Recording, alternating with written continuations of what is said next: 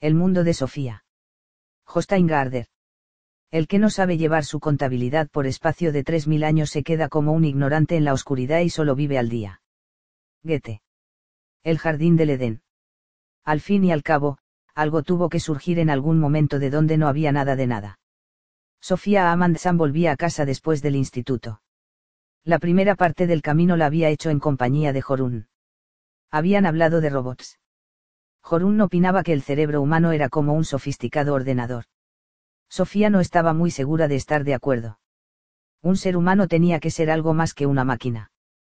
Se habían despedido junto al hipermercado. Sofía vivía al final de una gran urbanización de chalets, y su camino al instituto, era casi el doble que el de Jorun. Era como si su casa se encontrara en el fin del mundo, pues más allá de jardín no había ninguna casa más. Allí comenzaba el espeso bosque. Giró para meterse por el camino del trébol. Al final hacía una brusca curva que solían llamar curva del capitán. Aquí solo había gente los sábados y los domingos. Era uno de los primeros días de mayo. En algunos jardines se veían tupidas coronas de narcisos bajo los árboles frutales. Los abedules tenían ya una fina capa de encaje verde. Era curioso ver cómo todo empezaba a crecer y brotar en esta época del año. ¿Cuál era la causa de que kilos y kilos de esa materia vegetal verde saliera a chorros de la tierra inanimada en cuanto las temperaturas subían y desaparecían los últimos restos de nieve? Sofía miró el buzón al abrir la verja de su jardín. Solía haber un montón de cartas de propaganda, además de unos sobres grandes para su madre. Tenía la costumbre de dejarlo todo en un montón. Sobre la mesa de la cocina, antes de subir a su habitación para hacer los deberes. A su padre le llegaba únicamente alguna que otra carta del banco, pero no era un padre normal y corriente. El padre de Sofía era capitán de un gran petrolero y estaba ausente gran parte del año. Cuando pasaba en casa unas semanas seguidas, se paseaba por ella haciendo la casa más acogedora para Sofía y su madre. Por otra parte, cuando estaba navegando resultaba a menudo muy distante. Ese día solo había una pequeña carta en el buzón, y era para Sofía. Sofía Amandsan, ponía en el pequeño sobre. Camino del Trébol 3. Eso era todo, no ponía quién la enviaba. Ni siquiera tenía sello. En cuanto hubo cerrado la puerta de la verja, Sofía abrió el sobre.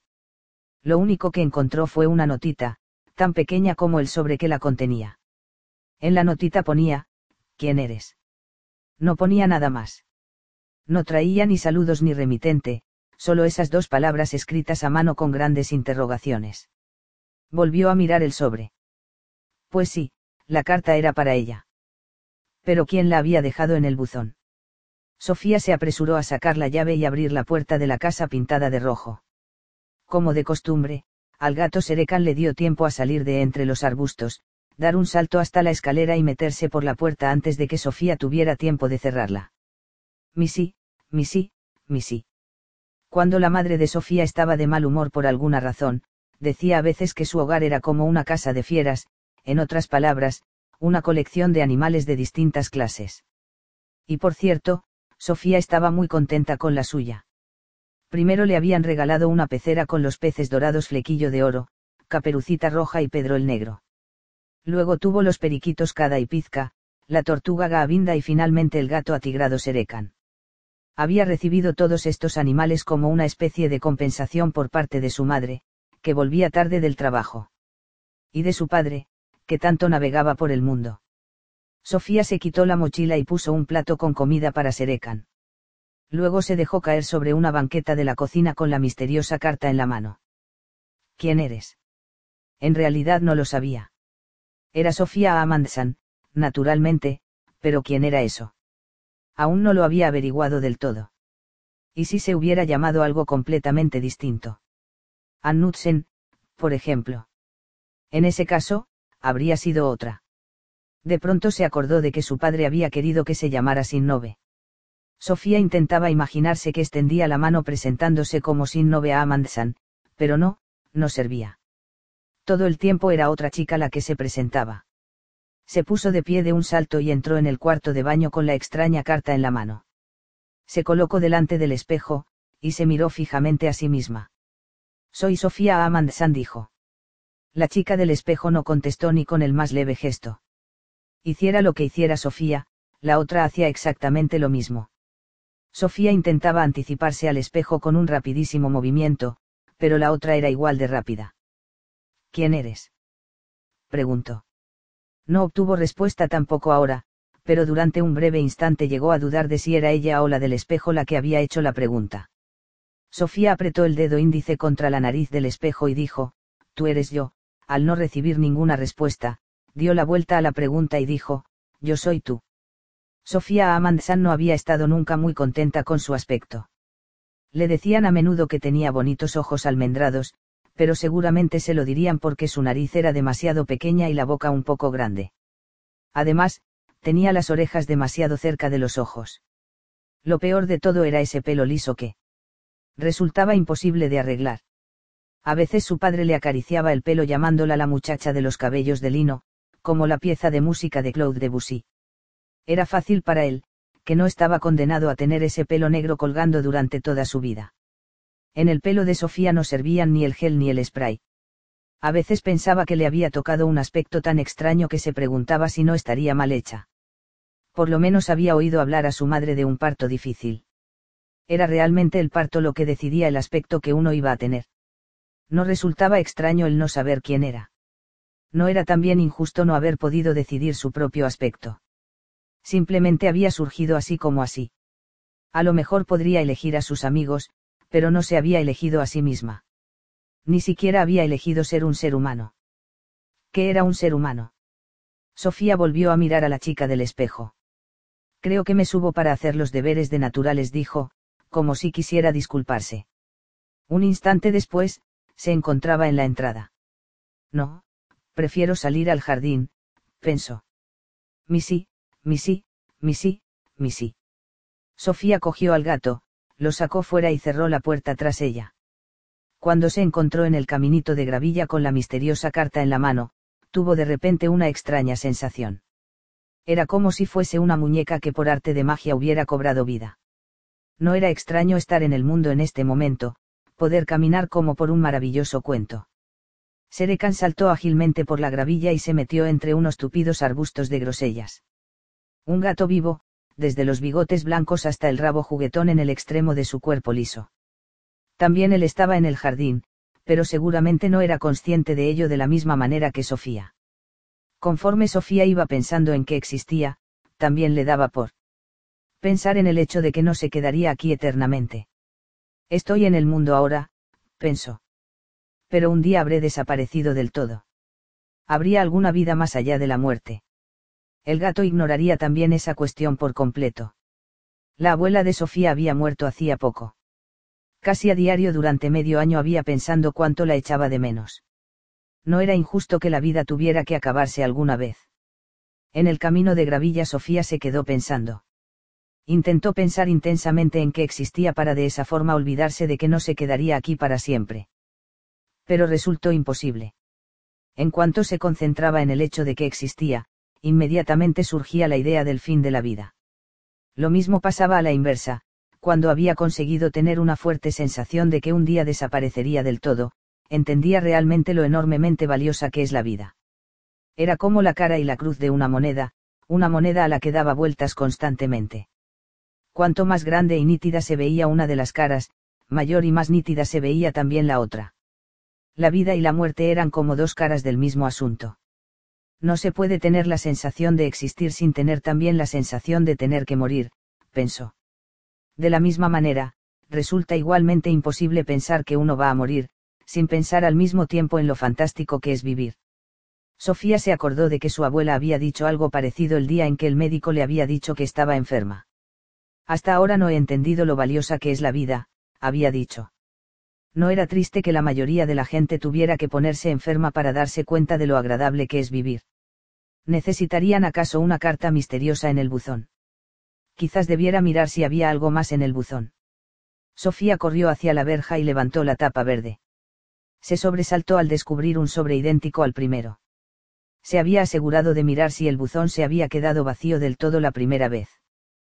También en este sobre ponía su nombre. Abrió el sobre y sacó una. Nota igual que la primera. ¿De dónde viene el mundo? ponía. No tengo la más remota idea, pensó Sofía.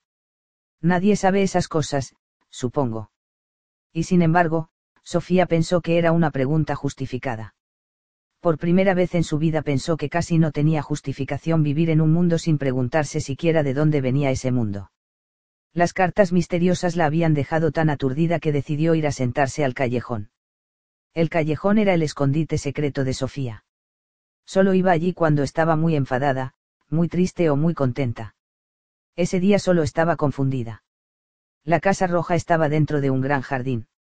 Y en el jardín había muchas partes, arbustos de bayas, diferentes frutales, un gran césped con mecedora e incluso un pequeño cenador que el abuelo le había construido a la abuela cuando perdió a su primer hijo, a las pocas semanas de nacer.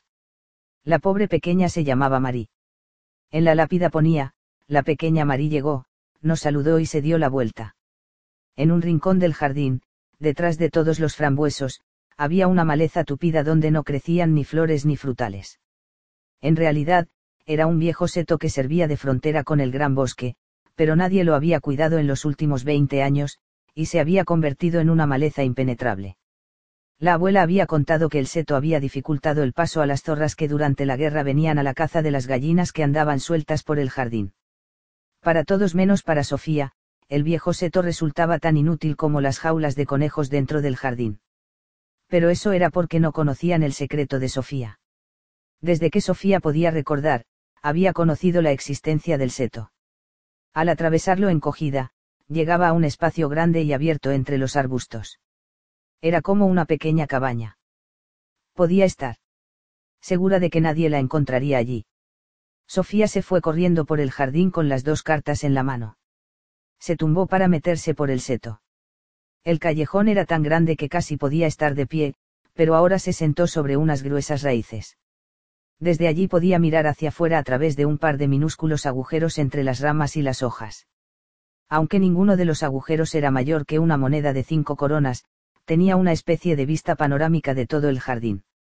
De pequeña, le gustaba observar a sus padres cuando andaban buscándola entre los árboles. A Sofía el jardín siempre le había parecido un mundo en sí. Cada vez que oía hablar del jardín del Edén en el Génesis, se imaginaba sentada en su callejón contemplando su propio paraíso.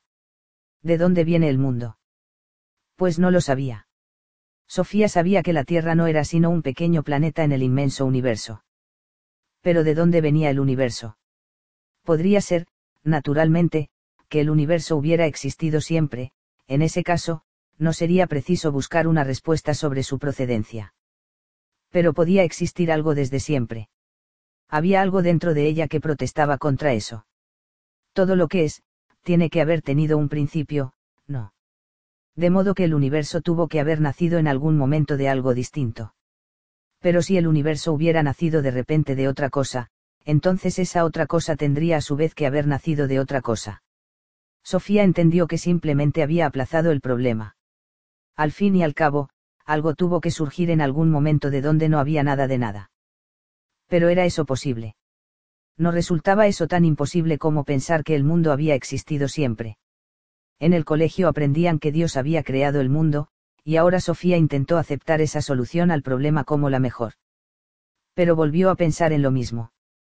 Podía aceptar que Dios había creado el universo, pero ¿y el propio Dios, qué? Se creó él a sí mismo partiendo de la nada. De nuevo había algo dentro de ella que se revelaba. Aunque Dios seguramente pudo haber creado esto y aquello, no habría sabido crearse a sí mismo sin tener antes un sí mismo, con lo que crear. En ese caso, solo quedaba una posibilidad, Dios había existido siempre. Pero si ella ya había rechazado esa posibilidad. Todo lo que existe tiene que haber tenido un principio. Caray. Vuelve a abrir los dos sobres. ¿Quién eres? ¿De dónde viene el mundo? ¿Qué preguntas tan maliciosas? ¿Y de dónde venían las dos cartas? Eso era casi igual de misterioso quien había arrancado a Sofía de lo cotidiano para de repente ponerla ante los grandes enigmas del universo. Por tercera vez Sofía se fue al buzón. El cartero acababa de dejar el correo del día. Sofía recogió un grueso montón de publicidad, periódicos y un par de cartas para su madre. También había una postal con la foto de una playa del sur. Dio la vuelta a la postal. Tenía sellos noruegos y un sello en el que ponía Batallón de las Naciones Unidas. Sería de su padre. Pero no estaba en otro sitio. Además, no era su letra. Sofía notó que se le aceleraba el pulso al leer el nombre del destinatario, Gilda Moyerna C. barra o Sofía Amandsan, camino del Trébol 3. La dirección era la correcta. La postal decía. Querida Gilda, te felicito de todo corazón por tu decimoquinto cumpleaños.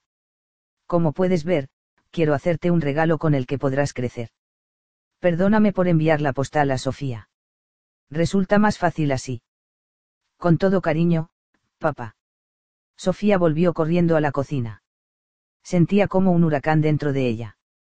¿Quién era esa Gilda que cumplía 15 años poco más de un mes? Antes del día en que también ella cumplía 15 años.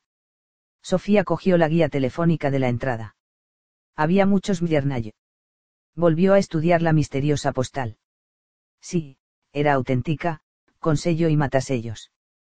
¿Por qué un padre iba a enviar una felicitación a la dirección de Sofía cuando estaba clarísimo que iba destinada a otra persona? ¿Qué padre privaría a su hija de la ilusión de recibir una tarjeta de cumpleaños enviándola a otras señas? Porque resultaba, más fácil así. Y ante todo, ¿cómo encontraría a Gilda? De esta manera Sofía tuvo otro problema más en que meditar. Intentó ordenar sus pensamientos de nuevo, esa tarde, en el transcurso de un par de horas, se había encontrado con tres enigmas. Uno era quien había metido los dos sobres blancos en su buzón. El segundo era aquellas difíciles preguntas que presentaban esas cartas. El tercer enigma era quién era Hilda Viernaggi y por qué Sofía había recibido una felicitación de cumpleaños para aquella chica desconocida. 15. Estaba segura de que los tres enigmas estaban, de alguna manera, relacionados entre sí, porque justo hasta ese día había tenido una vida completamente normal. El sombrero de copa. Lo único que necesitamos para convertirnos en buenos filósofos es la capacidad de asombro. Sofía dio por sentado que la persona que había escrito las cartas anónimas volvería a ponerse en contacto con ella. Mientras tanto, optó por no decir nada a nadie sobre este asunto. En el instituto le resultaba difícil concentrarse en lo que decía el profesor, le parecía que solo hablaba de cosas sin importancia. ¿Por qué no hablaba de lo que es el ser humano, o de lo que es el mundo y de cuál fue su origen? Tuvo una sensación que jamás había tenido antes, en el instituto y en todas partes la gente se interesaba solo por cosas más o menos fortuitas. Pero también había algunas cuestiones grandes y difíciles cuyo estudio era mucho más importante que las asignaturas corrientes del colegio. ¿Conocía a alguien las respuestas a preguntas de ese tipo? A Sofía, al menos, le parecía más importante pensar en ellas que estudiarse de memoria los verbos irregulares. Cuando sonó la campana al terminar la última clase, salió tan deprisa del patio que Jorún tuvo que correr para alcanzarla. Al cabo de un rato Jorún dijo, vamos a jugar a las cartas esta tarde. Sofía se encogió de hombros. Creo que ya no me interesa mucho jugar a las cartas. Jorún puso una cara como si se hubiese caído la luna. Ah, no. ¿Quieres que juguemos al badminton? Sofía mira fijamente al asfalto y luego a su amiga. Creo que tampoco me interesa mucho el badminton. Pues vale. Sofía detectó una sombra de amargura en la voz de Jorún. ¿Me podrías decir entonces qué es lo que tan de repente es mucho más importante? Sofía negó con la cabeza. Es, es un secreto. Va. Seguro que te has enamorado. Anduvieron un buen rato sin decir nada. Cuando llegaron al campo de fútbol, Jorún dijo, cruzo por el campo. Por el campo. Ese era el camino más rápido para Jorún, el que tomaba solo cuando tenía que irse rápidamente a casa para llegar a alguna reunión o al dentista. Sofía se sentía triste por haber herido a su amiga. Pero ¿qué podría haberle contestado?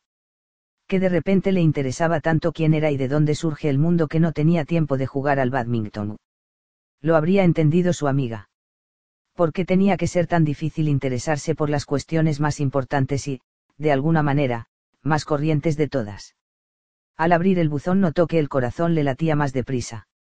Al principio, solo encontró una carta del banco V unos grandes sobres amarillos para su madre. ¡Qué pena! Sofía había esperado ansiosa una nueva carta del remitente desconocido. Al cerrar la puerta de la verja, descubrió su nombre en uno de los sobres grandes. Al dorso, por donde se abría, ponía, curso de filosofía. Trátese con mucho cuidado. Sofía corrió por el camino de gravilla y dejó su mochila en la escalera. Metió las demás cartas bajo el felpudo, Salió corriendo al jardín y buscó refugio en el callejón. Ahí tenía que abrir el sobre grande. Serecan vino corriendo detrás, pero no importaba. Sofía estaba segura de que el gato no se chivaría. En el sobre había tres hojas grandes escritas a máquina y unidas con un clip. Sofía empezó a leer. ¿Qué es la filosofía? Querida Sofía. Muchas personas tienen distintos hobbies. Unas coleccionan monedas antiguas o sellos, a otras les gustan las labores, y otras emplean la mayor parte de su tiempo libre en la práctica de algún deporte. A muchas les gusta también la lectura. Pero lo que leemos es muy variado. Unos leen solo periódicos o cómics, a algunos les gustan las novelas, y otros prefieren libros sobre distintos temas, tales como la astronomía, la fauna o los inventos tecnológicos. Aunque a mí me interesen los caballos o las piedras preciosas, no puedo exigir que todos los demás tengan los mismos intereses que yo. Si sigo con gran interés todas las emisiones deportivas en la televisión, tengo que tolerar que otros opinen que el deporte es aburrido hay, no obstante, algo que debería interesar a todo el mundo.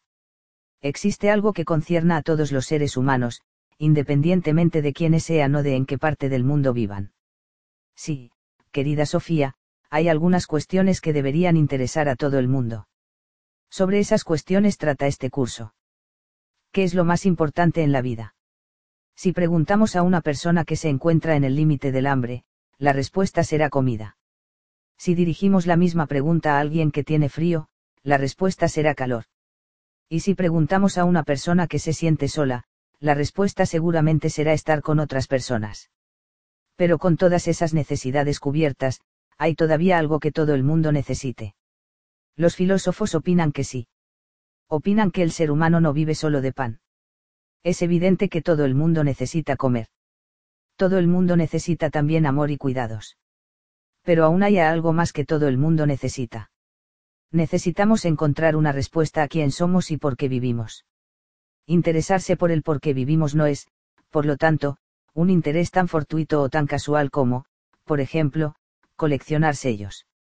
Quien se interesa por cuestiones de ese tipo está preocupado por algo que ha interesado a los seres humanos desde que viven en este planeta el cómo ha nacido el universo, el planeta y la vida aquí, son preguntas más grandes y más importantes que ¿Quién ganó más medallas de oro en los últimos Juegos Olímpicos de invierno?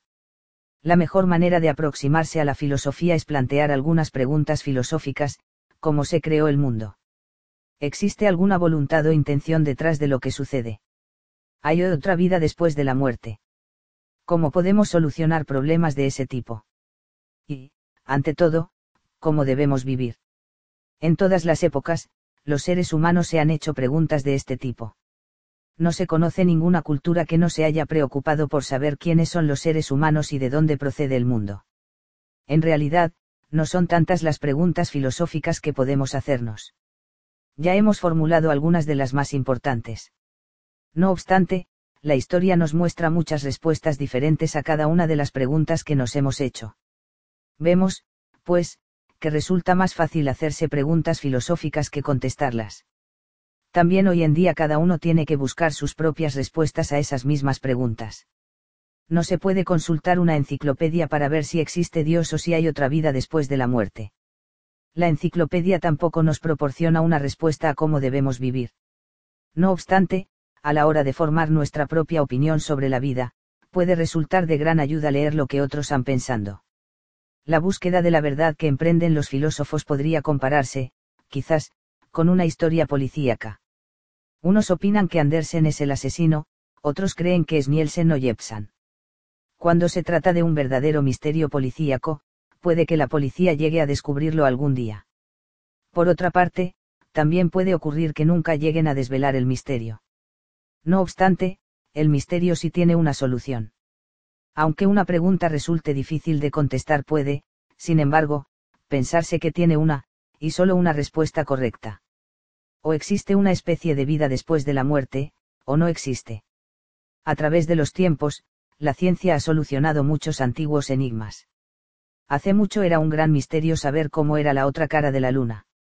Cuestiones como esas eran difícilmente discutibles, la respuesta dependía de la imaginación de cada uno. Pero, hoy en día, sabemos con exactitud cómo es la otra cara de la luna. Ya no se puede, creer que hay un hombre en la luna, o que la luna es un queso. Uno de los viejos filósofos griegos que vivió hace más de dos mil años pensaba que la filosofía surgió debido al asombro de los seres humanos. Al ser humano le parece tan extraño existir que las preguntas filosóficas surgen por sí solas, opinaba él. Es como cuando contemplamos juegos de magia, no entendemos cómo puede haber ocurrido lo que hemos visto. Y entonces nos preguntamos justamente eso, cómo ha podido convertir el prestidigitador un par de pañuelos de seda blanca en un conejo vivo. A muchas personas, el mundo les resulta tan inconcebible como cuando el prestidigitador saca un conejo de ese sombrero de copa que hace un momento estaba completamente vacío. En cuanto al conejo, entendemos que el prestidigitador tiene que habernos engañado. Lo que nos gustaría desvelar es cómo ha conseguido engañarnos. Tratándose del mundo, todo es un poco diferente. Sabemos que el mundo no es trampa ni engaño, pues nosotros mismos andamos por la tierra formando una parte del mismo. En realidad, nosotros somos el conejo blanco que se saca del sombrero de copa. La diferencia entre nosotros y el conejo blanco es simplemente que el conejo no tiene sensación de participar en un juego de magia. Nosotros somos distintos. Pensamos que participamos en algo misterioso y nos gustaría desvelar ese misterio. PD en cuanto al conejo blanco, quizás convenga compararlo con el universo entero. Los que vivimos aquí somos unos bichos minúsculos que vivimos muy dentro de la piel del conejo. Pero los filósofos intentan subirse por encima de uno de esos fines pelillos para mirar a los ojos al gran prestidigitador. ¿Me sigues, Sofía? Continúa. Sofía estaba agotada. Sí le seguía no recordaba haber respirado durante toda la lectura. ¿Quién había traído la carta? ¿Quién? ¿Quién? No podía ser la misma persona que había enviado la postal a Hilda Viernay, pues la postal llevaba sello y matasellos. El sobre amarillo había sido metido directamente en el buzón, igual que los dos sobres blancos. Sofía miró el reloj. Solo eran las tres menos cuarto. Faltaban casi dos horas para que su madre volviera del trabajo. Sofía salió de nuevo al jardín y se fue corriendo hacia el buzón. ¿Y si había algo más? Encontró otro sobre amarillo con su nombre. Miró a su alrededor, pero no vio a nadie. Se fue corriendo hacia donde empezaba el bosque y miró fijamente al sendero. Tampoco ahí se veía un alma. De repente, le pareció oír el crujido de alguna rama en el interior del bosque. No estaba totalmente segura, sería imposible, de todos modos, correr detrás si alguien intentaba escapar. Sofía se metió en casa de nuevo y dejó la mochila y el correo para su madre. Subió deprisa a su habitación, sacó la caja grande donde guardaba las piedras bonitas, las echó al suelo y metió los dos sobres grandes en la caja. Luego volvió al jardín con la caja en los brazos. Antes de irse, sacó comida para Serecan. De vuelta en el callejón, abrió el sobre y sacó varias nuevas hojas escritas a máquina. Empezó a leer. Un ser extraño. Aquí estoy de nuevo. Como ves, este curso de filosofía llegará en pequeñas dosis. He aquí unos comentarios más de introducción. Dije ya que lo único que necesitamos para ser buenos filósofos es la capacidad de asombro. Si no lo dije, lo digo ahora, lo único que necesitamos para ser buenos filósofos es la capacidad de asombro. Todos los niños pequeños tienen esa capacidad. No faltaría más tras unos cuantos meses, salen a una realidad totalmente nueva. Pero conforme van creciendo, esa capacidad de asombro parece ir disminuyendo. ¿A qué se debe? ¿Conoce Sofía Amandsan la respuesta a esta pregunta? Veamos, si un recién nacido pudiera hablar, seguramente diría algo de ese extraño mundo al que ha llegado.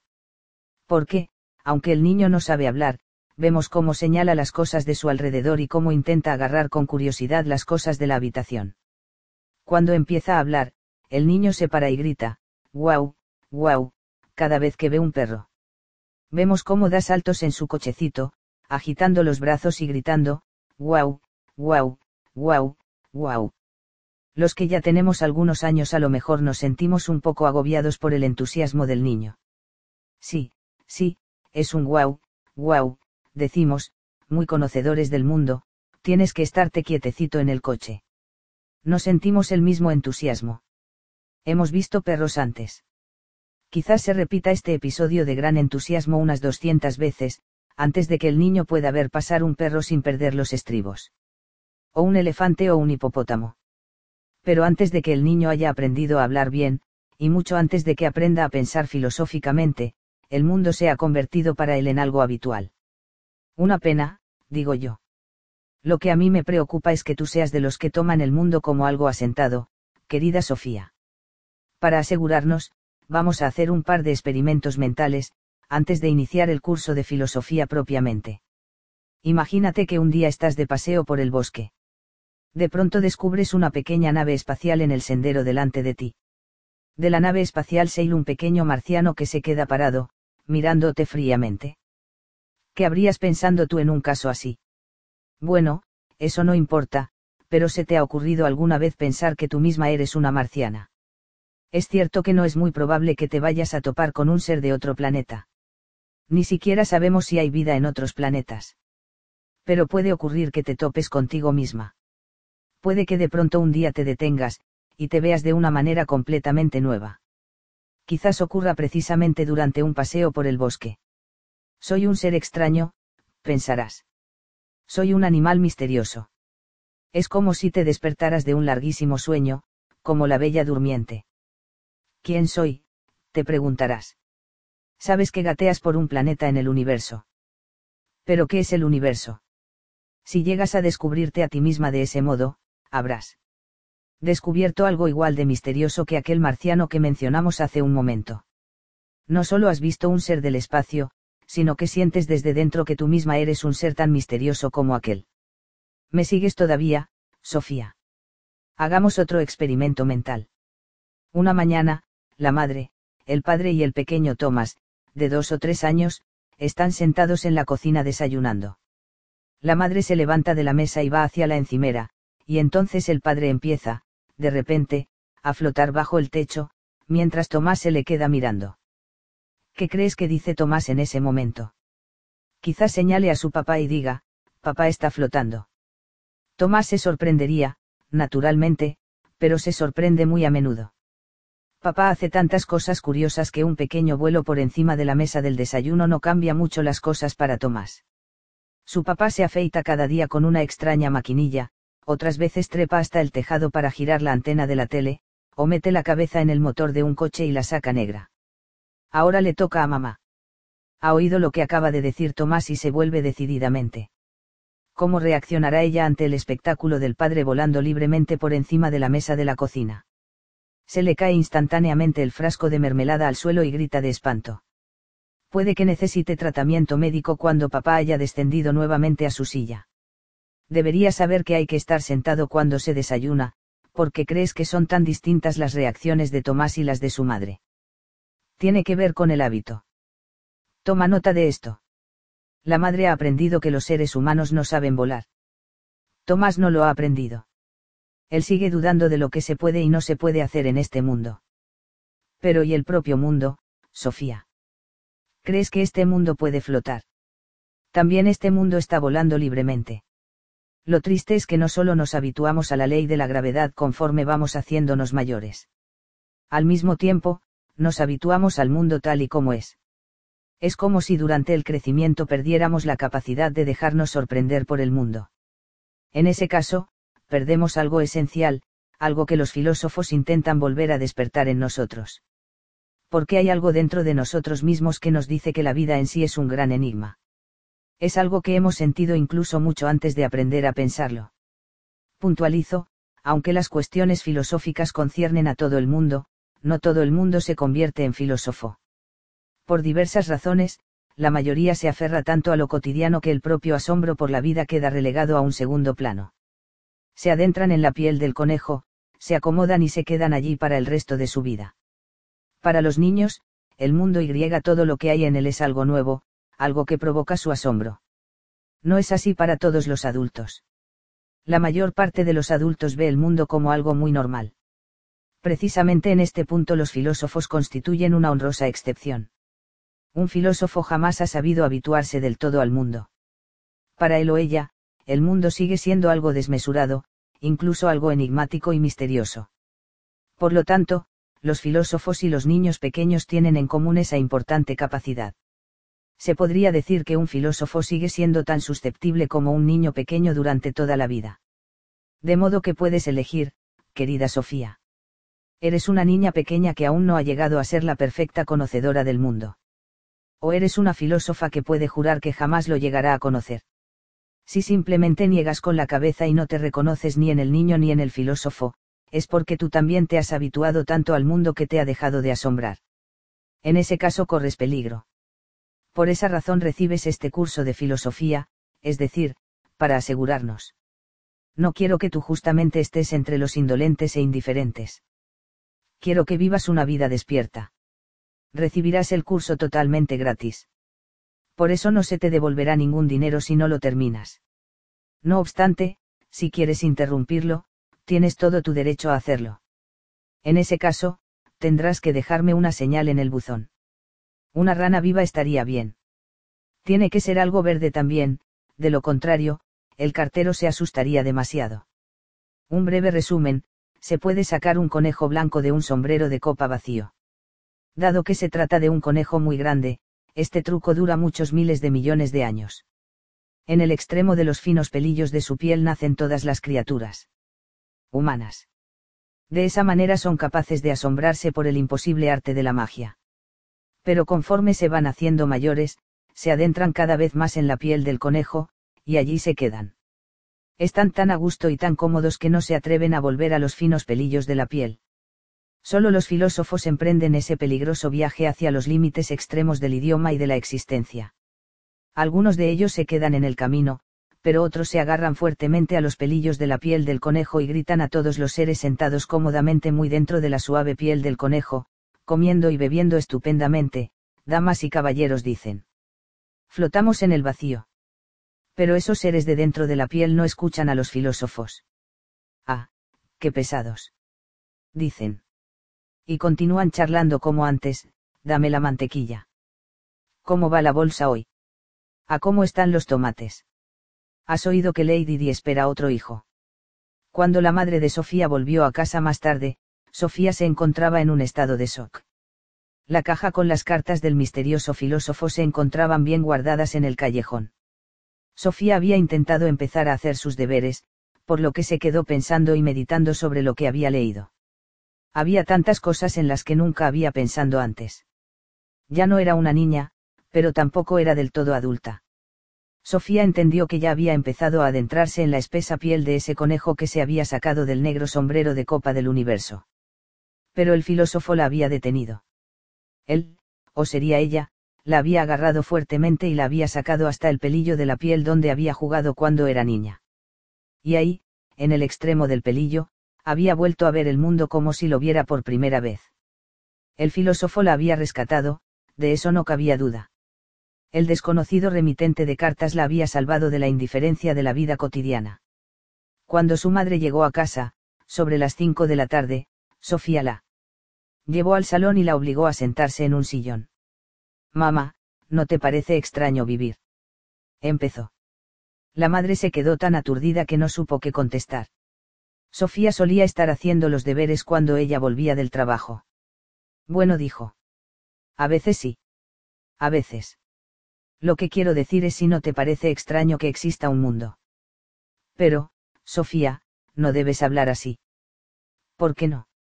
Entonces, ¿acaso te parece el mundo algo completamente normal?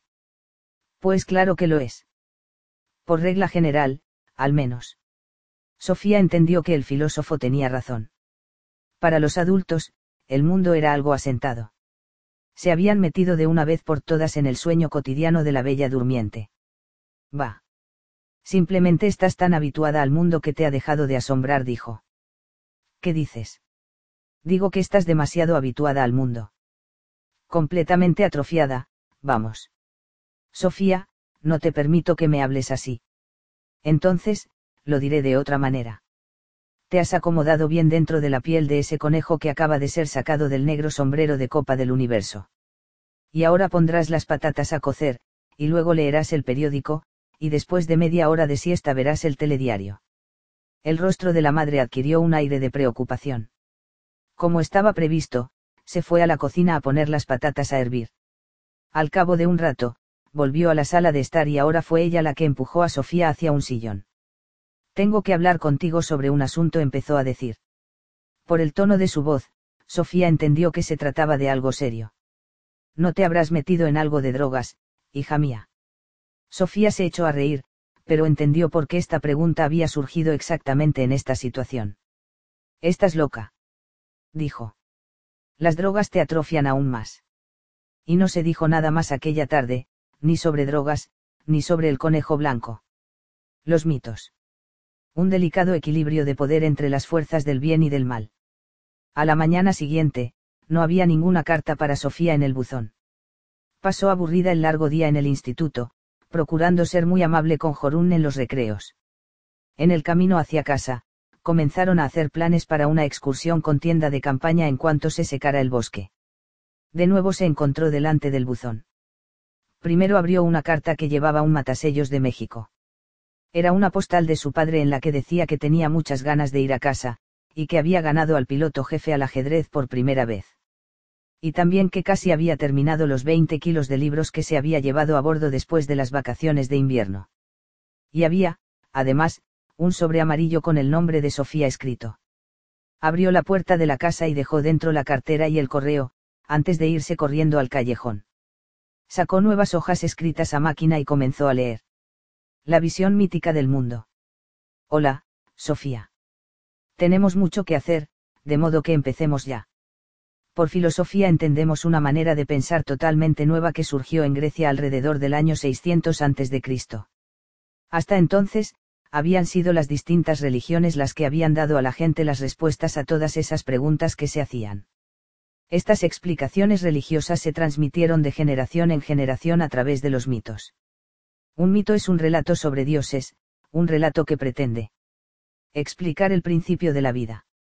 Por todo el mundo ha surgido, en el transcurso de los milenios, una enorme flora de explicaciones míticas a las cuestiones filosóficas. Los filósofos griegos intentaron enseñar a los seres humanos que no debían fiarse de tales explicaciones. Para poder entender la manera de pensar de los primeros filósofos, necesitamos comprender lo que quiere decir tener una visión mítica del mundo. Utilizaremos como ejemplos algunas ideas de la mitología nórdica, no hace falta cruzar el río para coger agua seguramente habrás oído hablar de Thor y su martillo.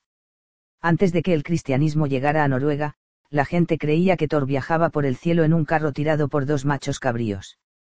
Cuando agitaba su martillo, había truenos y rayos. La palabra noruega, torden, truenos, significa precisamente eso, ruidos de Thor. Cuando hay rayos y truenos, también suele llover. La lluvia tenía una importancia vital para los agricultores en la época vikinga, por eso Thor fue adorado como el dios de la fertilidad. Es decir, la respuesta mítica a por qué llueve, era que Thor agitaba su martillo, y, cuando llovía, todo crecía bien en el campo. Resultaba en sí incomprensible cómo las plantas en el campo crecían y daban frutos, pero los agricultores intuían que tenía que ver con la lluvia. Además, todos creían que la lluvia tenía algo que ver con Thor, lo que le convirtió en uno de los dioses más importantes del norte. Thor también era importante en otro contexto, en un contexto que tenía que ver con todo el concepto del mundo. Los vikingos se imaginaban que el mundo habitado era una isla constantemente amenazada por peligros externos. A esa parte del mundo la llamaban Migard, el patio en el medio, es decir, el reino situado en el medio. En Migard se encontraba además Asgard, el patio de los dioses, que era el hogar de los dioses. Fuera de Migard estaba Urgard, el patio de fuera, es decir, el reino que se encontraba fuera. Aquí vivían los peligrosos trolls, gigantes, que constantemente intentaban destruir el mundo mediante astutos trucos. A esos monstruos malvados se les suele llamar fuerzas del caos. Tanto en la religión nórdica como en la mayor parte de otras culturas, los seres humanos tenían la sensación de que había un delicado equilibrio de poder entre las fuerzas del bien y del mal. Los trolls podían destruir Migard raptando a la diosa de la fertilidad, Freya si lo lograban, en los campos no crecería nada y las mujeres no darían a luz. Por eso era tan importante que los dioses buenos pudieran mantenerlos en jaque. También en este sentido Thor jugaba un papel importante.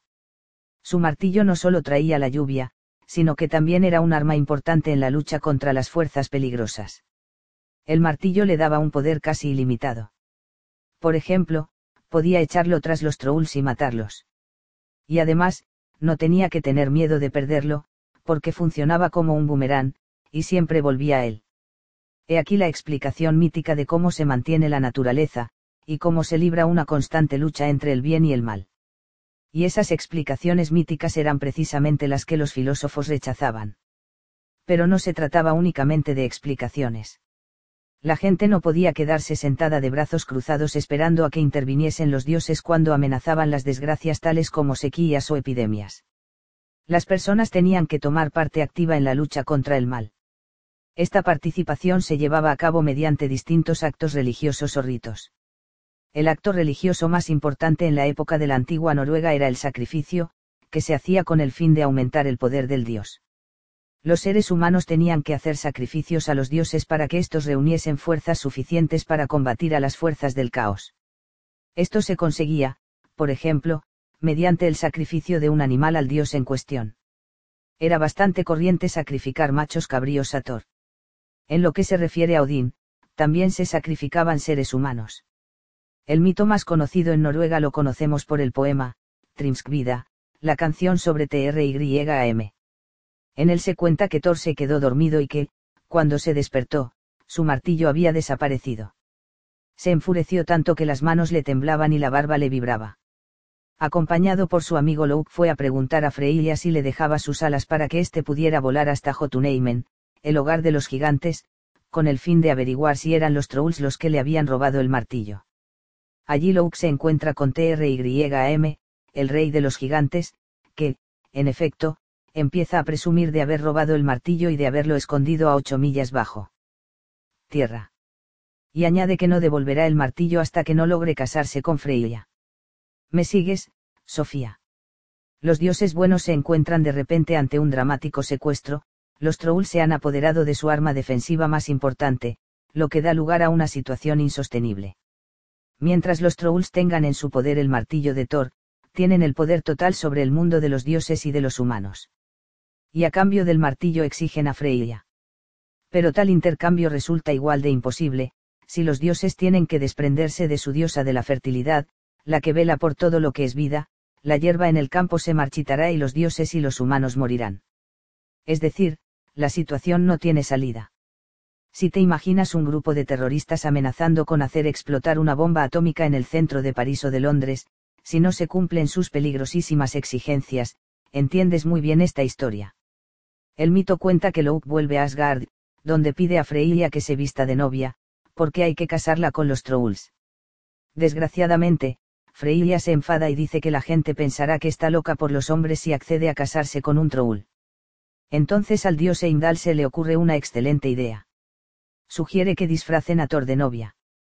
Podrán atarle el pelo y ponerle piedras en el pecho para que parezca una mujer. Evidentemente a Thor no le hace muy feliz esta propuesta, pero entiende finalmente que la única posibilidad que tienen los dioses de recuperar el martillo es seguir el consejo de Heimdall. Al final, Thor se viste de novia. Louk le va a acompañar como dama de honor. Vayamos las dos mujeres a Jotunheimen, dice Louk. Si prefieres un idioma más moderno, diríamos que Thor y Louk son los, policías antiterroristas, de los dioses. Disfrazados de mujeres deben meterse en el baluarte de los Trolls para recuperar el martillo de Thor. En cuanto llegan a Jotunheimen, los Trolls empiezan los preparativos de la boda. Pero, durante la fiesta nupcial, la novia es decir Thor, se come un buey entero y ocho salmones. También se bebe tres barriles de cerveza.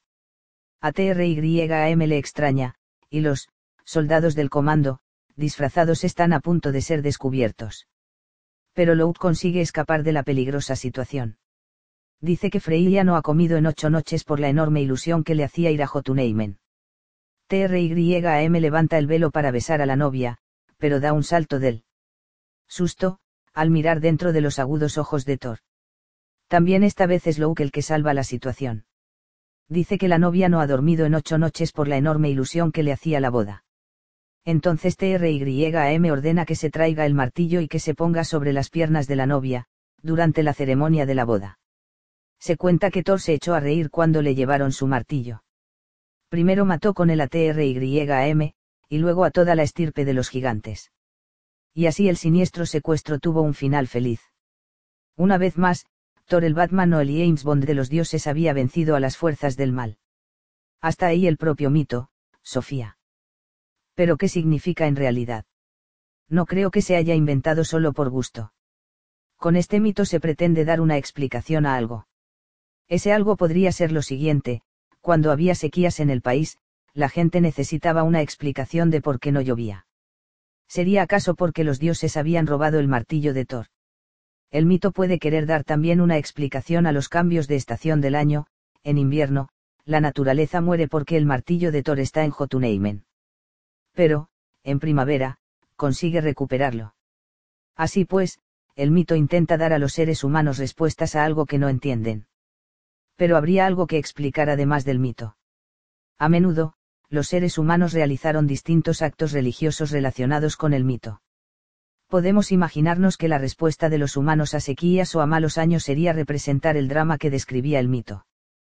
Quizá disfrazaban de novia a algún hombre del pueblo con piedras en lugar de pechos para recuperar el martillo que los trolls habían robado.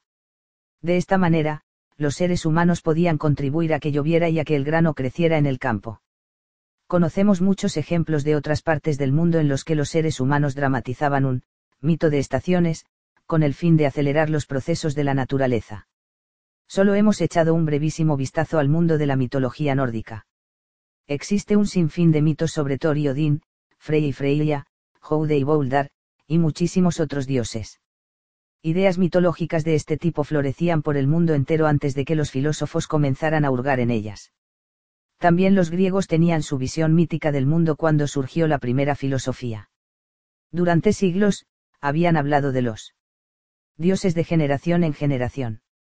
En Grecia los dioses se llamaban Zeus y Apolo, Hera y Atenea, Dionisio y Asclepio, Heracles y Hefesto, por nombrar algunos. Alrededor del año 700 ADC, gran parte de los mitos griegos fueron plasmados por escrito por Homero y Hesiodo. Con esto se creó una nueva situación. Al tener escritos los mitos, se hizo posible discutirlos. Los primeros filósofos griegos criticaron la mitología de Homero solo porque los dioses se parecían mucho a los seres humanos y porque eran igual de egoístas y de poco fiar que nosotros. Por primera vez se dijo que quizás los mitos no fueran más que imaginaciones humanas.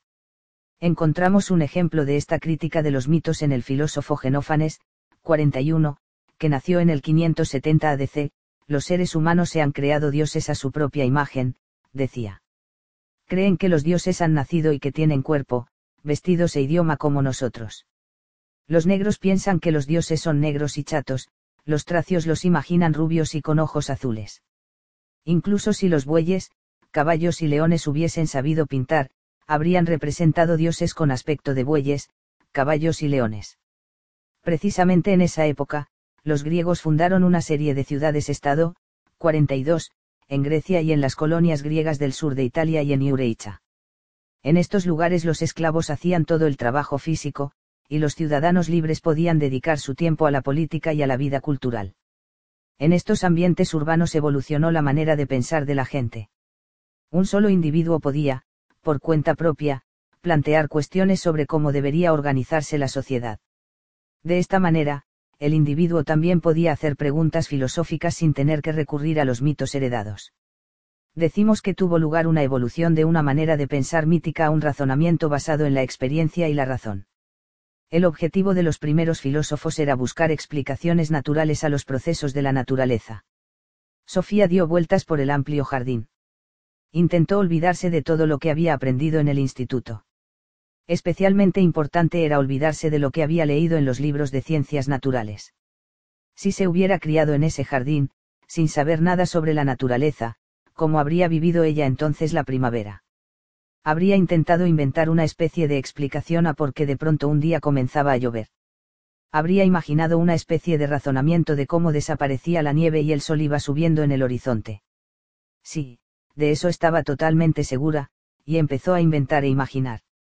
El invierno había sido como una garra congelada sobre el país debido a que el malvado Muriat se había llevado presa a una fría cárcel a la hermosa princesa Siquita. Pero, una mañana, llegó el apuesto príncipe Bravato a rescatarla. Entonces Siquita se puso tan contenta que comenzó a bailar por los campos, cantando una canción que había compuesto mientras estaba en la fría cárcel. Entonces la tierra y los árboles se emocionaron tanto que la nieve se convirtió en lágrimas. Pero luego salió el sol y secó todas las lágrimas. Los pájaros imitaron la canción de Siquita y, cuando la hermosa princesa soltó su pelo dorado, algunos rizos cayeron al suelo, donde se convirtieron en lirios del campo. A Sofía le pareció que acababa de inventarse una hermosa historia. Si no hubiera tenido conocimiento de otra explicación para el cambio de las estaciones, habría acabado por creerse la historia que se había inventado. Comprendió que los seres humanos quizás hubieran necesitado siempre encontrar explicaciones a los procesos de la naturaleza. A lo mejor la gente no podía vivir sin tales explicaciones. Y entonces inventaron todos los mitos en aquellos tiempos en que no había ninguna ciencia. Los filósofos de la naturaleza. Nada puede surgir de la nada. Cuando su madre volvió del trabajo aquella tarde, Sofía estaba sentada en el balancín del jardín, meditando sobre la posible relación entre el curso de filosofía y esa Hilda Viernay que no recibiría ninguna felicitación de su padre en el día de su cumpleaños.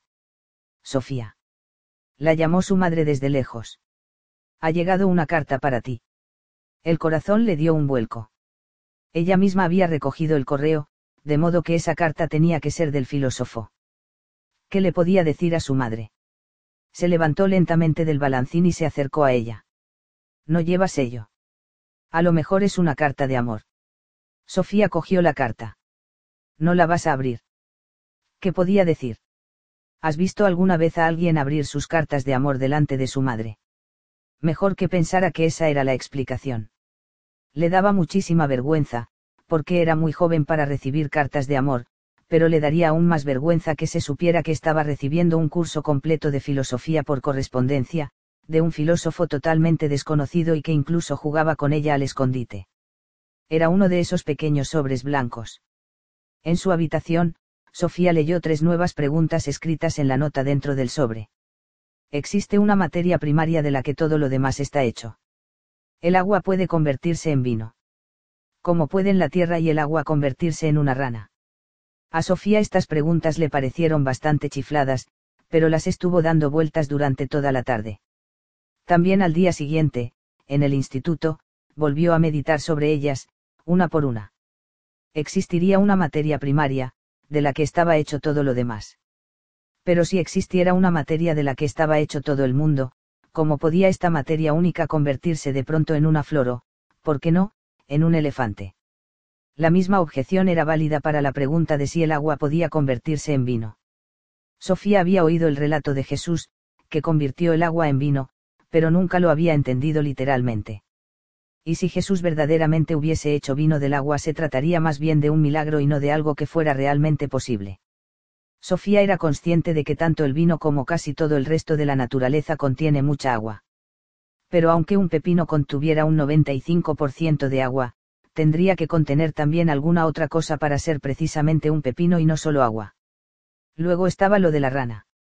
Le llamaba la atención que su profesor de filosofía se interesara tanto por las ranas. Sofía podía estar de acuerdo en que una rana estuviese compuesta de tierra y agua, pero la tierra no podía estar compuesta entonces por una sola sustancia. Si la tierra estuviera compuesta por muchas materias distintas, podría evidentemente pensarse que tierra y agua conjugadas pudieran convertirse en rana, siempre y cuando la tierra y el agua pasaran por el proceso del huevo de rana y del renacuajo, porque una rana no puede crecer así como así en una huerta, por mucho esmero que ponga el horticultor al regarla. Al volver del instituto aquel día, Sofía se encontró con otro sobre para ella en el buzón. Se refugió en el callejón, como lo había hecho los días anteriores. El proyecto de los filósofos. Ahí estás de nuevo. Pasemos directamente a la lección de hoy, sin pasar por conejos blancos y cosas así. Te contaré a grandes rasgos cómo han meditado los seres humanos sobre las preguntas filosóficas desde la antigüedad griega hasta hoy. Pero todo llegará a su debido tiempo. Debido a que esos filósofos vivieron en otros tiempos y quizás en una cultura totalmente diferente a la nuestra, resulta a menudo práctico averiguar cuál fue el proyecto de cada uno. Con ello quiero decir que debemos intentar captar qué es lo que precisamente ese filósofo tiene tanto interés en solucionar un filósofo puede interesarse por el origen de las plantas y los animales. Otro puede querer averiguar si existe un Dios o si el ser humano tiene un alma inmortal. Cuando logremos extraer cuál es el proyecto de un determinado filósofo, resultará más fácil seguir su manera de pensar. Pues un solo filósofo no está obsesionado por todas las preguntas filosóficas. Siempre digo, él, cuando hablo de los filósofos, y eso se debe a que la historia de la filosofía está marcada por los hombres, ya que a la mujer se la ha reprimido como ser pensante debido a su sexo. Es una pena porque, con ello, se ha perdido una serie de experiencias importantes. Hasta nuestro propio siglo, la mujer no ha entrado de lleno en la historia de la filosofía. No te pondré deberes, al menos no complicados ejercicios de matemáticas. En este momento, la conjugación de los verbos ingleses está totalmente fuera del ámbito de mi interés. Pero de vez en cuando, te pondré un pequeño ejercicio de alumno. Si aceptas estas condiciones, podemos ponernos en marcha. Los filósofos de la naturaleza. A los primeros filósofos de Grecia se les suele llamar, filósofos de la naturaleza, porque, ante todo, se interesaban por la naturaleza y por sus procesos. Ya nos hemos preguntado de dónde procedemos. Muchas personas hoy en día se imaginan más o menos que algo habrá surgido, en algún momento, de la nada. Esta idea no era tan corriente entre los griegos. Por alguna razón daban por sentado que ese, algo, había existido siempre. Vemos, pues, que la gran pregunta no era cómo todo pudo surgir de la nada. Los griegos se preguntaban, más bien, cómo era posible que el agua se convirtiera en peces vivos y la tierra inerte en grandes árboles o en flores de colores encendidos. Por no hablar de cómo un niño puede ser concebido en el seno de su madre. Los filósofos veían con sus propios ojos cómo constantemente ocurrían cambios en la naturaleza. Pero ¿cómo podían ser posibles tales cambios? ¿Cómo podía algo pasar de ser una sustancia para convertirse en algo completamente distinto, en vida, por ejemplo? Los primeros filósofos tenían en común la creencia de que existía una materia primaria, que era el origen de todos los cambios. No resulta fácil saber cómo llegaron a esa conclusión, solo sabemos que iba surgiendo la idea de que tenía que haber una sola materia primaria que, más o menos, fuese el origen de todos los cambios sucedidos en la naturaleza. Tenía que haber, algo, de lo que todo procedía y a lo que todo volvía. Lo más interesante para nosotros no es saber cuáles fueron las respuestas a las que llegaron esos primeros filósofos, sino qué preguntas se hacían y qué tipo de respuestas buscaban. Nos interesa más el cómo pensaban que precisamente lo que pensaban. Podemos constatar que hacían preguntas sobre cambios visibles en la naturaleza. Intentaron buscar algunas leyes naturales constantes. Querían entender los sucesos de la naturaleza sin tener que recurrir a los mitos tradicionales. Ante todo, intentaron entender los procesos de la naturaleza estudiando la misma naturaleza. Es algo muy distinto a explicar los relámpagos y los truenos, el invierno y la primavera con referencias a sucesos mitológicos. De esta manera, la filosofía se independizó de la religión. Podemos decir que los filósofos de la naturaleza dieron los primeros pasos hacia una manera científica de pensar, desencadenando todas las ciencias naturales posteriores la mayor parte de lo que dijeron y escribieron los filósofos de la naturaleza se perdió para la posteridad. Lo poco que conocemos lo encontramos en los escritos de Aristóteles, que vivió un par de siglos después de los primeros filósofos. Aristóteles solo se refiere a los resultados a que llegaron los filósofos que le precedieron, lo que significa que no podemos saber siempre cómo llegaron a sus conclusiones pero sabemos suficiente como para constatar que el proyecto de los primeros filósofos griegos abarcaba preguntas en torno a la materia primaria y a los cambios en la naturaleza. Tres filósofos de Mileto. El primer filósofo del que oímos hablar es Tales, de la colonia de Mileto, en Asia Menor. Viajó mucho por el mundo. Se cuenta de él que midió la altura de una pirámide en Egipto, teniendo en cuenta la sombra de la misma, en el momento en que su propia sombra medía exactamente lo mismo que él. También se dice que supo predecir mediante cálculos matemáticos un eclipse solar en el año 585 a.C. Tales opinaba que el agua es el origen de todas las cosas. No sabemos exactamente lo que quería decir con eso. Quizás opinara que toda clase de vida tiene su origen en el agua, y que toda clase de vida vuelve a convertirse en agua cuando se disuelve. Estando en Egipto, es muy probable que viera cómo todo crecía en cuanto las aguas del Nilo se retiraban de las regiones de su delta quizás también viera cómo, tras la lluvia, iban apareciendo ranas y gusanos. Además, es probable que Tales se preguntara cómo el agua puede convertirse en hielo y vapor, y luego volver a ser agua de nuevo. Al parecer, Tales también dijo que, todo está lleno de dioses. También sobre este particular solo podemos hacer conjeturas en cuanto a lo que quiso decir. Quizás se refiriese a cómo la tierra negra pudiera ser el origen de todo, desde flores y cereales hasta cucarachas y otros insectos, y se imaginase que la tierra estaba llena de pequeños e invisibles, gérmenes, de vida. De lo que sí podemos estar seguros, al menos, es de que no estaba pensando en los dioses de Homero. El siguiente filósofo del que se nos habla es de Anaximandro, que también vivió en Mileto pensaba que nuestro mundo simplemente es uno de los muchos mundos que nacen y perecen. En algo que él llamó, lo indefinido. No es fácil saber lo que él entendía por, lo indefinido, pero parece claro que no se imaginaba una sustancia conocida, como tales. Quizás fuera de la opinión de que aquello de lo que se ha creado todo, precisamente tiene que ser distinto a lo creado. En ese caso, la materia primaria no podía ser algo tan normal como el agua, sino algo, indefinido. Un tercer filósofo de Mileto fue Anaxímenes, aprox 570 a 526 ADC, que opinaba que el origen de todo era el aire o la niebla. Es evidente que Anaxímenes había conocido la teoría de Tales sobre el agua. Pero ¿de dónde viene el agua? Anaxímenes opinaba que el agua tenía que ser aire condensado, pues vemos cómo el agua surge del aire cuando llueve. Y cuando el agua se condensa aún más, se convierte en tierra, pensaba él quizás había observado cómo la tierra y la arena provenían del hielo que se derretía. Asimismo pensaba que el fuego tenía que ser aire diluido. Según Anaxímenes, tanto la tierra como el agua y el fuego, tenían como origen el aire. No es largo el camino desde la tierra y el agua hasta las plantas en el campo. Quizás pensaba Anaxímenes que para que surgiera vida, tendría que haber tierra, aire, fuego y agua. Pero el punto de partida en sí eran, el aire, la niebla. Esto significa que compartía con tales la idea de que tiene que haber una materia primaria, que constituye la base de todos los cambios que suceden en la naturaleza. Nada puede surgir de la nada. Los tres filósofos de Mileto pensaban que tenía que haber una Y quizás solo una materia primaria de la que estaba hecho todo lo demás. Pero ¿cómo era posible que una materia se alterara de repente para convertirse en algo completamente distinto? A este problema lo podemos llamar problema del cambio desde aproximadamente el año 500 ADC vivieron unos filósofos en la colonia griega de Elea en el sur de Italia, y estos eleatos se preocuparon por cuestiones de ese tipo.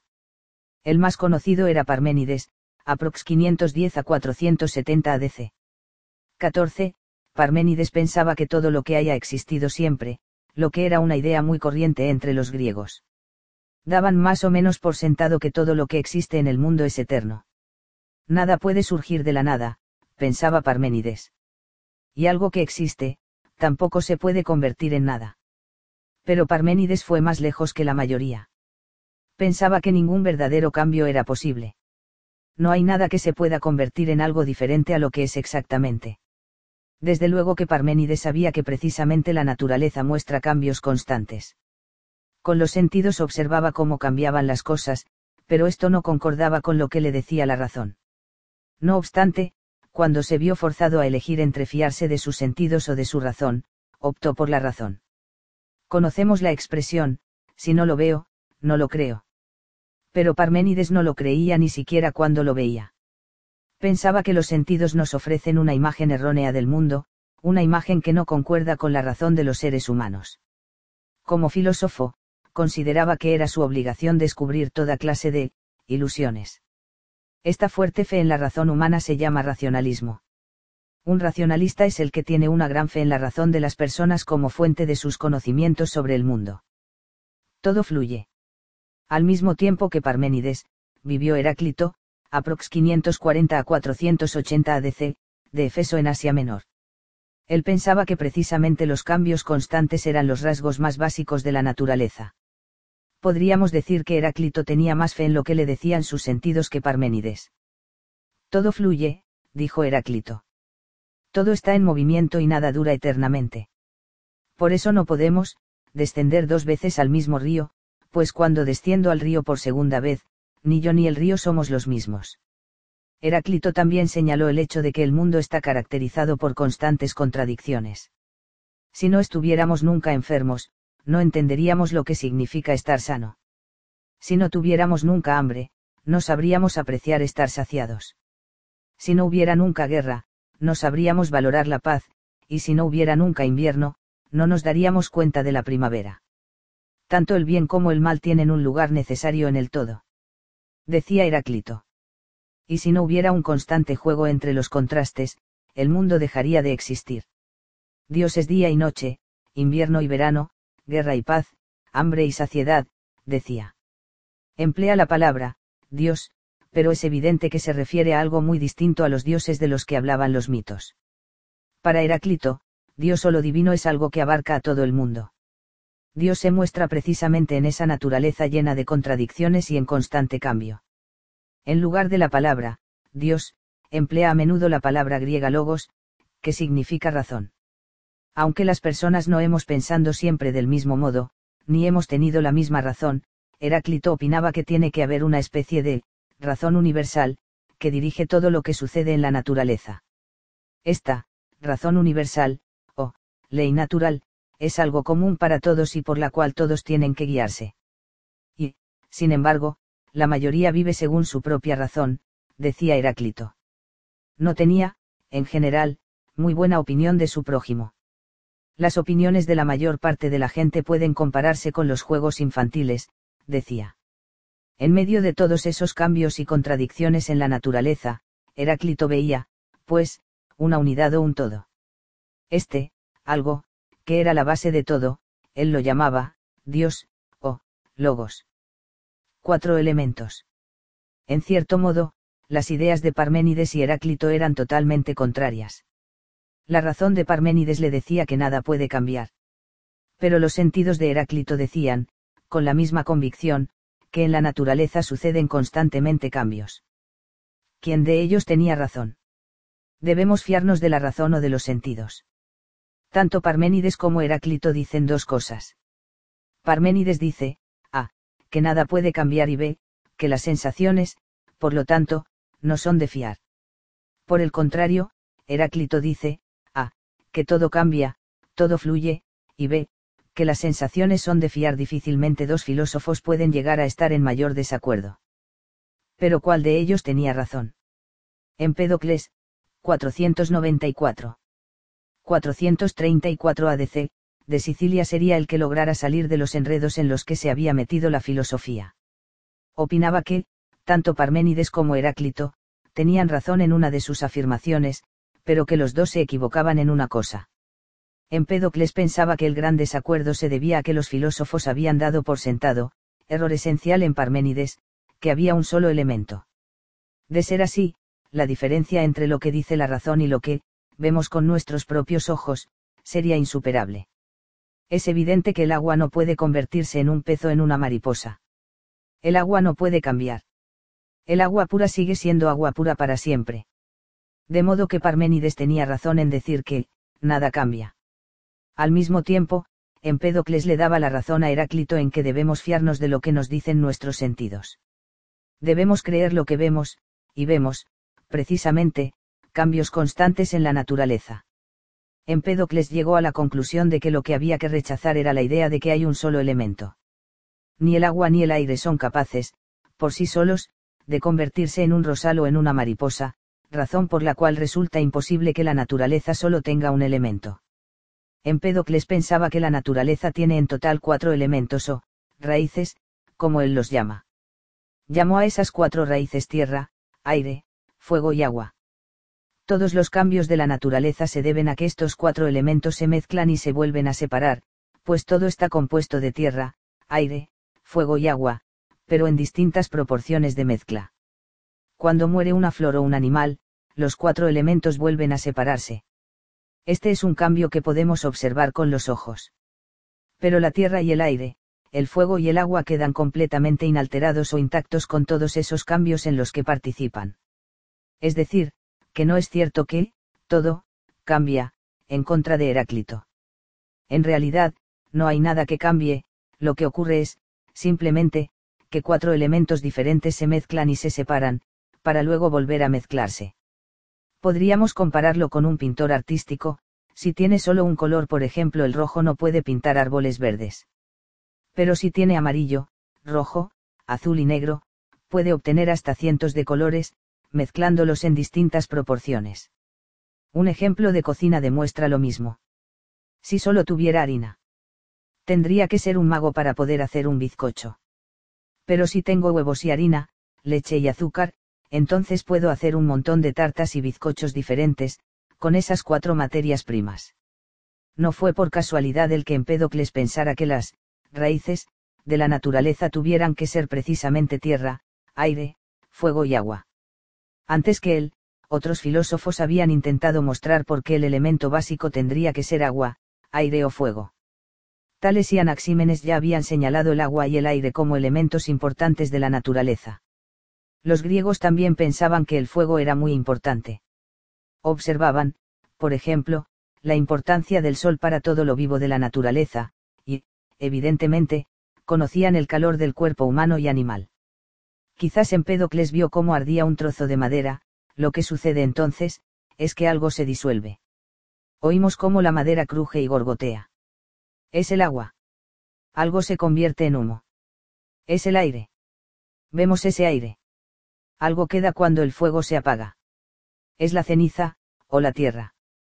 Empédocles señala, como hemos visto, que los cambios en la naturaleza se deben a que las cuatro raíces se mezclan y se vuelven a separar.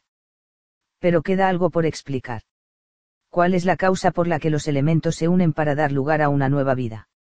¿Y por qué vuelve a disolverse, la mezcla, por ejemplo, una flor? Empédocles pensaba que tenía que haber dos fuerzas que actuasen en la naturaleza las llamó, amor, y, odio. Lo que une las cosas es, el amor, y lo que las separa, es, el odio. Tomemos nota de que el filósofo distingue aquí entre, elemento, y, fuerza. Incluso, hoy en día, la ciencia distingue entre, los elementos, y, las fuerzas de la naturaleza. La ciencia moderna dice que todos los procesos de la naturaleza pueden explicarse como una interacción de los distintos elementos, y unas cuantas fuerzas de la naturaleza. Empédocles también estudió la cuestión de qué es lo que pasa cuando observamos algo con nuestros sentidos. ¿Cómo puedo ver una flor, por ejemplo? ¿Qué sucede entonces? ¿Has pensando en eso, Sofía? Si no, ahora tienes la ocasión. Empédocles pensaba que nuestros ojos estaban formados de tierra, aire, fuego y agua, como todo lo demás en la naturaleza. Y, la tierra, que tengo en mi ojo capta lo que hay de tierra en lo que veo, el aire, capta lo que es de aire, el fuego, de los ojos. Capta lo que es de fuego y, el agua, lo que es de agua. Si el ojo hubiera carecido de uno de los cuatro elementos, yo tampoco hubiera podido ver la naturaleza en su totalidad. Algo de todo en todo. Otro filósofo que no se contentaba con la teoría de que un solo elemento, por ejemplo el agua, pudiera convertirse en todo lo que vemos en la naturaleza, fue Anaxágoras, 500 a 428 ADC. Tampoco aceptó la idea de que tierra, aire, fuego o agua pudieran convertirse en sangre y hueso. Anaxágoras opinaba que la naturaleza está hecha de muchas piezas minúsculas, invisibles para el ojo. Todo puede dividirse en algo todavía más pequeño, pero incluso en las piezas más pequeñas, hay algo de todo. Si la piel y el pelo no se han convertido en otra cosa, tiene que haber piel y pelo también en la leche que bebemos, y en la comida que comemos, opinaba él. A lo mejor, un par de ejemplos modernos puedan ilustrar lo que se imaginaba Anaxágoras. Mediante la técnica de láser se pueden, hoy en día, hacer los llamados hologramas. Si el holograma muestra un coche, y este holograma se rompe, veremos una imagen de todo el coche, aunque conservemos solamente la parte del holograma que muestra el parachoques. Eso es porque todo el motivo está presente en cada piececita. De alguna manera, también se puede decir que es así como está hecho nuestro cuerpo. Si separo una célula de la piel de un dedo, el núcleo de esa célula contiene no solo la receta de cómo es mi piel, sino que en la misma célula también está la receta de mis ojos, del color de mi pelo, de cuántos dedos tengo y de qué aspecto, etc. En cada célula del cuerpo hay una descripción detallada de la composición de todas las demás células del cuerpo. Es decir, que hay, algo de todo, en cada una de las células. El todo está en la parte más minúscula. A esas, partes mínimas, que contienen, algo de todo, Anaxágoras las llamaba, gérmenes, o, semillas. Recordemos que para Empédocles era, el amor, lo que unía las partes en cuerpos enteros. También Anaxágoras se imaginaba una especie de fuerza que, pone orden, y crea animales y humanos, flores y árboles. A esta fuerza la llamó espíritu o entendimiento, nous. Anaxágoras también es interesante por ser el primer filósofo de los de Atenas. Vino de Asia Menor, pero se trasladó a Atenas cuando tenía unos 40 años. En Atenas lo acusaron de ateo y, al final, tuvo que marcharse de la ciudad.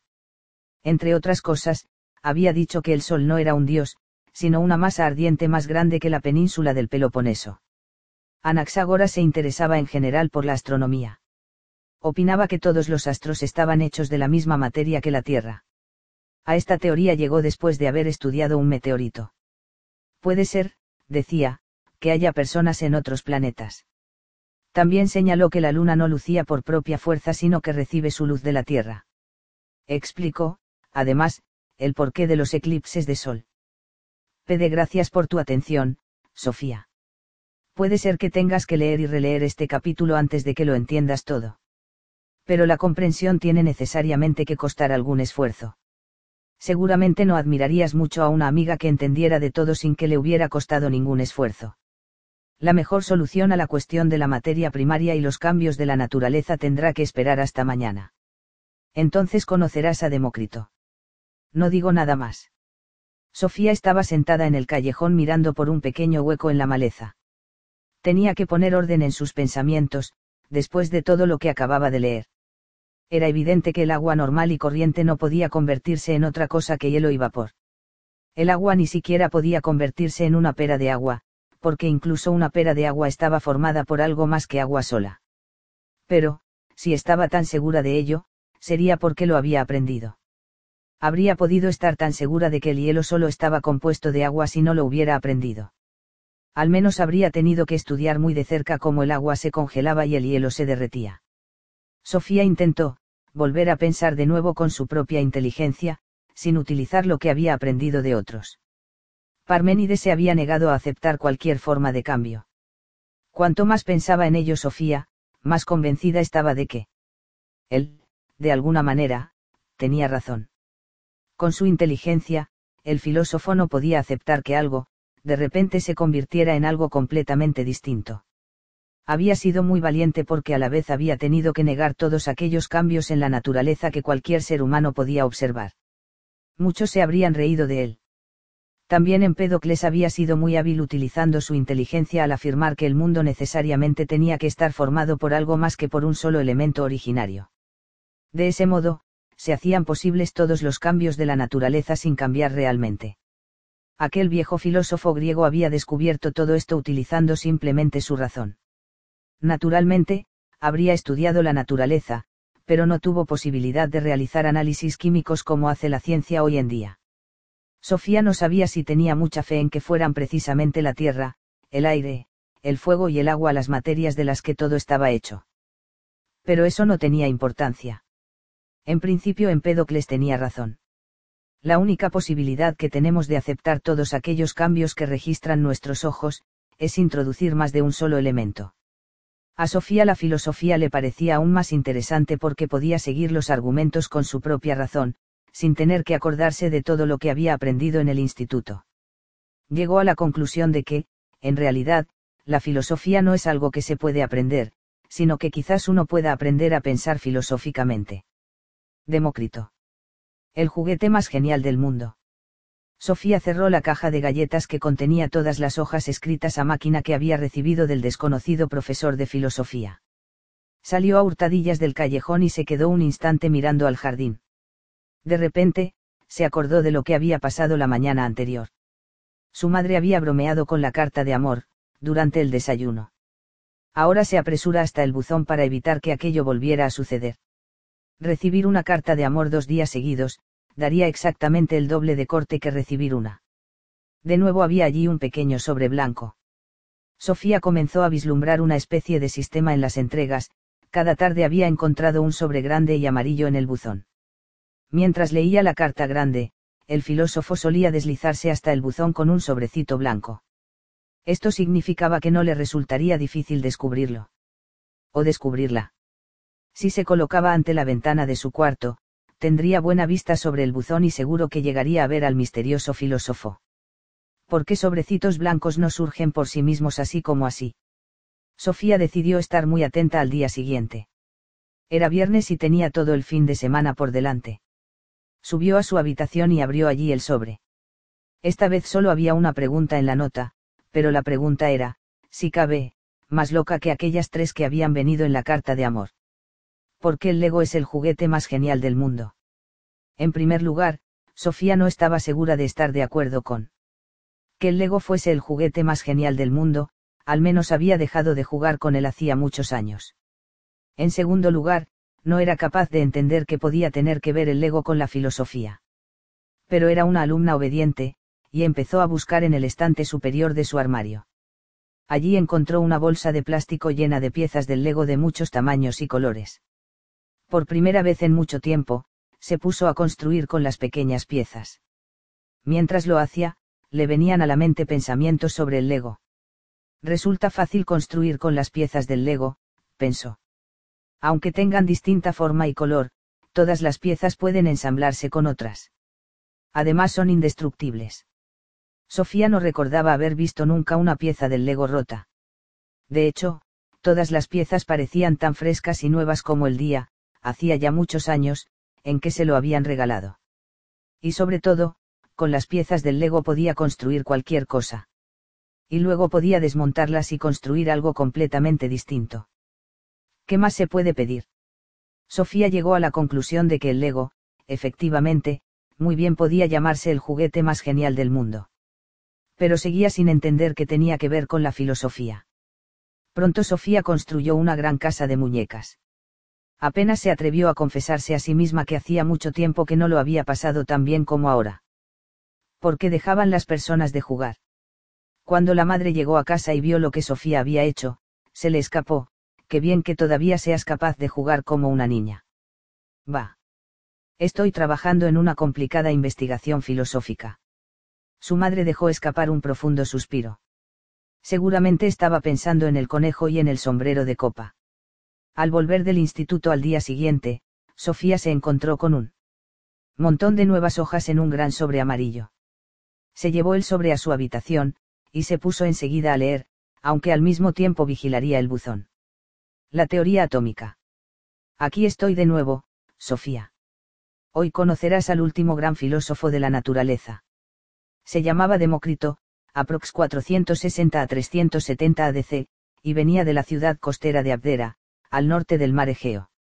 Si has podido contestar a la pregunta sobre el Lego, no te costará mucho esfuerzo entender lo que el proyecto de este filósofo. Demócrito estaba de acuerdo con sus predecesores en que los cambios en la naturaleza no se debían a que las cosas realmente, cambiaran. Suponía, por lo tanto, que todo tenía que estar construido por unas piececitas pequeñas e invisibles, cada una de ellas eterna e inalterable. A estas piezas más pequeñas Demócrito las llamó átomos. La palabra, átomo, significa, indivisible. Era importante para Demócrito poder afirmar que eso de lo que todo está hecho no podía dividirse en partes más pequeñas. Si hubiera sido así, no habrían podido servir de ladrillos de construcción. Pues, si los átomos hubieran podido ser limados y partidos en partes cada vez más pequeñas, la naturaleza habría empezado a flotar en una pasta cada vez más líquida. Además, los ladrillos de la naturaleza tenían que ser eternos, pues nada puede surgir de la nada. En este punto, Demócrito estaba de acuerdo con Parménides y los eleáticos. Pensaba, además que los átomos tenían que ser fijos y macizos, pero no podían ser idénticos entre sí. Si los átomos fueran idénticos, no habríamos podido encontrar ninguna explicación satisfactoria de cómo podían estar compuestos, pudiendo formar de todo, desde amapolas y olivos, hasta piel de cabra y pelo humano. Existe un sinfín de diferentes átomos en la naturaleza, decía Demócrito. Algunos son redondos y lisos, otros son irregulares y torcidos. Precisamente por tener formas diferentes, podían usarse para componer diferentes cuerpos. Pero aunque sean muchísimos y muy diferentes entre sí, son todos eternos, inalterables e indivisibles. Cuando un cuerpo, por ejemplo un árbol o un animal muere y se desintegra, los átomos se dispersan y pueden utilizarse de nuevo en otro cuerpo. Pues los átomos se mueven en el espacio, pero como tienen entrantes y salientes se acoplan para configurar las cosas que vemos en nuestro entorno. Ya has entendido lo que quise decir con las piezas del Lego, ¿verdad? Tienen más o menos las mismas cualidades que Demócrito atribuía a los átomos, y, precisamente por ello, resultan tan buenas para construir. Ante todo son indivisibles. Tienen formas y tamaños diferentes, son macizas e impenetrables. Además, las piezas del Lego tienen entrantes y salientes que hacen que las puedas unir para poder formar todas las figuras posibles. Estas conexiones pueden deshacerse para poder dar lugar a nuevos objetos con las mismas piezas. Lo bueno de las piezas del Lego es precisamente que se pueden volver a usar una y otra vez. Una pieza del Lego puede formar parte de un coche un día, y de un castillo al día siguiente. Además podemos decir que las piezas del Lego son eternas. Niños de hoy en día pueden jugar con las mismas piezas con las que jugaban sus padres. También podemos formar cosas de barro, pero el barro no puede usarse una y otra vez, precisamente porque se puede romper en trozos cada vez más pequeños, y porque esos pequeñísimos trocitos de barro no pueden unirse para formar nuevos objetos. Hoy podemos más o menos afirmar que la teoría atómica de Demócrito era correcta. La naturaleza está, efectivamente, compuesta por diferentes átomos que se unen y que vuelven a separarse. Un átomo de hidrógeno que está asentado dentro de una célula en la punta de mi nariz, perteneció, en alguna ocasión, a la trompa de un elefante. Un átomo de carbono dentro del músculo de mi corazón estuvo una vez en el rabo de un dinosaurio. En nuestros días, la ciencia ha descubierto que los átomos pueden dividirse en partículas elementales. A estas partículas elementales las llamamos protones, neutrones y electrones. Quizás esas partículas puedan dividirse en partes aún más pequeñas. No obstante, los físicos están de acuerdo en que tiene que haber un límite. Tiene que haber unas partes mínimas de las que esté hecho el mundo. Demócrito no tuvo acceso a los aparatos electrónicos de nuestra época. Su único instrumento de verdad fue su inteligencia. Y su inteligencia no le ofreció ninguna elección.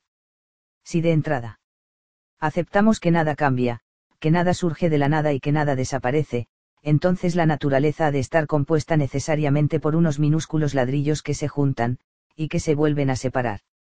Demócrito no contaba con ninguna fuerza, o, espíritu, que interviniera en los procesos de la naturaleza. Lo único que existe son los átomos y el espacio vacío, pensaba. Ya que no creía en nada más que en lo material, le llamamos materialista. No existe ninguna, intención, determinada detrás de los movimientos de los átomos. En la naturaleza todo ocurre mecánicamente. Eso no significa que todo lo que ocurre sea, casual, pues todo sigue las leyes inquebrantables de la naturaleza. Demócrito pensaba que había una causa natural en todo lo que ocurre, una causa que se encuentra en las cosas mismas. En una ocasión dijo que preferiría descubrir una ley de la naturaleza a convertirse en rey de Persia. La teoría atómica también explica nuestras sensaciones, pensaba Demócrito. Cuando captamos algo con nuestros sentidos, se debe a los movimientos de los átomos en el espacio vacío. Cuando vemos la luna, es porque los átomos de la luna alcanzan mi ojo. ¿Y qué pasa con la conciencia? No podrá estar formada por átomos, es decir, por cosas materiales. Pues sí, Demócrito se imaginaba que el alma estaba formada por unos átomos del alma, especialmente redondos y lisos. Al morir una persona, los átomos del alma se dispersan hacia todas partes. Luego, pueden entrar en otra alma en proceso de creación. Eso significa que el ser humano no tiene un alma inmortal. Mucha gente comparte también, hoy en día, este pensamiento. Opinan, como Demócrito, que, el alma, está conectada al cerebro y que no podemos tener ninguna especie de conciencia cuando el cerebro se haya desintegrado. Demócrito puso temporalmente fin a la filosofía griega de la naturaleza. Estaba de acuerdo con Heráclito en que todo en la naturaleza, fluye. Las formas van y vienen. Pero detrás de todo lo que fluye, se encuentran algunas cosas eternas e inalterables que no fluyen. A estas cosas es a lo que Demócrito llamó átomos. Mientras leía, Sofía miraba por la ventana para ver si aparecía junto al buzón el misterioso autor de las cartas. Se quedó mirando a la calle fijamente, pensando en lo que acababa de leer. Le pareció que Demócrito había razonado de un modo muy sencillo y, sin embargo, muy astuto. Había encontrado la solución al problema de la materia primaria, y del cambio. Este problema era tan complicado que los filósofos lo habían meditado durante varias generaciones. Pero al final, Demócrito había solucionado todo el problema utilizando simplemente su inteligencia. Sofía estaba a punto de echarse a reír. Tenía que ser verdad que la naturaleza estaba hecha de piececitas que nunca cambian. Al mismo tiempo, Heráclito había tenido razón al afirmar que todas las formas de la naturaleza fluyen, pues todos los humanos y todos los animales mueren, e incluso una cordillera de montañas se va desintegrando lentísimamente, y lo cierto es que también la cordillera está compuesta por unas cositas indivisibles que nunca se rompen. Al mismo tiempo, Demócrito se había hecho nuevas preguntas. Había dicho, por ejemplo, que todo sucede mecánicamente. No aceptó ninguna fuerza espiritual en la naturaleza, como Empédocles y Anaxágoras. Además, Demócrito pensaba que el ser humano carece de alma inmortal. Podía estar totalmente segura de que esto era correcto. No estaba del todo segura. Pero, claro, se encontraba muy al principio del curso de filosofía. El destino. El adivino intenta interpretar algo que en realidad no está nada claro. Sofía había estado vigilando la puerta de la verja del jardín, mientras leía sobre Demócrito. Para asegurarse, decidió, no obstante, darse una vuelta por la puerta. Al abrir la puerta exterior descubrió un sobrecito blanco fuera en la escalera. Y en el sobre ponía Sofía Amandsan. De modo que la había engañado. Justo ese día, cuando con tanto celo había vigilado el buzón, el filósofo misterioso se había acercado a la casa a escondidas desde otro lado y simplemente había puesto la carta sobre la escalera, antes de darse a la fuga otra vez. Demonios. ¿Cómo podía saber que Sofía iba a estar vigilando el buzón justamente ese día? La habrían visto él, o ella, en la ventana. A uno menos se alegraba de haber salvado el sobre antes de que su madre llegara a casa. Sofía volvió a su cuarto y abrió allí la carta. El sobre blanco estaba un poco mojado por los bordes, además, tenía un par de profundos cortes. ¿Por qué? No había llovido en varios días. En la notita ponía. ¿Crees en el destino? ¿Son las enfermedades un castigo divino? ¿Cuáles son las fuerzas que dirigen la marcha de la historia? Que si creía en el destino. No estaba muy segura. Pero conocía a mucha gente que sí creía. Varias amigas de clase, por ejemplo, leían sus horóscopos en las revistas. Si creían en la astrología. También creerían en el destincero, ya que los astrólogos pensaban que la situación de las estrellas en el firmamento podía decir algo sobre la vida de las personas en la Tierra. Si se creía que un gato negro que cruzaba el camino significaba mala suerte, entonces también se creería en el destino, pensaba Sofía. Cuanto más pensaba en ello, más ejemplos le salían de la fe en el destino. ¿Por qué se decía, toca madera, por ejemplo, y porque martes 13 era una día de mala suerte, Sofía había oído decir que muchos hoteles se saltaban el número 13 para las habitaciones. Se debería a que, a fin de cuentas, había muchas personas supersticiosas. Superstición, por cierto, no era una palabra extraña. Si creías en el cristianismo o en el islam se llamaba fe, pero si creías en astrología o en martes y 13, entonces se convertía enseguida en superstición. ¿Quién tenía derecho a llamar superstición, a la fe de otras personas? Por lo menos, Sofía estaba segura de una cosa, Demócrito no había creído en el destino. Era materialista. Solo había creído en los átomos y en el espacio vacío. Sofía intentó pensar en las otras preguntas de la notita. ¿Son las enfermedades un castigo divino? Nadie creería eso hoy en día. Pero de repente se acordó de que mucha gente pensaba que rezar a Dios ayudaba a curarse, así que creerían que Dios tenía algo que ver en la cuestión de quién estaba sano y quién estaba enfermo. La última pregunta le resultaba más difícil. Sofía jamás había pensado en qué era lo que dirigía el curso de la historia. Serían las personas, no. Si fuera Dios o el destino, las personas, no podrían tener libre albedrío. El tema del libre albedrío le hizo pensar en otra cosa. ¿Por qué iba a tolerar que ese misterioso filósofo jugara con ella al escondite? ¿Por qué no podía ella escribirle una carta al filósofo? Seguro que él, o ella, dejaría un nuevo sobre grande en el buzón en el transcurso de la noche, o en algún momento de la mañana. Siguiente. Entonces, ella dejaría una carta para el profesor de filosofía. Sofía se puso en marcha. Le resultaba muy difícil escribir a alguien a quien jamás había visto. Ni siquiera sabía si era un hombre o una mujer. Tampoco si era joven o viejo. Por lo que sabía, incluso podría tratarse de una persona a la que ella conocía. En poco tiempo había redactado una pequeña carta. Muy respetado filósofo, en esta casa se aprecia con sumo agrado su generoso curso de filosofía por correspondencia. Pero molesta no saber quién es usted. Le rogamos por tanto presentarse con nombre completo.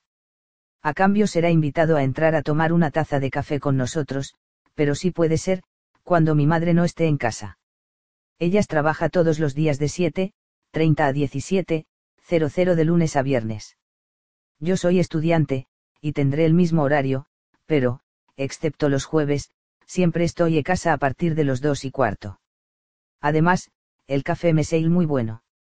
Le doy las gracias por anticipado. Saludos de su atenta alumna. Sofía Amandsan, 14 años. En la parte inferior de la hoja escribió, se ruega contestación.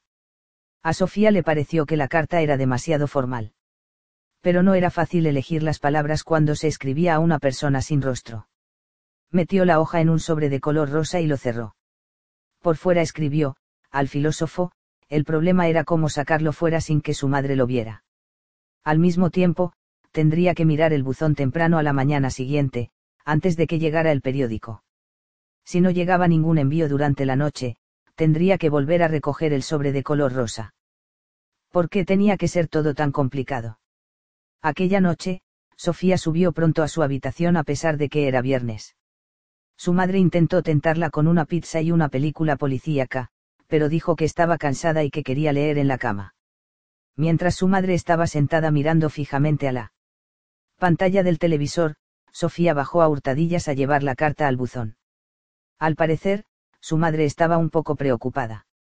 Desde que surgió aquello del conejo grande y el sombrero de copa, hablaba con Sofía de una manera completamente distinta a la de antes. Sofía no quería preocuparla, pero ahora tenía que subir a la habitación para vigilar el buzón.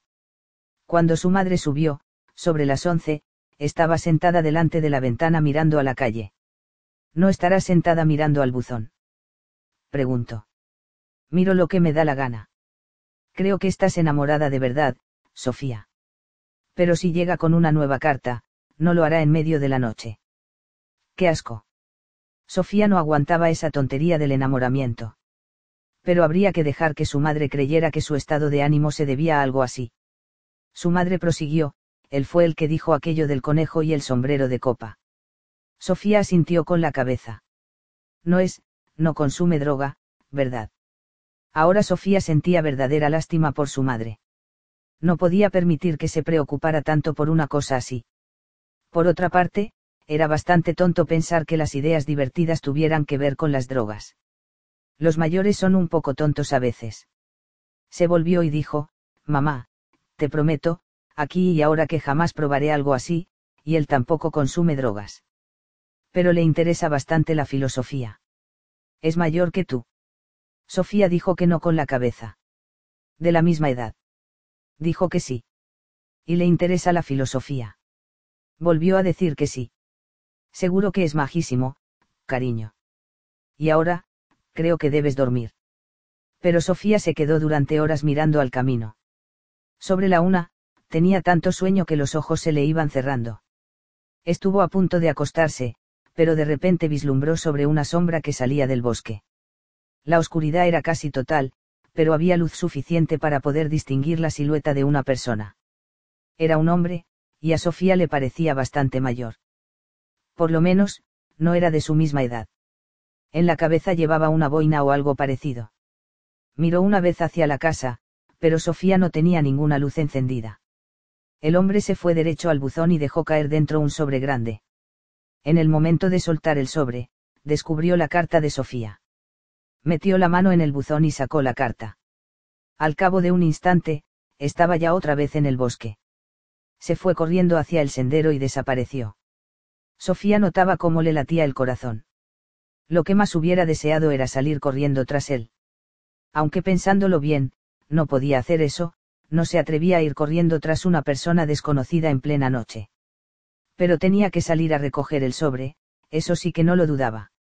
Al cabo de un rato, bajó la escalera a hurtadillas, abrió cuidadosamente la puerta de la calle con la llave y se fue hasta el buzón.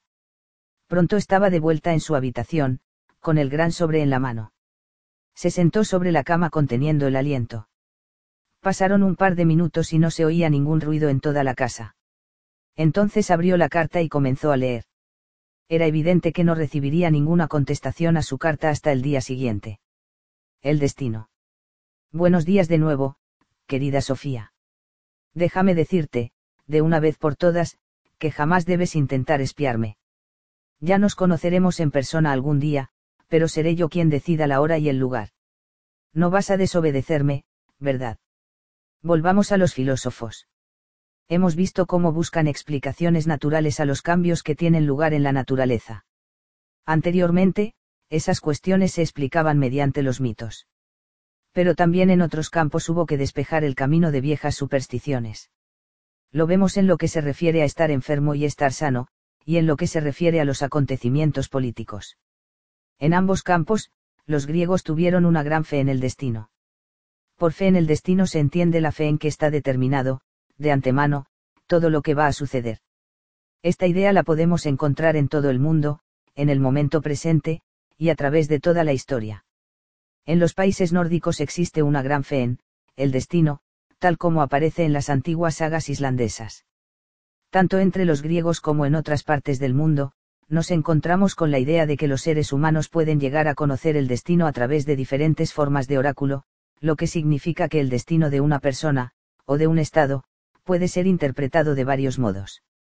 Todavía hay muchas personas que creen en leer las cartas, leer las manos o interpelar las estrellas.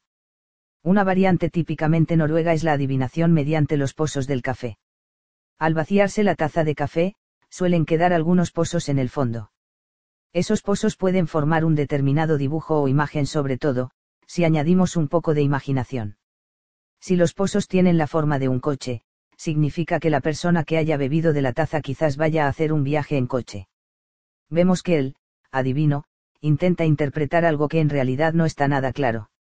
Esto es muy típico de todo arte adivinatorio, y precisamente porque aquello que se, adivina, es tan poco claro, no resulta tampoco muy fácil contradecir al adivino.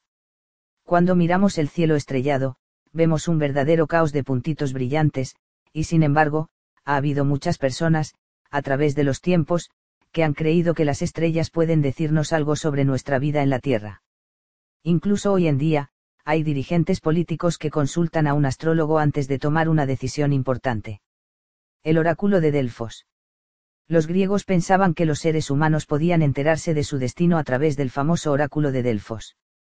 El dios Apolo era el dios del oráculo. Hablaba a través de la sacerdotisa Pitia, que estaba sentada en una silla sobre una grieta de la tierra.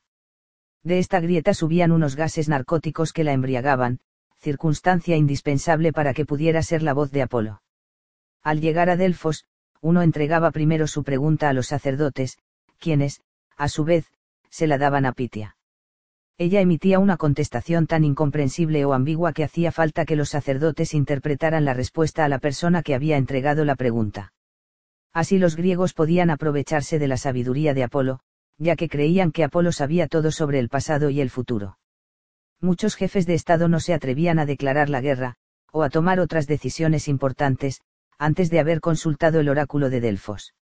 Así pues, los sacerdotes de Apolo funcionaban prácticamente como una especie de diplomáticos y asesores, con muy amplios conocimientos sobre gentes y países. Encima del templo de Delfos había una famosa inscripción, Conócete a ti mismo, que significaba que el ser humano nunca debe pensar que es algo más que un ser humano, y que ningún ser humano puede escapar a su destino.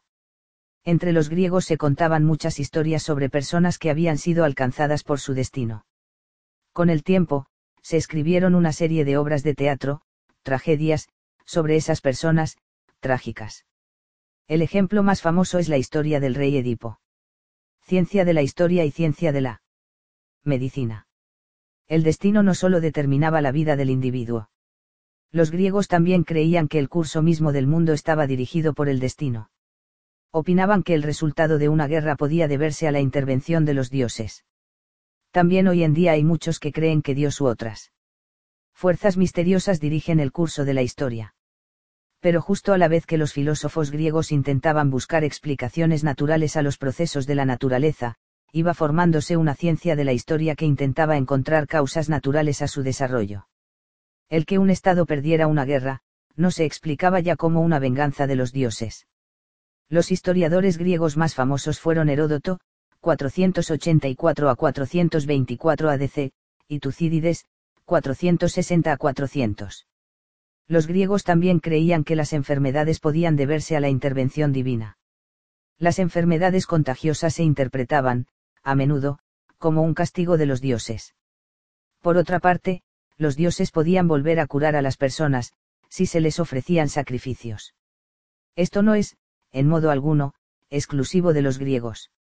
Antes del nacimiento de la moderna ciencia de la medicina, en tiempos recientes, lo más normal era pensar que las enfermedades tenían causas sobrenaturales. Por ejemplo, la palabra, influenza, significa en realidad que uno se encuentra bajo una mala, influencia, de las estrellas. Incluso hoy en día, hay muchas personas en el mundo entero que creen que algunas enfermedades el SIDA, por ejemplo, son un castigo de Dios. Muchos piensan, además, que un enfermo puede ser curado de un modo sobrenatural. Precisamente en la época en que los filósofos griegos iniciaron una nueva manera de pensar, surgió una ciencia griega de la medicina que intentaba encontrar explicaciones naturales a las enfermedades y al estado de salud. Se dice que Hipócrates, que nació en Cos hacia el año 460 ADC, fue el fundador de la ciencia griega de la medicina. La protección más importante contra la enfermedad era, según la tradición médica hipocrática, la moderación y una vida sana. Lo natural en una persona es estar sana. Cuando surge una enfermedad, es porque la naturaleza ha, descarrilado, a causa de un desequilibrio físico o psíquico. La receta para estar sano era la moderación, la armonía y, una mente sana en un cuerpo sano. Hoy en día se habla constantemente de la ética médica, con lo que se quiere decir que, el médico, está obligado a ejercer su profesión médica según ciertas reglas éticas. Un médico no puede, por ejemplo, extender recetas de estupefacientes a personas sanas. Un médico tiene también que guardar el secreto profesional. Esto significa que no tiene derecho a contar a otras personas algo que un paciente le haya dicho sobre su enfermedad. Estas reglas tienen sus raíces en Hipócrates, que exigió a sus discípulos que prestasen el siguiente juramento. Utilizaré el tratamiento para ayudar a los enfermos según mi capacidad y juicio, pero nunca con la intención de causar daño o dolor. A nadie daré veneno aunque me lo pida o me lo sugiera, tampoco daré abortivos a ninguna mujer con el fin de evitar un embarazo. Consideraré sagrados mi vida y mi arte. No utilizaré el cuchillo, ni siquiera en aquellos que sufren indescriptiblemente, dejándoselo hacer a los que se ocupan de ello. Cuando entre en la morada de un enfermo, lo haré siempre en beneficio suyo, me abstendré de toda acción injusta y de abusar del cuerpo de hombres o mujeres, libres o esclavos. De todo cuanto vea y oiga en el ejercicio de mi profesión y aun fuera de ella callaré cuantas cosas sea necesario que no se divulguen, considerando la discreción como un deber. Si cumplo fielmente este juramento, que me sea otorgado gozar felizmente de la vida y de mi arte y ser honrado siempre entre los hombres. Si lo violo y me hago perjuro, que me ocurra lo contrario. Sofía se sentó en la cama de un salto, cuando se despertó el sábado por la mañana. Había sido un sueño o había visto de verdad al filósofo. Tocó con el brazo el suelo bajo la cama. Pues sí, allí estaba la carta que había llegado por la noche. Sofía se acordó de todo lo que había leído sobre la fe de los griegos en el destino. Entonces, no había sido solo un sueño. Claro que había visto al filósofo. Y más que eso, había visto con sus propios ojos que se había llevado la carta que ella le había escrito. Sofía salió de la cama y miró debajo. Sacó de allí todas las hojas escritas a máquina. ¿Pero qué era aquello? Al fondo del todo, junto a la pared, había algo rojo. Podía ser una bufanda, Sofía se deslizó debajo de la cama y recogió un pañuelo rojo de seda solo. Estaba segura de una cosa, nunca había sido suyo. Empezó a examinar el pañuelo minuciosamente y dio un pequeño grito cuando vio unas letras escritas con una pluma negra a lo largo de la costura. Hilde, ponía. Gilda. Pero ¿quién era Gilda? ¿Cómo podía ser que sus caminos se hubieran cruzado de esa manera? Sócrates. Más sabia es la que sabe lo que no sabe. Sofía se puso un vestido de verano y bajó a la cocina. Su madre estaba inclinada sobre la encimera.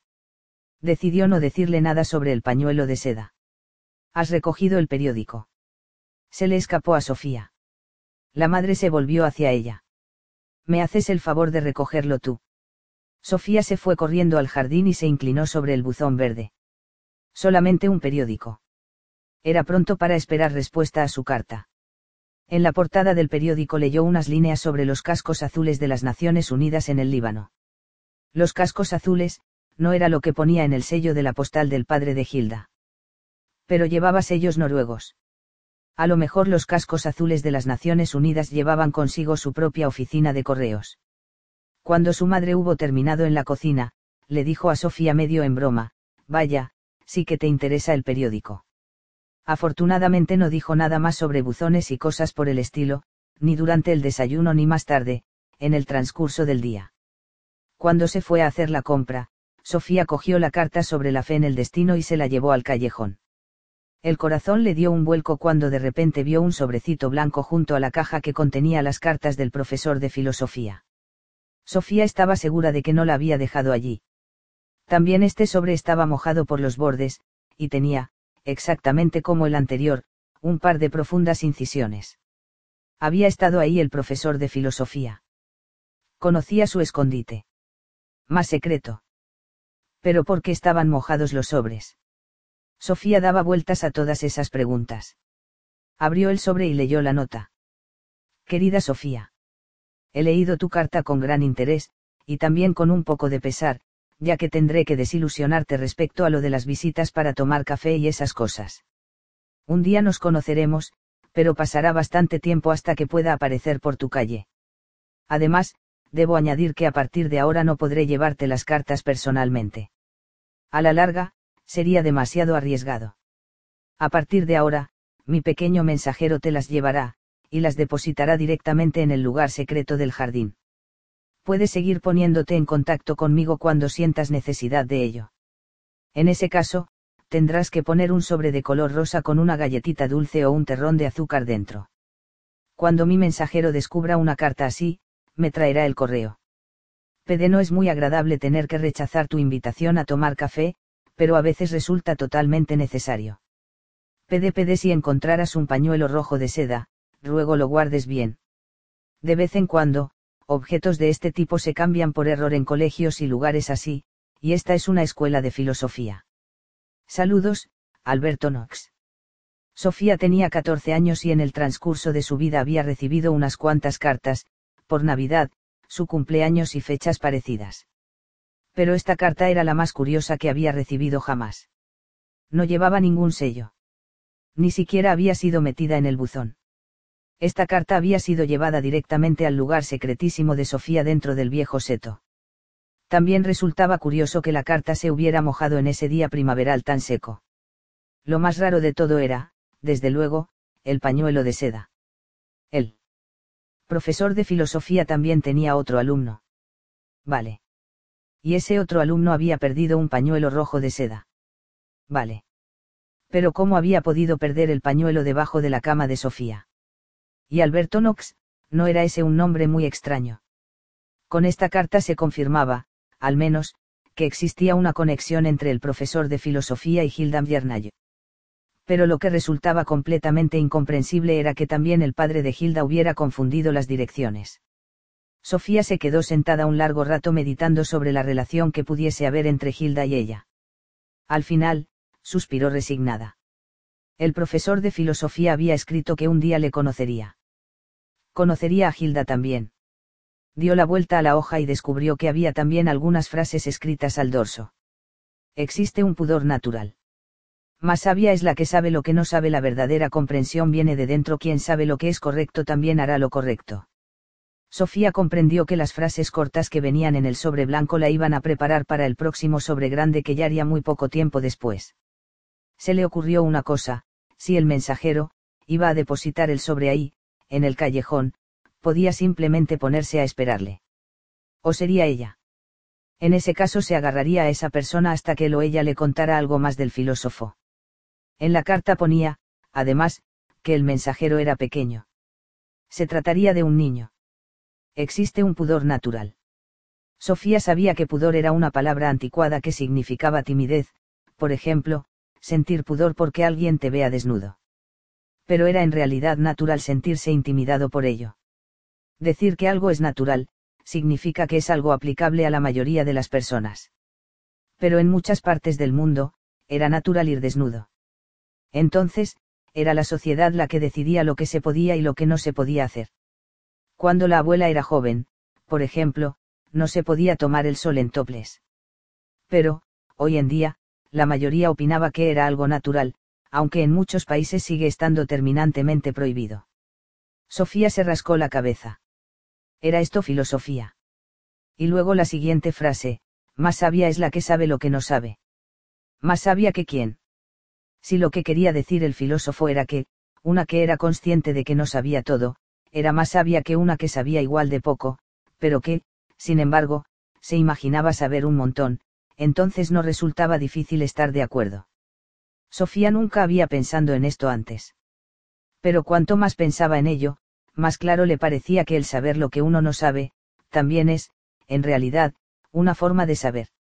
No aguantaba a esa gente tan segura de saber un montón de cosas de las que no tenía ni idea. Y luego eso de que los verdaderos conocimientos vienen de dentro pero no vienen en algún momento todos los conocimientos desde fuera, antes de entrar en la cabeza de la gente. Por otra parte, Sofía se acordaba de situaciones en las que su madre o los profesores le habían intentado enseñar algo que ella había sido reacia a aprender. Cuando verdaderamente había aprendido algo, de alguna manera, ella había contribuido con algo. Cuando de repente había entendido algo, eso era quizás a lo que se llamaba comprensión. Pues sí, Sofía opinaba que se había defendido bastante bien en los primeros ejercicios. Pero la siguiente afirmación era tan extraña que simplemente se echó a reír, quien sepa lo que es correcto también hará lo correcto. Significaba eso que cuando un ladrón robaba un banco lo hacía porque no sabía que no era correcto. Sofía no lo creía. Al contrario, pensaba que niños y adultos eran capaces de hacer muchas tonterías, de las que a lo mejor se arrepentían más tarde, y que precisamente lo hacían a pesar de saber que no estaba bien lo que hacían. Mientras meditaba sobre esto, oyó crujir unas hojas secas al otro lado del seto que daba al gran bosque. ¿Sería acaso el mensajero? Sofía tuvo la sensación de que su corazón daba un salto. Pero aún tuvo más miedo al oír que lo que se acercaba respiraba como un animal. De repente vio un gran perro que había conseguido meterse en el callejón desde el bosque. Tenía que ser un labrador. En la boca llevaba un sobre amarillo grande, que soltó justamente delante de las rodillas de Sofía. Todo sucedió con tanta rapidez que Sofía no tuvo tiempo de reaccionar. En unos instantes tuvo el sobre en la mano, pero el perro se había esfumado. Cuando todo hubo pasado, reaccionó. Puso las manos sobre las piernas y empezó a llorar. No sabía cuánto tiempo había permanecido así, pero al cabo de un rato volvió a levantar la vista. ¿Con qué ese era el mensajero? Sofía respiró aliviada. Esa era la razón por la que los sobres blancos siempre estaban mojados por los bordes. Y ahora resultaba evidente porque tenía como incisiones en el papel. Como no se le había ocurrido. Además, ahora tenía cierta lógica la orden de meter una galleta dulce o un terrón de azúcar en el sobre que ella mandara al filósofo. No pensaba siempre tan rápidamente como le hubiera gustado. No obstante, era indiscutible que tener a un perro bien enseñado como mensajero era algo bastante insólito. Al menos podía abandonar la idea de obligar al mensajero a revelar dónde se encontraba Alberto Knox. Sofía abrió el voluminoso sobre y se puso a leer. La filosofía en Atenas. Querida Sofía, cuando leas esto, ya habrás conocido probablemente a Hermes. Para que no quepa ninguna duda, debo añadir que es un perro. Pero eso no te debe preocupar él es muy bueno, y además mucho más inteligente que muchas personas. O, por lo menos, no pretende ser más inteligente de lo que es. También debes tomar nota de que su nombre no ha sido elegido totalmente al azar. Hermes era el mensajero de los dioses griegos. También era el dios de los navegantes, pero eso no nos concierne a nosotros, al menos no por ahora. Lo que es más importante es que Hermes también ha dado nombre a la palabra hermético, que significa oculto o inaccesible va muy bien con la manera en que Hermes nos mantiene a los dos, ocultos el uno al otro. Con esto he presentado al mensajero. Obedece, como es natural, a su nombre, y es, en general, bastante bien educado. Volvamos a la filosofía. Ya hemos concluido la primera parte, es decir, la filosofía de la naturaleza, la ruptura con la concepción mítica del mundo. Ahora vamos a conocer a los tres filósofos más grandes de la antigüedad. Se llaman Sócrates, Platón y Aristóteles. Estos tres filósofos dejaron, cada uno a su manera, sus huellas en la civilización europea. A los filósofos de la naturaleza se les llama a menudo presocráticos, porque vivieron antes de Sócrates.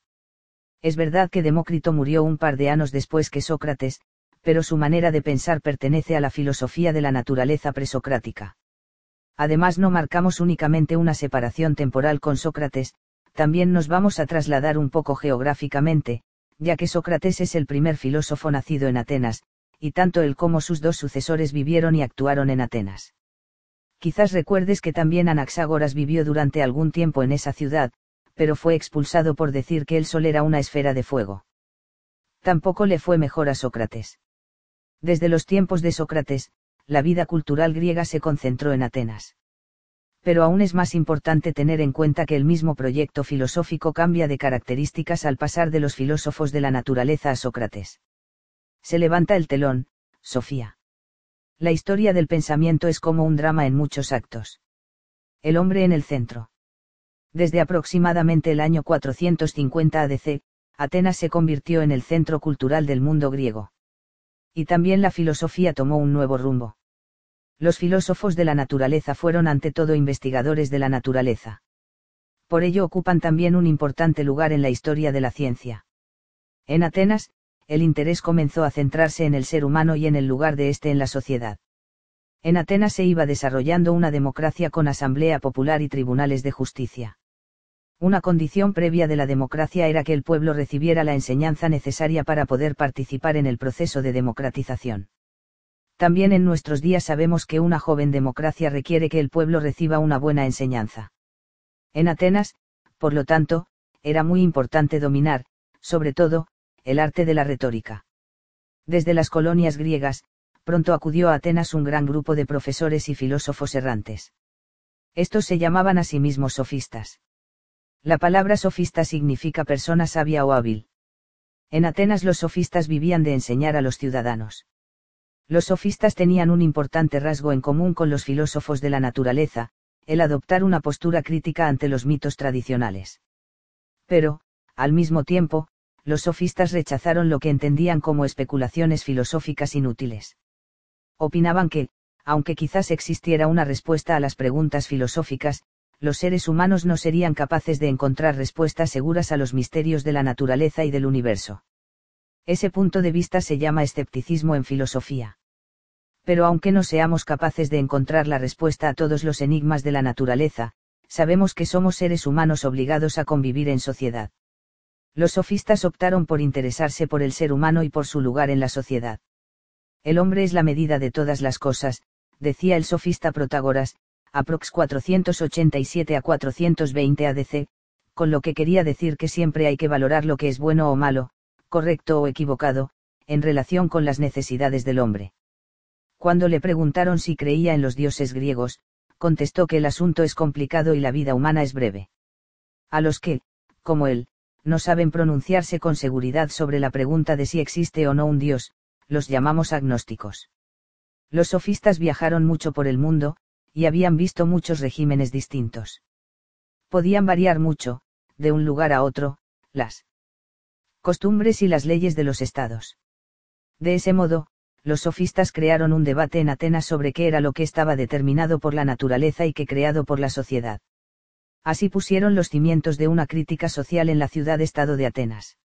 Señalaron, por ejemplo, que expresiones tales como pudor natural no siempre concordaban con la realidad porque si es natural tener pudor, tiene que ser algo innato. Pero es innato, Sofía, o es un sentimiento creado por la sociedad. A una persona que ha viajado por el mundo, la respuesta le resulta fácil, no es natural o innato tener miedo a mostrarse desnudo. El pudor, o la falta de pudor, está relacionado con las costumbres de la sociedad.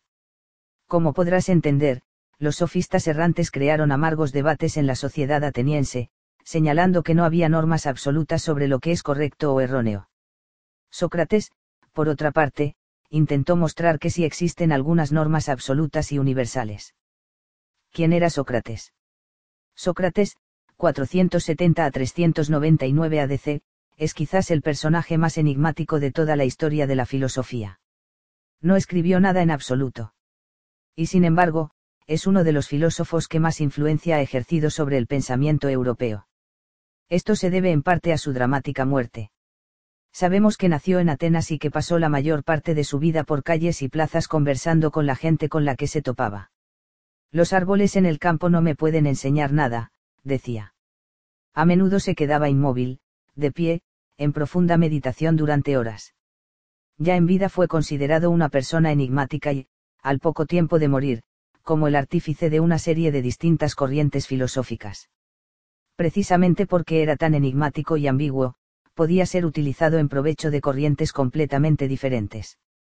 Lo que es seguro es que feo de remate. Era bajito y gordo, con ojos saltones y nariz respingona. Pero interiormente era, se decía, maravilloso. También se decía de él, se puede buscar y rebuscar en su propia época, se puede buscar y rebuscar en él. Pasado, pero nunca se encontrará a nadie como él. Y, sin embargo, fue condenado a muerte por su actividad filosófica. La vida de Sócrates se conoce sobre todo a través de Platón, que fue su alumno y que, por otra parte, sería uno de los filósofos más grandes de la historia. Platón escribió muchos diálogos o conversaciones filosóficas en los que utilizaba a Sócrates como portavoz. No podemos estar completamente seguros de que las palabras que Platón pone en boca de Sócrates fueran verdaderamente pronunciadas por Sócrates, y, por ello, resulta un poco difícil separar entre lo que era la doctrina de Sócrates y las palabras del propio Platón. Este problema también surge con otros personajes históricos que no dejaron ninguna fuente escrita. El ejemplo más conocido de esto es, sin duda, Jesucristo. No podemos estar seguros de que el Jesús histórico dijera verdaderamente lo que ponen en su boca Mateo o Lucas. Lo mismo pasa también con lo que dijo el Sócrates histórico. Sin embargo, no es tan importante saber quién era Sócrates verdaderamente. Es, ante todo, la imagen que nos proporciona Platón de Sócrates la que ha inspirado a los pensadores de Occidente durante casi dos. 500 años. El arte de conversar. La propia esencia de la actividad de Sócrates es que su objetivo no era enseñar a la gente. Daba más bien la impresión de que aprendía de las personas con las que hablaba. De modo que no enseñaba como cualquier maestro de escuela. No, no, él conversaba. Está claro que no se habría convertido en un famoso filósofo si solo hubiera escuchado a los demás. Y tampoco le habrían condenado a muerte, claro está. Pero, sobre todo, al principio solía simplemente hacer preguntas, dando a entender que no sabía nada. En el transcurso de la conversación, solía conseguir que su interlocutor viera los fallos de su propio razonamiento.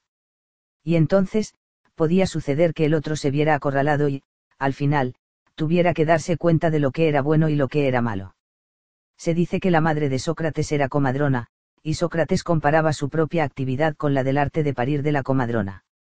No es la comadrona la que pare al niño. Simplemente. Está presente para ayudar durante el parto. Así, Sócrates consideraba su misión ayudar a las personas a parir la debida comprensión. Porque el verdadero conocimiento tiene que salir del interior de cada uno no puede ser impuesto por otros. Solo el conocimiento que llega desde dentro es el verdadero conocimiento. Puntualizo, la capacidad de parir hijos es una facultad natural. De la misma manera, todas las personas pueden llegar a entender las verdades filosóficas cuando utilizan su razón. Cuando una persona entra en juicio, recoge algo de ella misma. Precisamente haciéndose el ignorante, Sócrates obligaba a la gente con la que se topaba a utilizar su sentido común. Sócrates se hacía el ignorante, es decir, aparentaba ser más tonto de lo que era. Esto lo llamamos ironía socrática.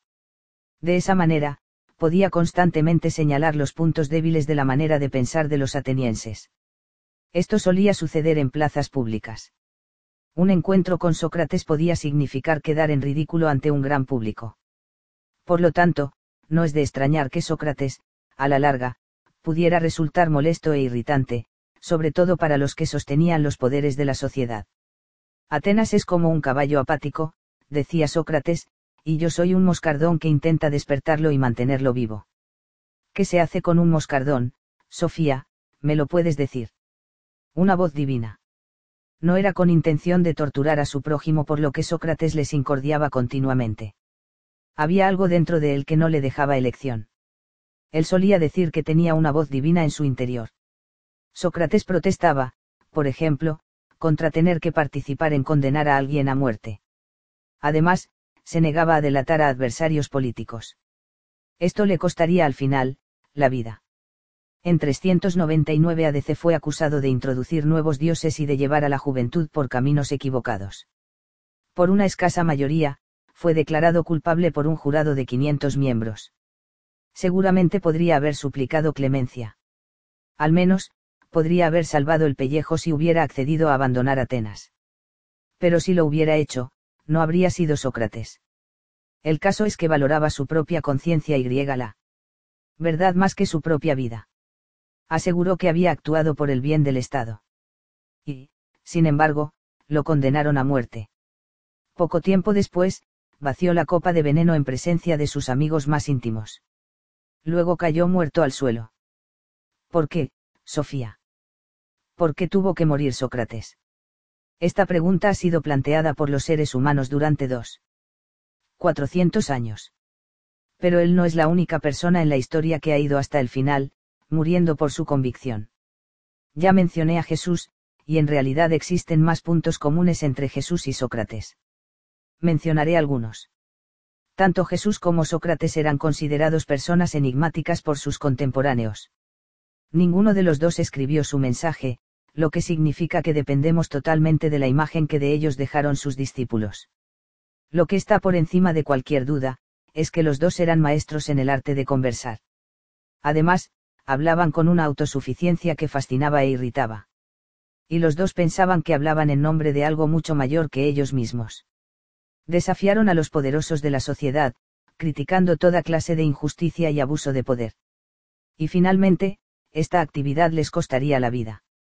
También en lo que se refiere a los juicios contra Jesús y Sócrates, vemos varios puntos comunes. Los dos podrían haber suplicado clemencia y haber salvado, así, la vida. Pero pensaban que tenían una vocación que habrían traicionado si no hubieran ido hasta el final. Precisamente yendo a la muerte con la cabeza erguida, reunirían a miles de partidarios también después de su muerte. Aunque hago esta comparación entre Jesús y Sócrates, no digo que fueran iguales. Lo que he querido decir, ante todo, es que los dos tenían un mensaje que no puede ser separado de su coraje personal. Un comodín en Atenas. Sócrates, Sofía. No hemos acabado del todo con él, ¿sabes? Hemos dicho algo sobre su método. Pero ¿cuál fue su proyecto filosófico? Sócrates vivió en el mismo tiempo que los sofistas. Como ellos se interesó más por el ser humano y por su vida que por los problemas de los filósofos de la naturaleza. Un filósofo romano Cicerón diría, unos siglos más tarde, que Sócrates hizo que la filosofía bajara del cielo a la tierra, y la dejó morar en las ciudades y la introdujo en las casas, obligando a los seres humanos a pensar en la vida, en las costumbres, en el bien y en el mal. Pero Sócrates también se distinguía de los sofistas en un punto importante. Él no se consideraba sofista, es decir, una persona sabia o instruida. Al contrario que los sofistas, no cobraba dinero por su enseñanza. Sócrates se llamaba filósofo, en el verdadero sentido de la palabra. Filósofo significa en realidad uno que busca conseguir sabiduría. Estás cómoda, Sofía. Para el resto del curso de filosofía, es muy importante que entiendas la diferencia entre un sofista y un filósofo. Los sofistas cobraban por sus explicaciones más o menos sutiles, y esos sofistas han ido apareciendo y desapareciendo a través de toda la historia. Me refiero a todos esos maestros de escuela y sabelotodos que, o están muy contentos con lo poco que saben, o presumen de saber un montón de cosas de las que en realidad no tienen ni idea. Seguramente habrás conocido a algunos de esos sofistas en tu corta vida. Un verdadero filósofo, Sofía, es algo muy distinto, más bien lo contrario. Un filósofo sabe que en realidad sabe muy poco, precisamente por eso, intenta una y otra vez conseguir verdaderos conocimientos. Sócrates fue un ser así, un ser raro. Se daba cuenta de que no sabía nada de la vida ni del mundo, o más que eso, le molestaba seriamente saber tan poco. Un filósofo es, pues, una persona que reconoce que hay un montón de cosas que no entiende. Y eso le molesta. De esa manera es, al fin y al cabo, más sabio que todos aquellos que presumen de saber cosas de las que no saben nada. La más sabia es la que sabe lo que no sabe, dije. Y Sócrates dijo que solo sabía una cosa, que no sabía nada. Toma nota de esta afirmación, porque ese reconocimiento es una cosa rara, incluso entre filósofos. Además, puede resultar tan peligroso si lo predicas públicamente que te puede costar la vida. Los que preguntan, son siempre los más peligrosos. No resulta igual de peligroso contestar. Una sola pregunta puede contener más pólvora que mil respuestas. ¿Has oído hablar del nuevo traje del emperador? En realidad, el emperador estaba totalmente desnudo, pero ninguno de sus súbditos se atrevió a decírselo. De pronto, hubo un niño que exclamó que el emperador estaba desnudo. Ese era un niño valiente, Sofía. De la misma manera, Sócrates se atrevió a decirlo. Poco que sabemos los seres humanos. Ya señalamos antes el parecido que hay entre niños y filósofos. Puntualizo, la humanidad se encuentra ante una serie de preguntas importantes a las que no encontramos fácilmente buenas respuestas.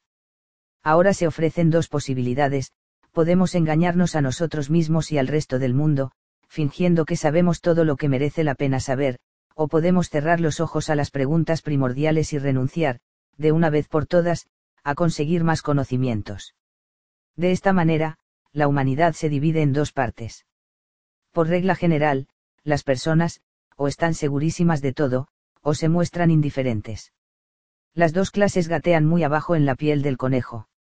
Es como cuando divides una baraja en dos, mi querida Sofía. Se meten las cartas rojas en un montón, y las negras en otro. Pero, de vez en cuando, se de la baraja un comodín, una carta que no es ni trébol, ni corazón, ni rombo, ni pica. Sócrates fue un comodín de esas características en Atenas. No estaba ni segurísimo, ni se mostraba indiferente. Solamente sabía que no sabía nada, y eso le inquietaba. De modo que se hace filósofo el que incansablemente busca conseguir conocimientos ciertos se cuenta que un ateniense preguntó al oráculo de Delfos quién era el ser más sabio de Atenas. El oráculo contestó que era Sócrates. Cuando Sócrates se enteró, se extrañó muchísimo. Creo que se echó a reír, Sofía. Se fue enseguida a la ciudad a ver a uno que, en opinión propia, y en la de muchos otros, era muy sabio. Pero cuando resultó que ese hombre no era capaz de dar ninguna respuesta cierta a las preguntas que Sócrates le hacía, este entendió al final que el oráculo tenía razón. Para Sócrates era muy importante encontrar una base segura para nuestro conocimiento. Él pensaba que esta base se encontraba en la razón del hombre. Con su fuerte fe en la razón del ser humano, era un típico racionalista. Un conocimiento correcto conduce a acciones correctas. Ya mencioné que Sócrates pensaba que tenía por dentro una voz divina y que esa, conciencia, le decía lo que estaba bien. Quien sepa lo que es bueno, también hará el bien, decía. Quería decir. Que conocimientos correctos conducen a acciones correctas. Y solo el que hace esto se convierte en un, ser correcto. Cuando actuamos mal es porque desconocemos otra cosa. Por eso es tan importante que aumentemos nuestros conocimientos. Sócrates estaba precisamente buscando definiciones claras y universales de lo que estaba bien y de lo que estaba mal. Al contrario que los sofistas, él pensaba que la capacidad de distinguir entre lo que está bien y lo que está mal se encuentra en la razón, y no en la sociedad. Quizás esto último te resulte un poco difícil de digerir, Sofía. Empiezo de nuevo, Sócrates pensaba que era imposible ser feliz si uno actúa en contra de sus convicciones.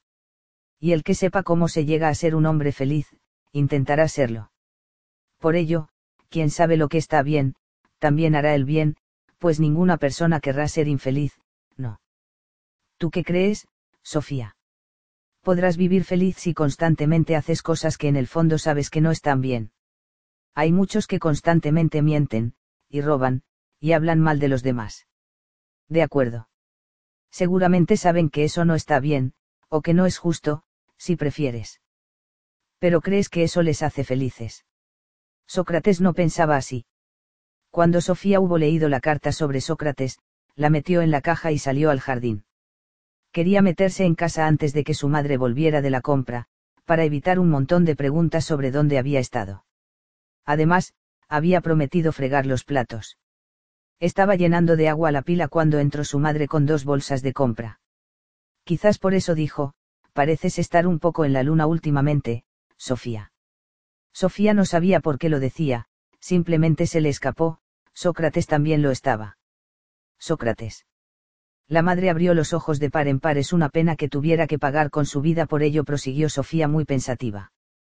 Pero Sofía. Ya no sé qué decir. Tampoco lo sabía Sócrates. Lo único que sabía era que no sabía nada en absoluto. Y, sin embargo, era la persona más sabia de Atenas. La madre estaba atónita. Al final dijo, es algo que has aprendido en el instituto. Sofía negó enérgicamente con la cabeza. Allí no aprendemos nada. La gran diferencia entre un maestro de escuela y un auténtico filósofo es que el maestro cree que sabe un montón e intenta obligar a los alumnos a aprender. Un filósofo intenta averiguar las cosas junto con los alumnos. De modo que estamos hablando de conejos blancos. ¿Sabes una cosa? Pronto exigiré que me digas quién es ese novio tuyo. Si no, empezaré a pensar que está un poco tocado. Sofía se volvió y señaló a su madre con el cepillo de fregar. No es él el que está tocado. Pero es un moscardón que estorba a los demás. Lo hace para sacarles de su manera rutinaria de pensar. Bueno, déjalo ya. A mí me parece que debe de ser un poco respondón. No es ni respondón ni sabio. Pero intenta conseguir verdadera sabiduría. Esa es la diferencia entre un auténtico comodín y todas las demás cartas de la baraja. Comodín, has dicho. Sofía asintió se te ha ocurrido que hay muchos corazones y muchos rombos en una baraja. También hay muchos tréboles y picas. Pero solo hay un comodín. ¿Cómo contestas, hija mía? Y tú, ¿cómo preguntas? La madre había colocado toda la compra. Cogió el periódico y se fue a la sala de estar. A Sofía le pareció que había cerrado la puerta dando un portazo. Cuando hubo terminado de fregar los cacharros, subió a su habitación. Había metido el pañuelo de seda roja en la parte de arriba de su armario, junto al lego. Ahora lo volvió a bajar y lo miró detenidamente. Atenas. De las ruinas se levantaron varios edificios. Aquella tarde, la madre de Sofía se fue a visitar a una amiga. En cuanto hubo salido de la casa, Sofía bajó al jardín y se metió en el callejón, dentro del viejo seto. Allí encontró un paquete grande junto a la caja de galletas. Se apresuró a quitar el papel. En el paquete había una cinta de vídeo. Entró corriendo en casa. Una cinta de vídeo. Eso sí que era algo nuevo. Pero ¿cómo podía saber el filósofo que tenían un vídeo? ¿Y qué habría en esa cinta? Sofía metió la cinta en el aparato, y pronto apareció en la pantalla una gran ciudad. No tardó mucho en comprender que se trataba de Atenas, porque la imagen pronto se centró en la Acrópolis. Sofía había visto muchas fotos de las viejas ruinas. Era una imagen viva. Entre las ruinas de los templos se movían montones de turistas con ropa ligera y cámaras colgadas del cuello. Y no había alguien con un cartel. Allí volvía a aparecer. No ponía Gilda. Al cabo de un rato, apareció un primer plano de un señor de mediana edad. Era bastante bajito, tenía una barba bien cuidada, y llevaba una boina azul. Miró a la cámara y dijo, Bienvenida a Atenas, Sofía seguramente te habrás dado cuenta de que soy Alberto Knox. Si no ha sido así, solo repito que se sigue sacando al gran conejo blanco del negro sombrero de copa del universo. Nos encontramos en la Acrópolis. La palabra significa, el castillo de la ciudad, o, en realidad, la ciudad sobre la colina. En esta colina ha vivido gente desde la edad de piedra. La razón es, naturalmente, su ubicación tan especial era fácil defender este lugar en alto del enemigo. Desde la Acrópolis tenía, además, buena vista sobre uno de los mejores puertos del Mediterráneo, el Pireo. Conforme Atenas iba creciendo abajo, sobre la llanura, la Acrópolis se iba utilizando como castillo y recinto de templos. En la primera mitad del siglo VADC, se libró una cruenta guerra contra los persas, y en el año 480, el rey persa, Jerjes, saqueó Atenas y quemó todos los viejos edificios de madera de la Acrópolis. Al año siguiente, los persas fueron vencidos, y comenzó la Edad de Oro de Atenas, Sofía. La Acrópolis volvió a construirse, más soberbia y más hermosa que nunca, y ya desde entonces únicamente como recinto de templos. Fue justamente en esa época cuando Sócrates anduvo por calles y plazas, conversando con los atenienses. Así, pudo seguir la reconstrucción de la Acrópolis y la construcción de todos esos maravillosos edificios que vemos aquí. Fíjate qué lugar de obras tuvo que ser. Detrás de mí puedes ver el templo más grande. Se llama el Partenón o Morada de la Virgen y fue levantado en honor a Atenea, que era la diosa patrona de Atenas. Este gran edificio de mármol no tiene una sola línea recta, pues los cuatro lados tienen todos una suave curvatura. Se hizo así para dar más vida al edificio. Aunque tiene unas dimensiones enormes, no resulta pesado a la vista, debido, como puedes ver, a un engaño óptico. También las columnas se inclinan suavemente hacia adentro, y habrían formado una pirámide de 1500 metros si hubieran sido tan altas como para encontrarse en un punto muy por encima del templo lo único que había dentro del templo era una estatua de Atenea de 12 metros de altura. Debo añadir que el mármol blanco, que estaba pintado de varios colores vivos, se transportaba desde una montaña a 16 kilómetros de distancia. Sofía tenía el corazón en la boca. De verdad era su profesor de filosofía el que le hablaba desde la cinta de vídeo. Solo había podido vislumbrar su silueta una vez en la oscuridad, pero podía muy bien tratarse del mismo hombre que ahora estaba en la Acrópolis el hombre comenzó a andar por el lateral del templo y la cámara le seguía. Finalmente se acercó al borde de la roca y señaló hacia el paisaje. La cámara enfocó un viejo anfiteatro situado por debajo de la propia meseta de la Acrópolis. Aquí ves el antiguo teatro de Dionisos, prosiguió el hombre de la boina. Se trata probablemente del teatro más antiguo de Europa. Aquí se representaron las obras de los grandes autores de tragedias Esquilo, Sófocles y Eurípides, precisamente en la época de Sócrates. Ya mencioné la tragedia sobre el desdichado Edipo Rey. Pues esa tragedia se representó por primera vez aquí. También hacían comedias. El autor de comedias más famoso fue Aristófanes, que, entre otras cosas, escribió una comedia maliciosa sobre el estrafalario Sócrates. En la parte de atrás puedes ver la pared de piedra que servía de fondo a los actores. Esa pared se llamaba Esquené y ha prestado su nombre a nuestra palabra escena. Por cierto, la palabra teatro proviene de una antigua palabra griega que significaba mirar. Pero pronto volveremos a los filósofos, Sofía. Demos la vuelta al Partenón y bajemos por la parte de la fachada. El hombrecillo rodeó el gran templo y a su derecha se veían algunos templos más pequeños. Luego bajó unas escaleras entre altas columnas. Desde la meseta de la Acrópolis subió a un pequeño monte y señaló hacia Atenas. El monte sobre el que nos encontramos se llama Areópago. Aquí era donde el Tribunal Supremo de Atenas pronunciaba sus sentencias en casos de asesinato. Muchos siglos más tarde, el apóstol Pablo estuvo aquí hablando de Jesucristo y del cristianismo a los atenienses. Pero a ese discurso ya volveremos más adelante. Abajo, a la izquierda, puedes ver las ruinas de la antigua plaza de Atenas.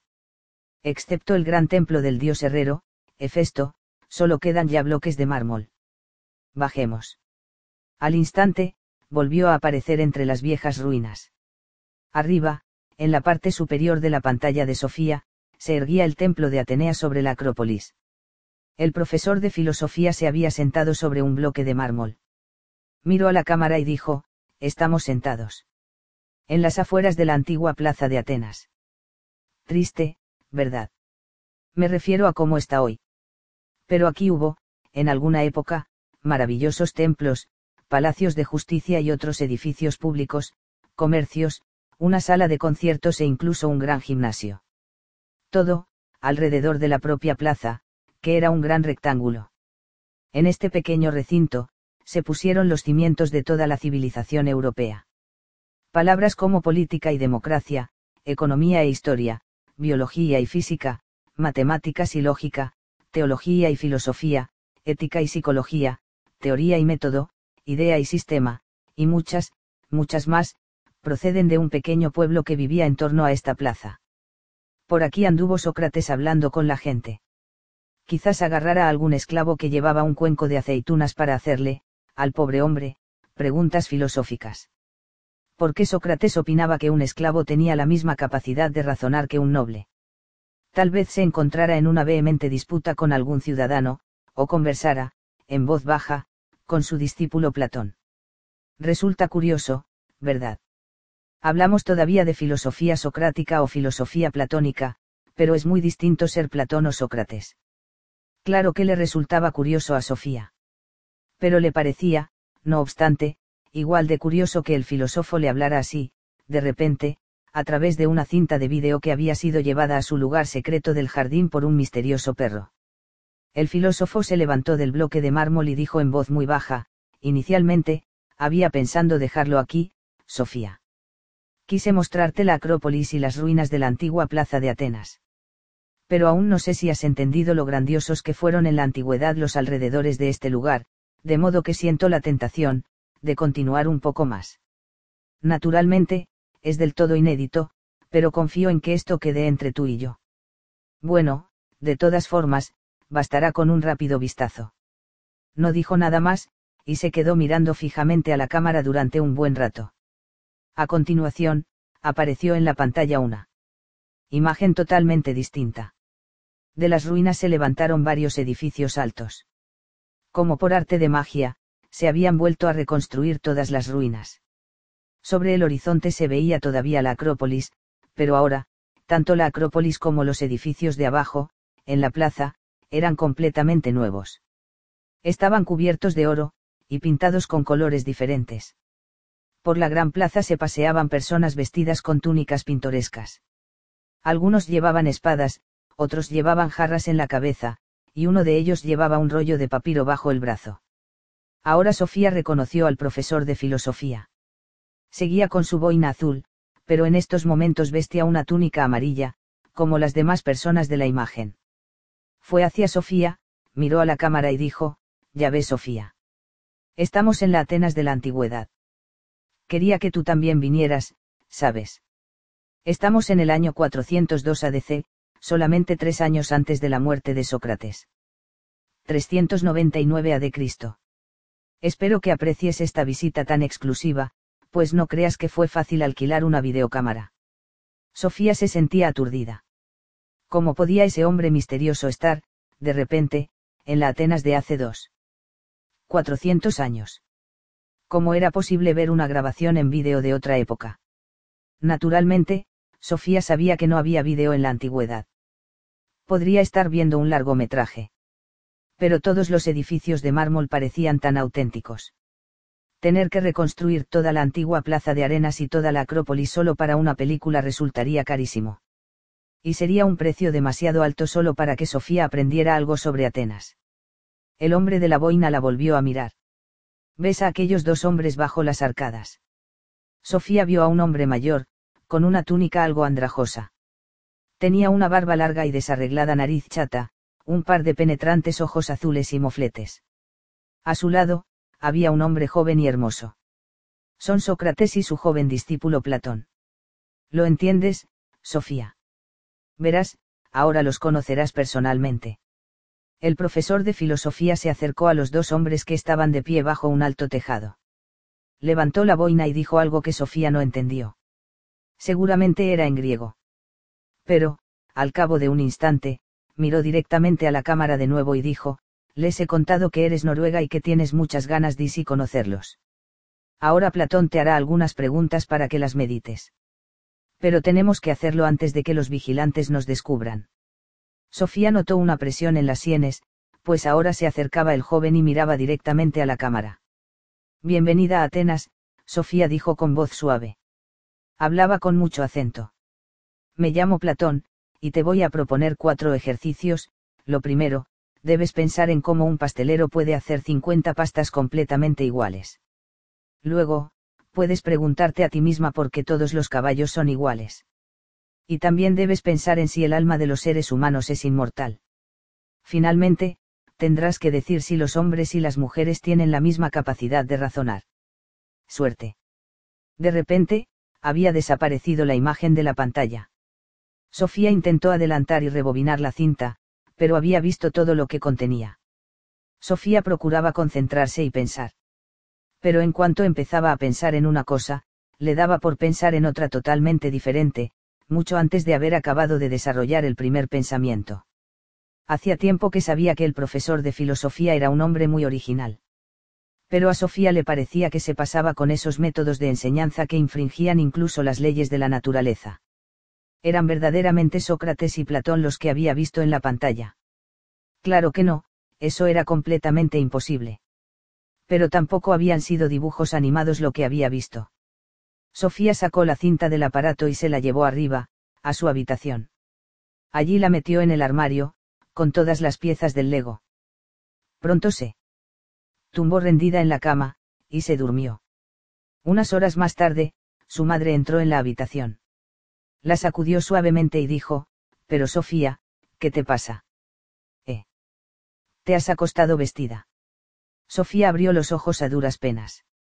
He estado en Atenas, dijo y no dijo nada más, se dio la vuelta y continuó durmiendo.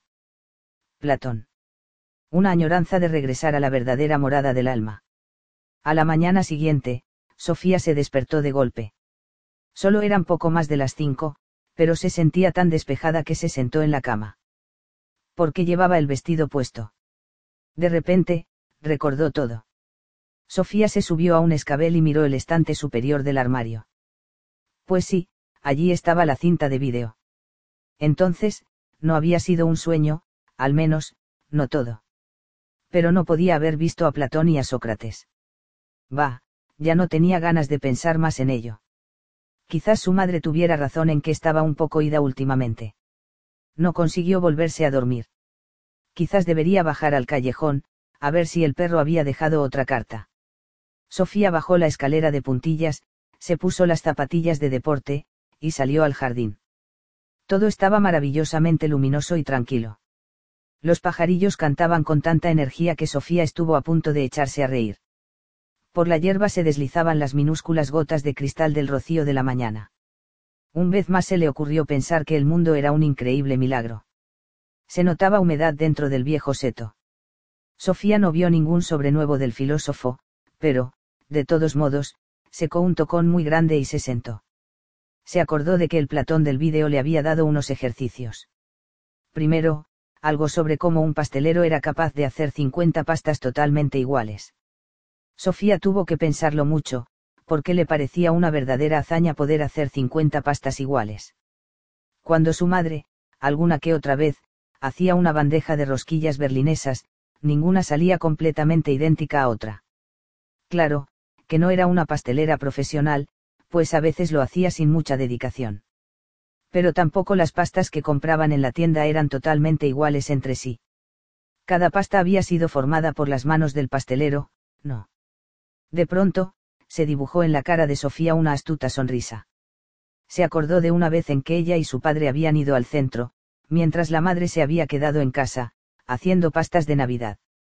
Cuando volvieron, se encontraron con un montón de pastas a la pimienta, con forma de hombrecitos, extendidas por toda la mesa de la cocina. Aunque no eran todas igual de perfectas, sí que eran de alguna manera, totalmente iguales. ¿Y por qué? Naturalmente, porque la madre había utilizado el mismo molde para todas las pastas. Tan satisfecha se sintió Sofía de haberse acordado de las pastas a la pimienta que dio por acabado el primer ejercicio. Cuando un pastelero hace 50 pastas completamente iguales es porque utiliza el mismo molde para todas. Y ya está. Luego, el Platón del vídeo había mirado directamente a la cámara, y había preguntado por qué todos los caballos son iguales. Pero eso no era verdad. Sofía diría más bien lo contrario, que no había ningún caballo totalmente idéntico a otro, de la misma manera que no había dos personas completamente iguales. Estuvo a punto de renunciar a solucionar ese ejercicio, pero, de pronto, se acordó de cómo había razonado con las pastas a la pimienta. Al fin y al cabo, tampoco las pastas eran totalmente iguales, algunas eran más gorditas que otras, otras estaban rotas. Y, sin embargo, para todo el mundo estaba claro que, de alguna manera, eran. Quizá, la intención de Platón era preguntar por qué un caballo era un caballo, y no algo entre caballo y cerdo. Porque aunque algunos caballos fueran pardos como los osos, y otros blancos como los corderos, todos tenían algo en común. Sofía no había visto jamás, por ejemplo, un caballo con seis u ocho patas. Pero no habría querido decir Platón que lo que hace a todos los caballos idénticos es que han sido formados con el mismo molde. Luego, Platón había hecho una pregunta muy importante y muy difícil. ¿Tiene el ser humano un alma inmortal? Sofía no se sentía capacitada para contestar a esa pregunta. Solo sabía que el cuerpo muerto era incinerado o enterrado, y que así no podía tener ningún futuro. Si uno opinaba que el ser humano tenía un alma inmortal, también tenía que pensar que el ser humano está compuesto por dos partes totalmente distintas, un cuerpo, que al cabo de algunos años se agota y se destruye, y un alma, que, opera más o menos independientemente del cuerpo. La abuela había dicho una vez que era solo el cuerpo el que envejecía. Interiormente, había sido siempre la misma muchacha. Lo de, muchacha, condujo a Sofía a la última pregunta. Los hombres y las mujeres tienen la misma capacidad de razonar. No estaba ella muy segura. Dependía de lo que Platón quisiera decir con, razonar. De pronto, se acordó de algo que había dicho el profesor de filosofía sobre Sócrates. Sócrates había señalado que todos los seres humanos pueden llegar a entender las verdades filosóficas si utilizan su razón. Pensaba, además, que un esclavo tenía la misma capacidad de razonar que un noble para poder solucionar preguntas filosóficas. Sofía estaba convencida de que Sócrates habría dicho que mujeres y hombres tienen la misma capacidad de razonar. Sentada meditando, oyó de repente ruidos en el seto y alguien que respiraba como una máquina de vapor. Al instante, apareció en el callejón el perro amarillo. Llevaba un sobre grande en la boca. Hermes. exclamó Sofía. Muchas gracias. El perro dejó caer el sobre en las rodillas de Sofía, que estiró la mano para acariciarle. Hermes, buen perro dijo. El perro se tumbó delante de ella y se dejó acariciar. Pero al cabo de unos minutos, se levantó y se dispuso a desaparecer entre el seto por el mismo camino por el que había llegado. Sofía le siguió con euno sobre amarillo en la mano. El perro se giró un par de veces gruñendo, pero Sofía no se dio por vencida. Encontraría al filósofo aunque tuviera que correr hasta Atenas. El perro apresuró el paso, y pronto se metió por un estrecho sendero. También Sofía aumentó la velocidad, pero cuando había corrido durante un par de minutos, el perro se paró y se puso a ladrar como un perro guardián. Sofía no se dio por vecindad todavía y aprovechó la oportunidad para acercarse aún más. Hermes siguió a toda prisa por el sendero. Sofía tuvo que reconocer finalmente que no era capaz de alcanzarlo. Durante un largo rato se quedó parada escuchando cómo se alejaba. Al final, todo quedó en silencio. Sofía se sentó sobre un tocón delante de un pequeño claro en el bosque. En la mano tenía un sobre grande. Lo abrió, sacó varias hojas escritas a máquina, y empezó a leer. La Academia de Platón. Qué bien lo pasamos juntos, Sofía. En Atenas, quiero decir. De esa forma, al menos, me he presentado. Como también te presenté a Platón, podemos ir directamente al grano. Platón, 427 a 347 ADC, tenía 29 años cuando a Sócrates le obligaron a vaciar la copa de veneno. Era discípulo de Sócrates desde hacía mucho tiempo, y siguió el proceso contra este muy de cerca. El hecho de que Atenas fuera capaz de condenar a muerte a su ciudadano más noble, no solo le causó una hondísima impresión, sino que decidiría la dirección que tomaría toda su actividad filosófica. Para Platón, la muerte de Sócrates constituía una clara expresión del contraste que puede haber entre la situación fáctica de la sociedad y lo que es verdadero o ideal. La primera acción de Platón como filósofo fue publicar el discurso de defensa de Sócrates. En el discurso se refiere a lo que siglo VI Creitz dijo al gran jurado. Te acordarás de que el propio Sócrates no escribió nada. Muchos de los filósofos presocráticos sí habían escrito, el problema es que la mayoría de esos escritos se ha perdido. En lo que se refiere a Platón, se cree que se han conservado todas sus obras principales. Aparte del discurso de defensa de Sócrates, Platón escribió una colección entera de cartas, y 35 diálogos filosóficos. El hecho de que estos escritos hayan sido conservados se debe, en gran parte, a que Platón fundó su propia escuela de filosofía fuera de Atenas. La escuela estaba situada en una arboleda que debía su nombre al héroe mitológico griego Academo. Por lo tanto, la escuela de filosofía de Platón adquirió el nombre de academia. Desde entonces se han fundado miles de academias, por todo el mundo. Incluso hoy hablamos de los académicos, y de materias académicas. En la Academia de Platón se enseñaba filosofía, matemáticas y gimnasia. Aunque, enseñar, no sea, quizás, la palabra adecuada, ya que también en la Academia de Platón la conversación viva era lo más importante. Por lo tanto, no es una casualidad que el diálogo llegara a ser la forma escrita de Platón. Lo eternamente verdadero, lo eternamente hermoso y lo eternamente bueno. Al principio de este curso de filosofía te dije que, a menudo, resulta muy útil preguntarse a uno mismo cuál es el proyecto de un determinado filósofo. De modo que ahora pregunto, ¿qué era lo que a Platón le interesaba averiguar ante todo? Resumiendo mucho, podemos decir que a Platón le interesaba la relación entre lo eterno y lo inalterable, por un lado, y lo que fluye, por el otro. Es decir, exactamente igual que a los presocráticos. Luego dijimos que los sofistas y Sócrates abandonaron las cuestiones de la filosofía de la naturaleza, para interesarse más por el ser humano y la sociedad. Sí, eso es verdad, pero también los sofistas y Sócrates se interesaban, en cierto modo, por la relación entre lo eterno y lo permanente, por un lado, y lo que fluye, por el otro. Se interesaron por esta cuestión en lo que se refiere a la moral de los seres humanos, y a los ideales o virtudes de la sociedad. Muy resumidamente, se puede decir que los sofistas pensaban que la cuestión de lo que es bueno o malo, es algo que cambia de ciudad en ciudad, de generación en generación, es decir, que la cuestión sobre lo bueno y lo malo es algo que, fluye. Sócrates no podía aceptar este punto de vista, y opinaba que había unas reglas totalmente básicas y eternas para lo que es bueno y lo que es malo. Mediante nuestra razón podemos, todos los seres humanos, llegar a conocer esas normas inmutables, pues precisamente la razón de los seres humanos es algo eterno e inmutable. ¿Me sigues, Sofía? Estamos llegando a Platón. A él le interesa lo que es eterno e inmutable en la naturaleza y lo que es eterno e inmutable en cuanto a la moral y la sociedad. De hecho, para Platón, estas son una misma cosa. Intenta captar una propia, realidad, eterna e inmutable. Y, a decir verdad, precisamente para eso tenemos a los filósofos.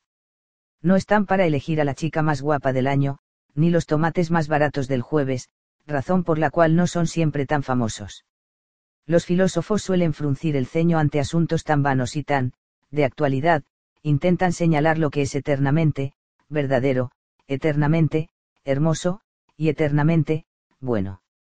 Con esto tenemos, al menos, una vaga idea del proyecto filosófico de Platón. A partir de ahora, miraremos las cosas una por una intentaremos entender un razonamiento que dejó profundas huellas en toda la filosofía europea posterior. El mundo de las ideas. Tanto Empédocles como Demócrito habían señalado que todos los fenómenos de la naturaleza fluyen, pero que sin embargo, tiene que haber algo que nunca cambie las cuatro raíces de todas las cosas o los átomos. Platón sigue este planteamiento, pero de una manera muy distinta. Platón opinaba que todo lo que podemos tocar y sentir en la naturaleza fluye. Es decir, según él, no existen unas pocas que no se disuelven. Absolutamente todo lo que pertenece al mundo de los sentidos está formado por una materia que se desgasta con el tiempo. Pero, a la vez, todo está hecho con un eterno E. Inmutable. ¿Lo entiendes? Ah, no. ¿Por qué todos los caballos son iguales, Sofía? A lo mejor piensas que no lo son en absoluto. Pero hay algo que todos los caballos tienen en común, algo que hace que nunca tengamos problemas para distinguir un caballo de cualquier otro animal. El caballo individual, fluye, claro está. Puede ser viejo, cojo, y, con el tiempo, se pondrá enfermo y morirá. Pero el, molde de caballo, es eterno e inmutable. Esto quiere decir que, para Platón, lo eterno y lo inmutable no es una, materia primaria, física. Lo que es eterno e inmutable son los modelos espirituales o abstractos, a cuya imagen todo está moldeado. Déjame precisar, los presocráticos habían dado una explicación, más o menos razonable, de los cambios en la naturaleza, sin tener que presumir que algo, cambia, de verdad. En medio del ciclo de la naturaleza, hay algunas partes mínimas que son eternas e inmutables y que no se disuelven, pensaban ellos muy bien, Sofía. Digo muy bien, pero no podían explicar cómo estas, partes mínimas, que alguna vez habían sido las piezas para construir un caballo, de pronto pueden juntarse para formar un caballo, completamente nuevo, unos tres o cuatrocientos años más tarde. O formar un elefante, por usar otro ejemplo, o un cocodrilo. Lo que quiere decir Platón es que los átomos de Demócrito nunca pueden llegar a convertirse en un cocofante, o un eledrilo.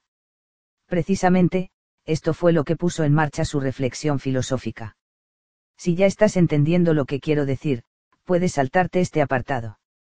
Para estar seguro, voy a precisar, tienes una serie de piezas del Lego y construyes con ellas un caballo. Luego lo deshaces y vuelves a meter las piezas en una caja. No puedes esperar que surja un caballo completamente nuevo con solo sacudir la caja que contiene las piezas. ¿Cómo iban a poder las piezas arreglárselas por su cuenta para volver a convertirse en caballo? No, eres tú la que tienes que volver a construir el caballo, Sofía. Y lo logras gracias a una imagen que tienes en tu cabeza del aspecto del caballo.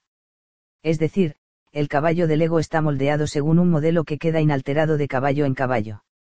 Solucionaste lo de las 50 pastas idénticas. Supongamos que caes al mundo desde el espacio y que jamás has visto una pastelería. De repente, te topas con una de aspecto tentador, y ves, sobre un mostrador, 50 pastas idénticas. Supongo. Que te habrías roto la cabeza, preguntándote cómo era posible que fueran todas idénticas. Sin embargo, puede ser que alguna de ellas careciera de algo que tuvieran las demás. Si eran figuras, puede que a una le faltara un brazo y a otra un trozo de cabeza, y que una tercera tuviera, a lo mejor, un bulto en la tripa. Tras pensarlo detenidamente, llegarías, no obstante, a la conclusión de que todas las pastas tenían un denominador común. Aunque ninguna fuera totalmente perfecta, se te ocurriría pensar que deben de tener un origen común. Te darías cuenta de que todas las pastas están hechas con el mismo molde. Y hay más, Sofía, hay algo más, ahora tendrás un fuerte deseo de ver ese molde. Esto quiere decir que, para Platón, lo eterno y lo inmutable no es una, materia primaria, física. Lo que es eterno e inmutable son los modelos espirituales o abstractos, a cuya imagen todo está moldeado. Esto quiere decir que, para Platón, lo eterno y lo inmutable no es una, materia primaria, física. Lo que es eterno e inmutable son los modelos espirituales o abstractos, a cuya imagen todo está moldeado. Si lograste solucionar este problema por tu cuenta, entonces solucionaste un problema filosófico exactamente de la misma manera que Platón. Como la mayoría de los filósofos, él, aterrizó desde el espacio. Se sentó en el último extremo de uno de los finos pelos de la piel del conejo. Le extrañó cómo todos los fenómenos de la naturaleza podían ser tan iguales entre ellos, y llegó a la conclusión de que debía de haber un reducido número de moldes que se encuentran, detrás de, todo lo que vemos a nuestro alrededor. A estos moldes Platón los llamó ideas. A estos moldes Platón los llamó ideas. Detrás de todos los caballos, cerdos y seres humanos, se encuentra la, idea de caballo, la, idea de cerdo, y la, idea de ser humano. De la misma manera que el pastelero antes mencionado puede tener pastas con forma de hombres, de cerdos y de caballos, pues un buen pastelero tendrá más de un molde. No obstante, basta con un solo molde para cada clase de pastas. Conclusión, Platón pensaba que tenía que haber una realidad detrás, del mundo de los sentidos, y a esta realidad la llamó el mundo de las ideas. Aquí se encuentran las eternas e inmutables, imágenes modelo, detrás de los distintos fenómenos con los que nos topamos en la naturaleza. A este espectacular concepto lo llamamos la teoría de las ideas de Platón. El conocimiento seguro. Hasta aquí me habrá seguido, querida Sofía. Pero a lo mejor te preguntas si Platón pensaba así de verdad. Pensaba verdaderamente que tales moldes existen en una realidad completamente diferente. No lo opinó tan literalmente durante toda su vida, pero, al menos en algunos de sus diálogos hay que entenderlo así. Intentaremos seguir su argumentación. Como ya he dicho, el filósofo intenta captar algo que sea eterno e inmutable. No resultaría muy útil escribir una tesis filosófica sobre, digamos, la existencia de una determinada pompa de jabón. En primer lugar, no habría tiempo para estudiarla bien antes de que desapareciera de pronto, y, en segundo lugar, sería difícil vender una tesis filosófica sobre algo que nadie ha visto, y que, además, solo ha existido durante cinco segundos. Platón pensaba que todo lo que vemos a nuestro alrededor en la naturaleza, es decir, todo lo que podemos sentir y tocar, puede compararse con una pompa de jabón. Porque nada de lo que existe en el mundo de los sentidos permanece. Evidentemente, sabes que todos los seres humanos y todos los animales se disuelven y mueren, antes o después. Pero incluso un bloque de mármol se altera y se desintegra lentamente. La Acrópolis está en ruinas, Sofía. Escandaloso, digo yo, pero esa es la realidad.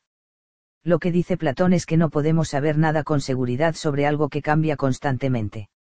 Sobre lo que pertenece al mundo de los sentidos, es decir, lo que podemos sentir y tocar, solo podemos tener ideas o hipótesis poco seguras. Solo podemos tener conocimientos seguros de aquello que vemos con la razón. De acuerdo, Sofía, me explicaré mejor.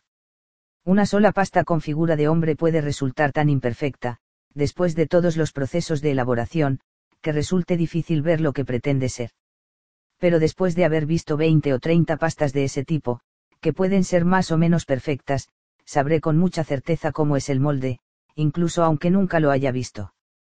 Ni siquiera es seguro que conviniera ver el propio molde con los ojos, pues no podemos fiarnos siempre de nuestros sentidos. La propia facultad visual puede variar de una persona a otra. Sin embargo, podemos fiarnos de lo que nos dice la razón, porque la razón es la misma para todas las personas. Si te encuentras en un aula del colegio en compañía de otros 30 alumnos, y el profesor pregunta cuál es el color más bonito del arco iris, seguramente obtendrá muchas respuestas diferentes. Pero si os pregunta cuánto es 8 por 3, entonces la clase entera debe llegar al mismo resultado, pues, en este caso, se trata de un juicio emitido por la razón, y, de alguna manera, la razón es lo contrario de las opiniones y los pareceres. Podríamos decir que la razón es eterna y universal precisamente porque solo se pronuncia sobre asuntos eternos y universales. A Platón le interesaban mucho las matemáticas, porque las relaciones matemáticas jamás cambian. Por lo tanto, es algo sobre lo que tenemos que tener conocimientos ciertos. Veamos un ejemplo, imagínate que te encuentras en la naturaleza con una piña completamente redonda. A lo mejor dices que te, parece, redonda, mientras que tu amiga Jorun dice que está un poco aplastada por un extremo. Y empezáis a pelearos pero no podéis tener conocimientos seguros sobre algo que veis con los ojos. Por otra parte, podéis estar totalmente seguras de que la suma angular de un círculo es tricentésimo sexagésimo. En este caso, os pronunciáis sobre un círculo ideal, que a lo mejor no se encuentra en la naturaleza, pero que, en cambio, es fácil de visualizar en la cabeza. Estáis diciendo algo sobre el molde de las pastas, y no sobre una pasta cualquiera de la mesa de la cocina.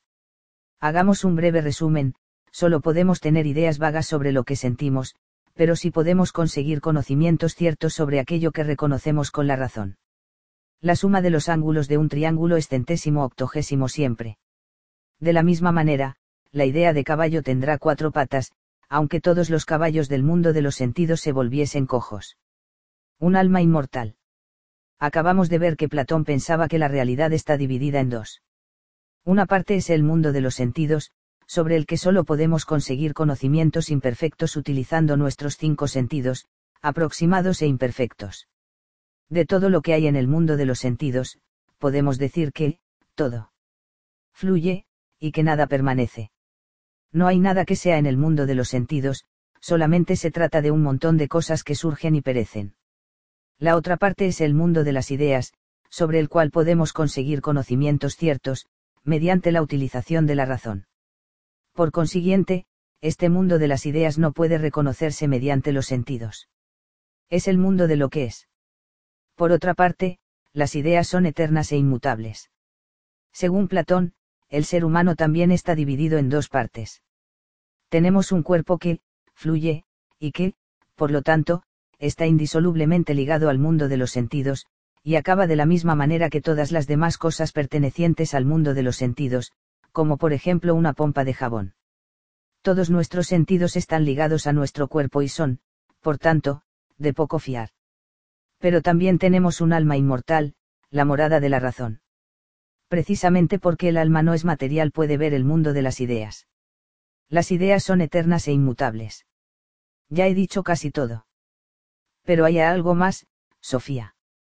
Te digo que haya algo más. Platón pensaba, además, que el alma ya existía antes de meterse en un cuerpo. Érase una vez cuando el alma se encontraba en el mundo de las ideas. Estaba en la parte de arriba del armario, junto con todos los moldes para las pastas. Pero en el momento en que el alma se despierta dentro de un cuerpo humano, se ha olvidado ya de las ideas perfectas. Entonces, algo comienza a suceder, se inicia un proceso maravilloso. Conforme el ser humano va sintiendo las formas en la naturaleza, va teniendo un vago recuerdo en su alma.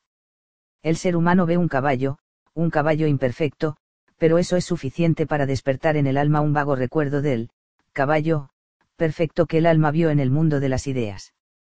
Con esto, se despierta también una añoranza de regresar a la verdadera morada del alma. A esa añoranza Platón la llama eros, que significa, amor. Es decir, el alma siente una, añoranza amorosa, por su verdadero origen. A partir de ahora, se vive el cuerpo y todo lo sensible como algo imperfecto e insignificante. Sobre las alas del amor volará el alma, a casa, al mundo de las ideas, donde será librada de la cárcel del cuerpo. Me apresuro a recalcar que lo que Platón describe aquí es un ciclo humano ideal, pues no todos los seres humanos dan rienda suelta al alma y permiten que inicie el viaje de retorno al mundo de las ideas.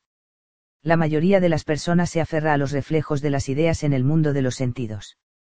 Ven un caballo y otro caballo, pero no ven aquello de lo que todos los caballos son solamente malas copias. Entran corriendo en la cocina y se lanzan sobre todas las pastas, sin preguntarse siquiera de dónde proceden esas pastas. Lo que describe Platón es el camino de los filósofos. Su filosofía puede entenderse como una descripción de la actividad filosófica. Cuando ves una sombra, Sofía, también tú pensarás que tiene que haber algo que la origina. Ves la sombra de un animal. Quizás sea un caballo, piensas, sin estar del todo segura. Luego te giras y ves el verdadero caballo, que es infinitamente más hermoso y su silueta mucho más nítida que la inestable sombra del caballo. Platón opinaba que, de la misma manera, todos los fenómenos de la naturaleza son solamente sombras de los moldes o ideas eternas. No obstante, la gran mayoría de los seres humanos está satisfecha con su vida entre las sombras. No piensan en que tiene que haber algo que origina las sombras. Creen que las sombras son todo, no viven las sombras como sombras. Con ello, también se olvidan de la inmortalidad de su propia alma. El camino que sube de la oscuridad de la caverna. Platón cuenta una parábola que ilustra precisamente lo que acabamos de describir. La solemos llamar el mito de la caverna, la contaré con mis propias palabras. Imagínate a unas personas que habitan una caverna subterránea. Están sentadas de espaldas a la entrada, atadas de pies y manos, de modo que solo pueden mirar hacia la pared de la caverna. Detrás de ellas, hay un muro alto, y por detrás del muro caminan unos seres que se asemejan a las personas levantan diversas figuras por encima del borde del muro. Detrás de estas figuras, arde una hoguera, por lo que se dibujan sombras flameantes contra la pared de la caverna. Lo único que pueden ver esos moradores de la caverna es, por tanto, ese, teatro de sombras. Han estado sentados en la misma postura desde que nacieron, y creen por ello, que las sombras son lo único que existe. Imagínate ahora que uno de los habitantes de la caverna empieza a preguntarse de dónde vienen todas esas sombras de la pared y la caverna y, al final, consigue soltarse. ¿Qué crees que sucede cuando se vuelve hacia las figuras que son sostenidas por detrás del muro? Evidentemente, lo primero que ocurrirá es que la fuerte luz le cegará. También le cegarán las figuras nítidas, ya que, hasta ese momento, solo había visto las sombras de las mismas. Si consiguiera atravesar el muro y el fuego, y salir a la naturaleza, fuera de la caverna, la luz le cegaría aún más. Pero después de haberse restregado los ojos, se habría dado cuenta de la belleza de todo. Por primera vez, vería colores y siluetas nítidas. Vería verdaderos animales y flores, de los que las figuras de la caverna solo eran malas copias. Pero, también entonces se preguntaría a sí mismo de dónde vienen todos los animales y las flores. Entonces vería el sol en el cielo, y comprendería que es el sol el que da vida a todas las flores y animales de la naturaleza, de la misma manera que podía ver las sombras en la caverna gracias a la hoguera. Ahora, el feliz morador de la caverna podría haberse ido corriendo a la naturaleza, celebrando su libertad recién conquistada. Pero se acuerda de los que quedan abajo en la caverna. Por eso vuelve a bajar. De nuevo abajo, intenta convencer a los demás moradores de la caverna de que las imágenes de la pared son solo copias centelleantes de las cosas reales. Pero nadie le cree. Señalan a la pared de la caverna diciendo que lo que allí ven es todo lo que hay. Al final lo matan. Lo que Platón describe en el mito de la caverna es el camino que recorre el filósofo desde los conceptos vagos hasta las verdaderas ideas que se encuentran tras los fenómenos de la naturaleza. Seguramente también piensa en Sócrates, a quien mataron los moradores de la caverna, porque hurgaba en sus ideas habituales, queriendo enseñarles el camino hacia la verdadera sabiduría. De ese modo, el mito de la caverna se convierte en una imagen del valor y de la responsabilidad pedagógica del filósofo. Lo que quiere señalar Platón es que la relación entre la oscuridad de la caverna y la naturaleza del exterior corresponde a la relación entre los moldes de la naturaleza y el mundo de las ideas. No quiere decir que la naturaleza sea triste y oscura, sino que es triste y oscura comparada con la claridad de las ideas. Una foto de una muchacha hermosa no tiene por qué resultar oscura y triste, más bien al contrario, pero sigue siendo solo una imagen. El estado filosófico. El mito de la caverna de Platón lo encontramos en el diálogo La República, en el que Platón nos proporciona una imagen del estado ideal. Es decir, un estado modelo imaginario, o, lo que se suele llamar, un estado, utópico. Brevemente, podemos decir que Platón piensa que el Estado debe ser gobernado por los filósofos. Al explicar el por qué, toma como punto de partida la composición del ser humano. Según Platón, el cuerpo humano está dividido en tres partes, cabeza, pecho y vientre. A cada una de estas partes le corresponde una habilidad del alma. A la cabeza pertenece la razón, al pecho la voluntad, y al vientre, el deseo. Pertenece, además, a cada una de las tres habilidades del alma un ideal o una, virtud. La razón debe aspirar a la sabiduría, la voluntad debe mostrar valor, y al deseo hay que frenarlo para que el ser humano muestre moderación. Cuando las tres partes del ser humano funcionan a la vez como un conjunto completo, obtenemos un ser humano armonioso u honrado. En la escuela, lo primero que tiene que aprender el niño es a frenar el deseo, luego hay que desarrollar el valor, y finalmente, la razón obtendrá sabiduría. Platón se imagina un estado construido exactamente de la misma manera que un ser humano. Igual que el cuerpo tiene cabeza, pecho y vientre, el estado tiene gobernantes, soldados y productores, granjeros, por ejemplo. Es evidente que Platón emplea la ciencia médica griega como ideal. De la misma manera que una persona sana y armoniosa muestra equilibrio y moderación, un estado, justo, se caracteriza porque cada uno conoce su lugar en el conjunto. Como el resto de la filosofía de Platón, también su filosofía del Estado se caracteriza por su racionalismo. Es decisivo para crear un buen Estado que sea gobernado por la razón. De la misma manera que la cabeza dirige el cuerpo, tiene que haber filósofos que dirijan la sociedad. Intentemos una sencilla exposición de la relación entre las tres partes del ser humano y del Estado. Cuerpo, cabeza, pecho, vientre. Alma, razón, voluntad, deseo. Virtud, sabiduría, valor, moderación. Estado gobernante, soldados, productores. El estado ideal de Platón puede recordar al antiguo sistema hindú de las castas, en el que cada uno tiene su función determinada para el bien del conjunto. Desde los tiempos de Platón, y desde más antiguo aún, el sistema hindú de castas ha tenido la misma división en tres, la clase dominante, o la clase de los sacerdotes, la casta de los guerreros y la de los productores. Hoy en día, es probable que llamáramos al estado de Platón estado totalitario. Pero merece la pena señalar que él opinaba que las mujeres podían ser gobernantes del Estado, igual que los hombres, precisamente porque los gobernantes gobernarían el Estado en virtud de su razón. Él pensaba que las mujeres tienen exactamente la misma capacidad para razonar que los hombres, si reciben la misma enseñanza y son liberadas de cuidar a los niños y de las tareas domésticas. Platón quería suprimir la familia y la propiedad privada para los gobernantes y soldados del Estado. Y la educación de los niños era algo tan importante que no podía ser confiada a cualquiera. Tendría que ser responsabilidad del Estado educar a los niños fue el primer filósofo que habló en favor de un sistema público de guarderías y colegios. Tras haber vivido unas grandes desilusiones políticas, Platón escribió el diálogo Las leyes, en el que describe, el Estado legal, como el segundo mejor Estado. Ahora se muestra partidario de la propiedad privada y las ataduras familiares.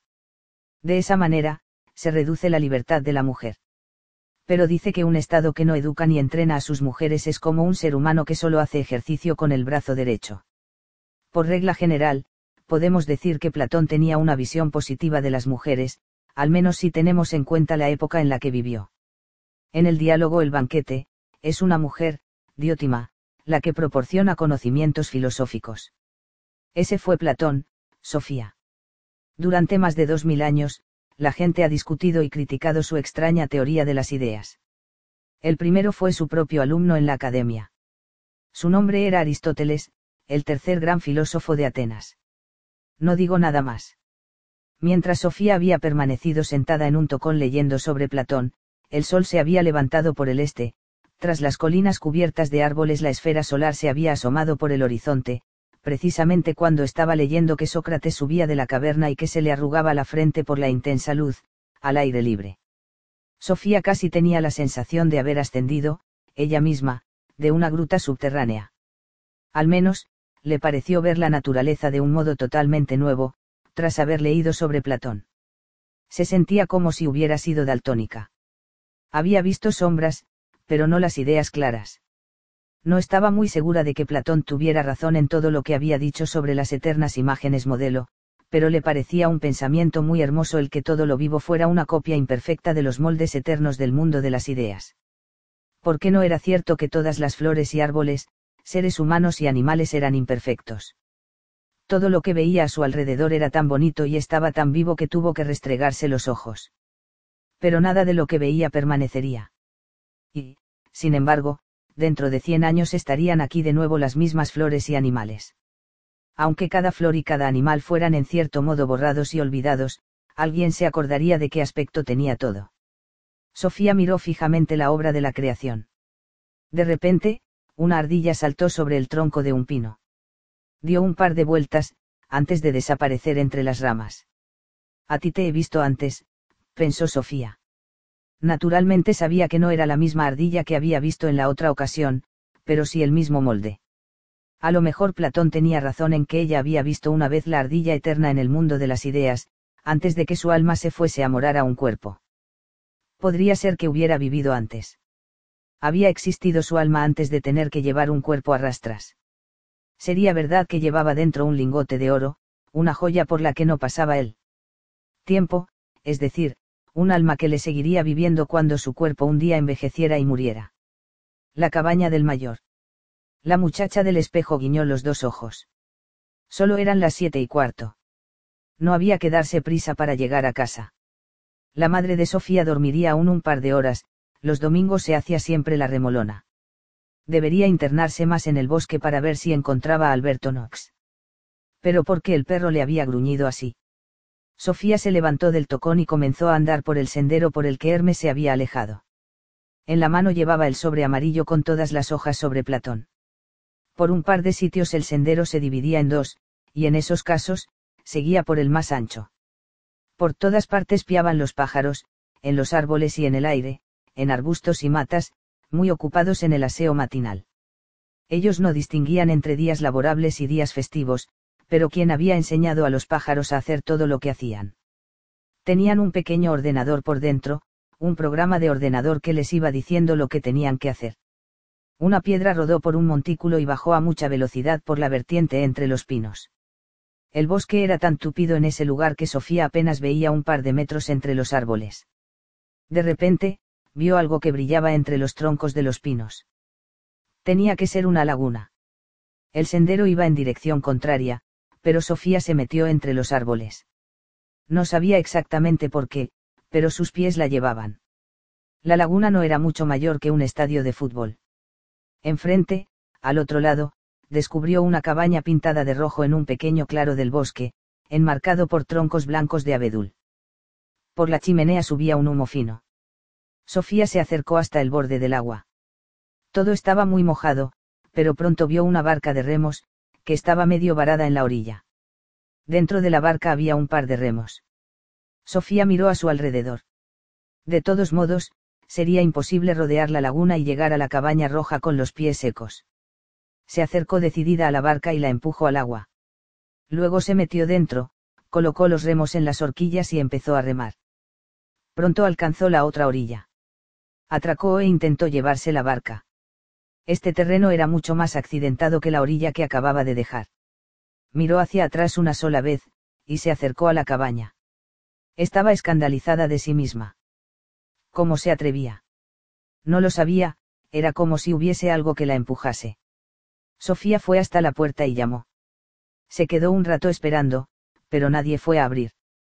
Cuando giró cuidadosamente el picaporte de la puerta, ésta se abrió. Hola.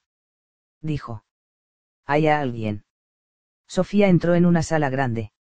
No se atrevió a cerrar la puerta tras ella. Era evidente que alguien vivía allí. Sofía oía arder la leña en una vieja estufa. De modo que tampoco hacía mucho tiempo que alguien había estado ahí. En una mesa grande de comedor había una máquina de escribir, algunos libros, un par de bolígrafos y un montón de papel.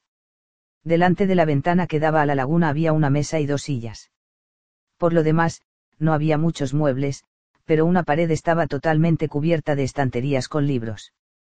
Encima de una cómoda blanca colgaba un espejo redondo con un marco macizo de latón. Parecía muy antiguo. En una de las paredes había dos cuadros colgados. Uno, era una pintura al óleo de una casa blanca junto a una pequeña bahía con casetas rojas para barcas. Entre estas y la casa había un empinado jardín con un manzano, unos arbustos tupidos y piedras salientes. El jardín tenía como un marco de abedules. El título del cuadro. Era, Bierkli. Junto a ese cuadro colgaba un viejo retrato de un señor sentado en un sillón, delante de la ventana, con un libro sobre las rodillas. También aquí había una pequeña bahía con árboles y piedras al fondo. Seguro que el cuadro había sido pintado hacía varios centenares de años y el título del cuadro era Bierkli. El que había pintado el cuadro se llamaba Smiver. Berkeley y Bierkli, uno. Curioso, no. Sofía seguía mirando. En la sala había una puerta que daba a una pequeña cocina. Los cacharros acababan de ser fregados. Platos y vasos estaban amontonados sobre un trapo de lino, y en un par de platos se veían aún restos de jabón. En el suelo había una fuente de hojalata con los restos de comida. Eso quería decir que allí vivía algún animal, un perro o un gato. Sofía volvió a la sala. Otra puerta daba a una pequeña alcoba. Delante de la cama había un par de mantas formando un gran bulto. Sofía descubrió algunos pelos amarillos en las mantas. Ya tenía una prueba de verdad. Sofía estaba segura de que aquí vivían Alberto Knox y Hermes. De vuelta en la sala, Sofía se colocó delante del espejo encima de la cómoda. El vidrio era mate y rugoso, de modo que la imagen que reflejaba tampoco era nítida. Sofía comenzó a hacer muecas, como solía hacer algunas veces en casa, delante del espejo del baño. El espejo hacía exactamente lo mismo que ella, no se podía esperar otra cosa. De repente, sucedió algo extraño. Durante un brevísimo instante, Sofía vio con toda claridad que la muchacha del espejo guiñó los dos ojos. Sofía se alejó asustada. Si ella misma había guiñado los dos ojos, ¿cómo podía entonces haber visto guiñar los ojos a otra? Y había algo más, parecía como si la muchacha del espejo se los estuviera guiñando a Sofía. Era como si quisiera decirte veo, Sofía. Estoy aquí, al otro lado. Sofía notó cómo le latía el corazón. Al mismo tiempo, oyó ladrar un perro a lo lejos. Seguro que era Hermes. Tendría que marcharse corriendo. Entonces se dio cuenta de que había un billetero verde sobre la cómoda. Sofía lo cogió y lo abrió con cuidado. Contenía un billete de 100, otro de 50, y un carnet escolar. En el carnet había una foto de una muchacha de pelo rubio, y debajo de la foto ponía Hilda Viernaye Instituto Público de Lillesand. Sofía notó cómo su cara se enfriaba. Entonces oyó de nuevo los ladridos del perro. Tenía que salir de allí. Al pasar, vio en la mesa un sobre blanco entre todos los libros y papeles. En el sobre ponía Sofía. Sin pensárselo dos veces, lo cogió y lo metió a toda prisa en el sobre amarillo con todas las hojas sobre Platón. Luego salió corriendo de la cabaña, cerrando tras de sí la puerta. En el exterior, oyó ladrar al perro aún más fuerte pero lo peor de todo era que la barca había desaparecido. Tardó un par de instantes en descubrir que la barca estaba flotando en medio de la laguna. Junto a ella, notaba uno de los remos. Se había olvidado de subir la barca a la orilla. Oyó de nuevo ladrar al perro, y también oyó que algo se movía entre los árboles al otro lado de la laguna. Sofía dejó de pensar. Con el gran sobre en la mano se metió corriendo entre las matas detrás de la cabaña. Tuvo que cruzar un pequeño pantano, varias veces pisó mal y metió la pierna hasta la rodilla en el fango. Pero solo podía pensar en correr, tenía que ir a casa, a casa. Al cabo de un rato llegó a un sendero. Se había traído el sobre. Sofía se paró y escurrió el vestido, el agua caía a chorros sobre el sendero. Finalmente, se puso a llorar.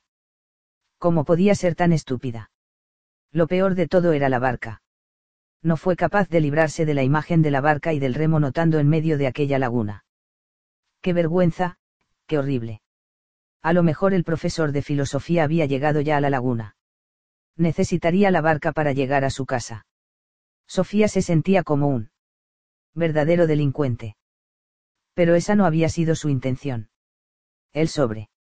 Eso era aún peor. ¿Por qué se había traído el sobre? ¿Por qué llevaba su nombre? Claro, en cierta manera, también le pertenecía. Y sin embargo se sentía como una ladrona. De esa manera también había dejado bien claro que era ella la que había estado allí. Sofía sacó una hojita del sobre. La nota decía. ¿Qué fue primero? La gallina o la idea de gallina. Nace el ser humano ya con alguna idea. ¿Cuál es la diferencia entre una planta, un animal y un ser humano? ¿Por qué llueve?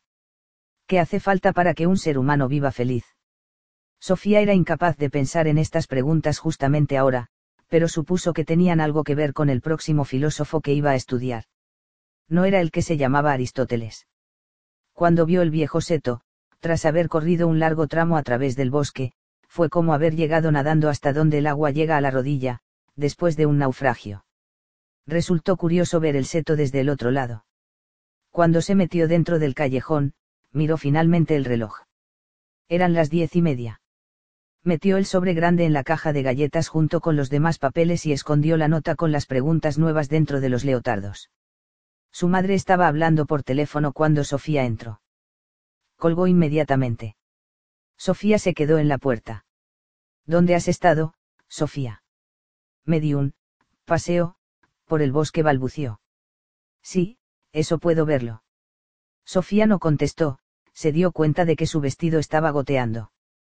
Tuve que llamar a Jorún, a Jorún. La madre sacó ropa seca. Sofía pudo a duras penas esconder la nota con las preguntas del profesor de filosofía. Se sentaron en la cocina, la madre hizo chocolate caliente. ¿Has estado con él? preguntó. Con él. Sofía solo pensaba en el profesor de filosofía. Con él, sí. Con ese. Conejo, tuyo. Sofía negó con la cabeza. ¿Qué hacéis cuando estáis juntos, Sofía? ¿Por qué estás tan mojada? Sofía estaba muy seria, mirando fijamente a la mesa, pero en algún lugar secreto dentro de ella había algo que se reía. Pobre mamá, ahora tenía esa clase de preocupaciones. Volvió a negar con la cabeza. Luego llegaron un montón de preguntas seguidas. Ahora quiero toda la verdad. Has estado fuera esta noche. ¿Por qué te acostaste con el vestido puesto? Volviste a salir a escondidas en cuanto me acosté. Solo tienes 14 años, Sofía. Exijo saber con quién andas. Sofía empezó a llorar. Y confesó. Seguía teniendo miedo, y cuando uno tiene miedo, se suele contar la verdad. Dijo que se había despertado temprano y que había ido a pasear por el bosque contó lo de la cabaña y también lo de la barca, y habló del extraño espejo, pero consiguió callarse todo lo que tenía que ver con el secreto curso por correspondencia. Tampoco mencionó el billetero verde. No sabía exactamente por qué, pero no tenía que decir nada sobre Gilda. La madre la abrazó, y Sofía se dio cuenta de que la había creído. No tengo ningún novio, dijo lloriqueando. Es algo que inventé porque tú te preocupaste mucho por lo del conejo blanco. Y luego te fuiste hasta la cabaña del mayor, dijo la madre pensativa. La cabana del mayor. Sofía abrió los ojos de par en par esa cabana que visitaste en el bosque solía llamarse, cabaña del mayor, porque hace muchísimos años vivió allí un viejo mayor. Estaba algo chiflado, Sofía. Pero no pensemos en eso ahora. Desde entonces, La cabana ha estado vacía. Eso es lo que tú te crees. Ahora vive un filósofo en ella. Oye, no empieces otra vez con tus cuentos. Sofía se quedó sentada en su cuarto pensando en lo que le había pasado. Su cabeza era como un circo ruidoso de pesados elefantes, divertidos payasos, osados trapecistas y monos amaestrados. No obstante, siempre había una imagen que volvía incesantemente, una pequeña barca y un remo flotando sobre el agua en medio de una laguna del bosque, y alguien necesita la barca para llegar a su casa. Estaba segura de que el profesor de filosofía no le haría ningún daño, y si averiguaba que era ella la que había estado en la cabana, seguro que la perdonaría. Pero ella había roto un pacto. Esa había sido su manera de agradecer a ese desconocido que se hubiera responsabilizado de su educación filosófica. ¿Cómo podría reparar el mal que había hecho? Sofía sacó el papel de cartas de color rosa y escribió. Querido filósofo.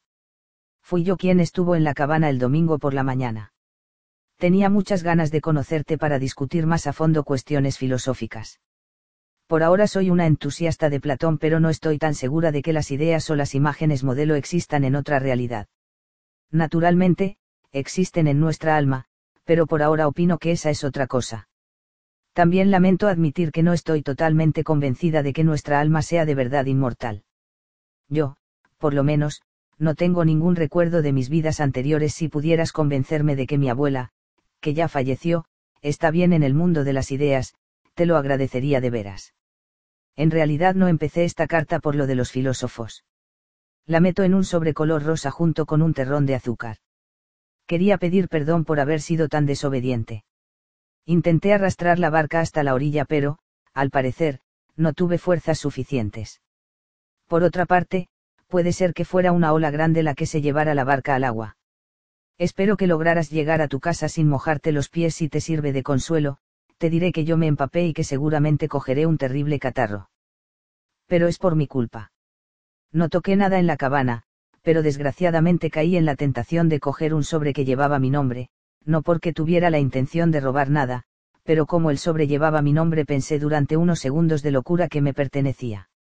Te pido sinceramente que me perdones, y prometo no volver a hacerlo. PD voy a pensar ya detenidamente en todas las preguntas de la nota. PD PD el espejo de latón que hay encima de la cómoda es un espejo normal y corriente, o es un espejo mágico. Lo pregunto porque no estoy acostumbrada a que mi propio reflejo me guiñe los dos ojos. Atentamente, tu alumna sinceramente interesada, Sofía. Sofía releyó la carta dos veces, antes de meterla en el sobre. Por lo menos no era tan formal como la que había escrito anteriormente. Antes de bajar a la cocina a coger un terrón de azúcar, sacó la hoja con las tareas filosóficas del día. ¿Qué fue primero? ¿La gallina o la idea de gallina? Esta pregunta era casi tan difícil como aquella vieja adivinanza sobre la gallina y el huevo. Sin huevo no hay gallina, pero sin gallina tampoco hay huevo. Sería igual de complicado encontrar qué fue antes, la gallina o la idea de gallina. Sofía se daba cuenta de lo que Platón quería decir. Quería decir que la idea de gallina existió en el mundo de las ideas muchísimo antes de que hubiera gallinas en el mundo de los sentidos. Según Platón, el alma había, visto, la propia, idea de gallina, antes de meterse en un cuerpo. Pero no fue sobre este punto sobre el que Sofía había llegado a la conclusión de que Platón se había equivocado. Una persona que ni ha visto una gallina viva, ni ninguna imagen de una gallina, no. Podrá tener ninguna, idea de gallina. Estaba lista para la segunda pregunta, ¿nace el ser humano ya con alguna idea? Lo dudo mucho, pensó Sofía. Tenía poca fe en que un bebé recién nacido tuviera alguna idea sobre algo. Pero, claro, no podía estar totalmente segura, porque aunque el bebé no tuviera un lenguaje, no significaba necesariamente que tuviera la cabeza vacía de ideas. Pero, para saber algo sobre las cosas del mundo, no tendríamos que haberlas visto antes. ¿Cuál es la diferencia entre una planta, un animal y un ser humano? Sofía entendió inmediatamente que había diferencias muy claras. No pensaba, por ejemplo, que una planta tuviera un alma muy complicada. Se había oído hablar alguna vez de una flor con mal de amor. Una planta crece, se alimenta y produce unas semillas pequeñas que posibilitan su procreación. Y eso es más o menos lo que se podría decir sobre las plantas Sofía pensó que todo lo que había dicho de las plantas a lo mejor también podría decirse de los animales y de los seres humanos. Pero los animales tenían, además, otras cualidades se movían, por ejemplo. Cuando se había visto a una rosa correr los 60 metros. Resultaba un poco más difícil señalar la diferencia entre un ser humano y un animal.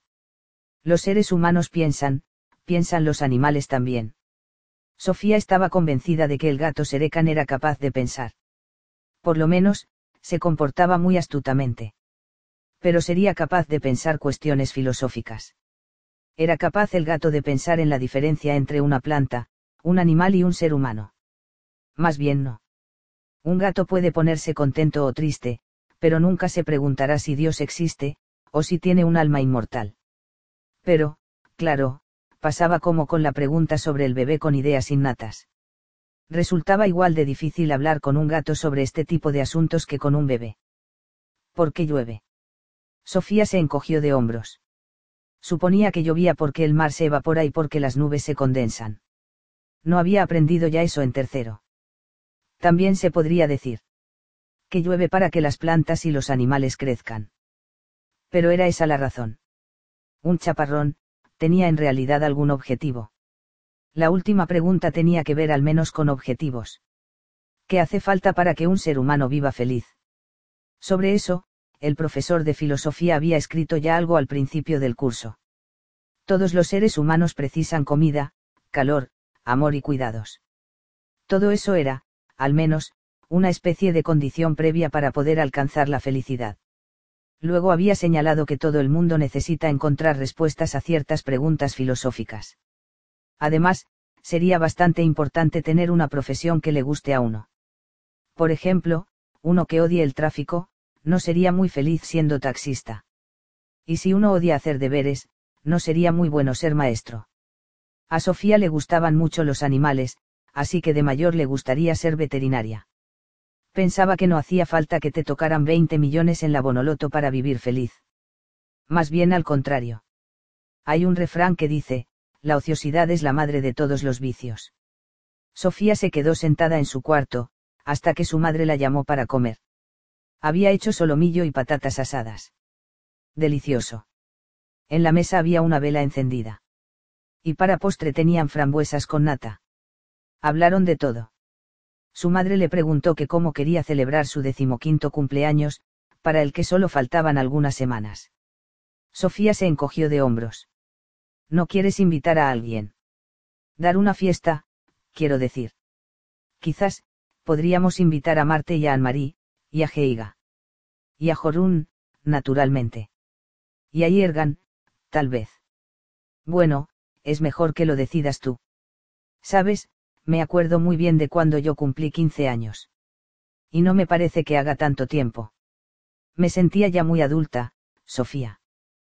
Curioso, ¿verdad? Me parece como si no hubiera cambiado desde entonces. Y así es. No has cambiado. Nada, cambia. Solamente te has desarrollado, te has hecho mayor, HMM. Hablas como un adulto. Me parece que todo ha pasado muy deprisa. Aristóteles. Un hombre meticuloso que quiso poner orden en los conceptos de los seres humanos. Mientras su madre dormía la siesta, Sofía se fue al callejón. Había metido un terrón de azúcar en el sobre rosa y había escrito para Alberto fuera. No había llegado ninguna carta nueva, pero un par de minutos más tarde Sofía oyó que el perro se acercaba. Hermes. Llamó Sofía, y al instante el perro se metió de un salto en el callejón, llevando un gran sobre amarillo en la boca. Buen perro. Sofía puso un brazo alrededor de Hermes, que respiraba jadeante. Ella sacó el sobre rosa con el terrón de azúcar y se lo metió en la boca. Hermes salió del callejón y se dirigió de nuevo al bosque. Sofía estaba un poco nerviosa cuando abrió el sobre. Diría algo sobre la cabaña y la barca. El sobre contenía las hojas de siempre, que iban unidas con un clip. Pero también había una notita suelta, en la que ponía. Querida señorita detective. O señorita ladrona, para ser más exacto. El asunto ya ha sido denunciado a la policía. No, no es tan grave. No estoy tan enfadado. Si eres igual de curiosa para buscar respuestas a los enigmas de los filósofos, resulta muy prometedor. Lo malo es que ahora tendré que cambiarme de casa. Bueno, bueno, la culpa es mía, debería haber comprendido que tú eres de la clase de personas que quiere llegar al fondo de las cosas. Saludos, Alberto. Sofía dio un suspiro de alivio. Entonces, no estaba enfadado. Pero ¿por qué tenía que cambiarse de casa? Se llevó corriendo las grandes hojas a su cuarto. Era mejor estar en casa cuando su madre se despertara. Se acomodó en la cama y empezó a leer sobre Aristóteles. Filósofo y científico. Querida Sofía. Seguramente estarás asombrada por la teoría de las ideas de Platón. No eres la primera. No sé si te lo has creído todo, o si también has hecho algunas objeciones críticas. En ese caso, puedes estar segura de que las mismas objeciones fueron hechas por Aristóteles, 384 a 322 ADC, que fue alumno de la Academia de Platón durante 20 años. Aristóteles no era ateniense. Provenía de Macedonia y llegó a la Academia de Platón cuando éste tenía 61 años. Era hijo de un reconocido médico y, por consiguiente, científico. Este hecho dice ya algo del proyecto filosófico de Aristóteles. Lo que más le preocupaba era la naturaleza viva. No solo fue el último gran filósofo griego, también fue el primer gran biólogo de Europa. Podríamos decir que Platón estuvo tan ocupado con, los moldes, o, ideas eternas, que no había reparado en los cambios en la naturaleza. Aristóteles, en cambio, se interesaba precisamente por esos cambios, o lo que hoy en día llamamos, procesos de la naturaleza. Si quisiéramos llevarlo al último extremo, podríamos incluso decir que Platón dio la espalda al mundo de los sentidos, volviendo la cabeza ante todo lo que vemos a nuestro alrededor. Quería salir de la caverna, quería contemplar el mundo eterno de las ideas. Aristóteles hizo lo contrario. Se puso de rodillas en la tierra para estudiar peces y ranas, amapolas y anémonas. Podríamos decir que Platón solo usaba su inteligencia, Aristóteles también usaba sus sentidos. También en la forma en la que escriben, se encuentra una gran diferencia entre ellos. Platón era un poeta, un creador de mitos, los escritos de Aristóteles son áridos y minuciosos como una enciclopedia. No obstante, se nota en mucho de lo que escribe que él se basa en su estudio de la naturaleza. En la antigüedad se habla de hasta 170 títulos escritos por Aristóteles, de los que se han conservado 47. No se trata de libros acabados. Los escritos de Aristóteles son en general apuntes para lecciones. También en la época de Aristóteles la filosofía era ante todo una actividad oral. La gran importancia de Aristóteles en la cultura europea se debe también, en buena medida, al hecho de que fuera él quien creara el lenguaje profesional que las distintas ciencias emplean hasta hoy en día. Fue el gran sistematizador que fundó y ordenó las distintas ciencias. Aristóteles escribió sobre todas las ciencias, de modo que solo mencionaré algunos de los campos más importantes. Ya que te he hablado tanto de Platón, empezaré por contarte cómo rechaza Aristóteles la teoría de las ideas de Platón. A continuación, veremos cómo elabora su propia filosofía de la naturaleza, pues fue Aristóteles quien resumió todo lo que habían dicho los filósofos de la naturaleza anteriores a él. Veremos cómo pone orden en nuestros conceptos y funda la lógica como una ciencia. Finalmente hablaré un poco de la visión que tenía Aristóteles de los seres humanos y de la sociedad. Si aceptas estas condiciones, podemos poner manos a la obra. No hay ideas innatas. Como los filósofos anteriores a él, Platón deseaba encontrar algo eterno e inmutable, en medio de todos los cambios. Encontró las ideas perfectas, que estaban muy por encima del mundo de los sentidos. Platón opinaba, además, que las ideas eran más reales que todos los fenómenos de la naturaleza. Primero estaba la, idea de caballo, luego llegaban todos los caballos del mundo de los sentidos galopando en forma de sombras en la pared de una caverna. Esto quiere decir que la, idea de gallina, estaba antes que la gallina y que el huevo. Aristóteles pensaba que Platón había dado la vuelta a todo. Estaba de acuerdo con su profesor en que el caballo individual, fluye, y que ningún caballo vive eternamente. También estaba de acuerdo en que el, molde de caballo, es eterno e inmutable. Pero la, idea de caballo, no es más que un concepto que los seres humanos nos hemos formado después de ver un cierto número de caballos. Eso quiere decir que la, idea, o la, forma de caballo no existen en sí. Forma, del caballo es, para Aristóteles, las cualidades del caballo o lo que hoy en día llamamos especie. Para ser más preciso, con forma del caballo, Aristóteles quiere designar lo que es común para todos los caballos. Y aquí no nos basta el ejemplo de las pastas, pues los moldes de pastelería existen independientemente de esas determinadas pastas. Aristóteles no pensaba que existieran tales moldes, que, por así decirlo, estaban colocados en estantes fuera de la naturaleza. Para Aristóteles las formas de las cosas son como las cualidades específicas de las cosas.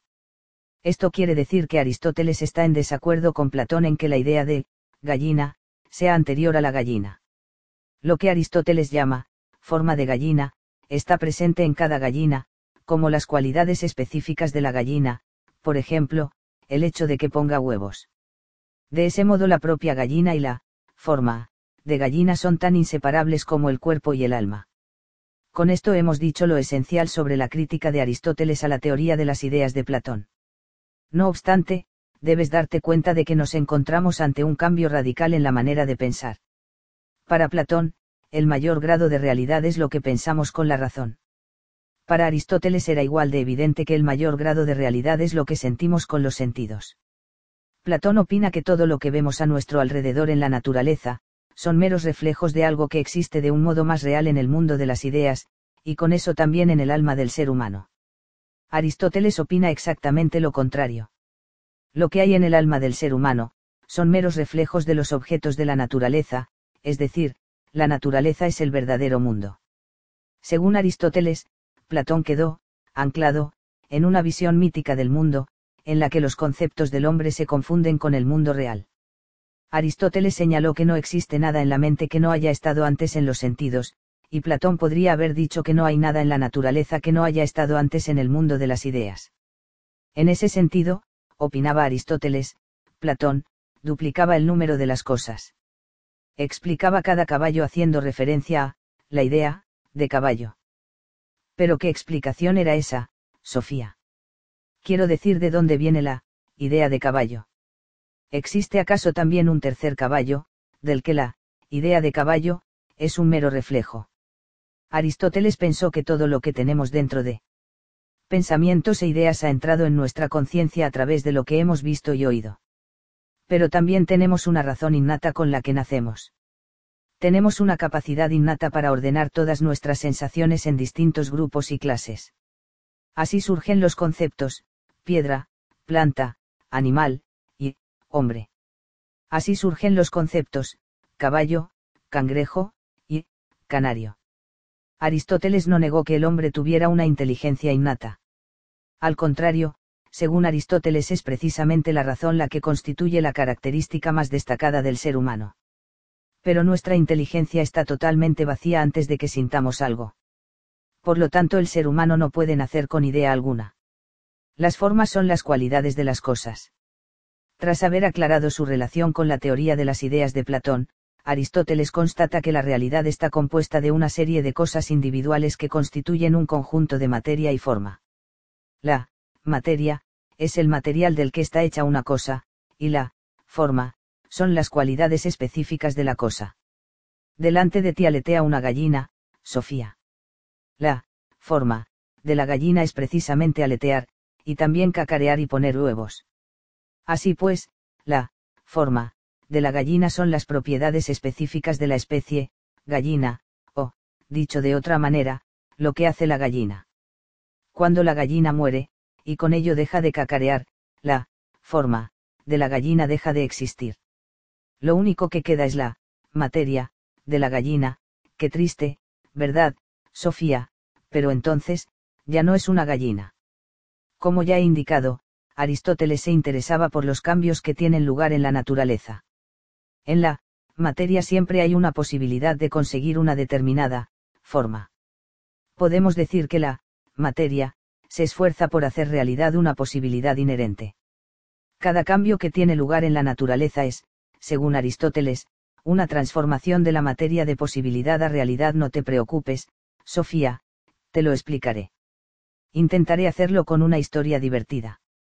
Érase una vez un escultor que estaba agachado sobre un enorme bloque de granito todos los días daba martillazos y picaba la piedra enorme, y un día recibió la visita de un niño. ¿Qué estás buscando? preguntó el niño. Espera y verás, dijo el escultor. Al cabo de unos días el niño volvió. Para entonces el escultor había esculpido un hermoso caballo del bloque de granito. El niño lo miró asombrado, y luego se volvió al escultor y dijo, ¿cómo podía saber que el caballo estaba ahí dentro?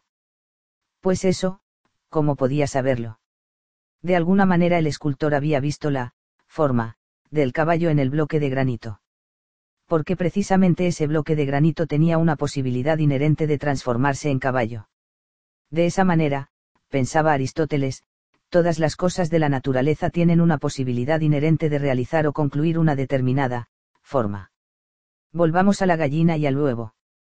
Un huevo de gallina tiene una posibilidad inherente de convertirse en gallina, lo cual no significa que todos los huevos de gallina acaben convirtiéndose en gallinas, pues algunos acaban en la mesa del desayuno como huevo pasado por agua, tortilla o huevos revueltos, sin que la forma inherente del huevo llegue a hacerse realidad pero también resulta evidente que el huevo de gallina no puede convertirse en un ganso. Esa posibilidad no está en el huevo de gallina. Así vemos que la forma de una cosa nos dice algo sobre la posibilidad de la cosa, así como sobre las limitaciones de la misma. Al hablar Aristóteles de la forma y de la materia de las cosas, no se refería únicamente a los organismos vivos. De la misma manera que la forma de la gallina es aletear, poner huevos y cacarear, la forma de la piedra es caer al suelo. Naturalmente, puedes levantar una piedra y tirarla muy alto al aire, pero no puedes tirarla hasta la luna porque la naturaleza de la piedra es caer al suelo. En realidad debes tener cuidado al realizar este experimento, pues la piedra podría fácilmente llegar a vengarse, ya que busca el retorno más rápido posible a la tierra, y pobre de aquel que le impida su camino. La causa final. Antes de dejar el tema de la forma, de todas las cosas vivas y muertas y que nos dice algo sobre las posibles actividades de las cosas, debo añadir que Aristóteles tenía una visión muy particular de las relaciones causa y efecto en la naturaleza. Cuando hoy en día hablamos de la causa, de esto y de lo otro, nos referimos a cómo algo sucede. El cristal se rompió porque Petar le tiró una piedra, un zapato se hace porque el zapatero junta unos trozos de piel cosiéndolos. Pero Aristóteles pensaba que hay varias clases de causas en la naturaleza, menciona en total cuatro causas diferentes. Lo más importante es entender qué quiere decir con lo que él llamaba, causa final. En cuanto a la rotura del cristal, cabe preguntar el por qué Petar tiró la piedra al cristal. En otras palabras, preguntamos qué finalidad tenía. No cabe duda de que la intención o el fin también juega un importante papel en el proceso de fabricación de un zapato. Pero Aristóteles contaba con una causa final, también en lo que se refiere a procesos de la naturaleza completamente inanimados. Nos bastará con un ejemplo. Porque llueve, Sofía, seguramente habrás aprendido en el colegio que llueve porque el vapor de agua de las nubes se enfría y se condensa formando gotas de agua que caen al suelo debido a la acción de la gravedad. Aristóteles estaría de acuerdo con este ejemplo. Pero añadiría que solo ha señalado tres de las causas. La causa material es que el vapor de agua en cuestión, las nubes, se encontraban justo allí en el momento en el que se enfrió el aire. La causa eficiente, o agente, es que se enfría el vapor del agua, y la causa formal es que la forma, o la naturaleza del agua es caer al suelo. Si no dijeras nada más, Aristóteles añadiría que llueve porque las plantas y los animales necesitan el agua de la lluvia para poder crecer. Esta era la que él llamaba causa final. Como ves, Aristóteles atribuye a las gotas de agua una tarea o una intención. Supongo que nosotros daríamos la vuelta a todo esto y diríamos que las plantas crecen porque hay humedad, y que crecen naranjas y uvas para que los seres humanos las coman. La ciencia hoy en día no piensa así. Decimos que la comida y la humedad son condiciones para que puedan vivir los animales y las personas. Si no fuera por estas condiciones, nosotros no habríamos existido. Pero no es intención del agua ni de las naranjas darnos de comer. En lo que se refiere a las causas, estamos tentados a decir que Aristóteles se equivocó. Pero no hay que apresurarse. Mucha gente piensa que Dios creó el mundo tal como es, precisamente para que las personas y los animales pudiesen vivir en él. Sobre esta base es evidente que se puede decir que el agua va a los ríos porque los animales y los seres humanos necesitan agua para vivir. Pero en este caso estamos hablando de la intención o el propósito de Dios, no son las gotas de la lluvia o el agua de los ríos los que desean nuestro bien. Lógica. La distinción entre forma y materia juega también un importante papel cuando Aristóteles se dispone a describir cómo los seres humanos reconocen las cosas en el mundo. Al reconocer algo, ordenamos las cosas en distintos grupos o categorías. Veo un caballo, luego veo otro caballo, y otro más. Los caballos no son completamente idénticos, pero tienen algo en común, algo que es igual para todos los caballos, y precisamente eso que es igual para todos los caballos, es lo que constituye la forma del caballo. Lo que es diferente o individual, pertenece a la materia del caballo. De esta manera los seres humanos andamos por el mundo clasificando las cosas en distintas casillas. Colocamos a las vacas en los establos, a los caballos en la cuadra, a los cerdos en la pocilga y a las gallinas en el gallinero. Lo mismo ocurre cuando Sofía Amandsan ordena su habitación.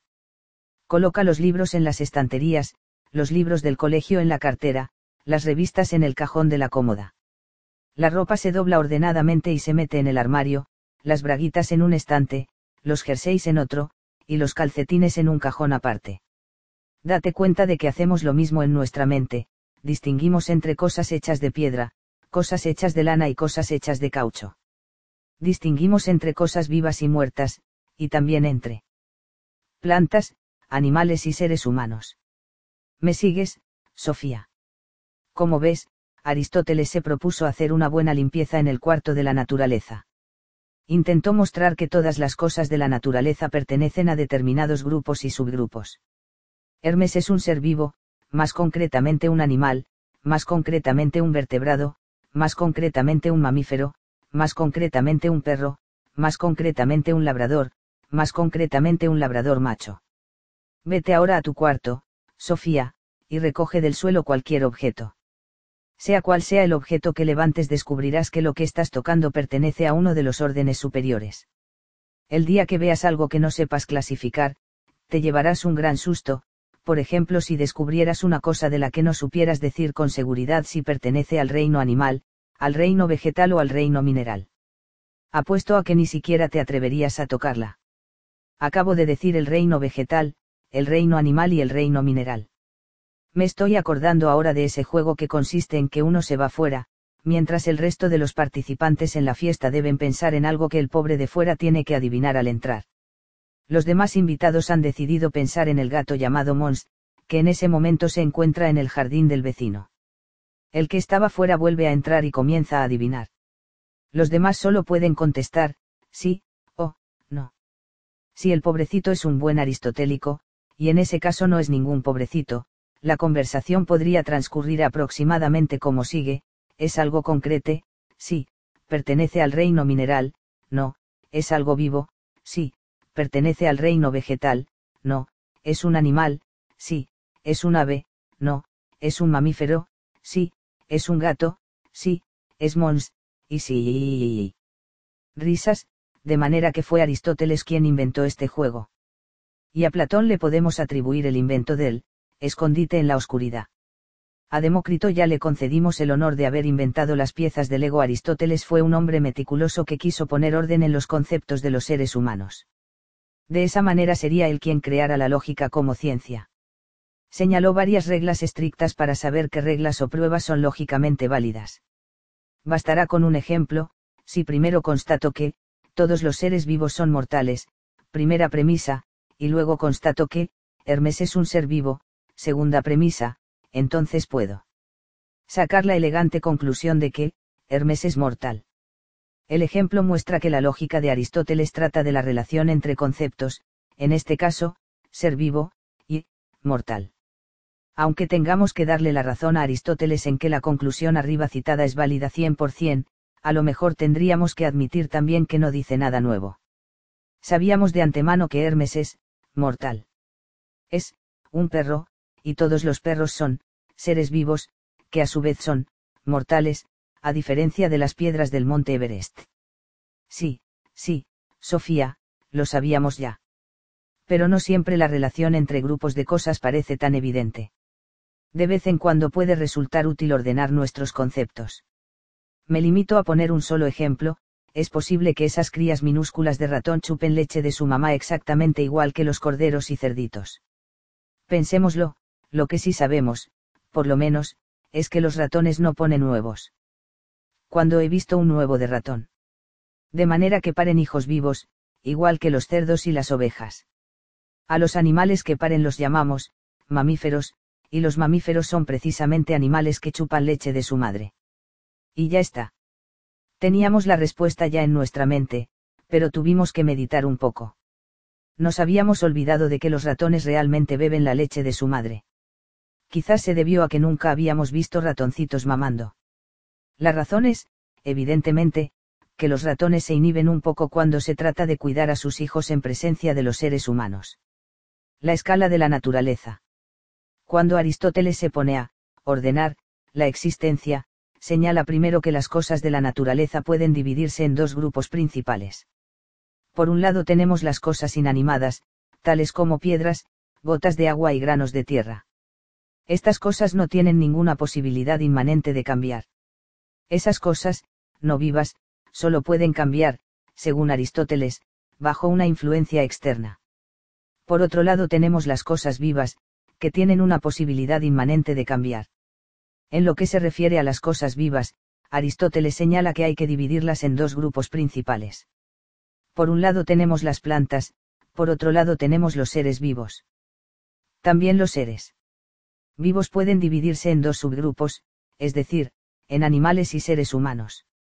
Tienes que admitir que esta división parece clara y bien dispuesta. Hay una diferencia esencial entre las cosas vivas y las no vivas, por ejemplo, entre una rosa y una piedra. Del mismo modo también hay una diferencia esencial entre plantas y animales, por ejemplo, entre una rosa y un caballo. Y también me atrevo a decir que hay bastante diferencia entre un caballo y un ser humano. Pero ¿en qué consisten exactamente esas diferencias? ¿Me lo puedes decir?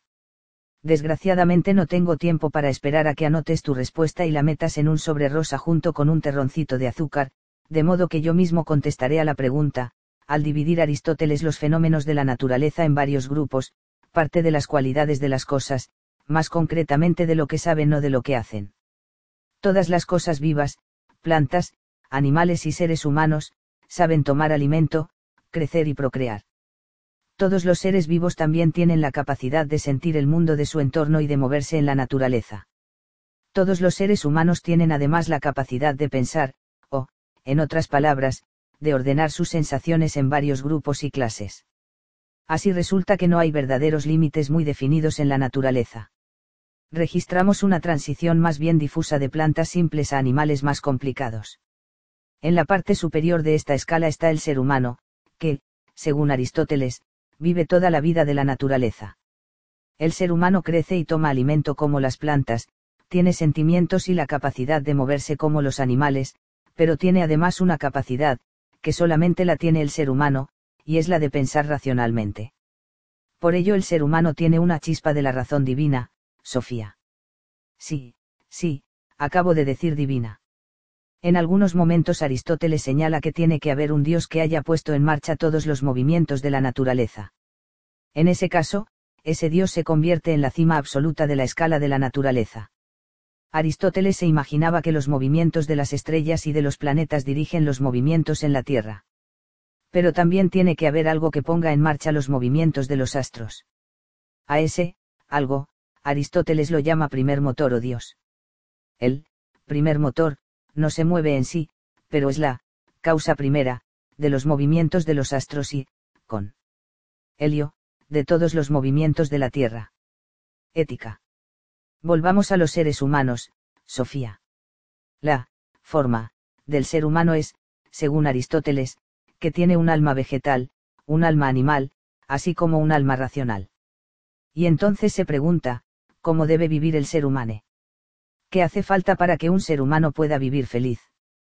Contestaré brevemente, el ser humano solamente será feliz si utiliza todas sus capacidades y posibilidades. Aristóteles pensaba que hay tres clases de felicidad. La primera clase de felicidad es una vida de placeres y diversiones. La segunda, vivir como un ciudadano libre y responsable. La tercera, una vida en la que uno es filósofo e investigador. Aristóteles también subraya que las tres condiciones tienen que existir simultáneamente para que el ser humano pueda vivir feliz. Rechazó, pues, cualquier forma de, vías únicas. Si hubiera vivido hoy en día a lo mejor habría dicho que alguien que solo cultiva su cuerpo vive tan parcial y tan defectuosamente como aquel que solo usa la cabeza. Ambos extremos expresan una vida desviada. También en lo que se refiere a la relación con otros seres humanos, Aristóteles señala un, justo medio, no debemos ser ni cobardes ni temerarios, sino valientes. Demasiado poco valor es cobardía, y demasiado valor es temeridad. Del mismo modo no debemos ser ni tacaños ni pródigos, sino generosos. Ser muy poco generoso es ser tacaño, ser demasiado generoso es ser pródigo. Pasa como con la comida. Es peligroso comer demasiado poco, pero también es peligroso comer en exceso. Tanto la ética de Platón como la de Aristóteles se remiten a la ciencia médica griega, únicamente mediante el equilibrio y la moderación seré una persona feliz o en armonía.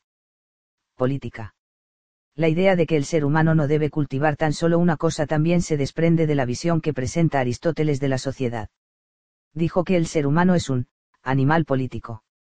Sin la sociedad que nos rodea no somos seres verdaderos, opinaba él. Señaló que la familia y el pueblo cubren necesidades vitales inferiores, tales como comida y calor, matrimonio y educación de los hijos. Pero solo el Estado puede cubrir la mejor organización de comunidad humana. Ahora llegamos a la pregunta de cómo debe estar organizado el Estado. Te acordarás del, Estado filosófico, de Platón, ¿verdad? Aristóteles menciona varias buenas formas de Estado. Una es la monarquía, que significa que solo hay un jefe superior en el Estado. Para que esta forma de Estado sea buena tiene que evitar evolucionar hacia una, tiranía, es decir, que un único jefe gobierne el Estado para su propio beneficio. Otra buena forma de Estado es la aristocracia. En una aristocracia hay un grupo mayor o menor de jefes de Estado. Esta forma tiene que cuidarse de no caer en una oligarquía, lo que hoy en día llamaríamos junta. A la tercera buena forma de Estado Aristóteles la llamó democracia. Pero también esta forma de Estado tiene su revés. Una democracia puede rápidamente caer en una, demagogia. Aunque el tirano Hitler no hubiese sido jefe del Estado alemán, todos los pequeños nazis podrían haber creado una terrible demagogia. La mujer. Por último, debemos decir algo sobre la opinión que tenía Aristóteles de la mujer. Desgraciadamente no era tan positiva como la de Platón. Aristóteles pensaba más bien que a la mujer le faltaba algo. Era un hombre incompleto. En la procreación la mujer sería pasiva y receptora, mientras que el hombre sería el activo y el que da. Aristóteles pensaba que un niño solo hereda las cualidades del hombre, y que las cualidades del propio niño estaban contenidas en el esperma del hombre. La mujer era como la tierra, que no hace más que recibir y gestar la semilla, mientras que el hombre es el que siembra. Cero, dicho de una manera genuinamente aristotélica, el hombre da la forma, y la mujer contribuye con la materia. Naturalmente, resulta sorprendente y también lamentable que un hombre tan razonable en otros asuntos se pudiera equivocar tanto en lo que se refería a la relación entre los sexos. No obstante, nos muestra dos cosas, en primer lugar que Aristóteles seguramente no tuvo mucha experiencia práctica con mujeres ni con niños. En segundo lugar muestra lo negativo que puede resultar que los hombres hayan imperado siempre en la filosofía y las ciencias. Y particularmente negativo resulta el error de Aristóteles en cuanto a su visión de la mujer, porque su visión, y no la de Platón, llegaría a dominar durante la Edad Media. De esta manera, la Iglesia heredó una visión de la mujer que en realidad no tenía ninguna base en la Biblia pues Jesús no era antimujer. No digo más. Volverás a saber de mí.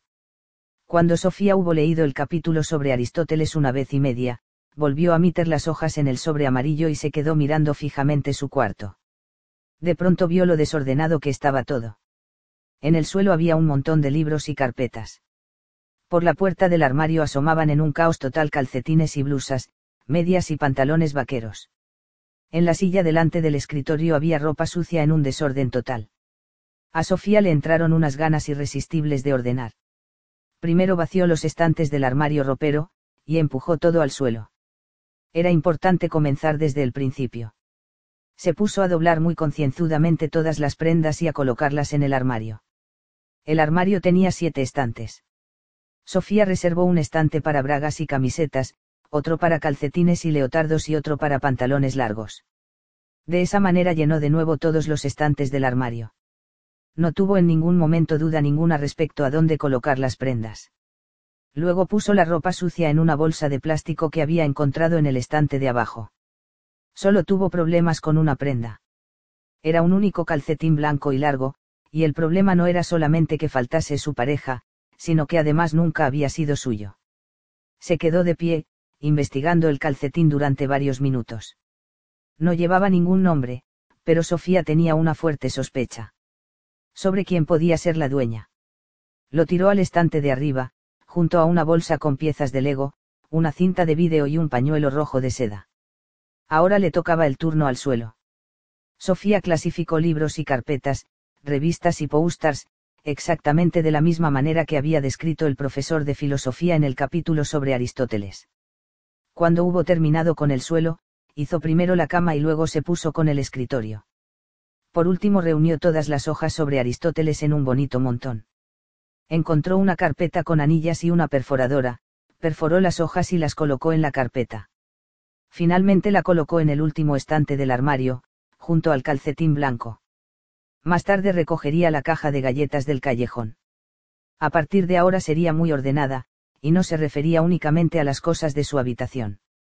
Después de haber leído sobre Aristóteles entendió que era igual de importante tener orden en los conceptos e ideas.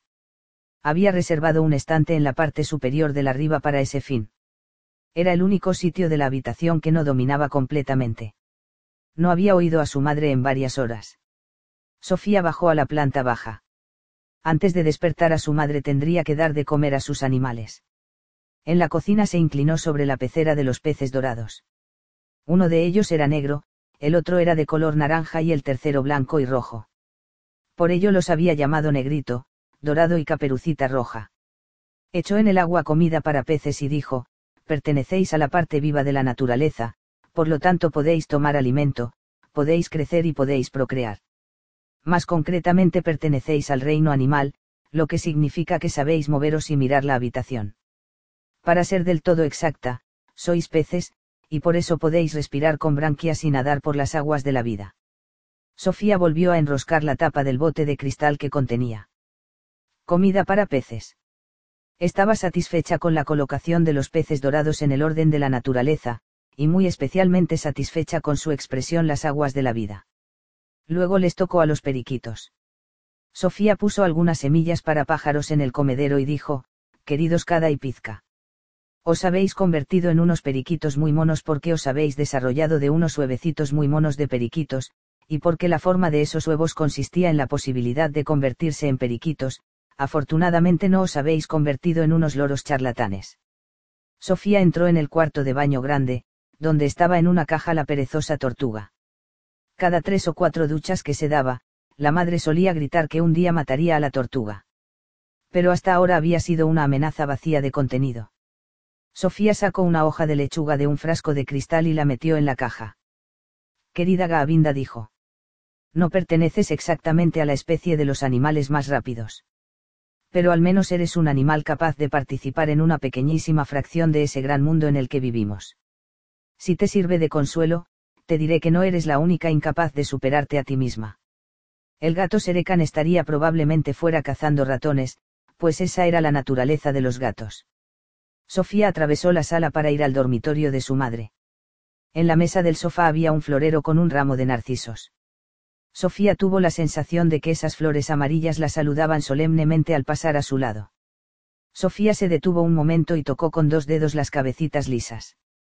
También vosotras pertenecéis a la parte viva de la naturaleza, dijo. En ese sentido le lleváis cierta ventaja al florero en el que estáis. Pero desgraciadamente no sois capaces de daros cuenta de ello. Sofía entró de puntillas al cuarto de su madre.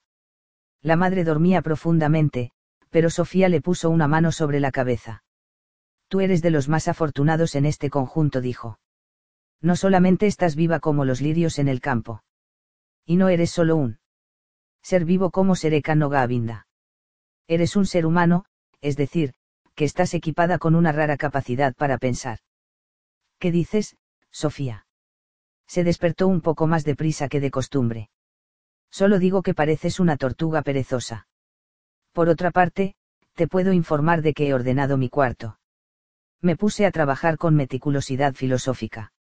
La madre se incorporó a medias en la cama. Ahora voy, dijo. Puedes poner el café. Sofía hizo lo que le pidió y poco rato después estaban sentadas en la cocina con café y chocolate. Finalmente, Sofía dijo, ¿has pensado alguna vez en por qué vivimos, mamá? Vaya, no paras, por lo que veo.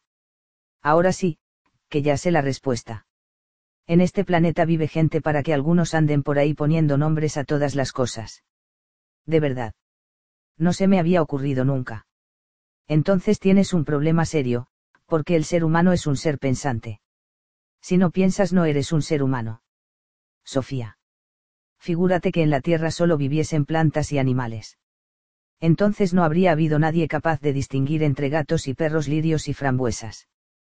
También son seres vivos las plantas y los animales, pero solamente nosotros sabemos ordenar la naturaleza en diferentes grupos y clases. De verdad que eres la chica más rara que conozco, dijo la madre. No faltaría más, dijo Sofía. Todos los seres humanos son más o menos raros. Yo soy un ser humano, por lo tanto soy más o menos rara. Tú solo tienes una hija, por lo tanto soy la más rara.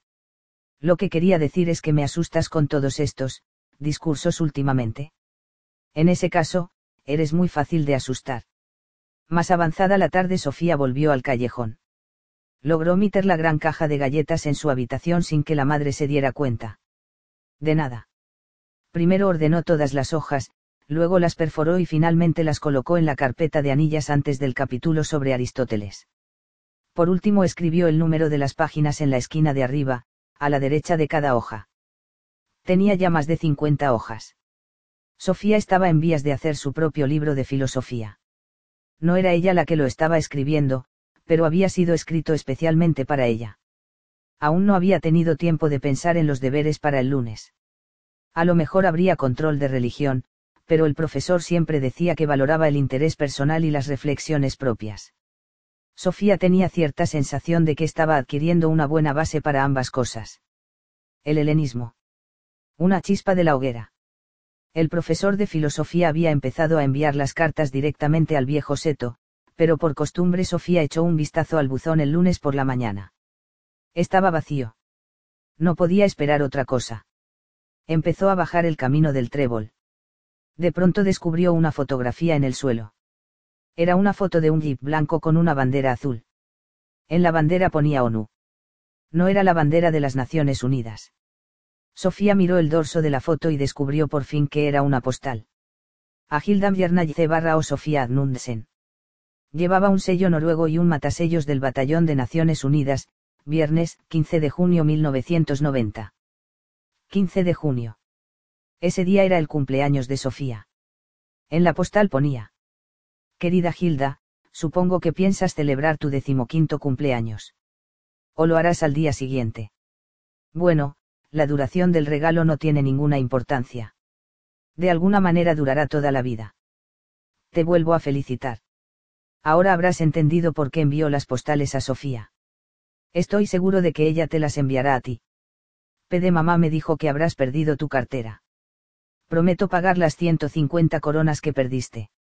En el colegio te darán otro carnet escolar, supongo, antes de que cierre por vacaciones.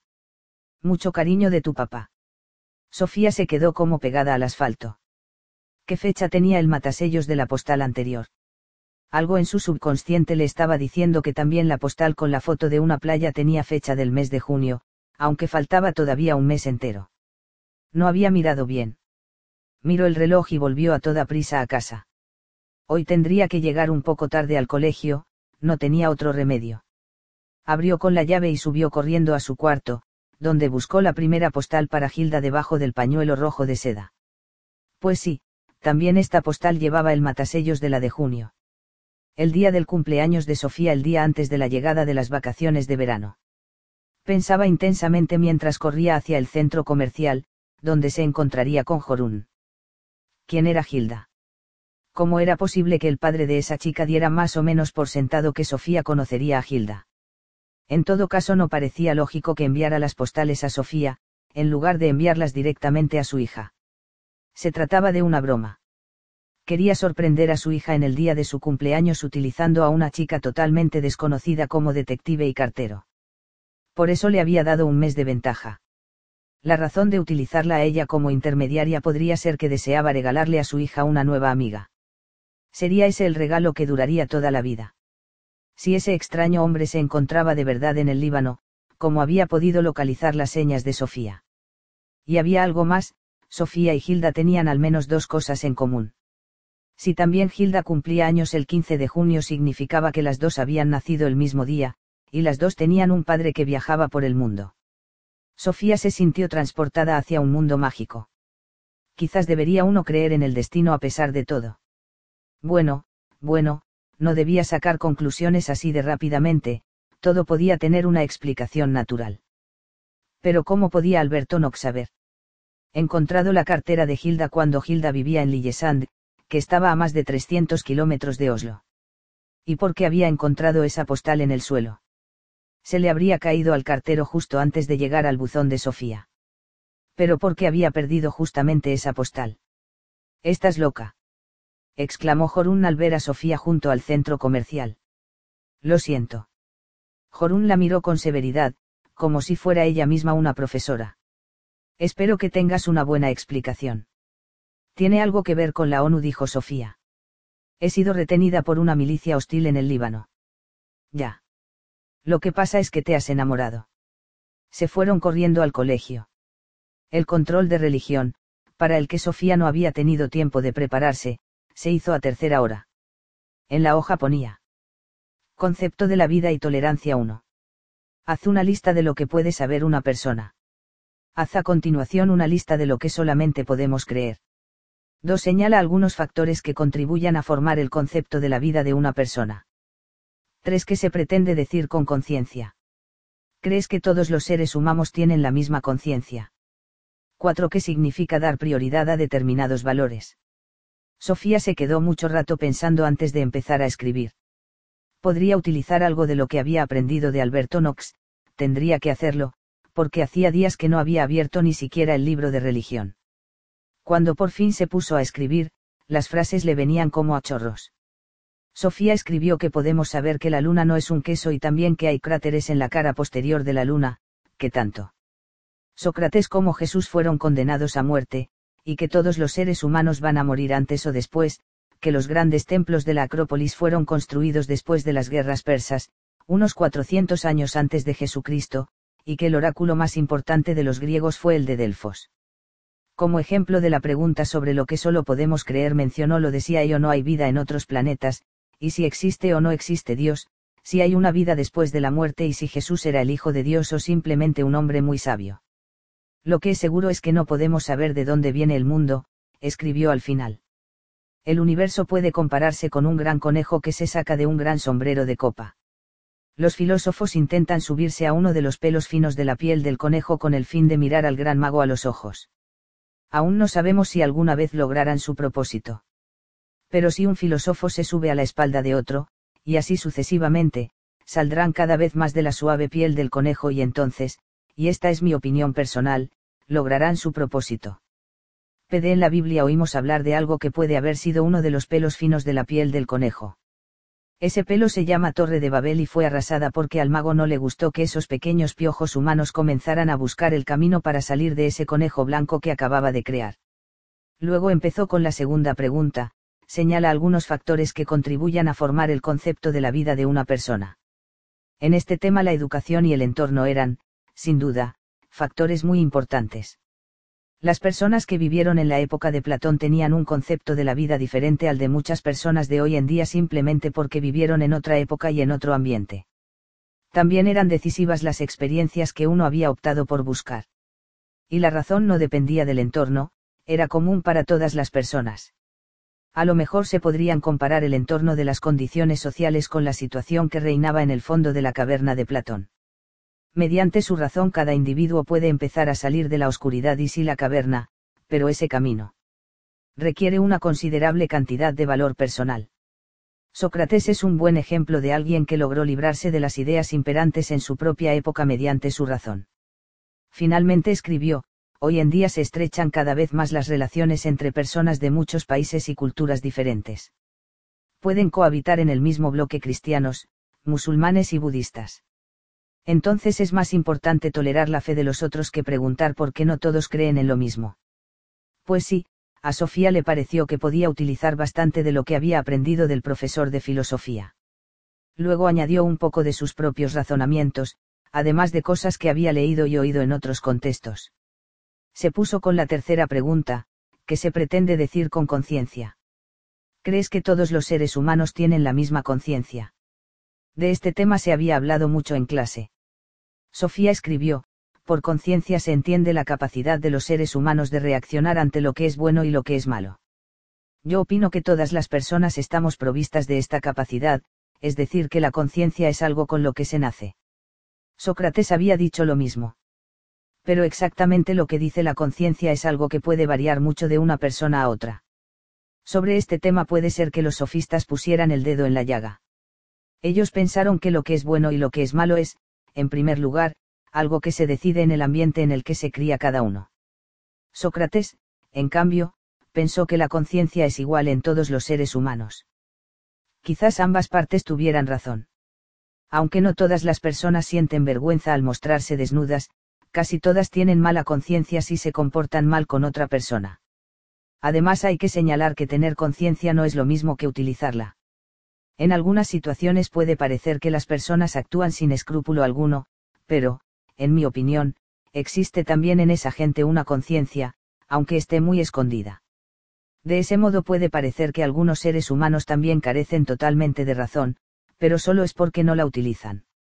Pede tanto la razón como la conciencia pueden compararse con un músculo. Si un músculo no se usa, se irá atrofiando cada vez más. Ya solo quedaba una pregunta, que significa dar prioridad a determinados valores. También sobre ese tema habían hablado mucho últimamente. Puede resultar valioso, por ejemplo, saber conducir, para poder desplazarse rápidamente de un sitio a otro. Pero si el automovilismo causara la muerte de los bosques y el envenenamiento de la naturaleza, uno se encontraría ante una elección de valores. Tras pensarlo mucho tiempo, Sofía llegó a la conclusión de que serían más valiosos los bosques sanos y la naturaleza limpia que el llegar rápidamente al trabajo. También puso algunos ejemplos más. Al final escribió, mi opinión personal es que la filosofía es una asignatura más importante que la gramática inglesa. Sería por lo tanto sensato dar prioridad a la incorporación de la filosofía en el programa lectivo y a cambio reducir un poco las clases de inglés. En el último recreo el profesor llamó aparte a Sofía. Ya he leído tu examen de religión, dijo. Estaba el primero del montón. Espero que te diera que pensar. Precisamente de eso quería hablarte. En cierto modo eran unas contestaciones muy maduras. Sorprendentemente maduras, Sofía. E independientes y personales. Pero habías estudiado la lección. Sofía no supo qué contestar. Has dicho antes que valoras las reflexiones personales. Bueno, sí pero hay límites. Sofía miró al profesor a los ojos. Le pareció que se lo podía permitir después de todo lo que había vivido estos días. He empezado a leer filosofía, dijo. Da una buena base para formar opiniones personales. Pero a mí no me resultará fácil calificar tu examen. Tendré que ponerte o un sobresaliente o un suspenso. ¿Por qué o he contestado del todo correctamente, o del todo mal? ¿Es eso lo que quieres decir? Digamos un sobresaliente, dijo el profesor. Pero la próxima vez te estudias también la lección. Cuando Sofía llegó a casa aquella tarde dejó tirada la cartera en la escalera y se fue corriendo al callejón. Sobre las gruesas raíces había un sobre amarillo. Estaba totalmente seco por los bordes, de modo que haría tiempo que Hermes lo habría dejado. Se llevó consigo el sobre y abrió la casa con la llave. Primero dio de comer a los animales y luego subió a su cuarto. Se echó sobre la cama, abrió la carta de Alberto y leyó. El helenismo. Hola de nuevo, Sofía. Ya has oído hablar de los filósofos de la naturaleza y de Sócrates, Platón y Aristóteles, con lo cual ya conoces los mismísimos cimientos de la filosofía europea. A partir de ahora dejaremos ya de lado aquellos ejercicios iniciales que te solía dejar en un sobre blanco. Supongo que con los ejercicios, pruebas y controles del colegio tienes de sobra. Te hablaré de ese largo periodo de tiempo que abarca desde Aristóteles, a finales del siglo IV ADC, hasta los principios de la Edad Media, alrededor del año 400 DDC toma nota de que ponemos, antes, y, después, de Jesucristo, porque algo de lo más importante, y también más singular de este periodo, fue precisamente el cristianismo. Aristóteles murió en el año 322 ADC para entonces Atenas ya había perdido su papel protagonista. Esto se debía, entre otras cosas, a los grandes cambios políticos ocasionados por las conquistas de Alejandro Magno, 356 a 323. Alejandro Magno fue rey de Macedonia. Aristóteles también era de Macedonia y, de hecho, durante algún tiempo fue profesor del joven Alejandro. Este ganó la última y decisiva batalla a los persas. Y más que eso, Sofía, con sus muchas batallas unió la civilización griega con Egipto y todo el oriente hasta la India. Se inicia una nueva época en la historia de la humanidad. Emergió una sociedad universal en la que la cultura y la lengua griegas jugaron un papel dominante. Este periodo, que duró unos 300 años, se suele llamar helenismo. Con helenismo, se entiende tanto la época como la cultura predominantemente griega que dominaba en los tres reinos helenísticos, Macedonia, Siria y Egipto. A partir del año 50 ADC aproximadamente, Roma llevó la ventaja militar y política. Esta nueva potencia fue conquistando uno por uno todos los reinos helenos, y comenzó a imponerse la cultura romana y la lengua latina desde España por el oeste, adentrándose mucho en Asia por el este. Comienza la época romana, o la antigüedad tardía. Debes tomar nota de una cosa, antes de que Roma tuviera tiempo de conquistar el mundo helénico, la misma Roma se había convertido en una provincia de cultura griega. De esta forma, la cultura y filosofía griegas jugarían un importante papel mucho tiempo después de que la importancia política de los griegos fuera cosa del pasado. Religión, filosofía y ciencia. El helenismo se caracterizó por el hecho de que se borraron las fronteras entre los distintos países y culturas. Anteriormente los griegos, romanos, egipcios, babilonios, sirios y persas habían adorado a sus dioses dentro de lo que se suele llamar, religión de un Estado nacional. Ahora las distintas culturas se mezclan en un crisol de ideas religiosas, filosóficas y científicas. Podríamos decir que la plaza se cambió por la arena mundial. También en la vieja plaza habían resonado voces que llevaban diferentes mercancías al mercado así como diferentes ideas y pensamientos. Lo nuevo fue que las plazas de las ciudades ahora se llenaban de mercancías e ideas del mundo entero, y que se oían muchas lenguas distintas. Ya hemos mencionado que las ideas griegas se sembraron mucho más allá de las antiguas zonas de cultura griega. Pero, a la vez, por toda la región mediterránea también se rendía culto a dioses orientales. Surgieron varias nuevas religiones que recogían dioses e ideas de algunas de las antiguas naciones. Esto se llama sincretismo, o mezcla de religiones. Anteriormente la gente se había sentido muy unida a su pueblo y a su ciudad-estado.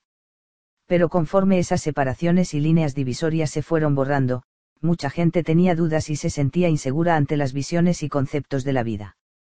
Esa parte de la antigüedad estaba, en términos generales, caracterizada por la duda religiosa, la desintegración religiosa y el pesimismo. El mundo está viejo, se decía. Una característica común de las nuevas religiones del helenismo era que solían tener una teoría, a menudo secreta, sobre cómo las personas podían salvarse de la muerte. Aprendiendo esas teorías secretas y realizando, además, una serie de ritos, las personas podían tener esperanza de obtener un alma inmortal y una vida eterna. El adquirir unos determinados conocimientos sobre la verdadera naturaleza del universo podía ser tan importante como los ritos religiosos para salvar el alma. Estas fueron las religiones, Sofía, pero también la filosofía se movía cada vez más hacia la salvación y el consuelo. Los conocimientos filosóficos no solo tenían un valor en sí mismos, también debían librar a los seres humanos de su angustia vital, de su miedo a la muerte y de su pesimismo. De esta manera se borraron los límites entre religión y filosofía. En general podemos decir que la filosofía helenística era poco original. No surgió ningún Platón ni ningún Aristóteles pero por otra parte los tres grandes filósofos de Atenas fueron una importante fuente de inspiración para varias corrientes filosóficas, de cuyos rasgos principales te haré un pequeño resumen. También en la ciencia del helenismo se notaba la mezcla de ingredientes de diferentes culturas. La ciudad de Alejandría en Egipto jugó en este contexto un papel clave como lugar de encuentro entre Oriente y Occidente. Atenas continuó siendo la capital de la filosofía con las escuelas filosóficas heredadas de Platón y Aristóteles, y Alejandría se convirtió en el centro de la ciencia. Con su gran biblioteca, esta ciudad fue la capital de las matemáticas, la astronomía, biología y medicina. Se podría muy bien comparar el helenismo con la cultura del mundo actual. También el siglo XX se ha caracterizado por una sociedad mundial cada vez más abierta. También en nuestro tiempo esto ha llevado a grandes cambios en cuanto a religión y conceptos sobre la vida. De la misma manera que se podían encontrar ideas de divinidades griegas, egipcias y orientales en Roma a principios de nuestra era, podemos ahora, hacia finales del siglo XX, encontrar ideas religiosas de todas partes del mundo en todas las ciudades europeas de cierto tamaño. También en nuestro tiempo vemos como una mezcolanza de religiones viejas y nuevas, de filosofías y ciencias, puede formar la base para nuevas ofertas en el mercado de las grandes ideas sobre la vida. Gran parte de esos, nuevos conocimientos, son en realidad productos viejos del pensamiento, con algunas raíces en el helenismo. Como ya he mencionado, la filosofía helenística continuó trabajando en ideas y planteamientos tratados por Sócrates, Platón y Aristóteles. Los tres intentaban buscar la manera más digna y mejor de vivir y de morir para los seres humanos. Es decir, se trataba de la ética. En la nueva sociedad mundial ese fue el proyecto filosófico más importante, en qué consiste la verdadera felicidad y cómo la podemos conseguir. Ahora vamos a ver cuatro corrientes filosóficas que se ocuparon de esta cuestión. Cínicos estoicos epicúreos neoplatónicos. Los cínicos. De Sócrates se cuenta que una vez se quedó parado delante de un puesto donde había un montón de artículos expuestos. Al final exclamó, cuántas cosas que no me hacen falta. Esta exclamación puede servir de titular para la filosofía cínica, fundada por Antístenes en Atenas alrededor del año 400 ADC había sido alumno de Sócrates y se había fijado ante todo en la modestia de su maestro. Los cínicos enseñaron que la verdadera felicidad no depende de cosas externas tales como el lujo, el poder político o la buena salud. La verdadera felicidad no consiste en depender de esas cosas tan fortuitas y vulnerables, y precisamente porque no depende de esas cosas puede ser lograda por todo el mundo además no puede perderse cuando ya se ha conseguido. El más famoso de los cínicos fue Diógenes, que era discípulo de Antístenes. Se dice de él que habitaba en un tonel y que no poseía más bienes que una capa, un bastón y una bolsa de pan. Así no resultaba fácil quitarle la felicidad. Una vez en que estaba sentado tomando el sol delante de su tonel, le visitó Alejandro Magno, el cual se colocó delante del sabio y le dijo que si deseaba alguna cosa, él se la daba. Diógenes contestó, sí, que. Te apartes un poco y no me tapes el sol. De esa manera mostró Diógenes que era más rico y más feliz que el gran general, pues tenía todo lo que deseaba. Los cínicos opinaban que el ser humano no tenía que preocuparse por su salud. Ni siquiera el sufrimiento y la muerte debían dar lugar a la preocupación. De la misma manera tampoco debían preocuparse por el sufrimiento de los demás. Hoy en día las palabras, cínico, cinismo, se utilizan en el sentido de falta de sensibilidad ante el sufrimiento de los demás. Los estoicos. Los cínicos tuvieron importancia para la filosofía estoica, que nació en Atenas alrededor del año 300 ADC. Su fundador fue Zenón, que era originario de Chipre pero que se unió a los cínicos después de un naufragio. Solía reunir a sus alumnos bajo un pórtico. El nombre, estoico, viene de la palabra griega para pórtico, stoua el estoicismo tendría más adelante gran importancia para la cultura romana.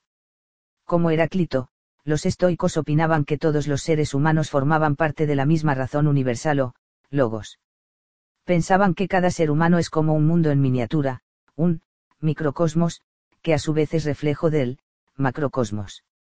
Esto condujo a la idea de que existe un derecho universal, el llamado, derecho natural debido a que el derecho natural se basa en la eterna razón del ser humano y del universo, no cambia según el lugar o el tiempo.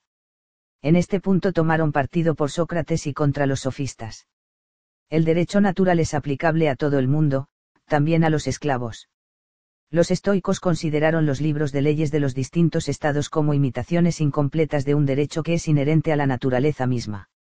De la misma manera que los estoicos borraron la diferencia entre el individuo y el universo, también rechazaron la idea de un antagonismo entre espíritu y materia.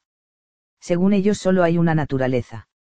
Esto se llama monismo, contrario, por ejemplo, al claro, dualismo, o bipartición de la realidad de Platón.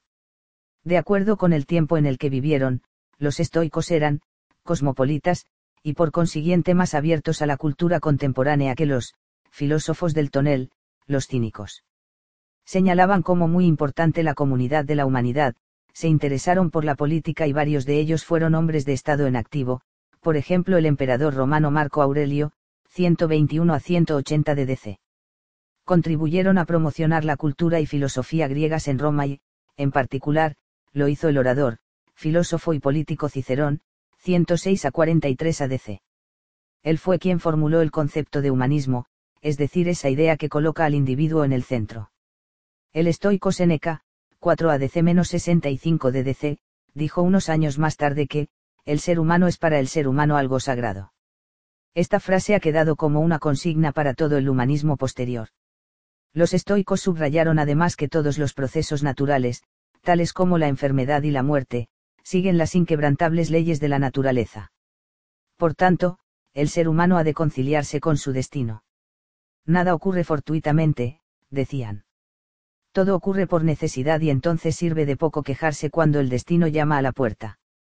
El ser humano también debe reaccionar con tranquilidad ante las circunstancias felices de la vida, en esta idea se nota el parentesco con los cínicos, que decían que todas las cosas externas les eran indiferentes. Incluso hoy en día hablamos de una, tranquilidad estoica, cuando una persona no se deja llevar por sus sentimientos. Los epicúreos. Como ya hemos visto, a Sócrates le interesaba ver cómo los seres humanos podían vivir una vida feliz. Tanto los cínicos como los estoicos le interpretaron en el sentido de que el ser humano debería librarse de todo lujo material. Pero Sócrates también tenía un alumno, que se llamaba Aristipo, que pensaba que la meta de la vida debería ser conseguir el máximo placer sensual. El mayor bien es el deseo, dijo, el mayor mal es el dolor. De esta manera, quiso desarrollar un arte de vivir que consistía en evitar toda clase de dolor.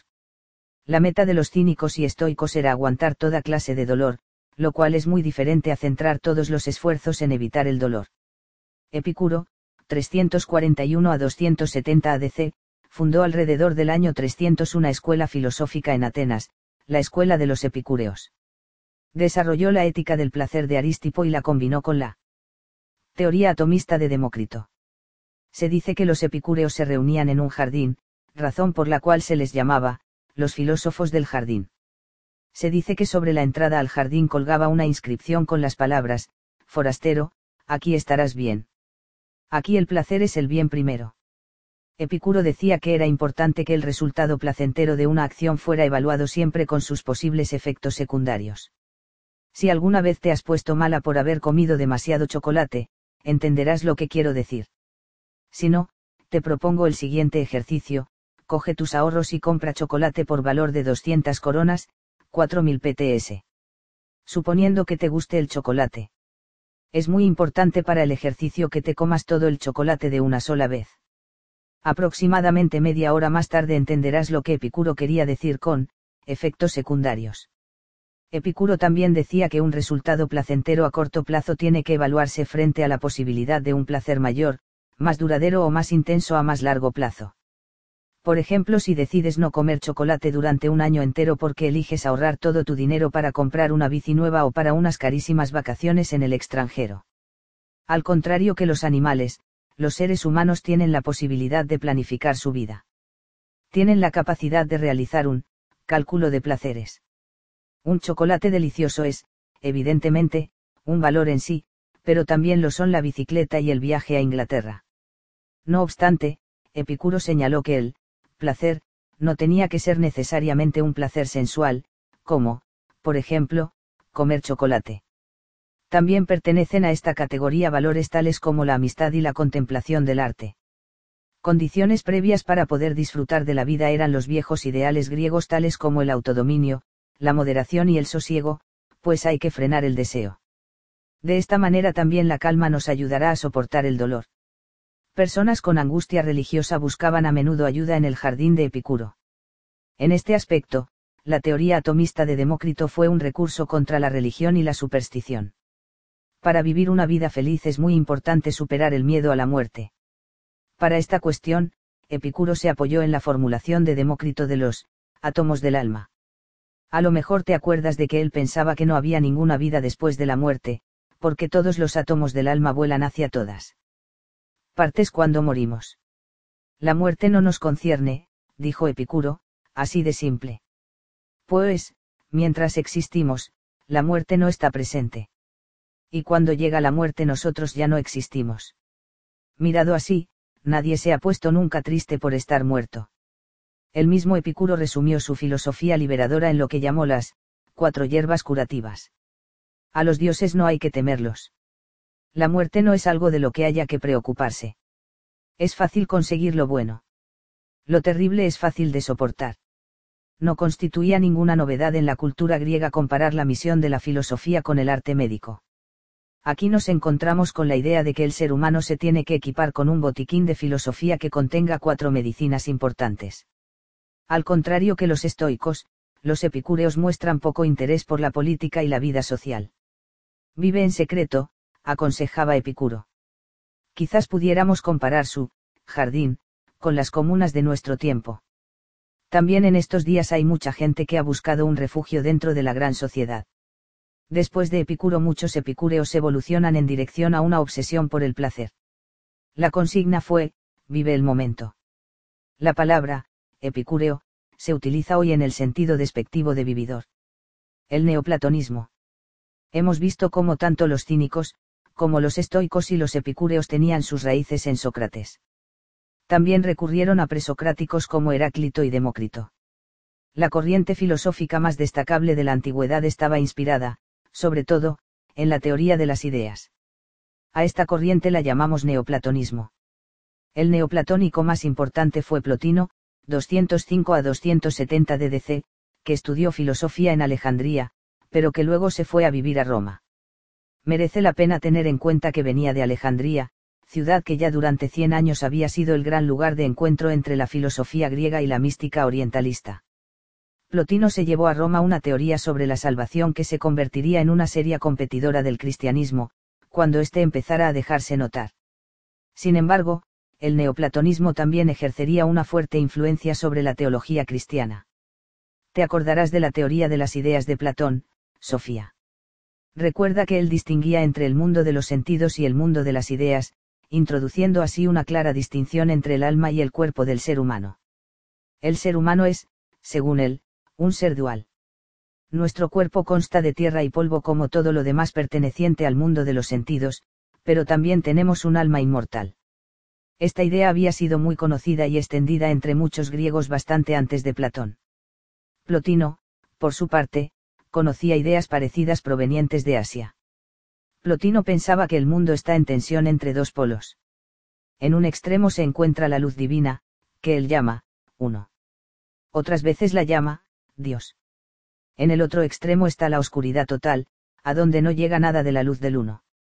Ahora bien, el punto clave de Plotino es que esta oscuridad, en realidad, no tiene existencia alguna.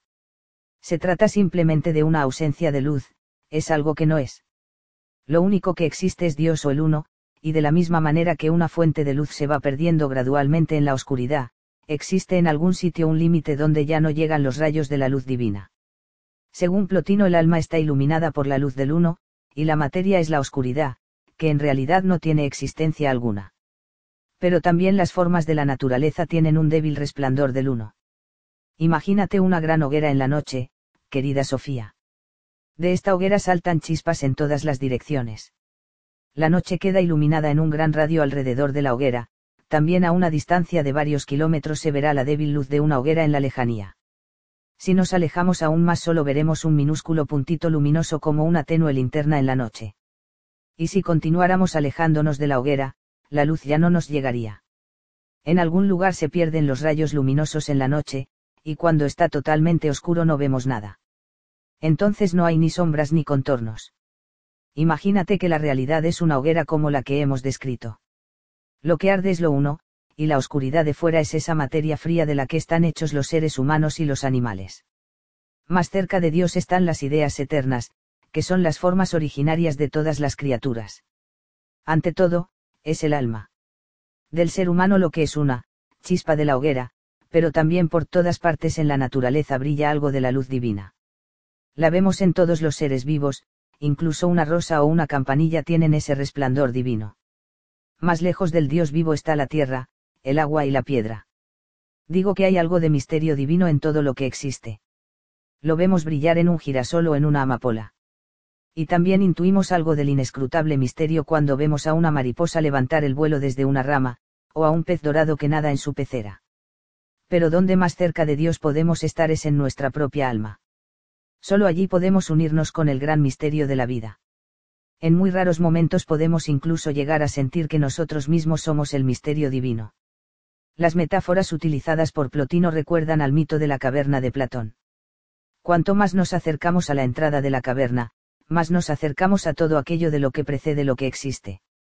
Pero al contrario de la clara bipartición de Platón de la realidad, las ideas de Plotino están caracterizadas por la unidad. Todo es uno, porque todo es Dios. Incluso las sombras al fondo de la caverna tienen un tenue resplandor del uno. Alguna vez en su vida Plotino tuvo la experiencia de ver su alma fundirse con Dios. A eso lo solemos llamar una experiencia mística.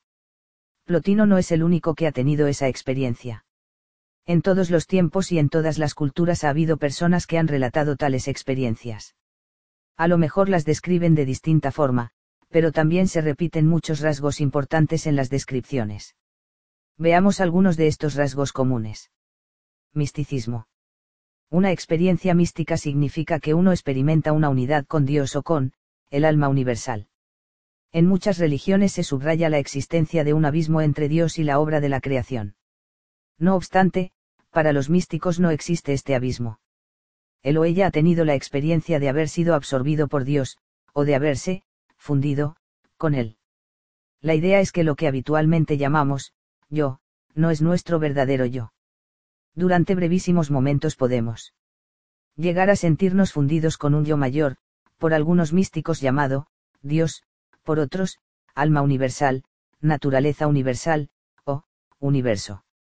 En el momento de la fusión, el místico tiene la sensación de perderse a sí mismo, de desaparecer en Dios o desaparecer en Dios de la misma manera que una gota de agua, se pierde en sí misma, cuando se mezcla con el mar. Un místico hindú lo expresó de esta manera, cuando yo fui, Dios no fue. Cuando Dios es, yo ya no soy. El místico cristiano Silesius, 1624 a 1677, lo expresó así, en mar se convierte cada gota cuando llega al mar, y así el alma se convierte en Dios cuando hasta Dios sube. Pensarás que no puede ser muy agradable, perderse a sí mismo, entiendo lo que quieres decir. Pero lo que pasa es que lo que pierdes es muchísimo menos que lo que ganas. Te pierdes a ti mismo en la forma que tienes en ese momento, pero al mismo tiempo comprendes que en realidad eres algo mucho más grande. Tú eres todo el universo, tú eres el alma universal, querida Sofía. Tú eres Dios. Si tienes que soltar a Sofía Amandsan, puedes consolarte con que ese, yo cotidiano, es algo que de todos modos perderás un día. Tu verdadero yo, que solo llegarás a conocer si consigues perderte a ti misma, es según los místicos una especie de fuego maravilloso que arde eternamente. Una experiencia mística no llega siempre por su cuenta. A veces el místico tiene que recorrer, el camino de la purificación y de la iluminación, al encuentro con Dios. Este camino consiste en una vida sencilla y diversas técnicas de meditación. De repente el místico ha alcanzado la meta, y él o ella exclama, soy Dios, o, soy tú. En todas las grandes religiones encontramos corrientes místicas. Y las descripciones que da el místico de la experiencia mística presentan un sorprendente parecido a través de las distintas culturas. La herencia cultural del místico no se percibe hasta que da una interpretación religiosa o filosófica de su experiencia mística. En el misticismo occidental, es decir, dentro del judaísmo, cristianismo e islam, el místico subraya que el Dios con el que se encuentra es un Dios personal. Aunque Dios está presente en la naturaleza y en el alma del ser humano, al mismo tiempo está también muy por encima del mundo. En el misticismo oriental, es decir, dentro del hinduismo, budismo y religión china, es más habitual subrayar el encuentro entre el místico y Dios, o, alma universal, como una fusión total. Yo soy el alma universal, diría este místico, yo soy Dios. ¿Por qué? Dios no solamente está presente en el mundo, es que no está en ninguna otra parte. Particularmente en la India ha habido fuertes corrientes místicas desde mucho antes de los tiempos de Platón. Una persona que ha contribuido a traer las ideas del hinduismo a Occidente, el Swami Vivekananda, dijo en una ocasión. De la misma manera que en determinadas religiones se dice que una persona que no cree en un Dios personal fuera de sí mismo es un ateo, nosotros decimos que una persona que no cree en sí mismo, es un ateo. Nosotros llamamos ateísmo a no creer en la gloria del alma de uno mismo. Una experiencia mística también puede tener importancia para la ética. Un presidente de la India, Radhakrishnan, dijo en una ocasión, debes amar a tu prójimo como a ti mismo, porque tú eres tu prójimo. Es una ilusión hacerte creer que tu prójimo es algo diferente a ti mismo. También personas modernas que no pertenecen a ninguna religión relatan experiencias místicas. Han tenido de repente lo que llaman, conciencia cósmica, o, sensación oceánica. Han tenido la sensación de haber sido arrancados del tiempo y han visto el mundo, bajo el prisma de la eternidad. Sofía se incorporó en la cama. Tuvo que tocarse para ver si tenía un cuerpo. Conforme iba leyendo sobre Plotino y los místicos había tenido la sensación de empezar a flotar por la habitación, salir por la ventana, flotando muy alto por encima de la ciudad. Había visto a toda la gente abajo en la plaza, pero había seguido volando por encima del planeta en el que vivía, por encima del Mar del Norte y Europa, bajando por el Sáhara y atravesando las llanuras de África. Todo el gran planeta se había vuelto una sola persona viva, y era como si esta persona fuera la misma Sofía. Yo soy el mundo, pensó. Todo ese gran universo que ella a menudo había sentido como algo inescrutable y aterrador, era su propio yo. El universo también era grande y majestuoso, pero ahora era ella quien era así de grande. Esa extraña sensación desapareció bastante pronto, pero Sofía estaba segura de que no la olvidaría nunca. Era como si algo dentro de ella hubiese salido saltando por su frente mezclándose con todo lo demás, de la misma manera que una gota de colorante podía dar color a una jarra entera de agua. Cuando todo hubo acabado, fue como despertar con dolor de cabeza después de un maravilloso sueño. Sofía comprobó con un poco de desilusión que tenía un cuerpo que intentaba levantarse de la cama. Le dolía la espalda de estar tumbada boca abajo leyendo las hojas de Alberto Knox. Pero había tenido una experiencia que no olvidaría nunca. Finalmente logró poner los pies en el suelo. Perforó las hojas y las archivó en la carpeta junto con las demás lecciones. A continuación salió al jardín. Los pájaros trinaban como si el mundo acabara de ser creado. Los abedules detrás de las viejas conejeras tenían un color verde tan intenso que daba la sensación de que el creador aún no había mezclado del todo el color. Podía ella creer realmente que todo era un solo yo divino. Podía ella pensar que llevaba consigo un alma que era una chispa de la hoguera. Si fuera así, ella misma era un ser divino. Las postales. Me impongo en mí mismo una severa censura. Pasaron unos días sin que Sofía recibiera más cartas del profesor de filosofía. El jueves era 17 de mayo, 2, y también tenían libre el 18.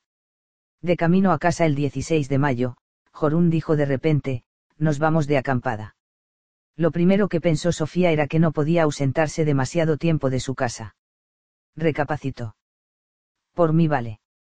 Un par de horas más tarde Jorún llegó a casa de Sofía con una gran mochila. Sofía también había hecho la suya, y ella era la que tenía la tienda de campaña.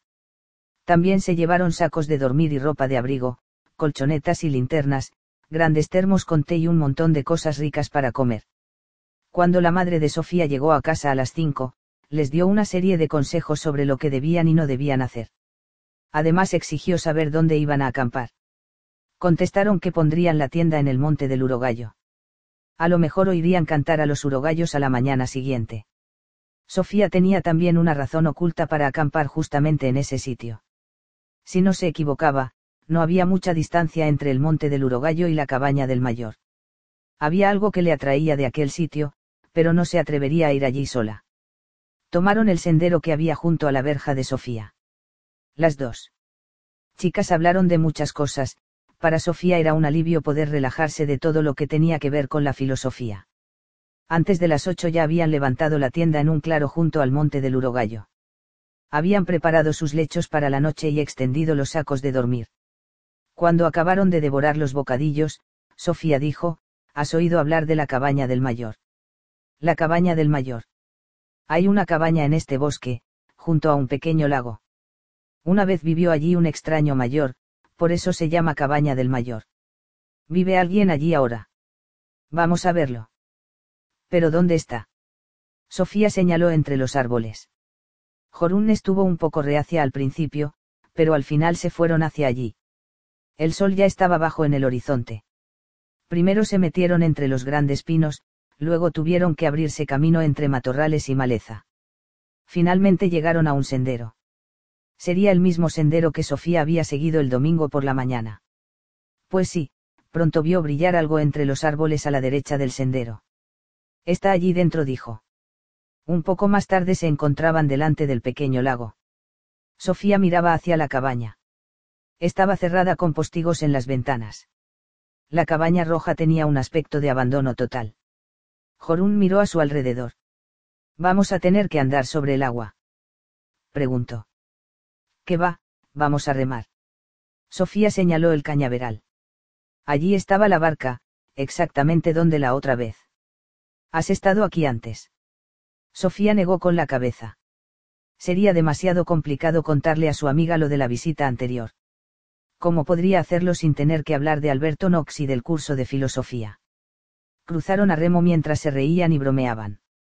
Sofía tuvo mucho cuidado en subir bien la barca a la otra orilla. Pronto estuvieron delante de la puerta. Jorún tiró del picaporte. Era evidente que no había nadie dentro. Cerrado. No pensarías que iba a estar abierta. A lo mejor encontramos una llave, dijo Sofía. Empezó a buscar entre las piedras de los cimientos de la casa. Va, volvamos a la tienda, dijo Jorún al cabo de unos minutos. Pero Sofía exclamó, la encontré. La encontré. Mostró triunfante una llave. La metió en la cerradura y la puerta se abrió. Las dos amigas entraron a hurtadillas, como se hace cuando uno se aproxima a algo prohibido. Por dentro, la casa estaba fría y oscura. Pero si no se ve nada, dijo Jorún. Pero Sofía había pensando en todo. Sacó una caja de cerillas del bolsillo y encendió una. Les dio tiempo a ver que la cabaña estaba totalmente vacía antes de que la cerilla se consumiera. Sofía encendió otra y descubrió una pequeña vela en un candelabro de hierro forjado sobre la chimenea. Encendió la vela con una tercera cerilla. La salita se iluminó lo suficiente como para poder echar un vistazo. Es curioso cómo una pequeña vela puede iluminar tanta oscuridad, ¿verdad? Dijo Sofía. Su amiga asintió. Pero en algún lugar se pierde la luz, prosiguió Sofía. En realidad, no existe la oscuridad en sí. Se trata simplemente de falta de luz. Hablas de cosas muy desagradables. Vámonos, primero miremos el espejo. Sofía señaló el espejo de latón colgado encima de la cómoda, igual. Que la vez anterior. Qué bonito, es un espejo mágico. Espejo, espejito mágico, ¿quién es la más bella de todo el país? No bromeo, Jorún. Creo que es posible mirar a través del espejo y ver algo que está al otro lado. No dijiste que nunca habías estado aquí. Por cierto, ¿por qué te resulta tan divertido asustarme? Sofía no tenía ninguna respuesta. Lo siento. De repente Jorún descubrió algo en un rincón en el suelo. Era una cajita. Jorún la cogió. Postales dijo. Sofía dio un respingo no las toques. ¿Me oyes? No se te ocurra tocarlas. Jorún se sobresaltó. Soltó la caja como si quemara. Las postales quedaron esparcidas por el suelo. Al cabo de un par de segundos, se empezó a reír. Pero si no son más que postales. Jorún se sentó en el suelo. Al rato se sentó Sofía también. El Líbano, el Líbano, el Líbano. Todas las postales están fechadas en el Líbano, observó Jorún. Lo se contestó Sofía, casi sollozando. Jorún se incorporó de golpe y la miró fijamente a los ojos. Entonces, ¿Has estado aquí antes? Supongo que sí. Se le ocurrió que todo sería más fácil si admitiera que había estado allí antes. No importaría que le contara a su amiga un poco de todo lo misterioso que le había ocurrido en los últimos días. No quería decírtelo hasta que no estuviéramos aquí. Jorún había empezado a leer las postales. Todas son para alguien que se llama Hilda Viernayo. Sofía todavía no había tocado ninguna de las postales. Esa es la dirección completa. Jorun leyó, Ildem barra o Alberto Knox, Liseyand, Noruega. Sofía suspiró aliviada. Había temido que pusiera su nombre y dirección también en aquellas postales. Ahora empezó a mirarlas con más atención. 2-8 de abril. 4 de abril. 6 de mayo. Hace pocos días que les han puesto el matasellos. Pero hay una cosa más, están selladas en Noruega. Mira, batallón de la ONU. Los sellos también son noruegos, creo que lo hacen así. Se supone que tienen que ser neutrales, así que tienen su propia oficina de correos. Pero ¿cómo mandan el correo a casa? Con aviones militares, creo. Sofía dejó la vela en el suelo. Y entonces las dos amigas empezaron a leer lo que ponía en las postales. Jorún las colocó en el orden correcto. Fue ella la que leyó la primera postal. Querida Gilda. No sabes cuánto me apetece volver a casa, en Lillesand. Calculo que aterrizaré en Kjevik temprano la noche de San Juan. Me hubiera gustado volver para tu cumpleaños, pero estoy bajo órdenes militares. A cambio puedo prometerte que estoy poniendo todo mi empeño en un gran regalo que recibirás el día de tu cumpleaños. Un cariñoso saludo de alguien que siempre piensa en el futuro de su hija. Pede envío una copia de esta postal a alguien que los dos conocemos. Ya lo comprenderás, Hildecita. Por ahora estoy siendo muy misterioso, pero ya lo entenderás. Sofía cogió la siguiente postal. Querida Gilda. Aquí abajo se vive solo el momento. Si de algo me acordaré de estos meses en el Líbano será de esta eterna espera. Pero hago lo que puedo para que tengas el mejor regalo posible en tu decimoquinto cumpleaños. No puedo decir más por ahora. Me impongo a mí mismo una severa censura. Abrazos, papá. Las dos amigas apenas se atrevieron a respirar. Ninguna de las dos dijo nada, simplemente leyeron lo que ponía en las postales. Querida hija. Lo que más me hubiese gustado habría sido haberte enviado mis confesiones con una paloma blanca. Pero no se encuentran palomas blancas en el Líbano. Este país arrasado por la guerra carece decididamente de palomas blancas. Ojalá las Naciones Unidas un día consigan crear la paz en el mundo. Pede quizás puedas celebrar tu cumpleaños con otras personas. Lo hablaremos cuando llegue a casa. Pero aún no tienes ni idea de lo que estoy hablando abrazos de uno que tiene tiempo de sobra para pensar en nosotros dos. Ya solo quedaba una postal. En esta ponía. Querida Gilda. Estoy tan a punto de explotar con todos mis secretos relacionados con tu cumpleaños que varias veces al día tengo que frenar el deseo de ir a llamarte por teléfono y contártelo todo. Es algo que crece y crece. Y sabes que, cuando una cosa no hace más que crecer, resulta cada vez más difícil mantenerla escondida. Abrazos, papá. Pede un día conocerás a una chica que se llama Sofía. Para que tengáis la posibilidad de conoceros un poco antes de encontraros, he comenzado a enviarle a ella copia de todas las postales que te envió a ti. Tiene una amiga que se llama Jorún. Quizás puedas ayudar. Cuando acabaron de leer la última postal, Jorún y Sofía se quedaron sentadas mirándose fijamente a los ojos. Jorún había agarrado por la muñeca el brazo de Sofía. Tengo miedo, dijo. Yo también. ¿Qué fecha lleva la última postal? Sofía miró la postal de nuevo. 1-6 de mayo dijo. Es hoy. Imposible. Contestó Jorún. Estaba más bien enfadada. Miraron muy detenidamente CL Matasellos. No había vuelta de hoja. Ponía 16-5-90. No puede ser, insistió Jorún. Además no entiendo quién puede haber escrito estas postales tiene que ser alguien que nos conozca. Pero ¿cómo podía saber que nosotras vendríamos aquí hoy? Jorún era la que tenía más miedo. Para Sofía la historia de Hilda y su padre no era, al fin y al cabo, totalmente nueva. Creo que tiene que ver algo con el espejo de latón. Jorún se sobresaltó de nuevo. No querrás decir que las postales salen a saltos del espejo en el momento en que les ponen el matasellos en una oficina de correos del Líbano. ¿Tienes alguna explicación mejor? No, pero también hay algo más que es muy misterioso. Sofía se levantó e iluminó las dos postales. Jorún se inclinó sobre ellas. Berkeley y Berkeley. ¿Qué significa eso? Ni idea. La vela estaba a punto de consumirse. Vámonos. Dijo Jorún. Quiero llevarme el espejo. En esto, Sofía se levantó y descolgó el gran espejo de latón, que estaba colgado encima de la cómoda. Jornún intentó protestar, pero... Sofía no se dejó detener cuando salieron, la noche era todo lo oscura que pueda ser una noche de mayo, es decir, no muy oscura. El cielo iluminaba lo suficiente como para poder distinguir con claridad los árboles y los arbustos. El pequeño lago parecía un reflejo del cielo. Las dos amigas remaron lentamente hasta la otra orilla.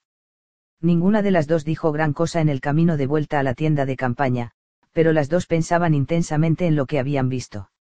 A veces asustaron a algún pájaro, un par de veces oyeron algún búho. En cuanto encontraron la tienda se metieron en los sacos de dormir. Jorún se negó a que se dejara el espejo dentro de la tienda. Las dos estaban de acuerdo en que ya daba bastante miedo pensar que el espejo se encontraba justo delante de la puerta de la tienda. Sofía también se había traído las postales. Las había metido en uno de los bolsillos laterales de la mochila. A la mañana siguiente se despertaron temprano. Fue Sofía la que salió primero del saco de dormir. Se puso las botas y salió de la tienda. El gran espejo de latón estaba en la hierba, lleno de rocío.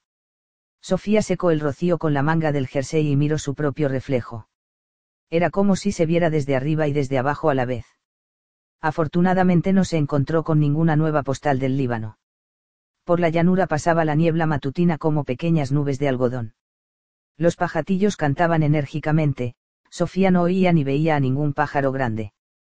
Las dos amigas se pusieron jerseys gordos y desayunaron fuera de la tienda. De nuevo se pusieron a hablar de la cabaña del mayor y de las misteriosas postales. Después del desayuno recogieron la tienda y emprendieron el camino de Belta. Sofía llevó el espejo todo el tiempo V tuvieron que hacer pequeños descansos, porque Jorún se negaba a tocarlo. Al acercarse a las primeras casas oyeron pequeños estallidos. Sofía se acordó de algo que había escrito el padre de Gilda sobre el Líbano tan arrasado por la guerra. Pensó en la suerte que tenía de vivir en un país pacífico. Estos estallidos procedían de inocentes petardos. Sofía invitó a Jorun a tomar chocolate caliente en su casa. La madre no hacía más que preguntarles de dónde habían sacado el espejo. Sofía contestó que lo habían encontrado junto a la cabaña del mayor. La madre volvió a decir que no había vivido nadie en esa cabaña en muchísimos años. Jorun se marchó a su casa y Sofía subió a ponerse un vestido rojo. El resto del día de fiesta nacional transcurrió normalmente. En el telediario de la tarde salió un reportaje sobre cómo las fuerzas noruegas de las Naciones Unidas habían celebrado ese día en el Líbano. Sofía pegó los ojos a la pantalla. Uno de esos hombres que estaba viendo podía ser el padre de Hilda. Lo último que hizo Solía el 17 de mayo fue colgar el gran espejo de latón en su cuarto. A la mañana siguiente encontró un gran sobre amarillo en el callejón. Abrió el sobre y leyó el contenido de las hojas blancas enseguida. Dos civilizaciones. Solamente así evitarás flotar en el vacío. Ya no queda mucho para que nos veamos, mi querida Sofía. Contaba con que volverías a la cabaña del mayor, por eso dejé allí todas las postales del padre de Gilda. Era la única manera de que Gilda las recibiera. No te esfuerces en averiguar cómo podrá hacérselas llegar. Habrán pasado muchas cosas antes del 15 de junio. Hemos visto cómo los filósofos del helenismo desmenuzaban a los viejos filósofos griegos. Hubo además ciertas tendencias a convertirlos en fundadores de religiones. Plotino no estuvo muy lejos de rendir culto a Platón como el salvador de la humanidad. Pero sabemos que hubo otro salvador que nació justo en el periodo que acabamos de estudiar, aunque viniera de la región grecorromana. Estoy pensando en Jesús de Nazaret.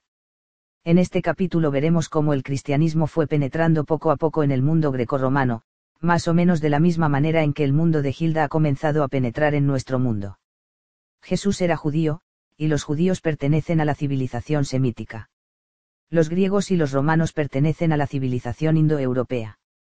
Por lo tanto, podemos constatar que la civilización europea tiene dos raíces antes de examinar más de cerca cómo el cristianismo se va mezclando poco a poco con la cultura grecorromana, veamos las dos raíces.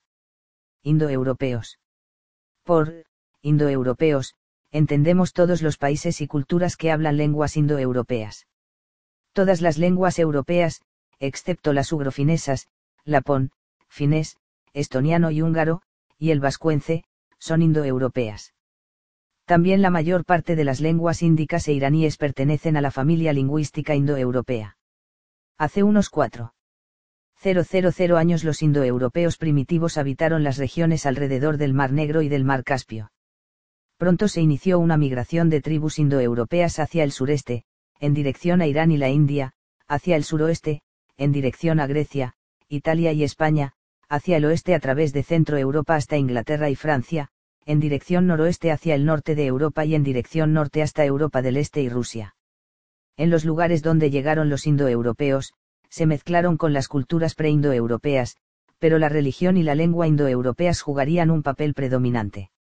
Esto quiere decir que tanto los escritos Vedas de la India, como la filosofía griega y la mitología de Snorri, 3, se escribieron en lenguas que estaban emparentadas. Pero no solo las lenguas estaban emparentadas. Lenguas emparentadas, también suele implicar, pensamientos emparentados, razón por la cual solemos hablar de una civilización indoeuropea. La cultura de los indoeuropeos se caracterizaba ante todo por su fe en múltiples dioses. A esto se llama politeísmo. Tanto los nombres de los dioses como muchas palabras y expresiones religiosas se repiten en toda la región indoeuropea. Te pondré algunos ejemplos. Los antiguos hindúes rendían culto al dios celeste Dios. En griego este dios se llama Zeus, en latín Júpiter, en realidad Leipater, es decir, ley del padre, y en antiguo nórdico Tyr de manera que los nombres Diaus, Zeus, y Obitir son distintas variantes dialectales de una misma palabra. Te acordarás de que los vikingos del norte creían en unos dioses que llamaron Eise, los gigantes. También esta palabra utilizada para dioses se repite en toda la región indoeuropea. En sánscrito se llama Asura y en iraní Aura. Otra palabra para dioses en sánscrito Deva, en latín Deus y en antiguo nórdico Tibur. Algunos mitos muestran cierto parecido en toda la región indoeuropea. Cuando Snorri habla de los dioses nórdicos, algunos de los mitos recuerdan a mitos hindúes relatados 2000 o 3000 años antes. Es evidente que los mitos hindúes tienen rasgos de naturaleza hindú. No obstante, muchos mitos tienen una esencia que debe proceder de un origen común.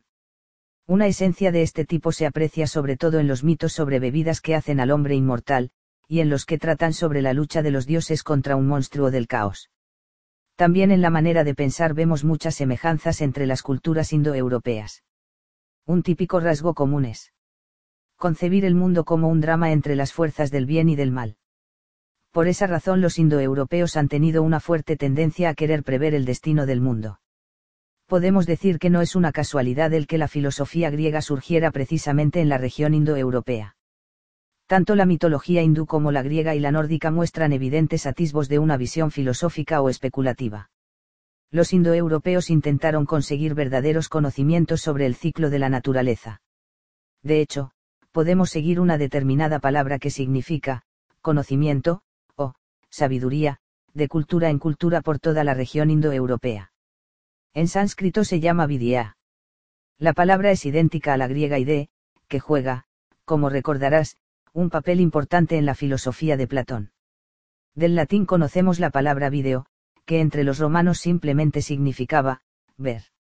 En nuestros días, ver, ha venido a ser una palabra equivalente a mirar fijamente una pantalla de televisión. En inglés conocemos palabras como wise y wisdom, sabiduría, en alemán Wissen, saber, conocimiento. En noruego tenemos la palabra viten, que tiene la misma raíz que la palabra hindú vidya, la griega idea y la latina video. Como regla general podemos constatar que la visión era el sentido más importante de los indoeuropeos, pues la literatura de hindúes y griegos, iraníes y germanos ha estado caracterizada por las grandes visiones cósmicas. ¿Ves? Ahí tienes la palabra otra vez, la palabra, visión, está formada precisamente a partir del verbo latino video. Las culturas indoeuropeas se han caracterizado también por la tendencia a crear imágenes y esculturas de sus dioses y de lo que relataban los mitos. Finalmente, los indoeuropeos tienen una visión cíclica de la historia.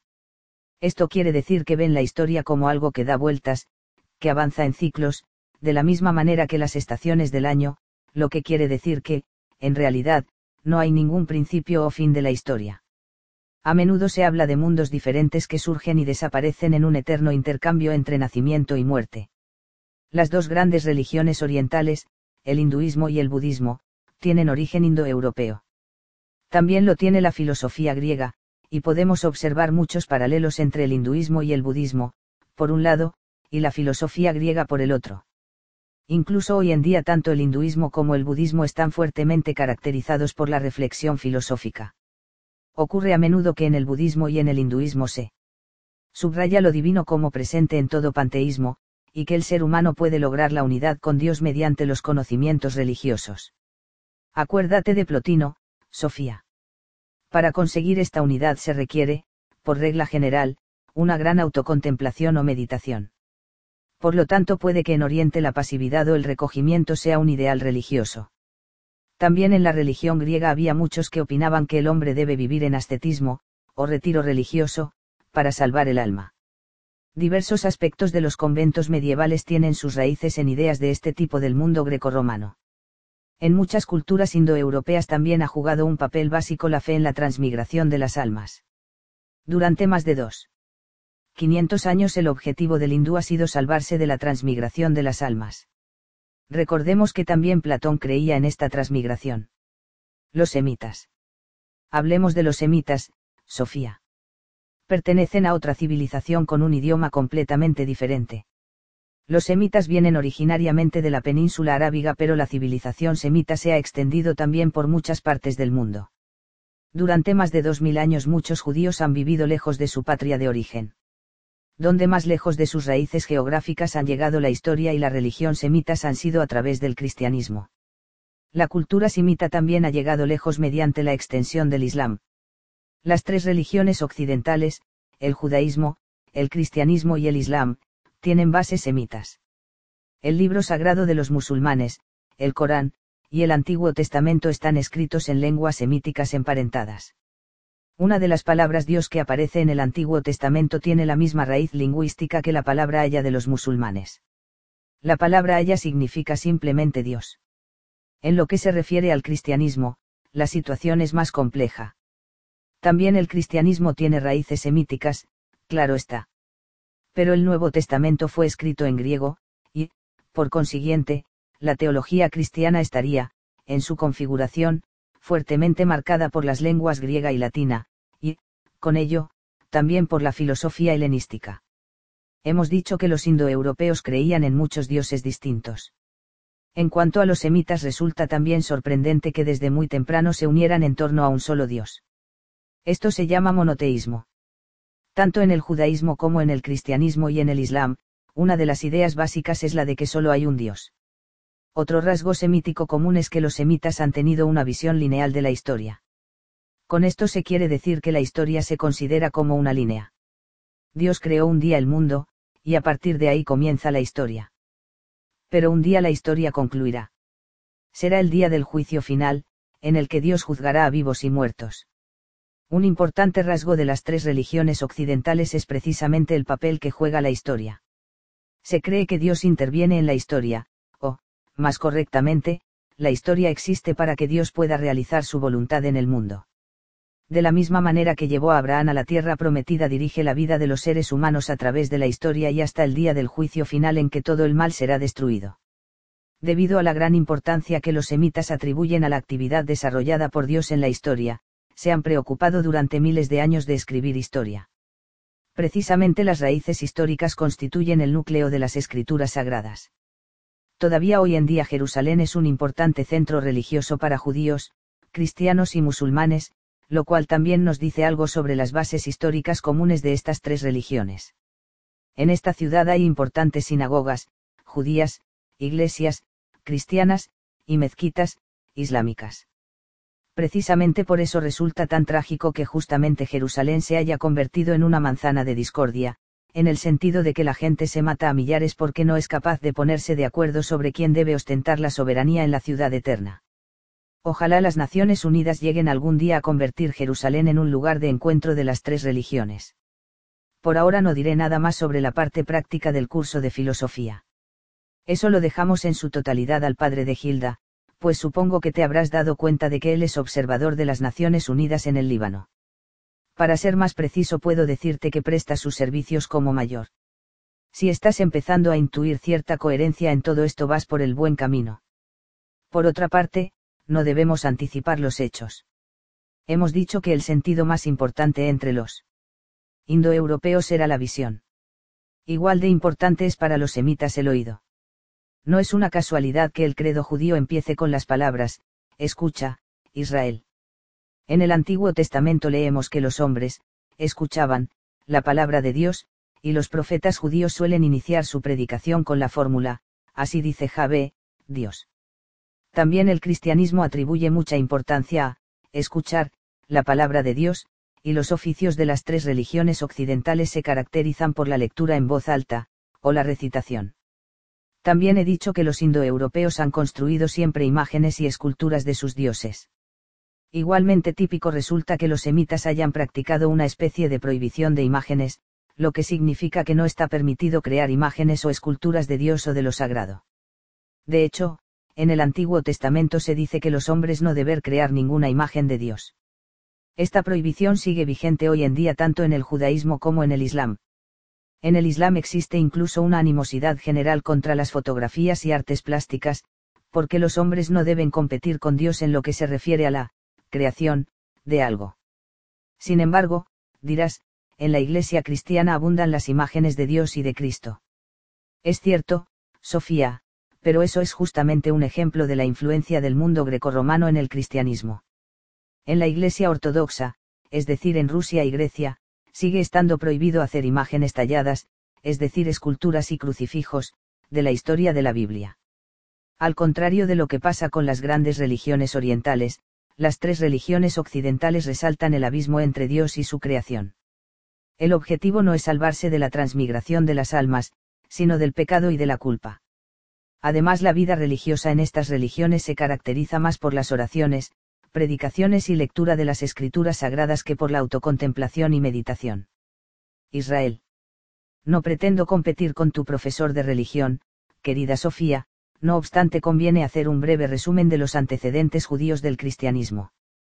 Todo empezó cuando Dios creó el mundo. En las primeras páginas de la Biblia se habla de esta creación.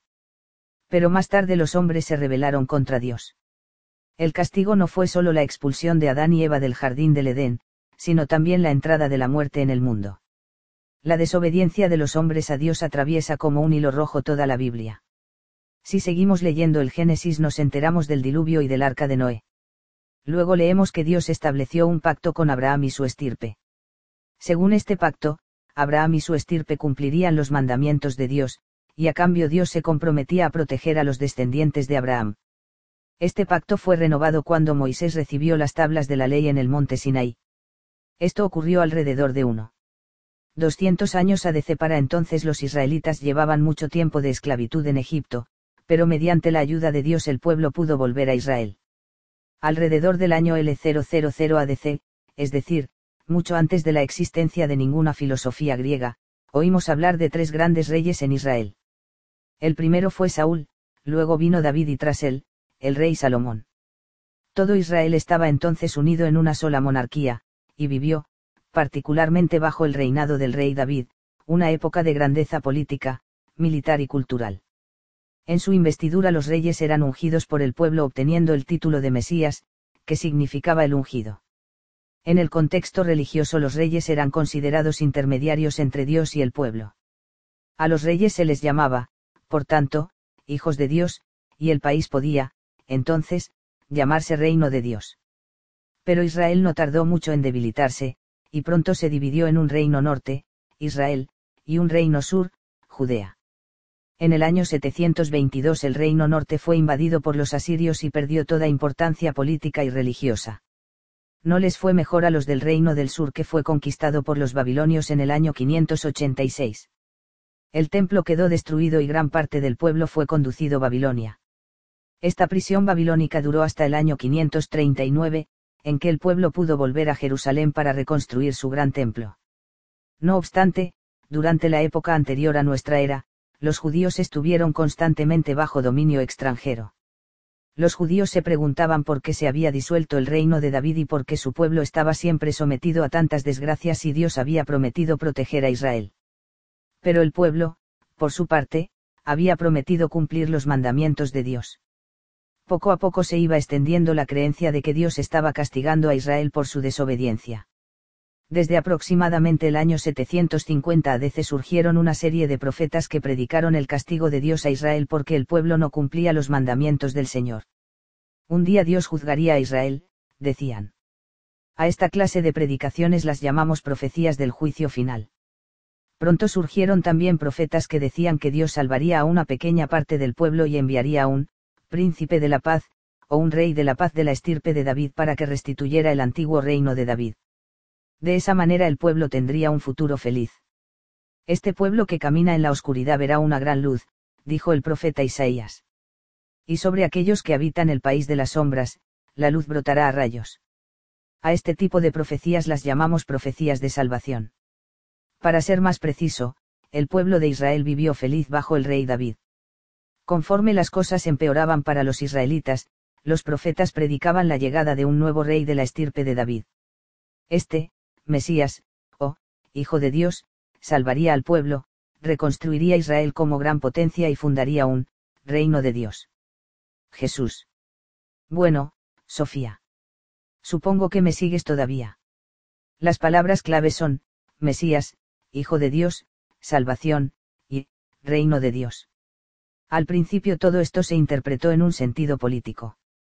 También en la época de Jesús había mucha gente que se imaginaba que llegaría un nuevo, Mesías, en forma de líder político, militar y religioso, del mismo calibre que el rey David. Este, Salvador, se concebía como un liberador nacional que acabaría con los sufrimientos de los judíos bajo el dominio romano. Pues sí, muchos pensaban así, pero también había gente con un horizonte un poco más amplio. Durante varios siglos antes de Cristo habían ido surgiendo profetas que pensaban que el Mesías, prometido sería el Salvador del mundo entero. No solo salvaría del yugo a los israelitas, sino que además salvaría a todos los hombres del pecado, de la culpa y de la muerte. La esperanza de una salvación, en este sentido de la palabra, se había extendido ya por toda la región helenística. Y llega Jesús no fue el único que se presentó como el Mesías. Prometido. También Jesús utiliza las palabras, Hijo de Dios, Reino de Dios, Mesías, y, Salvación. De esta manera conectaba siempre con las antiguas profecías. Entra en Jerusalén montado en un asno y se deja vitorear por las masas como el Salvador del pueblo. De esta manera alude directamente al modo en que fueron instaurados en el trono los antiguos reyes, mediante un típico rito de, subida al trono también se deja ungir por el pueblo. Ha llegado la hora, dice. El reino de Dios está próximo. Todo esto es muy importante. Ahora debe seguirme muy de cerca, Jesús se distinguía de otros mesías en el sentido de que dejó muy claro que no era ningún rebelde militar o político. Su misión era mucho más importante. Predicó la salvación y el perdón de Dios para todos los hombres. Y decía a las gentes con las que se encontraba, Te absuelvo de tus pecados, resultaba bastante inaudito en aquellos tiempos repartir la absolución de esa manera. Más escandaloso aún era que llamara, Padre, Abba, a Dios. Esto era algo totalmente nuevo entre los judíos en la época de Jesús. Por eso tampoco tardaron mucho en levantarse entre los letrados protestas contra él. Al cabo de algún tiempo iniciaron los preparativos para que fuera ejecutado. Precisando más, mucha gente en la época de Jesús esperaba la llegada con gran ostentación, es decir, con espadas y lanzas, de un Mesías que reinstauraría el reino de Dios. La expresión, reino de Dios, también se repite en toda la predicación de Jesús, aunque en un sentido muy amplio. Jesús dijo que el reino de Dios es amor al prójimo, preocupación por los débiles y los pobres y perdón para los que han ido por mal camino. Se trata de un importante cambio del significado de una expresión vieja y medio militar. El pueblo andaba esperando a un general que pronto proclamaría un reino de Dios. Y llega Jesús, vestido con túnica y sandalias, diciendo que el reino de Dios, o el nuevo pacto, significa que debes amar al prójimo como a ti mismo. Y hay más, Sofía, dijo además que debemos amar a nuestros enemigos. Cuando nos golpean, no debemos devolver el golpe, que va, debemos, poner la otra mejilla. Y debemos perdonar, no siete veces, sino setenta veces siete. Con su propio ejemplo Jesús demostró que no se debía dar la espalda a prostitutas, aduaneros corruptos y enemigos políticos del pueblo. Y fue aún más lejos, dijo que un sinvergüenza que ha despilfarrado toda la herencia paterna, o un dudoso aduanero que ha cometido fraude, es justo ante Dios si se dirige a él y le pide perdón, tan generoso es Dios en su misericordia. Pero, sabes, aún fue un poco más lejos, aunque no te lo vayas a creer, Jesús dijo que esos, pecadores, son más justos ante Dios, y por ello más merecedores del perdón de Dios que los irreprochables fariseos y, ciudadanos de seda, que andaban por la vida tan orgullosos de su irreprochabilidad. Jesús subrayó que ningún hombre puede hacerse merecedor de la misericordia de Dios por sí mismo. No podemos salvarnos a nosotros mismos. Muchos griegos pensaban que eso era posible. Cuando Jesús predica las severas exigencias éticas en el Sermón de la Montaña, no lo hace solo para mostrar lo que es la voluntad de Dios, sino también para mostrarnos que ningún hombre es justo ante Dios. La misericordia de Dios no tiene límites, pero es preciso que nos dirijamos a Dios suplicando su perdón. Dejo a tu profesor de religión profundizar en el personaje de Jesús y en sus palabras. Tu profesor tiene una enorme tarea. Espero que logre haceros comprender qué persona tan especial era Jesús utiliza genialmente el lenguaje de la época, llenando a la vez de nuevo y más amplio contenido las viejas consignas. No es de extrañar que acabara en la cruz. Su mensaje radical de salvación rompía con tantos intereses y posiciones de poder que fue necesario quitarlo de en medio. Al hablar de Sócrates vimos lo peligroso que puede resultar apelar a la sensatez de las personas. En Jesús vemos lo peligroso que puede resultar exigir un incondicional amor al prójimo y un igualmente incondicional perdón. Incluso en nuestros días vemos cómo tiemblan los cimientos de ciertos estados poderosos cuando se encuentran ante sencillas exigencias de paz, amor, alimento para los pobres y perdón para los enemigos del Estado. Acuérdate de lo indignado que estaba Platón porque el hombre más justo de Atenas tuviera que pagar con su vida. Según el cristianismo, Jesús era la persona más justa que jamás había existido. Según el cristianismo murió por los hombres. Es lo que se suele llamar la muerte redentora de Jesús. Él fue el, servidor que padeció, que asumió la culpa de todos los hombres para que pudiéramos reconciliarnos con Dios y salvarnos de su castigo. Pablo. A los pocos días de la crucifixión y entierro de Jesús, comenzaron a correr rumores de que había resucitado. De esa manera demostró que era algo más que un hombre. Fue así como mostró que era en verdad el Hijo de Dios. Se puede decir que la Iglesia cristiana inicia ya en la mañana del domingo de Pascua los rumores sobre su resurrección. Pablo puntualiza, si Cristo no ha resucitado, nuestro mensaje no es nada y nuestra fe no tiene sentido. Ahora todos los hombres podían tener la esperanza de la resurrección de la carne, pues Jesús fue crucificado precisamente para salvarnos a nosotros. Y ahora, querida Sofía, debes darte cuenta de que los judíos no trataban el tema de la inmortalidad del alma, o de alguna forma de transmigración de las almas, que eran ideas griegas, y por lo tanto, indoeuropeas. Según el cristianismo no hay nada en el hombre, tampoco su alma, que sea inmortal en sí. La Iglesia cree en la resurrección del cuerpo, y en la vida eterna, pero es precisamente el milagro obrado por Dios el que nos salva de la muerte y de la perdición. No se debe a nuestro propio mérito, y tampoco se debe a ninguna cualidad natural o innata. Los primeros cristianos comenzaron a difundir el alegre mensaje de la salvación mediante la fe en Jesucristo el reino de Dios estaba a punto de emerger a través de su obra de salvación. Ahora el mundo entero podía ser conquistado para Cristo.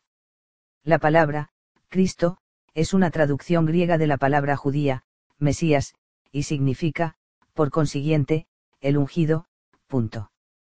Pocos años después de la muerte de Jesús, el fariseo Pablo se convirtió al cristianismo.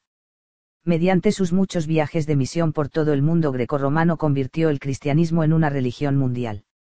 Sobre esto podemos leer en los Hechos de los Apóstoles.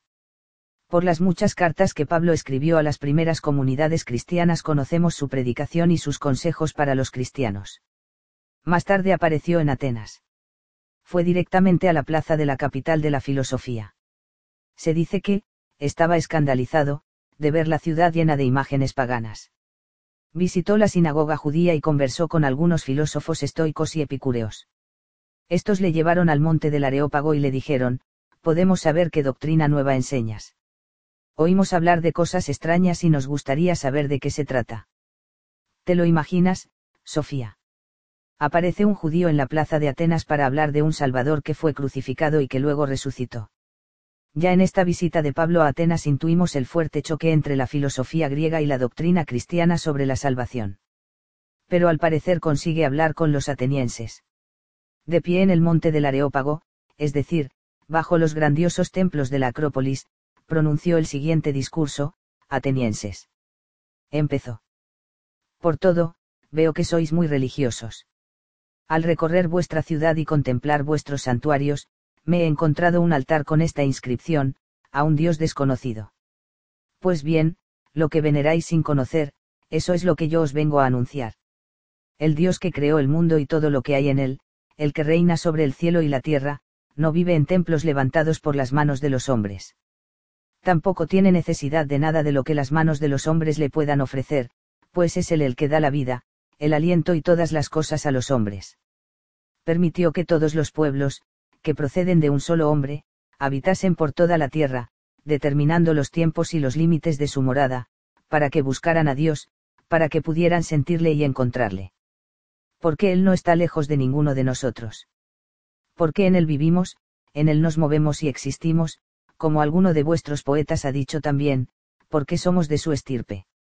Precisamente porque somos de la estirpe de Dios no debemos pensar que la divinidad se parece a una imagen de oro o plata o piedra, hecha por el arte o el pensamiento de los hombres.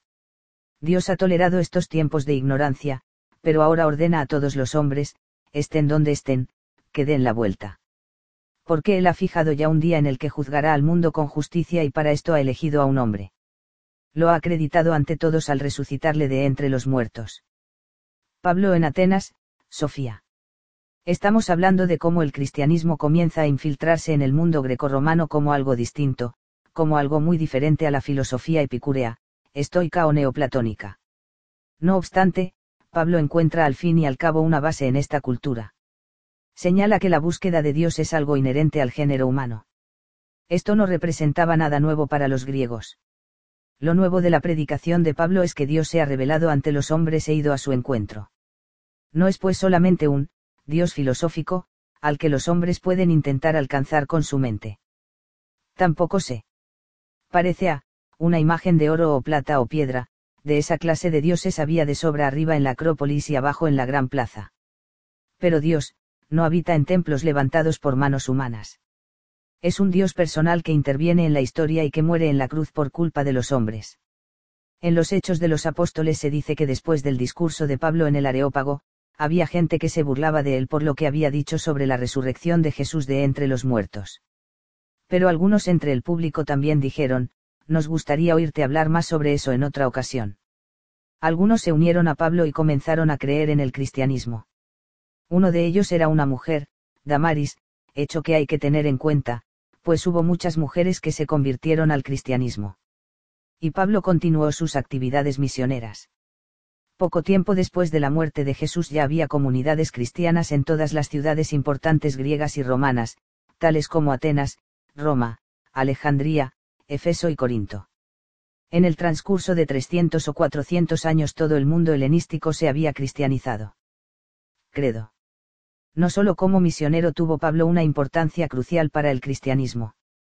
También tuvo una enorme influencia en el interior de las comunidades cristianas, ya que había una gran necesidad de orientación espiritual. Una importante cuestión en los años que siguieron a la muerte de Jesús fue la de saber si los que no eran judíos podían ser cristianos sin antes pasar por el judaísmo. Debería, por ejemplo, un griego cumplir la ley maseica. Pablo pensaba que no era necesario, pues el cristianismo era algo más que una secta judía. Dirigía a todos los hombres un mensaje universal de salvación. El, viejo pacto, entre Dios e Israel había sido sustituido por el, nuevo pacto, establecido por Jesús entre Dios y todos los hombres. Pero el cristianismo no fue la única religión nueva en esa época. Hemos visto ya que el helenismo se caracterizaba por la mezcolanza de religiones. Era por lo tanto importante para la Iglesia cristiana llegar a un escueto resumen de lo que era la doctrina cristiana. Esto era importante para delimitarla respecto a otras religiones, así como para impedir una división dentro de la Iglesia cristiana. De esta forma surgieron los primeros credos. El credo resume los dogmas cristianos más importantes. Uno de esos importantes dogmas era que Jesús era Dios y hombre. Es decir, no era solamente él, Hijo de Dios, en virtud de sus actos. Era el mismo Dios.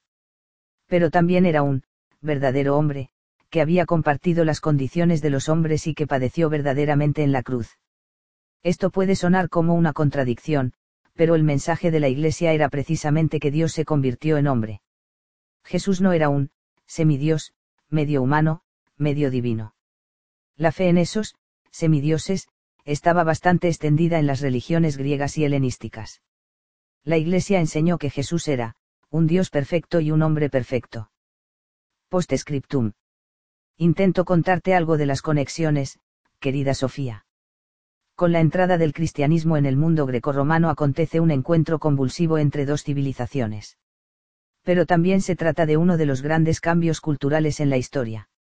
Estamos a punto de salir de la antigüedad. Desde los primeros filósofos griegos han pasado casi mil años. Por delante de nosotros tenemos toda la Edad Media cristiana, que también duró unos mil años.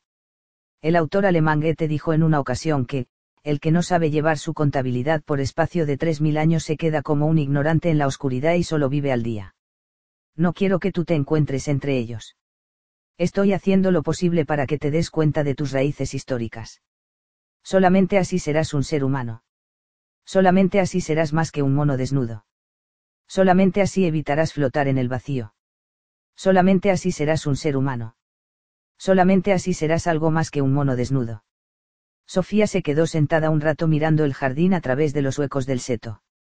Había empezado a comprender lo importante que era conocer sus raíces históricas. Al menos, siempre había sido. Importante para el pueblo de Israel.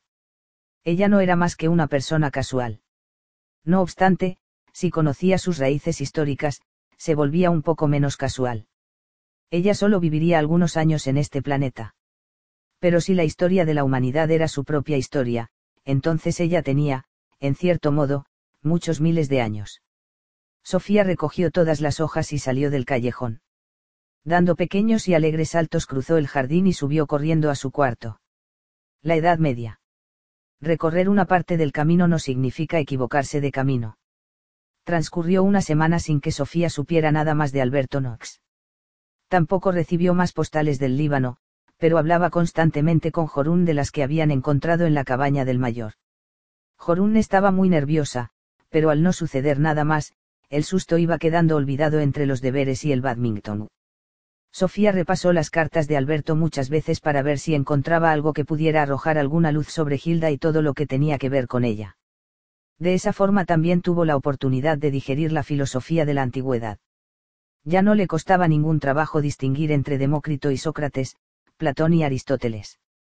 El viernes, 25 de mayo, estaba en la cocina haciendo la comida para su madre, a punto de volver del trabajo. Eso era lo acordado para los viernes. Ese día preparaba una sopa de sobre de pescado, con albóndigas y zanahorias. Muy sencillo. Había empezado a soplar el viento. Mientras removía la sopa, Sofía se volvió hacia la ventana y miró fuera. Los abedules se balanceaban como espigas de trigo. De repente algo golpeó el cristal de la ventana. Sofía se volvió de nuevo y descubrió un trozo de cartón pegado en el vidrio. Se acercó a la ventana y vio que era una postal. A través del cristal pudo leer, Hilda Miernayice barra o Sofía Amandsan. Justo lo que había pensando. Abrió la ventana y recogió la postal. Habría llegado volando desde el Líbano. También esta postal tenía fecha del viernes, 15 de junio.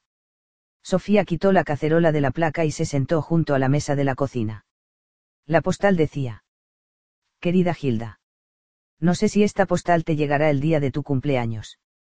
Espero que así sea o que si no, al menos, no hayan transcurrido demasiados días. Que transcurra una semana o dos para Sofía no significa necesariamente que transcurra tanto tiempo para nosotros. Yo volveré a casa la víspera de San Juan. Entonces nos sentaremos juntos en el balancín mirando al mar, Gilda. Tenemos tantas cosas de qué hablar. Abrazos de tu papá, que a veces se deprime por ese conflicto de mil años entre judíos, cristianos y musulmanes, constantemente me obligo a mí mismo a recordar que estas tres religiones tienen sus raíces en Abraham. ¿Rezarán entonces al mismo Dios? Pues no. En este sitio Caín y Abel aún no han terminado su pelea. Pede puedo acaso decirte que des recuerdos a Sofía. Pobre chica, aún no entiende el porqué de las cosas. Lo entiendes tú, quizás. Sofía se inclinó sobre la mesa. Estaba agotada. Desde luego que no entendía nada. Lo entendería Gilda. Si el padre de Gilda le enviaba saludos a Sofía, significaba que Gilda sabía más de Sofía que Sofía de Gilda. Todo resultaba tan complicado que Sofía volvió a las cacerolas. Una postal que se posa en la ventana así como así. Correo aéreo, en el verdadero sentido de la palabra. En cuanto hubo vuelto a poner la cacerola en la placa, sonó el teléfono. Ojalá fuera papá. Si volviera a casa le contaría todo lo que le había sucedido en las últimas semanas. No, sería Jorun no mamá. Sofía corrió hasta el aparato. Sofía Amandsan. Soy yo, dijo alguien al otro lado del teléfono. Sofía estaba segura de tres cosas, no era papá. Pero era una voz de hombre. Estaba además convencida de que había oído exactamente la misma voz en otra ocasión. ¿Quién es? preguntó. Soy Alberto. Ah. Sofía no sabía qué contestar. Se acordaba de la voz del vídeo sobre Atenas. ¿Estás bien? Pues sí, pero a partir de ahora no habrá más cartas. Tenemos que vernos personalmente, Sofía. Empieza a urgir, ¿sabes? ¿Por qué? Estamos a punto de ser cercados por el padre de Gilda. ¿Cómo cercados? Por todos los lados, Sofía. Ahora tenemos que colaborar. Aunque no serás de mucha ayuda hasta que te haya hablado de la Edad Media. Deberemos hacer el Renacimiento y el siglo XVII también. Además Berkeley juega un papel clave. De ese, había un cuadro en la cabaña del mayor, ¿verdad? Sí. Quizás sea precisamente sobre él sobre el que se libre la batalla. Suena como a una especie de guerra. Lo llamaría más bien una lucha espiritual. Tendremos que llamar la atención de Hilda y conseguir que se ponga de nuestra parte, antes de que su padre vuelva a Lillesand. No entiendo nada. Bueno, quizás los filósofos te abran los ojos. Búscame en la iglesia de María mañana de madrugada a las cuatro. Pero ven sola, hija mía. Tendré que ir en plena noche. Clic oiga. Qué tío más malo. Había colgado. Sofía volvió corriendo a la cocina. La sopa estaba a punto de salirse. Echó el pescado y las zanahorias y bajó el fuego. En la iglesia de María. Era una vieja iglesia medieval de piedra. Sofía creía que solo se usaba para conciertos y misas muy especiales en verano estaba abierta de vez en cuando para los turistas. Pero ¿cómo iba a estar abierta en plena noche? Cuando llegó su madre, Sofía ya había metido la postal del Líbano en el armario junto a las demás cosas de Alberto y Gilda. Después de comer se fue a casa de Jorún. Tenemos que hacer un acuerdo un poco especial, dijo a su amiga en cuanto ésta abrió la puerta. Y no dijo nada más hasta que se hubieron encerrado en la habitación de Jorún. Es un poco problemático, prosiguió Sofía. Venga. Tendré que decir a mamá que me quedo a dormir aquí. Muy bien. Pero no es verdad, comprendes. Estaré en otro sitio. Eso es peor. ¿Es algún lío de chicos? No, pero es un lío de Gilda. Jorún silbó suavemente, y Sofía la miró fijamente a los ojos. Vendré a quitar de esta noche, dijo. Pero tendré que salir a escondidas alrededor de las tres. Tendrás que encubrirme hasta que vuelva. Pero ¿a dónde vas a ir, Sofía? ¿Qué vas a hacer? Lo siento. He recibido órdenes de no decir nada. No era nada difícil obtener permiso para dormir en casa de alguna amiga. Más bien al contrario. Sofía tenía de vez en cuando la sensación de que a su madre le gustaba tener la casa para ella sola. Vendrás a la hora de comer mañana, ¿verdad? Fue el único comentario de su madre. Si no vengo, sabes dónde estoy. ¿Por qué decía eso? si ese era precisamente el punto débil. La estancia en casa de su amiga empezó como todas las veces que se quedaba a dormir allí, charlando hasta bien entrada la noche, con la única diferencia de que Sofía puso el despertador a las tres, cuando, sobre la una, se dispusieron por fin a dormir. Jorún apenas se despertó cuando Sofía paró el despertador dos horas más tarde. Ten cuidado, dijo Jorún. Sofía empezó a andar. Había varios kilómetros hasta la iglesia de María, y aunque solo había dormido un par de horas, se sentía totalmente despejada. Sobre las colinas, al este, notaba una nube roja. Cuando por fin se encontró ante la vieja iglesia de piedra eran ya las cuatro. Sofía empujó la pesada puerta. Estaba abierta. La iglesia estaba vacía y silenciosa. A través de las vidrieras flotaba una luz azulada que revelaba miles de minúsculas partículas de polvo en el aire. Era como si el polvo se reuniera en gruesas vigas que atravesaran la nave de la iglesia. Sofía se sentó en un banco en el medio. Allí se quedó sentada mirando al altar y a un viejo crucifijo pintado con colores opacos. Pasaron unos minutos. De repente empezó a sonar el órgano. Sofía no se atrevió a darse la vuelta. Sonaba como un viejo salmo, quizás de la Edad Media también. Luego todo volvió a quedar en silencio, pero pronto oyó unos pasos que se acercaban por detrás de ella. Debería volverse ya. Optó por clavar su mirada en el Jesús crucificado. Las pisadas la sobrepasaron y vio una figura acercarse. Llevaba un hábito marrón de monje. Sofía podría haber jurado que se trataba de un monje de la Edad Media. Tenía miedo pero no estaba aterrorizada. Cuando el monje llegó al presbiterio, dio un rodeo y subió al pulpito. Se inclinó sobre él, miró a Sofía y dijo algo en latín. Gloria patri et filio et spiritus sancto. Sicuterat in principio et nunc et semper in saecola saecolorum. Habla noruego, tonto. exclamó Sofía. Las palabras retumbaron en la vieja iglesia de piedra. Entendió que el monje tenía que ser Alberto Knox. Y sin embargo se arrepintió de haberse expresado de un modo tan poco solemne en una vieja iglesia.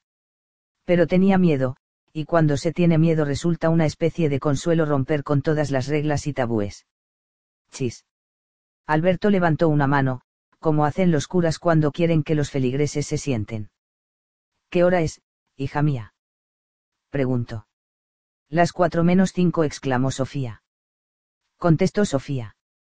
Ya no tenía miedo. Entonces ha llegado la hora. En este momento comienza la Edad Media. La Edad Media empieza a las cuatro. Preguntó Sofía perpleja. Alrededor de las cuatro, sí. Luego fueron las cinco y las seis y las siete. Pero era como si el tiempo se hubiera detenido. Se hicieron las ocho y las nueve y las diez. Pero seguía siendo edad media, ¿sabes? Ya es hora de levantarse a un nuevo día, pensarás. Pues sí, entiendo lo que quieres decir. Pero es fin de semana, ¿sabes? Un fin de semana sin fin. Se hicieron las once y las doce y la una, lo que corresponde a lo que llamamos la Alta Edad Media fue cuando se construyeron las grandes catedrales en Europa. Alrededor de las 14 horas algún que otro gallo cantó. Y entonces, no hasta entonces, empieza a desvanecerse. Entonces la Edad Media duró nueve horas, dijo Sofía. Alberto movió la cabeza, que asomó por debajo de la capucha del hábito marrón, y miró a la congregación que en ese momento solo se componía de una muchacha de 14 años. Sí, sí una hora son cien años. Imaginemos que Jesús nació a medianoche.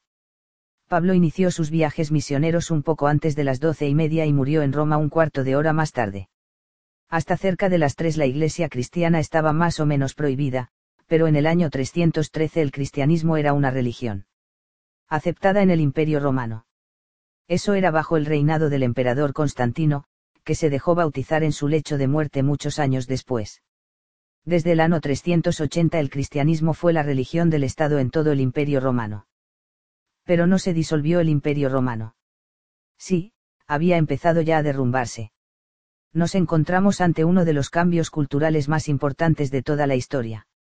Alrededor del año 300, Roma estaba amenazada tanto por las tribus que llegaban desde el norte, como por una disolución interna. En el año 330 el emperador Constantino traslada la capital del Imperio Romano a Constantinopla, ciudad que él mismo había fundado a la entrada del Mar Negro.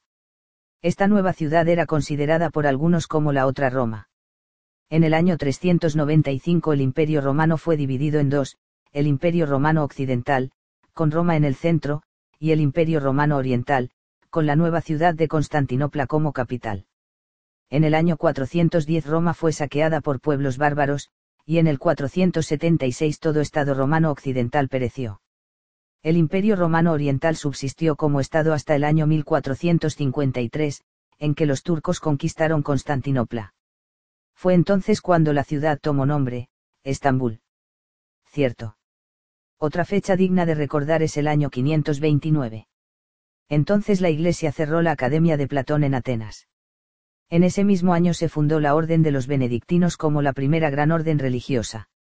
De esta manera el año 529 se convierte en un símbolo de cómo la Iglesia cristiana puso una tapadera encima de la filosofía griega. A partir de entonces los conventos tuvieron el monopolio de la enseñanza, la reflexión y la contemplación. Pronto serán las cinco y media. Sofía ya había entendido hacía rato lo que Alberto quería decir con todas esas horas. La medianoche era el año cero, la una equivalía al año 100 después de Cristo, las seis era el año 600 después de Cristo, y las 14 horas era el año 1400 después de Cristo. Alberto prosiguió. Por Edad Media, se entiende en realidad un periodo de tiempo entre otras dos épocas. La expresión surgió en el Renacimiento, en el que se consideró la Edad Media como una larga noche de mil años, que había enterrado a Europa entre la antigüedad y el Renacimiento. La expresión, medieval, se usa incluso hoy en día en un sentido peyorativo para expresar todo aquello que es autoritario y rígido. Pero otros han considerado la Edad Media como un tiempo de mil años de crecimiento. Fue, por ejemplo, en la Edad Media cuando comenzó a configurarse el sistema escolar. Ya a principios de la época surgieron las primeras escuelas en los conventos. A partir del año 1100 se contó con las escuelas de las catedrales y alrededor del año 1200 se fundaron las primeras universidades. Incluso hoy en día las materias están divididas en diferentes grupos o facultades, como en la Edad Media. Mil años son muchos años. Pero el cristianismo necesitó tiempo para penetrar en el pueblo. En el transcurso de la Edad Media se fueron desarrollando también las diferentes naciones, con ciudades y castillos, música y poesía populares. ¿Qué habría sido de los cuentos populares y las baladas sin la Edad Media? Bueno, ¿qué habría sido Europa sin la Edad Media, Sofía? Una provincia romana. La resonancia que tienen nombres como Inglaterra, Alemania o Noruega se encuentra precisamente en esta inmensa profundidad que se llama Edad Media. En esta profundidad nadan muchos peces gordos, aunque no siempre los veamos. Snorri fue un hombre de la Edad Media, también lo fueron Olaf el Santo, 4, y Carlomagno. Por no decir Romeo y Julieta. Y un montón de apuestos príncipes y majestuosos reyes, valientes caballeros andantes y bellas doncellas, vidrieros anónimos y constructores geniales de órganos. Y aún no he mencionado ni a los frailes de los conventos, ni a los peregrinos, ni a las curanderas. Tampoco has mencionado a los sacerdotes. Cierto. El cristianismo no llegó a Noruega hasta el año 1000, pero... Sería una exageración decir que toda Noruega se convirtió en país cristiano después de la batalla de Stiklestad. Antiguas ideas paganas seguían vivas bajo la superficie cristiana, y con los elementos cristianos se mezclaron muchos precristianos. Por ejemplo, en lo que se refiere a la celebración noruega de la Navidad había una mezcla entre costumbres cristianas y antiguas costumbres nórdicas que dura hasta nuestros días. ¿Conoces la frase que dice que los viejos cónyuges acaban por parecerse el uno al otro? Así sucede que la torta navideña, el cerdito navideño y la cerveza navideña, 5, X se asocian a los reyes de Oriente y al pesebre de Belén. No obstante debemos subrayar que el cristianismo poco a poco empezaba a dominar en lo que se refiere al concepto de la vida. Hablamos, por tanto, a menudo de la Edad Media como una cultura cristiana unitaria. Entonces no fue solo oscura y triste. Los primeros siglos después del año 400 fueron verdaderamente años de decadencia cultural. Los tiempos de los romanos habían sido una época de mucha cultura, con grandes ciudades que tenían sus sistemas públicos de cloacas, barrios y bibliotecas, por no mencionar la grandiosa arquitectura. Toda esta cultura se desintegró en los primeros siglos de la Edad Media, también en lo que se refiere al comercio y a la economía monetaria. En la Edad Media se volvió a la economía en especie, a la economía del intercambio. A partir de ahora la economía se caracterizaría por lo que llamamos feudalismo, que quiere decir que algunos importantes señores feudales eran propietarios de la tierra que los campesinos tenían que trabajar para ganarse el sustento. También la población disminuyó fuertemente durante aquellos primeros siglos. Basta con mencionar que Roma era una ciudad que llegaba al millón de habitantes en la antigüedad y que ya en el año 600 la población de la antigua metrópolis había descendido a 40. 000 de modo que una modesta población andaba entre los restos de edificios majestuosos de los tiempos gloriosos de esta ciudad venida a menos. Cuando necesitaban material de construcción tenían ruinas de sobra de dónde coger. Esto ha irritado enormemente a los arqueólogos de nuestros días, a los que les hubiera gustado que las gentes de la Edad Media no hubieran tocado los viejos monumentos. Eso es fácil de decir después. La importancia política de Roma acabó ya hacia finales del siglo IV. No obstante, el obispo de Roma pronto se convertiría en la cabeza de toda la Iglesia católica romana, y recibió el nombre de Papa, o Padre, y poco a poco fue considerado el vicario de Jesús en la tierra. De esa manera Roma funcionó como capital cristiana durante casi toda la Edad Media. No había muchos que se atrevieran a hablar en contra de Roma, aunque poco a poco los reyes y príncipes de los nuevos estados nacionales iban adquiriendo tanto poder que alguno de ellos se atrevió a oponerse al gran poder de la Iglesia. Sofía miró al sabio monje. Dijiste que la Iglesia cerró la Academia de Platón en Atenas. Todos los filósofos griegos fueron olvidados. Solo en parte. Se conocían algunos escritos de Aristóteles y otros de Platón. Pero el antiguo imperio romano se iba dividiendo en tres zonas culturales en Europa Occidental tuvimos la cultura cristiana de lengua latina, con Roma como capital. En Europa Oriental surgió una cultura cristiana de lengua griega y con Constantinopla como capital. Más adelante la ciudad adquirió el nombre griego de Bizancio. Por lo tanto, hablamos a menudo de una Edad Media bizantina, a diferencia de la Edad Media católica romana. No obstante, también el norte de África y el Oriente Medio habían pertenecido al Imperio Romano esta región desarrolló una cultura musulmana de lengua árabe. Tras la muerte de Mahoma en el año 632, el Oriente Medio y el norte de África fueron conquistados por el Islam. Pronto también España fue incorporada a la región cultural musulmana. El Islam tuvo sus lugares sagrados, tales como la Meca, Medina, Jerusalén y Bagdad. Los árabes también se quedaron con la antigua ciudad helénica de Alejandría. De esa forma gran parte de la ciencia griega fue heredada por los árabes. Durante toda la Edad Media los árabes fueron los más importantes en ciencias tales como matemáticas, química, astronomía o medicina. Incluso hoy en día seguimos utilizando los números arábigos. Así pues, en varios campos la cultura árabe era superior a la griega. Pregunté que qué le pasó a la filosofía griega. ¿Te imaginas un ancho río que durante algún tiempo se divide en tres ríos distintos, para volver a juntarse luego otra vez en un gran río. Sí, me lo imagino. Entonces también te imaginarás cómo la cultura grecorromana se perpetuó en parte en la cultura católica romana en el oeste, en parte a través de la cultura romana oriental en el este, y en parte a través de la cultura árabe en el sur. Platón en el este y Aristóteles con los árabes en el sur. Pero también había algo de todo en los tres ríos. Lo importante es que a finales de la Edad Media los tres ríos se vuelven a unir en el norte de Italia la influencia árabe llegó a través de España, la griega de Grecia y Bizancio. Ahora empieza el renacimiento, ahora empieza el renacimiento de la cultura antigua. De alguna manera esto quiere decir que la cultura de la antigüedad había sobrevivido a la larga Edad Media.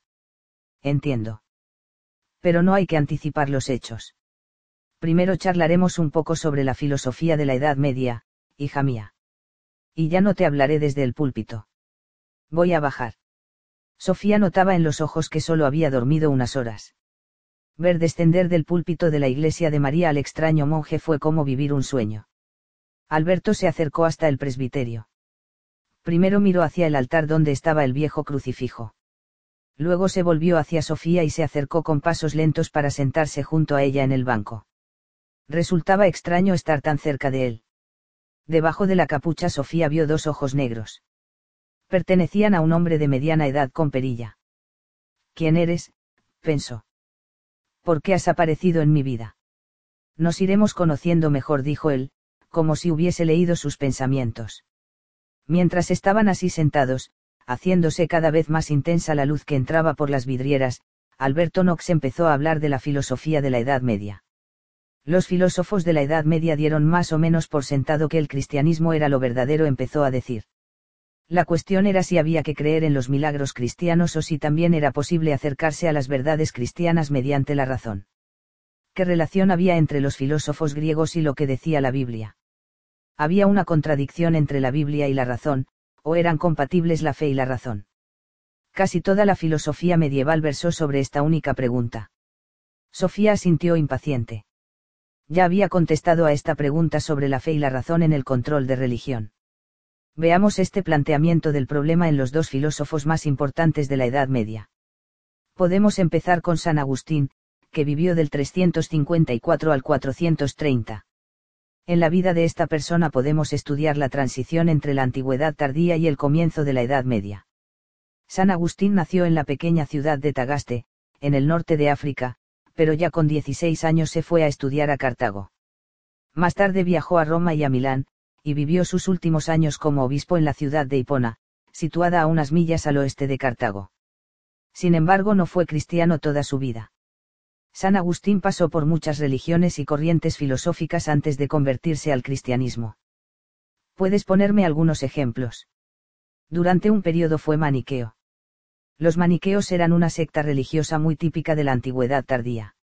Era una doctrina de salvación mitad religiosa, mitad filosófica. La idea era que el mundo está dividido en bien y mal, en luz y oscuridad, espíritu y materia.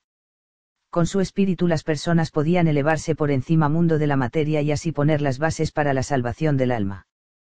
Pero esta fuerte diferenciación entre el bien y el mal no le di ninguna paz a San Agustín. De joven estaba muy interesado por lo que solemos llamar el problema del mal, es decir, la cuestión del origen del mal. Durante otra época estuvo influenciado por la filosofía estoica, y según los estoicos no existía esa fuerte separación entre el bien y el mal. Pero sobre todo estuvo influido San Agustín por la otra tendencia filosófica importante de la antigüedad tardía, es decir, por el neoplatonismo, en el que se encontró con la idea de que toda la existencia tiene una naturaleza divina y entonces se convirtió en un obispo neoplatatónico. Pues casi sí. Primero se volvió cristiano, pero el cristianismo de San Agustín tiene fuertes rasgos de la manera de razonar del platonismo. Así comprenderás, Sofía, que no se trata de ninguna ruptura traumática con la filosofía griega, aunque estemos entrando en la edad cristiana. Gran parte de la filosofía griega fue llevada a la nueva época a través de los padres de la Iglesia como San Agustín quieres decir que San Agustín fue 50% cristiano y 50% neoplatónico. Evidentemente él mismo opinaba que era 100% cristiano. Pero no veía una gran distinción entre el cristianismo y la filosofía de Platón. Pensó que la coincidencia entre la filosofía de Platón y la doctrina cristiana era tan clara que se preguntaba si Platón no habría conocido partes del Antiguo Testamento. Esto es muy dudoso, claro está podríamos decir que fue San Agustín el que cristianizó a Platón. Por lo menos NP se despidió de todo lo que tenía que ver con la filosofía aunque empezara a creer en el cristianismo. ¿Verdad? Pero señaló que, en cuestiones religiosas, la razón solo puede llegar hasta unos límites. El cristianismo también es un misterio. Divino al que solo nos podemos acercar a través de la fe. Pero si creemos en el cristianismo, Dios iluminará nuestra alma para que consigamos unos conocimientos sobrenaturales de Dios. El mismo San Agustín había descubierto que la filosofía solo podía llegar hasta ciertos límites. Hasta que no se convirtió al cristianismo, su alma no encontró la paz. Nuestro corazón está intranquilo hasta encontrar descanso en ti, escribe.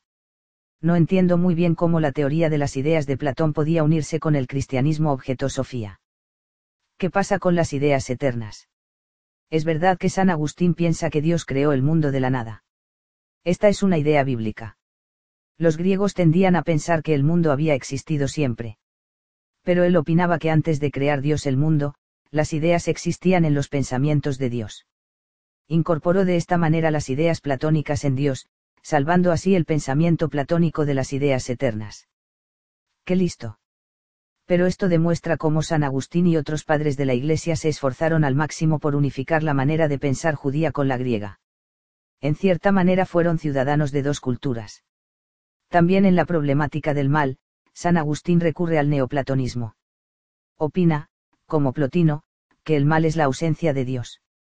El mal no tiene una existencia propia, es algo que no es. Porque la creación de Dios es en realidad solo buena. El mal se debe a la desobediencia de los hombres, pensaba San Agustín. O, para decirlo con sus propias palabras, la buena voluntad es obra de Dios, la mala voluntad es desviarse de la obra de Dios. También opinaba que los seres humanos tienen un alma divina. Sí y no. San Agustín dice que hay un abismo infranqueable entre Dios y el mundo. En este punto se apoya firmemente sobre cimientos bíblicos, y rechaza la idea de Plotino de que todo es uno pero también subraya que el ser humano es un ser espiritual. Tiene un cuerpo material, que pertenece al mundo físico donde la polilla. Y el ori de corroen, pero también tiene un alma que puede reconocer a Dios. ¿Qué sucede con el alma humana cuando morimos? Según San Agustín toda la humanidad entró en perdición después del pecado original. Y sin embargo, Dios ha determinado que algunos seres humanos serán salvados de la perdición eterna.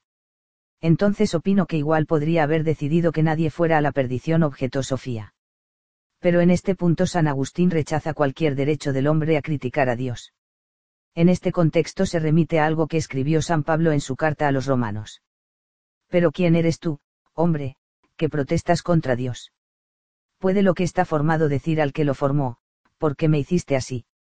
no es el alfarero el señor de la arcilla para que del mismo material pueda hacer una vasija fina y una vasija barata. Entonces quiere decir que Dios está sentado en el cielo jugando con los seres humanos. La idea de San Agustín es que ningún ser humano se merece la salvación de Dios. Y sin embargo Dios ha elegido a algunos que se salvarán de la perdición. Para él, por lo tanto no existe ningún secreto sobre quién se salva y quién se pierde ya que está decidido de antemano. Somos arcilla en la mano de Dios dependemos totalmente de su misericordia. Entonces volvió en cierto modo a la vieja fe en el destino. Algo así. Pero San Agustín no les quita a los hombres la responsabilidad de sus propias vidas. Nos aconsejó que viviésemos de manera que por nuestro ciclo vital pudiéramos darnos cuenta de que pertenecemos a los elegidos. ¿Por qué no niega que tengamos un libre albedrío? Pero Dios ha visto de antemano cómo vamos a vivir. ¿No es eso un poco injusto? Preguntó Sofía. Sócrates opinaba que todos los seres humanos tenían las mismas posibilidades. Porque todos tenían la misma capacidad de razonar. Pero San Agustín dividió la humanidad en dos grupos. Uno de los dos grupos se salvará, el otro se perderá. Sí, con la teología de San Agustín nos hemos alejado ya un poco del humanismo de Atenas. Pero no fue San Agustín el que dividió la humanidad en dos grupos. Se apoya en la doctrina de la Biblia sobre la salvación y la perdición en una gran obra llamada La ciudad de Dios, profundiza sobre este pensamiento. Cuenta. La expresión ciudad de Dios o reino de Dios, procede de la Biblia y de la predicación de Jesús. San Agustín piensa que la historia trata de la lucha que se libra entre la ciudad de Dios y la ciudad terrena. Las dos ciudades, no son ciudades políticas fuertemente separadas entre ellas. Luchan por el poder en cada persona. No obstante, la ciudad de Dios está presente de un modo más o menos claro en la Iglesia, y la ciudad terrena está presente en los estados políticos, por ejemplo en el Imperio Romano, que se desintegró precisamente en la época de San Agustín. Esta idea se iba haciendo cada vez más clara conforme la Iglesia y el Estado luchaban por el poder a lo largo de la Edad Media. No existe ninguna salvación fuera de la Iglesia, se había dicho ya. La ciudad de Dios de San Agustín se identificó por tanto, finalmente, con la Iglesia como organización.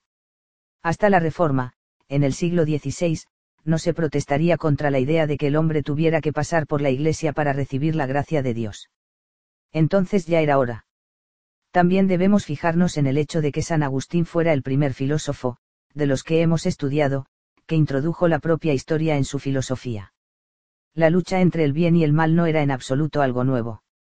Lo nuevo es que esta lucha se libra dentro de la historia. En este sentido no hay mucho platonismo en San Agustín, sino que se encuentra firmemente plantado en la visión lineal de la historia, tal como la encontramos en el Antiguo Testamento. La idea es que Dios necesita la historia para realizar su ciudad de Dios. La historia es necesaria para educar a los hombres y destruir el mal. Cero, como dice San Agustín, la providencia divina conduce la historia de la humanidad desde Adán hasta el final de la historia, como si se tratara de la historia de un solo individuo que se desarrolla gradualmente desde la infancia hasta la vejez. Sofía miró su reloj. Son las ocho, dijo. Pronto tendré que irme. Pero primero voy a hablarte del otro gran filósofo medieval. Nos sentamos fuera. Alberto se levantó del banco, juntó las palmas de las manos y comenzó a salir lentamente de la iglesia. Parecía como si estuviese rezando a Dios o como si meditara algunas verdades espirituales. Sofía le siguió, le pareció que no tenía elección. Fuera había todavía una fina capa de neblina sobre el suelo. El sol había salido hacía mucho, pero aún no había penetrado del todo en la neblina matutina. La iglesia de María se encontraba en las afueras de un viejo barrio de la ciudad. Alberto se sentó en un banco delante de la iglesia. Sofía pensaba en lo que podría ocurrir si alguien pasaba por allí. Ya era bastante insólito estar sentado en un banco a las ocho de la mañana, pero aún más insólito era estar sentada junto a un monje medieval. Son las ocho, empezó Alberto. Han pasado unos 400 años desde San Agustín. Ahora comienza la larga jornada escolar. Hasta las diez los colegios de los conventos son los únicos que se ocupan de la enseñanza. Entre las diez y las once se fundan las primeras escuelas de las catedrales y sobre las doce las primeras universidades. En la misma época se construyen además las grandes catedrales góticas. También esta iglesia se construyó en el siglo XIII. En esta ciudad no había recursos para construir una gran catedral. Supongo que tampoco haría falta, comentó Sofía. No hay cosa peor que las iglesias vacías. Bueno, las grandes catedrales no se construyeron únicamente para acoger a grandes congregaciones. Se levantaron en honor a Dios y eran en sí una especie de servicio divino. Pero también ocurrió otra cosa en este periodo de la Edad Media, algo que tiene importancia para filósofos como nosotros. Cuéntame. Alberto prosiguió. La influencia de los árabes en España comenzó a hacerse notar. Durante toda la Edad Media los árabes tuvieron una viva tradición aristotélica, y desde finales del siglo XII, árabes eruditos iban al norte de Italia, invitados por los príncipes de esa región. De esta manera muchos de los escritos de Aristóteles fueron conocidos y poco a poco traducidos del griego y del árabe al latín. Esto despertó un nuevo interés por cuestiones científicas, además de revivir la antigua polémica sobre la relación entre las revelaciones cristianas y la filosofía griega. En los asuntos de ciencias naturales ya no se podía pasar por alto a Aristóteles. Pero en qué ocasiones había que escuchar al filósofo y en cuáles había que apoyarse exclusivamente en la Biblia. ¿Me sigues? Sofía asintió brevemente, y el monje prosiguió. El filósofo más grande y más importante de la Alta Edad Media fue Tomás de Aquino, que vivió de 1225 a 1274. Nació en la pequeña ciudad de Aquino, entre Roma y Nápoles, pero trabajó también como profesor de filosofía en la Universidad de París. Lo llamo filósofo, pero también fue, en la misma medida, teólogo. En aquella época no había en realidad una verdadera distinción entre filosofía y teología. Para resumir podemos decir que Tomás de Aquino cristianizó a Aristóteles de la misma manera que San Agustín había cristianizado a Platón al comienzo de la Edad Media. No era un poco raro cristianizar a filósofos que vivieron muchos cientos de años antes de Jesucristo. En cierta manera sí. Pero cuando hablamos de la cristianización, de los dos grandes filósofos griegos queremos decir que fueron interpretados y explicados de tal manera que no se consideraran una amenaza contra la doctrina cristiana. De Tomás de Aquino se dice que cogió el toro por los cuernos. No sabía que la filosofía tuviera que ver con las corridas de toros. Tomás de Aquino fue de los que intentaron unir la filosofía de Aristóteles y el cristianismo. Decimos que creó la gran síntesis entre la fe y el saber. Y lo hizo precisamente entrando en la filosofía de Aristóteles y tomándole sus palabras. O por los cuernos. No he dormido apenas esta noche, de modo que me temo que tendrás que explicarte mejor. Tomás de Aquino pensó que no tenía por qué haber una contradicción entre lo que nos cuenta la filosofía o la razón y lo que nos revela la fe. Muy a menudo el cristianismo y la filosofía nos dicen lo mismo. Por lo tanto podemos, con la ayuda de la razón, llegar a las mismas verdades que las que nos cuenta la Biblia. ¿Cómo es posible eso? La razón nos puede decir que Dios creó el mundo en seis días. O que Jesús era hijo de Dios. No, a esa clase de dogmas de fe, solo tenemos acceso a través de la fe y de la revelación cristiana. Pero Tomás opinaba que también existen una serie de verdades teológicas naturales. Con esto se refería a verdades a las que se puede llegar tanto a través de la revelación cristiana como a través de nuestra razón innata o natural. Una verdad de ese tipo es, por ejemplo, la que dice que hay un Dios. Tomás opinaba que hay dos caminos que conducen a Dios. Un camino es a través de la fe y la revelación el otro camino es a través de la razón y las observaciones hechas con los sentidos. Bien es verdad que, de estos caminos, el de la fe y la revelación es el más seguro, porque es fácil desorientarse si uno se fía exclusivamente de la razón. Pero el punto clave de Tomás es que no tiene que haber necesariamente una contradicción entre un filósofo como Aristóteles y la doctrina cristiana. Entonces igual podemos apoyarnos en Aristóteles que en la Biblia.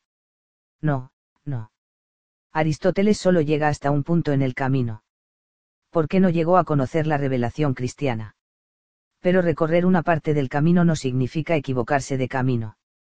Por ejemplo, no es incorrecto decir que Atenas está en Europa. Pero tampoco es muy preciso. Si un libro solo te dice que Atenas es una ciudad europea, quizás sea también conveniente consultar un libro de geografía en el que se te proporcione toda la verdad, Atenas es la capital de Grecia, que a su vez es un pequeño país en la parte sureste de Europa. Si tienes suerte, a lo mejor también te cuenta algo de la Acrópolis por no decir de Sócrates, Platón v. Aristóteles. Pero también era verdad el primer dato sobre Atenas. Exactamente. Lo que quiso mostrar Tomás es que solo existe una verdad. Cuando Aristóteles señala algo que nuestra razón reconoce como verdad, entonces tampoco contradice la doctrina cristiana podemos acercarnos plenamente a una parte de la verdad mediante nuestra razón y nuestras observaciones hechas con los sentidos son precisamente esas verdades las que menciona Aristóteles cuando describe el reino animal y el reino vegetal. Otra parte de la verdad nos la ha revelado Dios a través de la Biblia. Pero las dos partes de la verdad se superponen la una a la otra en muchos puntos importantes. También hay algunas cuestiones sobre las que la Biblia y la razón nos dicen exactamente lo mismo. Por ejemplo, que existe un Dios Exactamente. También la filosofía de Aristóteles suponía que había un Dios, o una causa primera, que pone en marcha todos los procesos de la naturaleza. Pero no nos proporciona ninguna descripción más detallada de Dios. En este punto tenemos que apoyarnos exclusivamente en la Biblia y en la palabra de Cristo. Es tan seguro que realmente existe un Dios. Naturalmente es algo que se puede discutir. Pero incluso hoy, en día la mayor parte de la gente está de acuerdo en que al menos la razón del ser humano no puede probar que no haya un Dios. Tomás fue más allá. Pensaba que basándose en la filosofía de Aristóteles se podía probar la existencia de Dios. No está mal. También con la razón podemos reconocer que todo lo que hay a nuestro alrededor tiene que tener una, causa original, decía. Dios se ha revelado ante los hombres tanto a través de la Biblia como a través de la razón. De esta manera, existe una, teología revelada, y una, teología natural. Lo mismo ocurre con la moral. En la Biblia podemos leer cómo quiere Dios que vivamos. Pero a la vez Dios nos ha provisto de una conciencia que nos capacita para distinguir entre el bien y el mal sobre una base natural. Hay pues, dos caminos, también para la vida moral podemos saber que está mal herir a otras personas, aunque no hayamos leído en la Biblia, haz con tu prójimo lo que quieres que tu prójimo haga contigo pero también en este punto lo más seguro es seguir los mandamientos de la Biblia. Creo que lo entiendo, dijo Sofía. Es más o menos como que podemos saber que hay tormenta tanto viendo los relámpagos como oyendo los truenos. Correcto. Aunque seamos ciegos podemos oír que truena. Y aunque seamos sordos podemos ver los relámpagos. Lo mejor es, claro está, ver y oír. Pero no hay ninguna, contradicción, entre lo que vemos y lo que oímos. Al contrario, las dos impresiones se complementan. Entiendo. Déjame añadir otra imagen. Si lees una novela, por ejemplo Victoria de Nut Hamsan, de hecho la he leído, conoces algo sobre el autor leyendo simplemente la novela. ¿Qué ha escrito? Al menos puedo saber que existe un autor que la ha escrito. Puedes saber algo más de él. Tiene una visión bastante romántica del amor. Cuando lees esta novela, que es creación de Haamsan, obtienes una impresión de la naturaleza de Haamsan. Pero no puedes contar con encontrar datos personales sobre el autor. Por ejemplo, puedes saber mediante la lectura de Victoria la edad que tenía el autor al escribir la novela, dónde vivía o cuántos hijos tenía. Claro que no. Ese tipo de datos los podrás encontrar en una biografía sobre Nut Haamsan. Solamente en una biografía o autobiografía, sabrás más acerca del autor como, persona. Sí, así es. Más o menos así es la relación entre la obra de creación de Dios y la Biblia. Solo mediante la observación de la naturaleza podemos reconocer que hay un Dios. No resulta difícil ver que ama las flores y los animales, si no, no los hubiera creado. Pero solo en la Biblia encontramos información sobre la persona de Dios, es decir, en su autobiografía. ¿Qué ejemplo más bueno? MMM. Por primera vez Alberto se quedó pensativo, sin decir nada. Esto tiene algo que ver con Gilda. Se le escapó a Sofía. Pero si no sabemos con seguridad si existe alguna, Gilda, pero sabemos que se colocan señales de ella en muchos sitios. Postales y pañuelos de seda, una cartera verde, un calcetín. Alberto asintió. Y parece que esas señales dependen de dónde quiera colocarlas el padre de Gilda. Pero hasta ahora solo sabemos que hay una persona que nos manda todas las postales. Ojalá hubiera escrito un poco sobre él también. Bueno, ya volveremos a ese asunto. Son las doce. Tengo que volver a casa antes de que se acabe la Edad Media. Acabaré con unas palabras sobre cómo Tomás de Aquino se quedó con la filosofía de Aristóteles en todos los puntos en los que ésta no contradecía la teología de la Iglesia. Este es el caso de la lógica de Aristóteles, de su filosofía del conocimiento así como la de la naturaleza.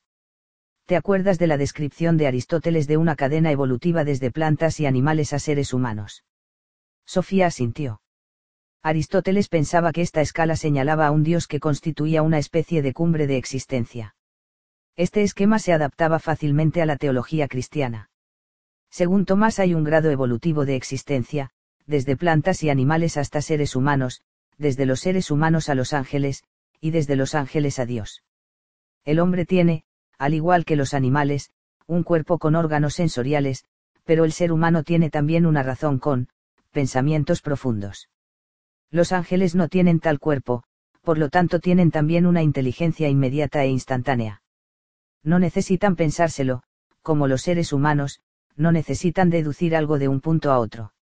Saben todo lo que pueden saber los hombres sin tener que ir paso a paso como nosotros. Como los ángeles no tienen cuerpo, tampoco morirán nunca. No son eternos como Dios, porque también ellos fueron creados por Dios. Pero no tienen ningún cuerpo del que puedan separarse, por tanto, no morirán nunca.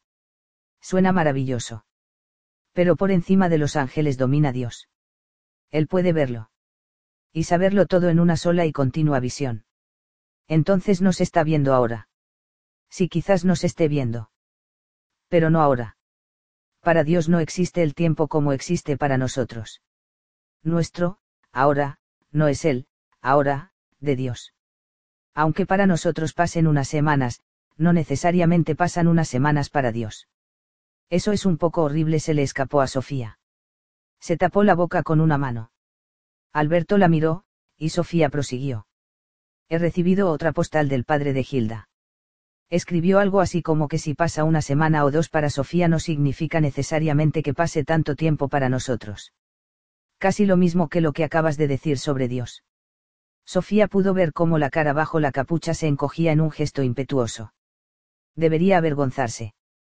Sofía no entendió lo que quería decir con eso, quizás solo fuera una manera de hablar, Alberto prosiguió.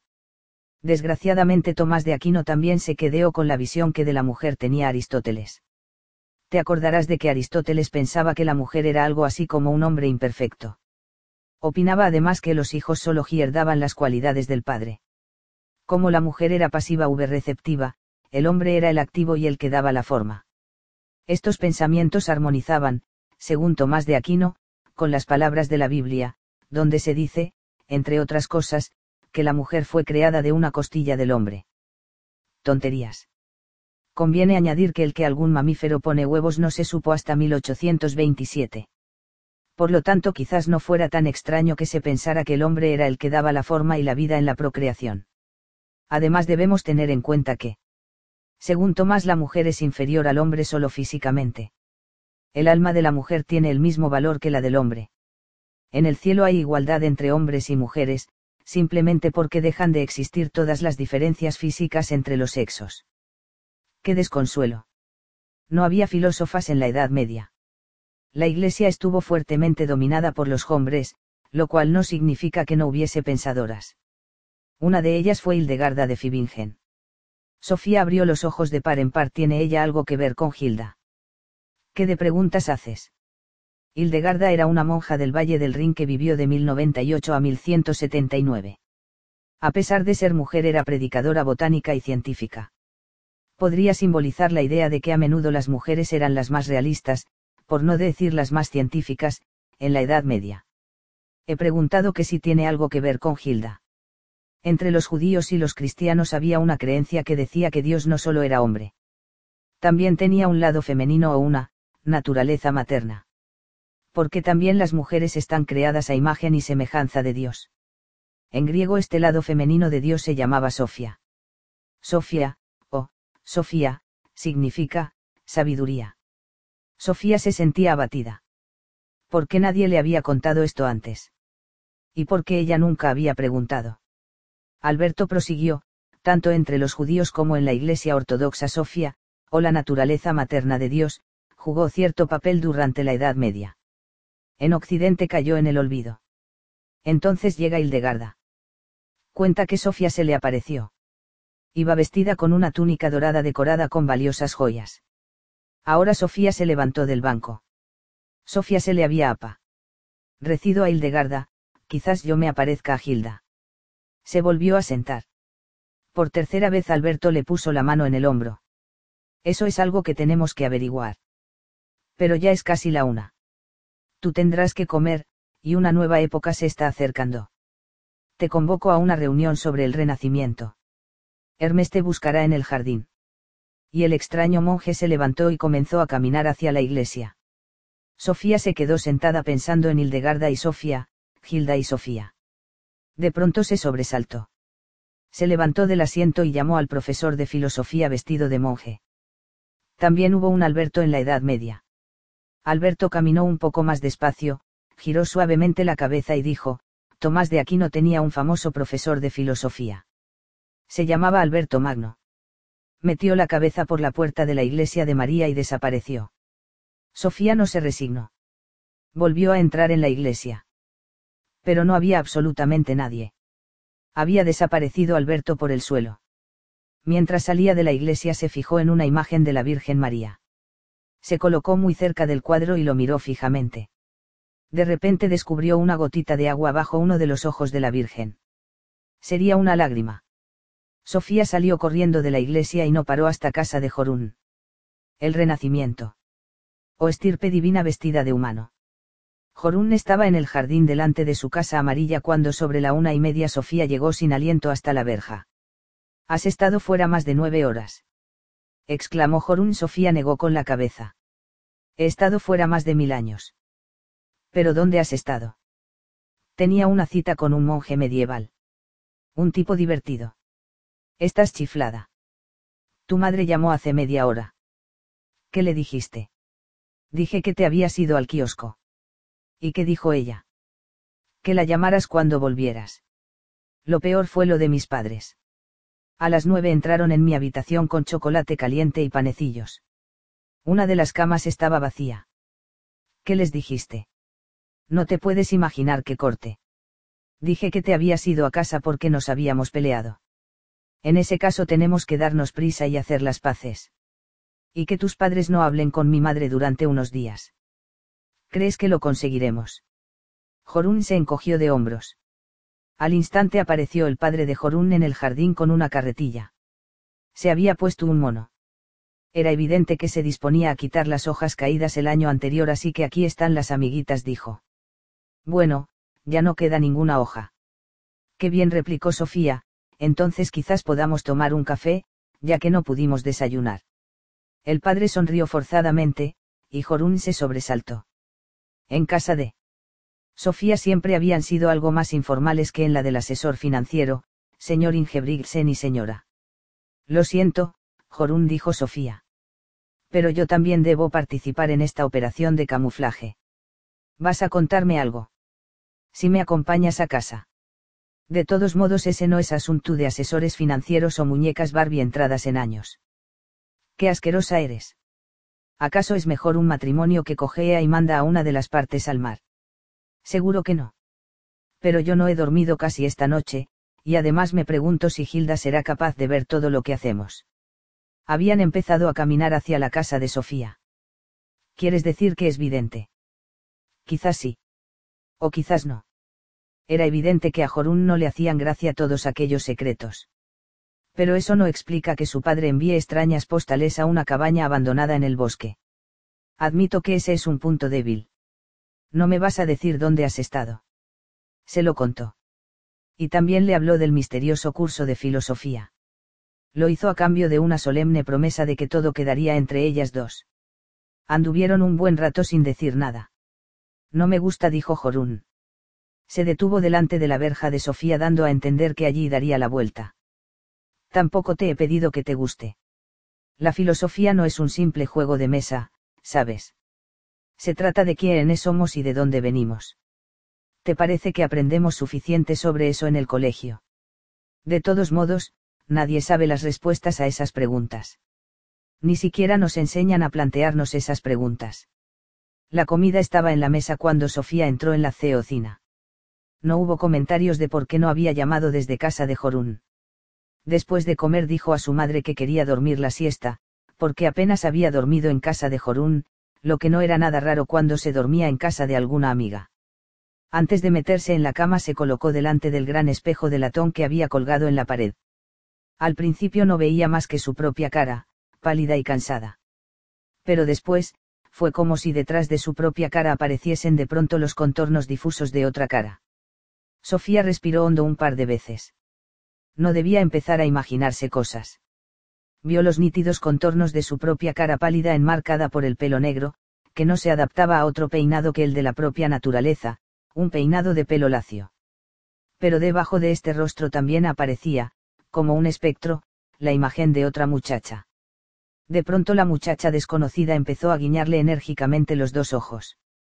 Era como si quisiera dar a entender que de verdad estaba allí dentro, al otro lado. Solo duró unos segundos. Luego desapareció. Sofía se sentó en la cama. No dudaba de que la cara que había visto en el espejo fuera la de Gilda. Una vez, durante un par de segundos, había visto una foto de ella en un carnet escolar en la cabaña del mayor. Tenía que ser la misma chica que había visto también en el espejo. No era un poco extraño que estas cosas tan misteriosas siempre le sucedieran cuando estaba totalmente agotada. Así siempre tenía que preguntarse luego si solo habían sido imaginaciones. Sofía colocó su ropa sobre una silla y se metió debajo del edredón. Se durmió al instante. Mientras dormía tuvo un sueño extrañamente intenso y claro. Soñó que estaba en un gran jardín donde había una caseta de madera, pintada de rojo, para guardar barcas. Sobre un muelle. Junto a la caseta roja estaba sentada una niña rubia mirando al lago. Sofía se acercó a ella, pero era como si la desconocida no se diera cuenta de que estaba allí. Me llamo Sofía, dijo. Pero la desconocida no la veía ni la oía. Al parecer eres ciega y sorda, le dijo Sofía. Y la chica estaba verdaderamente sorda a las palabras de Sofía. De pronto Sofía oyó una voz que llamaba, Hildecita. La niña se levantó inmediatamente del muelle y se fue corriendo hacia la casa. Entonces no debía de ser ni ciega ni sorda. De la casa salió un hombre de mediana edad corriendo hacia ella. Llevaba uniforme y boina azul. La niña desconocida se echó en sus brazos, y el hombre la cogió y le dio un par de vueltas por el aire. Sofía descubrió una pequeña cruz de oro en el muelle donde había estado sentada la niña. La cogió y la guardó en la mano. En esto se despertó. Sofía miró el reloj. Había dormido un par de horas. Se incorporó en la cama y se puso a pensar en el extraño sueño. Había sido tan intenso y tan claro que parecía haberlo vivido. Estaba convencida de que la casa y el muelle del sueño existían de verdad en algún sitio. No se parecían a aquel cuadro que había visto en la cabaña del mayor. Por lo menos no cabía duda de que la niña del sueño era Hilda Viernaggi y que el hombre era su padre que volvía del Líbano en el sueño le había recordado un poco a Alberto Knox. Al hacer la cama descubrió una cadena con una cruz de oro debajo de la almohada. En la parte de atrás de la cruz estaban grabadas tres letras, HMK, desde luego no era la primera vez que Sofía soñaba con que se encontraba alguna alhaja. Pero era la primera vez que lograba traerse la alhaja del sueño.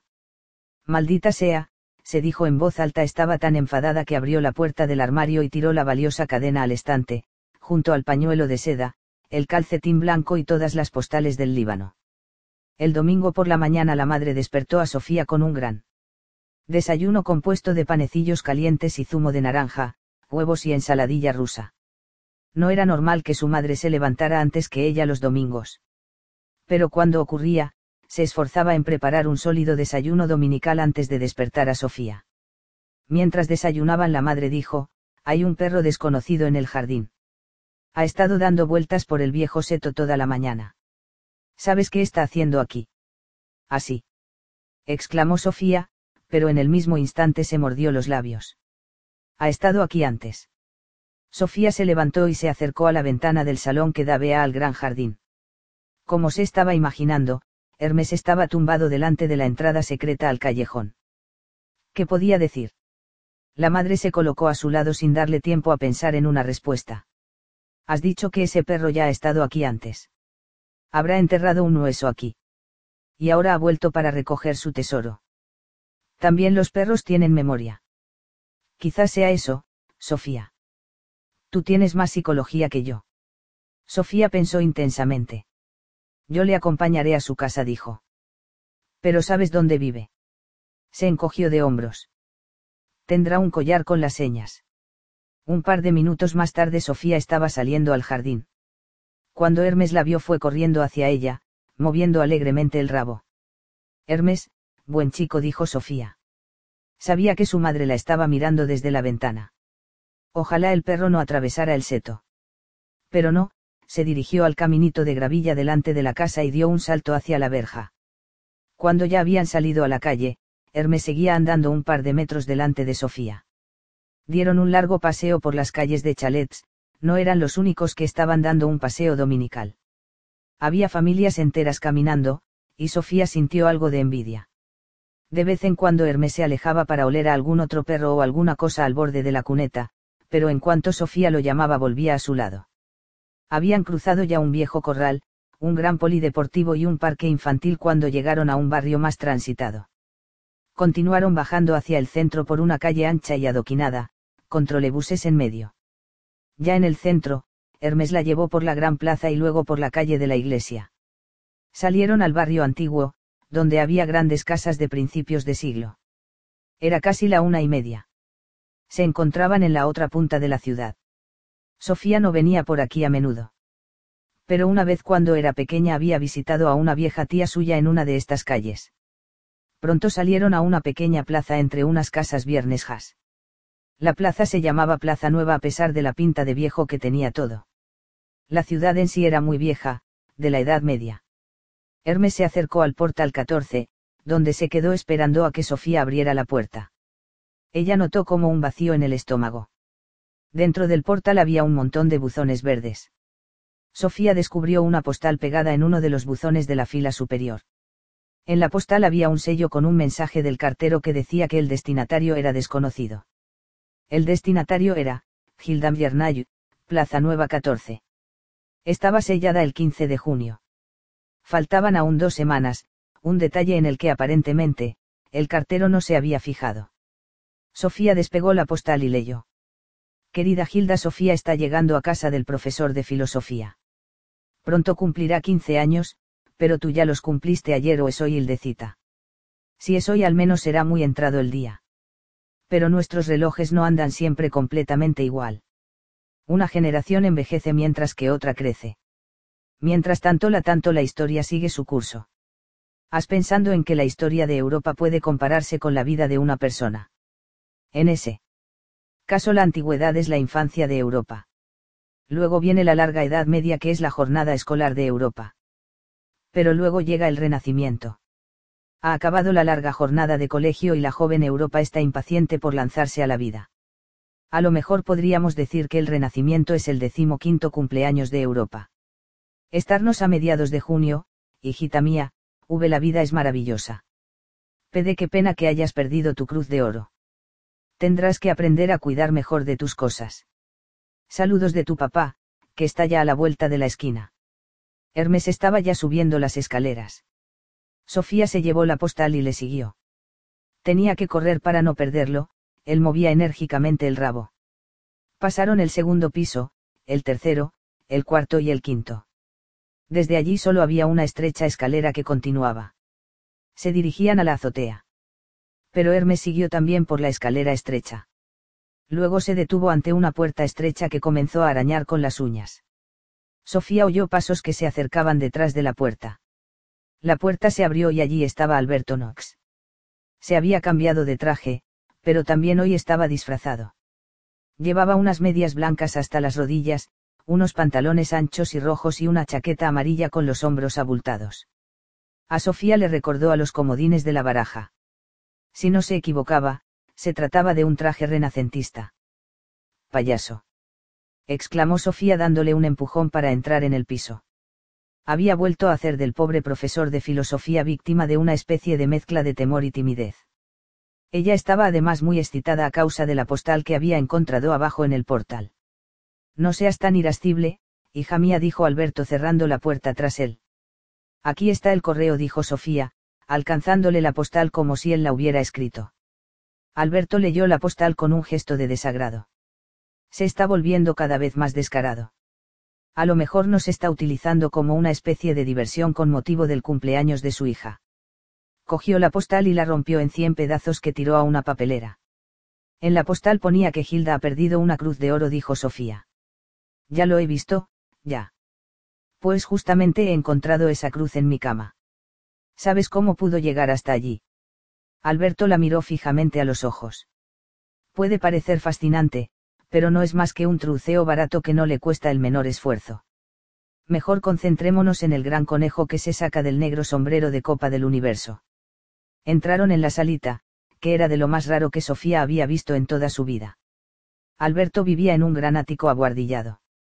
En el techo había una ventana que dejaba entrar directamente la luz del cielo pero la habitación también tenía una ventana con vistas a la ciudad y por la que se podían ver todos los tejados de los viernes Jos edificios. Pero lo que más asombraba a Sofía era todo lo que había en la salita. Estaba repleta de muebles y objetos de muy distintas épocas de la historia. Un sofá que podía ser de los años 30, un viejo escritorio de principios de siglo, una silla que seguramente tenía unos cientos de años. Pero no eran solo los muebles lo que le asombraba. En estantes y armarios había utensilios y objetos de decoración totalmente mezclados. Había viejos relojes y vasijas, morteros y frascos de cristal, cuchillos y muñecos, plumas antiguas y pisapapeles octantes y sextantes, brújulas y barómetros. Había una pared entera repleta de libros, pero no de esos libros que se pueden comprar en las librerías. También la colección de libros era como un corte transversal a lo largo de cientos de años de producción de libros. En las paredes colgaban dibujos y cuadros, algunos seguramente hechos hacía pocos años, otros muy antiguos. También había varios mapas antiguos. Sofía se quedó mirando mucho rato sin decir nada. Giró la cabeza en todas las direcciones hasta haber visto todos los ángulos posibles. Veo que coleccionas muchos cachivaches, dijo por fin. Bueno, bueno. Piensa que en esta sala se conservan muchos siglos de historia. Yo no los llamaría cachivaches coleccionas antigüedades o algo así. La cara de Alberto adquirió una expresión casi melancólica. No todo el mundo puede dejarse llevar por la corriente de la historia, Sofía. Algunos tienen que detenerse y recoger aquello que se queda en sus orillas. Qué manera tan extraña de hablar. Pero es verdad, hija mía. No vivimos únicamente en nuestro propio tiempo. También llevamos con nosotros nuestra historia. Recuerda que todas las cosas que ves en esta habitación fueron nuevas alguna vez. Esa pequeña muñeca de madera del siglo XVI a lo mejor fue hecha para una niña en su quinto cumpleaños. Quizás por un viejo abuelo. Luego se hizo adolescente, Sofía. Y luego adulta y a lo mejor se casó. Quizás tuvo una hija que heredó su muñeca. Luego envejeció y una día dejó de existir. Había vivido una larga vida, pero luego desapareció del todo y no volverá nunca. En realidad solo estuvo aquí en una breve visita. Pero su muñeca, su muñeca está aquí sobre el estante. Todo se vuelve tan triste y solemne cuando lo expresas así. Pero la vida misma es triste y solemne. Entramos en un mundo maravilloso, nos conocemos, nos saludamos, y caminamos juntos un ratito. Luego nos perdemos y desaparecemos tan de repente y tan sin razón como llegamos. ¿Puedo preguntar algo? Ya no estamos jugando al escondite. ¿Por qué te mudaste a la cabaña del mayor? Para no vivir tan lejos el uno del otro cuando solo nos comunicábamos por carta. Sabía que aquella cabaña estaba vacía. Y simplemente te metiste. Simplemente me metí. Entonces a lo mejor también me puedes explicar cómo lo supo el padre de Gilda. Si no me equivoco es un señor que lo sabe casi todo. De todos modos, no entiendo cómo se consigue que un cartero entregue el correo en medio de un bosque. Alberto sonrió astutamente. Incluso eso debe de ser una menudencia para el padre de Gilda. Trucos baratos, engaños vulgares. A lo mejor vivimos bajo la vigilancia más rígida del mundo. Sofía se estaba enfadando. Si algún día me encuentro con él, le sacaré los ojos. Alberto se acercó al sofá y se sentó. Sofía le siguió y se dejó caer en un gran sillón. Solo la filosofía puede acercarnos al padre de Gilda, dijo Alberto. Hoy te hablaré del Renacimiento. De acuerdo. Pocos años después de la muerte de Santo Tomás de Aquino, la cultura unitaria cristiana empezó a agrietarse. La filosofía y la ciencia se iban desprendiendo cada vez más de la teología de la Iglesia, lo cual, por otra parte, contribuyó a que la fe tuviera una relación más libre con la razón. Cada vez había más voces que decían que no nos podemos acercar a Dios por medio de la razón, porque Dios es de todos modos inconcebible para el pensamiento. Lo más importante para el hombre no era comprender el misterio cristiano, sino someterse a la voluntad de Dios. Entiendo. El hecho de que la fe y la ciencia tuvieran una relación más libre entre ellas dio paso a un nuevo método científico y también a un nuevo fervor religioso. De esa manera se establecieron las bases para dos importantes cambios en los siglos XV y XVI, me refiero. Al Renacimiento y a la Reforma. No hablaremos de los dos cambios a la vez, no. Por Renacimiento entendemos un extenso florecimiento cultural desde finales del siglo XIV. Comenzó en el norte de Italia, pero se extendió rápidamente hacia el resto de Europa durante los siglos XV y XVI. Renacimiento, significa, nacer de nuevo, no. Sí, y lo que volvió a nacer fue el arte y la cultura de la antigüedad. También solemos hablar del humanismo renacentista, porque se volvió a colocar al hombre en el centro tras esa larga edad media que todo lo había visto con una perspectiva divina. Ahora la consigna era ira, los orígenes, lo que significaba ante todo volver al humanismo de la antigüedad.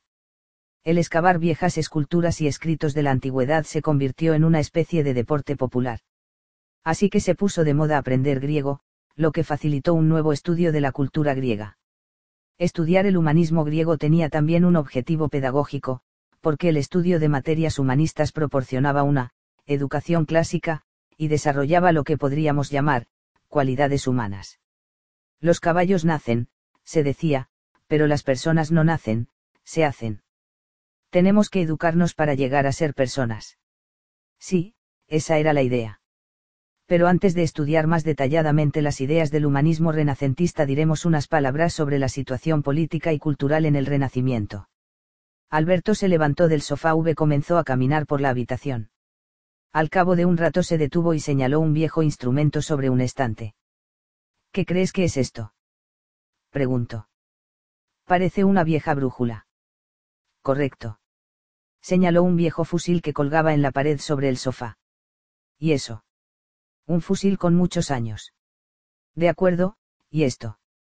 Alberto sacó un libro grande de la estantería. Es un libro viejo. Para ser más preciso, es un incunable. Un incunable. En realidad significa, infancia. La palabra se utiliza para los libros impresos en la infancia de la imprenta. Es decir, antes del año 1500. Tan antiguo es. Así de antiguo. Y precisamente estos tres inventos que acabamos de señalar, la brújula, la pólvora y la imprenta, fueron muy importantes para esa nueva época que llamamos Renacimiento. Eso me lo tienes que explicar mejor. La brújula facilitó la navegación, lo que significa que fue una importante base para los grandes descubrimientos. Lo mismo ocurrió en cierto modo con la pólvora. Las nuevas armas contribuyeron a que los europeos fueran militarmente superiores en relación con las culturas americanas y asiáticas. Pero también en Europa la pólvora tuvo mucha importancia. La imprenta fue importante en cuanto a la difusión de las nuevas ideas de los humanistas renacentistas, y también contribuyó a que la Iglesia perdiera su viejo monopolio como transmisora de conocimientos. Luego vinieron un sinfín de nuevos instrumentos, el catalejo por ejemplo, fue un instrumento importante para el desarrollo de la astronomía. Y finalmente llegaron los cohetes y las naves espaciales. Estás avanzando demasiado deprisa. Sin embargo, es verdad que en el Renacimiento se inició un proceso que finalmente llevó al hombre a la Luna. Y también, a Hiroshima y a Chernóbil. Pero todo empezó con una serie de cambios en los campos cultural y económico. Un factor importante fue la transición de la economía en especie a la economía monetaria. Hacia finales de la Edad Media habían surgido ciudades con emprendedores artesanos y comerciantes con nuevas mercancías, con economía monetaria y banca. Así emergió una burguesía que fue desarrollando una cierta libertad en relación a los condicionamientos de la naturaleza. Las necesidades vitales se convirtieron en algo que se podía comprar con dinero. Esta evolución favorecía la dedicación, la imaginación y la capacidad creativa del individuo, que se vio enfrentado a unas exigencias completamente nuevas. Esto recuerda un poco a la forma en que surgieron las ciudades griegas dos mil años antes. Quizás sí te expliqué cómo la filosofía griega se desprendió de una visión mítica del mundo que iba asociada a la cultura campesina. De esa manera los burgueses del Renacimiento comenzaron a emanciparse de los señores feudales y del poder de la Iglesia. Esto ocurrió al mismo tiempo que se redescubría la cultura griega debido a unas relaciones más estrechas con los árabes en España y con la cultura bizantina en el este. Los tres ríos de la antigüedad confluyeron en un gran río. Eres una alumna muy atenta. Esto bastará como introducción al Renacimiento. Te hablaré de las nuevas ideas. Empieza cuando quieras, pero tengo que ir a casa a Homer. Alberto se volvió a sentar por fin en el sofá. Miró a Sofía a los ojos. Ante todo, el Renacimiento dio lugar a una nueva ilusión del hombre. Los humanistas renacentistas tuvieron una nueva fe en el ser humano y en el valor del ser humano, algo que contrastaba fuertemente con el énfasis que había puesto siempre la Edad Media en la naturaleza pecaminosa del hombre. Ahora se consideraba al ser humano como algo grande y valioso. Una de las figuras principales del Renacimiento se llamó Ficino. Él exclamó, Conocete a ti misma, o estirpe divina vestida de humano.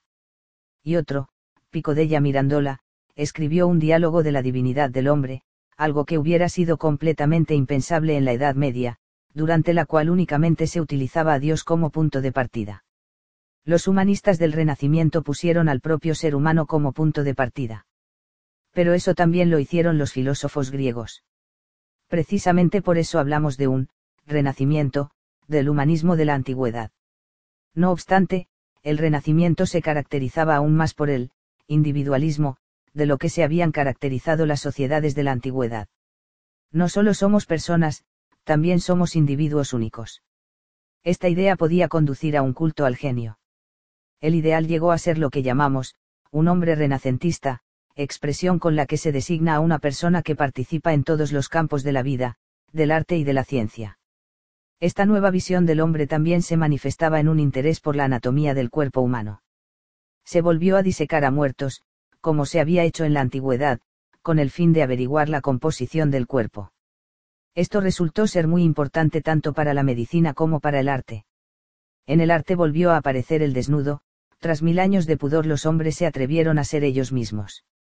Ya no tenían que avergonzarse, suena como una especie de borrachera, dijo Sofía inclinándose sobre una pequeña mesa que había entre ella y el profesor de filosofía. Sin duda. La nueva visión del hombre trajo consigo un nuevo, ambiente vital.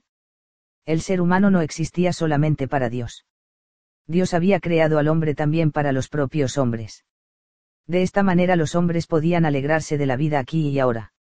Y en cuanto se permitió al ser humano desarrollarse libremente, éste tuvo posibilidades ilimitadas. La meta fue sobrepasar todos los límites. También esta era una nueva idea en relación con el humanismo de la antigüedad, que había señalado que el ser humano debería conservar la serenidad, la moderación y el control. Perdieron los humanistas del Renacimiento el control. Desde luego no fueron muy moderados. Tenían una especie de sensación de que el mundo despertaba de nuevo, así surgió una pronunciada conciencia de época. Fue en ese periodo en el que se introdujo el nombre, Edad Media, para denominar todos aquellos siglos entre la antigüedad y su propia época. Hubo un florecimiento impresionante en todos los campos, tales como el arte y la arquitectura, la literatura, la música, la filosofía y la ciencia. Mencionaré un ejemplo concreto. Hemos hablado ya de la Roma de la antigüedad, que tuvo los enorgullecedores apodos de, ciudad de las ciudades, y, ombligo del mundo.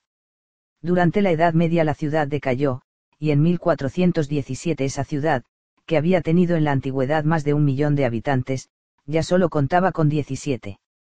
000 no muchos más de los que tiene Lillesand. Para los humanistas del Renacimiento, la reconstrucción de Roma se convirtió en un objetivo político y cultural. La obra más importante que se emprendió fue la edificación de la iglesia de San Pedro sobre la tumba del apóstol San Pedro. En lo que se refiere a esta iglesia difícilmente se puede hablar de moderación o control. Algunos de los principales personajes del Renacimiento participaron de alguna manera en ese enorme proyecto de construcción. Desde 1506 v durante 120 años se llevaron a cabo las obras de la iglesia y aún tuvieron que pasar 50 años más hasta que la gran plaza de San Pedro estuvo acabada. Tiene que ser una iglesia enorme. De largo mide más de 200 metros, de alto 130 y tiene una superficie de más de 16. 000 m2. Pero ya hemos dicho suficiente de la osadía de los renacentistas. También tuvo mucha importancia el hecho de que el Renacimiento trajera consigo un nuevo concepto de la naturaleza. El hombre se sentía bien con su existencia, dejó de considerar la vida en la tierra como una mera preparación para la vida en el cielo, y esto creó una nueva actitud ante el mundo físico. La naturaleza fue considerada como algo positivo, muchos pensaban que Dios estaba presente en la creación. Es infinito V por tanto también debe estar en todas partes. Tal interpretación se llama panteísmo. Los filósofos medievales habían subrayado ese enorme abismo que existe entre Dios y su creación. Ahora se decía que la naturaleza era divina, o más aún, que era una prolongación de Dios. Ideas nuevas como estas no fueron siempre bien recibidas por la Iglesia. De eso tenemos un ejemplo dramático en lo que le sucedió a Giordano Bruno. No solo declaró que Dios estaba presente en la naturaleza, sino que también dijo que el espacio era infinito. Y por ello le castigaron muy severamente. ¿Cómo? Fue quemado en la Plaza de las Flores de Roma en el año 1600. Qué malos. Y qué tontos. Eso se llama humanismo. No, aquello no. El humanista era Bruno no sus verdugos. Pero durante el Renacimiento también floreció lo que podemos llamar el antihumanismo, y con eso quiero decir un poder eclesiástico y estatal autoritarios. Durante esta época abundaron también los procesos contra las brujas y la quema de herejes. La magia y la superstición. Las sangrientas guerras de religión y, como no, también la brutal conquista de América. No obstante, el humanismo siempre ha tenido un fondo oscuro, ninguna época es del todo buena o del todo mala. El bien y el mal constituyen dos hilos que atraviesan la historia de la humanidad y a menudo se entrelazan. Esto nos lleva al siguiente tema clave, que tiene que ver con el nuevo método científico que trajo también consigo el Renacimiento. Fue entonces cuando se construyeron las primeras fábricas. Todavía no. Pero el nuevo método científico fue una condición necesaria para toda la evolución técnica que tuvo lugar después del Renacimiento. Con un nuevo método quiero decir una actitud totalmente nueva ante lo que es la ciencia. Los frutos materiales de este nuevo método llegaron luego poco a poco. ¿En qué consistía ese nuevo método?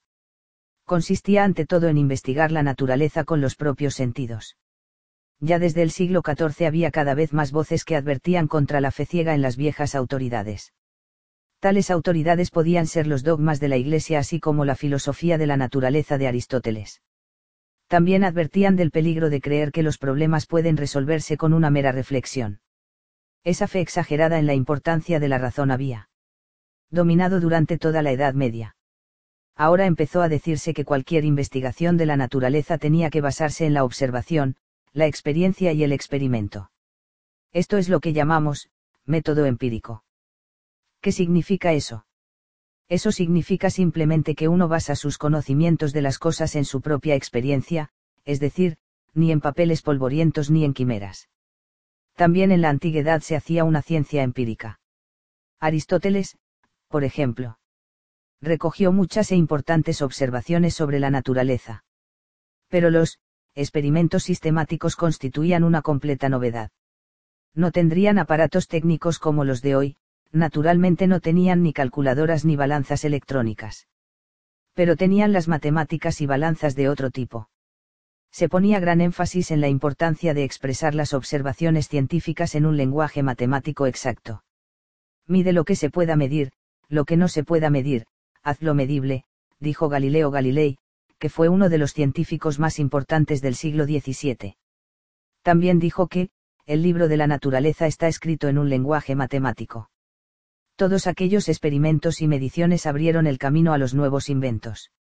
La fase primera fue un nuevo método científico, que abrió el camino a la revolución técnica. Y el progreso tecniceo abrió el camino a todos los inventos que llegaron después. podríamos decir que los hombres habían empezado a independizarse de las condiciones de la naturaleza. La naturaleza no era solo algo de lo que el hombre formaba parte, sino algo que podía utilizar y aprovechar. Saber es poder, dijo el filósofo inglés Francis Bacon, subrayando de este modo la utilidad práctica del saber. Esto era algo nuevo. Los seres humanos comenzaron a intervenir en la naturaleza y a dominarla. Pero no solamente con fines positivos, no, por eso decíamos lo de los hilos buenos y malos que constantemente se entremezclan en todo lo que hace el hombre. La apertura técnica que se inició en el Renacimiento derivó hacia telares mecánicos y desempleo, medicinas y nuevas enfermedades, una mayor eficacia de la agricultura y un empobrecimiento de la naturaleza, electrodomésticos como lavadoras y frigoríficos, pero también contaminación y basuras. Teniendo en cuenta las grandes amenazas a que se enfrenta hoy en día el medio ambiente, muchos consideran el progreso técnico como un peligroso desvío de las condiciones de la naturaleza. Se dice que los hombres hemos puesto en marcha un proceso que ya no somos capaces de controlar. Otras almas más optimistas opinan que todavía vivimos en la infancia de la tecnología. Que es cierto que la civilización tecnológica ha tenido enfermedades infantiles, pero que poco a poco los hombres aprenderán a dominar la naturaleza sin, al mismo tiempo, amenazarla de muerte. ¿Qué crees tú personalmente? que quizás los dos puntos de vista tengan algo de razón. En algunas cosas los hombres deben dejar de intervenir en la naturaleza, en otras lo podemos hacer con ventaja. De lo que no cabe ninguna duda es de que no hay ningún camino que retorne a la Edad Media. Desde el Renacimiento el hombre ya no es solo una parte de la creación, sino que ha comenzado a intervenir directamente en la naturaleza y a formarla a su imagen y semejanza. Eso te dice algo sobre la maravillosa criatura que es el ser humano. Ya hemos estado en la luna.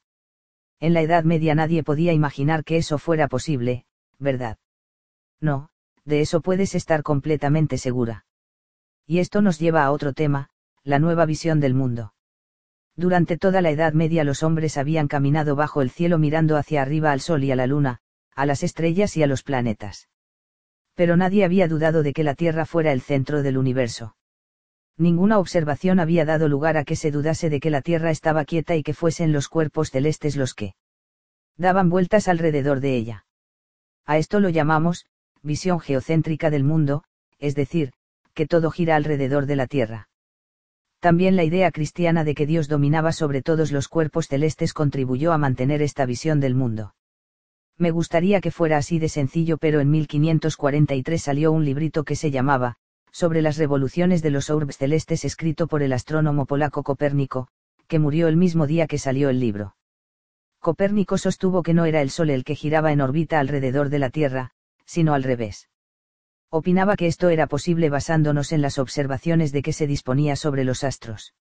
El que los hombres hubieran pensando que el Sol se movía en una órbita alrededor de la Tierra se debía simplemente a que la Tierra gira alrededor de su propio eje, decía señaló que todas las observaciones de los astros eran mucho más fáciles de comprender si se suponía que tanto la Tierra como los demás planetas se movían en órbitas circulares alrededor del Sol.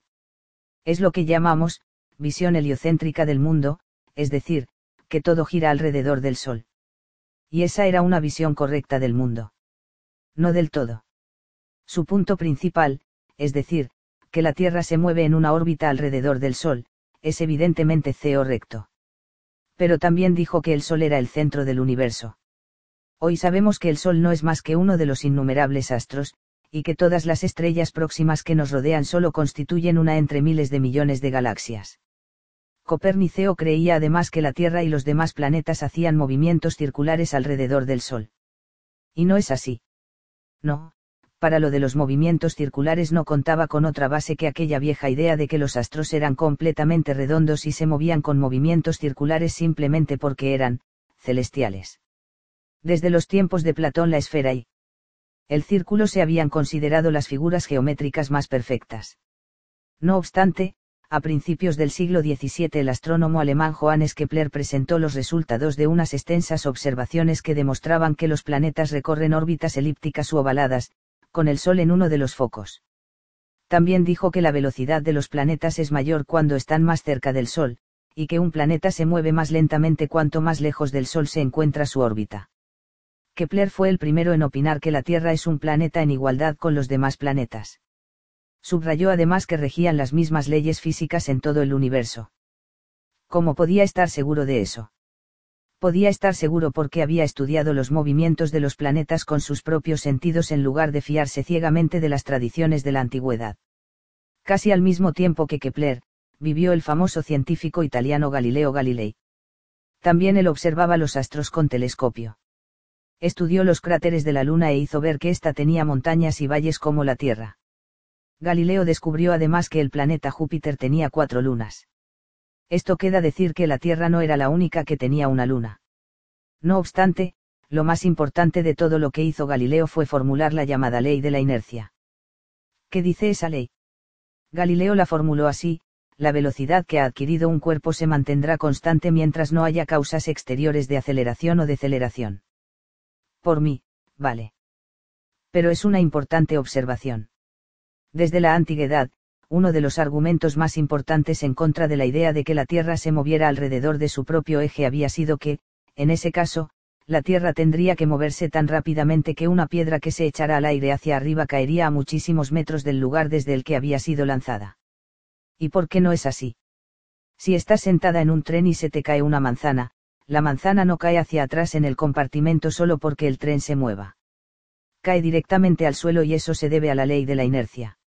La manzana conserva exactamente la misma velocidad que tenía antes de que tú la soltaras. Creo que lo entiendo. En los tiempos de Galileo no había trenes. Pero si vas empujando una bola por el suelo y la sueltas de repente, entonces la bola seguirá rodando, porque se conserva la velocidad también después de que sueltes la bola. Pero al final se para, si la habitación es suficientemente larga. Es porque otras fuerzas frenan la velocidad. En primer lugar la forma el suelo, sobre todo si es un suelo áspero de madera no pulida. Pero antes o después la gravedad también parará la bola. Espera, te voy a enseñar una cosa. Alberto Knox se levantó y se fue hasta el viejo escritorio. De uno de los cajones sacó algo que colocó sobre la mesa del salón. Era un tablero de madera de unos milímetros de espesor por un extremo y muy fino por el otro. Junto al tablero de madera, que cubría casi toda la mesa, colocó una canica verde. Esto se llama un plano indinado, dijo que crees que va a suceder si suelto la canica desde aquí arriba donde el plano es más grueso. Sofía suspiró resignada. Ha puesto diez coronas a que rodará hasta la mesa y al final hasta el suelo. Vamos a ver. Alberto soltó la canica, que hizo exactamente lo que Sofía había dicho. Rodó hasta la mesa y desde allí cayó al suelo con un pequeño estallido para, finalmente, ir a dar contra la pared de la entrada. Impresionante, dijo Sofía. ¿Verdad que sí? Galileo se dedicaba precisamente a hacer este tipo de experimentos. De verdad era tan tonto. Tranquila. Quería investigar todo con sus propios sentidos, y solo acabamos de empezar. Dime primero por qué rodaba la canica por el plano inclinado. Empezó a rodar porque era pesada. Bien. ¿Y qué es en realidad el peso, hija mía? ¿Qué pregunta más tonta? No es una pregunta tonta si no eres capaz de contestarla. ¿Por qué rodó la canica hasta el suelo? Debido a la fuerza de la gravedad. Exactamente, o a la gravitación, como también se dice. Entonces el peso tiene algo que ver con la fuerza de la gravedad. Fue esa fuerza la que puso la canica en movimiento. Alberto ya había recogido la canica del suelo. Estaba agachado sobre el plano inclinado con la canica en la mano. Ahora intentaré lanzar la canica rodando hacia un lado del piano inclinado. Observa con atención la manera en que se mueve la canica. Se inclinó más y apuntó. Intentó hacer rodar la canica hacia un lado del tablero inclinado. Sofía vio cómo la canica, poco a poco, iba desviándose hacia la parte de abajo del plano inclinado. ¿Qué ha pasado? preguntó Alberto. Se desvía porque el plano es inclinado. Ahora pintaré la canica con un rotulador. Así veremos exactamente lo que quieres decir con, desviarse. Sacó un rotulador y coloreó toda la canica de negro. La hizo rodar de nuevo. Ahora Sofía pudo ver exactamente por dónde había rodado la canica en el plano inclinado, porque había ido dejando una línea negra sobre el plano. ¿Cómo descubrirías el movimiento de la canica? Preguntó Alberto. Es curvo, parece parte de un círculo. Ahora lo has dicho. Alberto la miró y frunció el ceño. Aunque no es del todo un círculo. Esa figura se llama parábola. Si tú lo dices, pero ¿por qué se mueve la canica exactamente de esa manera? Sofía lo pensó detenidamente. Al final dijo, porque como el tablero tiene una inclinación, la canica es atraída hacia el suelo por la fuerza de la gravedad. ¿Verdad que sí? Esto es verdaderamente sensacional. Yo traigo a una niña cualquiera a mi ático y ella se da cuenta exactamente de lo mismo que Galileo tras un solo intento. Y a continuación comenzó a aplaudir. Durante un instante Sofía tuvo miedo de que se hubiera vuelto loco. Él prosiguió. ¿Has visto lo que pasa cuando dos fuerzas actúan simultáneamente sobre un mismo objeto? Galileo descubrió que esto también pasaba, por ejemplo con una bala de cañón. Se dispara al aire y sigue su curso por encima del suelo, pero poco a poco va siendo atraída hacia la Tierra. Describe una trayectoria que corresponde a la de la canica sobre el plano inclinado. De hecho, este fue un nuevo descubrimiento en los tiempos de Galileo. Aristóteles creía que un proyectil que se lanza al aire oblicuamente hacia arriba seguía primero una curva suave, pero que al final caía verticalmente a la Tierra.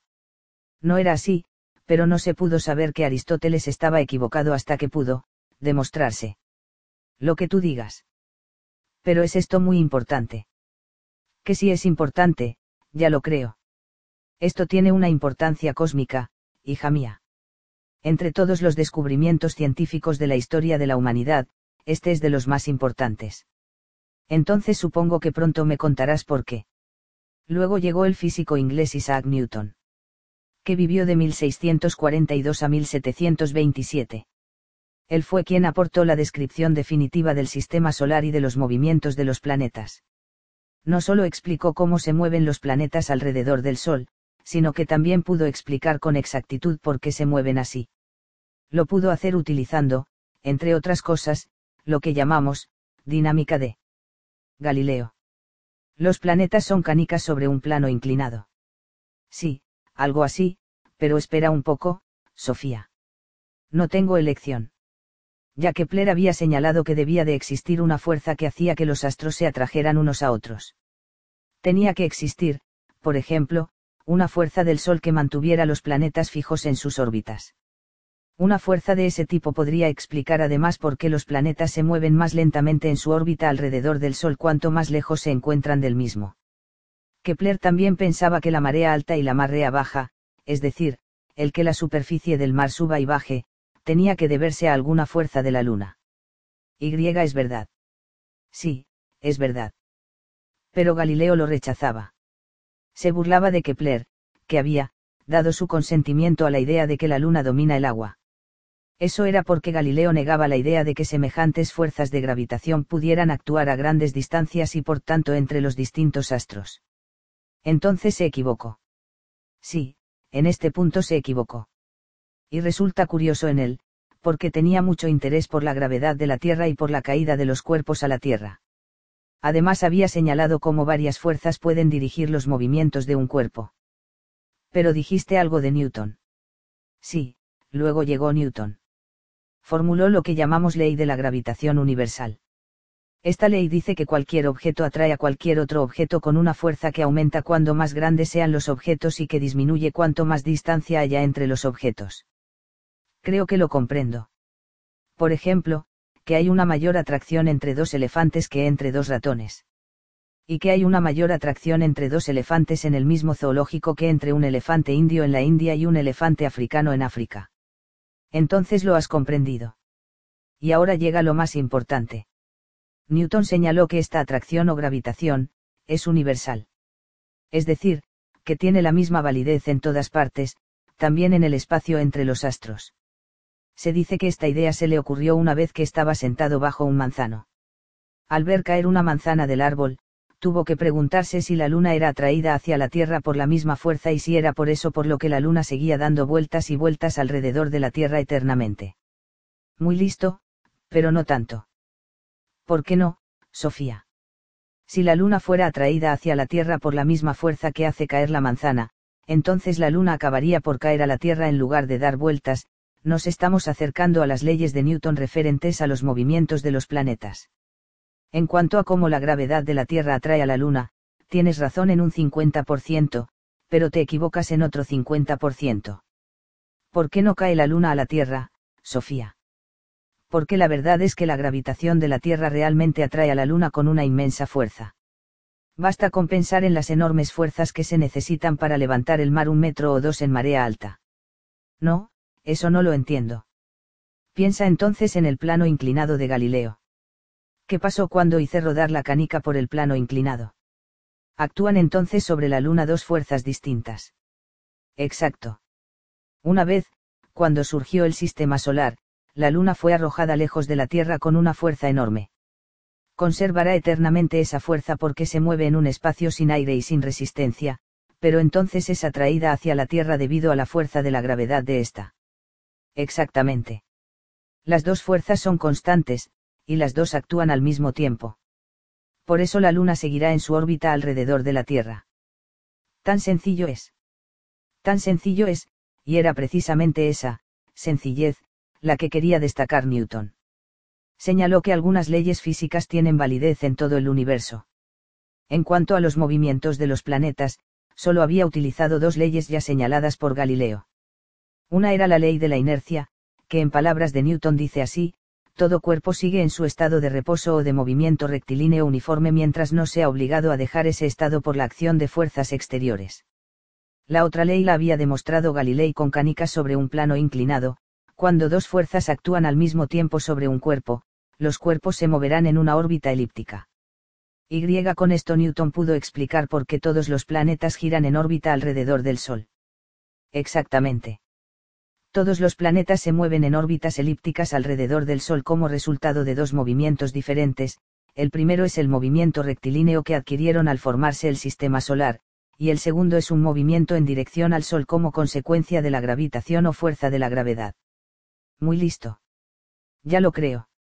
Newton demostró que las mismas leyes que rigen para los movimientos de los cuerpos rigen en todo el universo y con ello hizo desaparecer las viejas ideas medievales de que en el cielo rigen distintas leyes que aquí en la Tierra.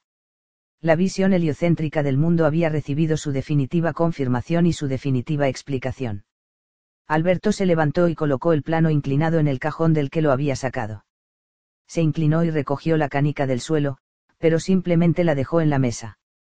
A Sofía le parecía que habían sacado muchísimo provecho de un tablero inclinado y una canica. Se quedó mirando la canica verde, que aún estaba un poco negra debido al rotulador, y no pudo evitar pensar en el planeta. Dijo, y los seres humanos tuvieron que aceptar que vivían en un planeta cualquiera en el gran espacio. Sí, de alguna manera la nueva visión del mundo fue una dura prueba para muchos. La situación puede compararse con lo que pasó cuando Darwin más adelante demostró que los hombres habían evolucionado de los animales. En ambos casos los seres humanos pierden algo de su situación especial en la creación. En ambos casos la Iglesia opuso una gran resistencia. Eso es comprensible, porque ¿dónde queda Dios en todo esto? Debía de ser un poco más sencillo todo cuando la Tierra era el centro y Dios y todos los cuerpos celestes se encontraban en el piso de arriba. Y sin embargo no fue este el mayor reto. Cuando Newton señaló que las mismas leyes físicas rigen en todo el universo podría pensarse que al mismo tiempo estaba planteando dudas sobre la omnipotencia de Dios. Pero la fe de Newton no se alteró. Consideró la naturaleza un testimonio del Dios grande y todopoderoso. Peor fue quizás la imagen que la gente tenía de sí misma. ¿Qué quieres decir? Desde el Renacimiento el hombre ha tenido que habituarse a la idea de que vive su vida en un planeta casual en el inmenso espacio. No sé si nos hemos habituado todavía. Pero ya en el Renacimiento alguien señaló que ahora cada individuo tendría un lugar más central que antes. Eso no lo entiendo, antes la Tierra había sido el centro del mundo. Pero cuando los astrónomos declararon que no había ningún centro absoluto en el universo, entonces surgieron tantos centros como individuos. Entiendo el Renacimiento también dio lugar a una, nueva relación con Dios. A medida que la filosofía y la ciencia se iban independizando de la teología, iba surgiendo una nueva devoción cristiana. Y luego llegó el Renacimiento con su visión individualista del hombre, que también tuvo sus repercusiones en la vida de la fe. La relación del individuo con Dios se volvía ahora mucho más importante que la relación con la Iglesia como organización. Por ejemplo, la oración de la noche. Sí, eso también. En la Iglesia Católica de la Edad Media, la liturgia en latín v las oraciones rituales habían constituido la columna vertebral de los oficios divinos. Solo los sacerdotes y los frailes leían la Biblia, porque solo existía en latín. Pero a partir del Renacimiento la Biblia se tradujo del hebreo y del latín a las lenguas vulgares, lo que tuvo mucha importancia para lo que llamamos reforma. Martín Lutero, sí, Lutero fue importante pero no fue el único reformador, también hubo reformadores eclesiásticos que optaron por quedarse dentro de la Iglesia Católica Apostólica Romana. Uno de ellos fue Erasmo de Rotterdam. Lutero rompió con la Iglesia Católica porque no querría pagar las indulgencias. Eso también, pero se trató de algo mucho más importante.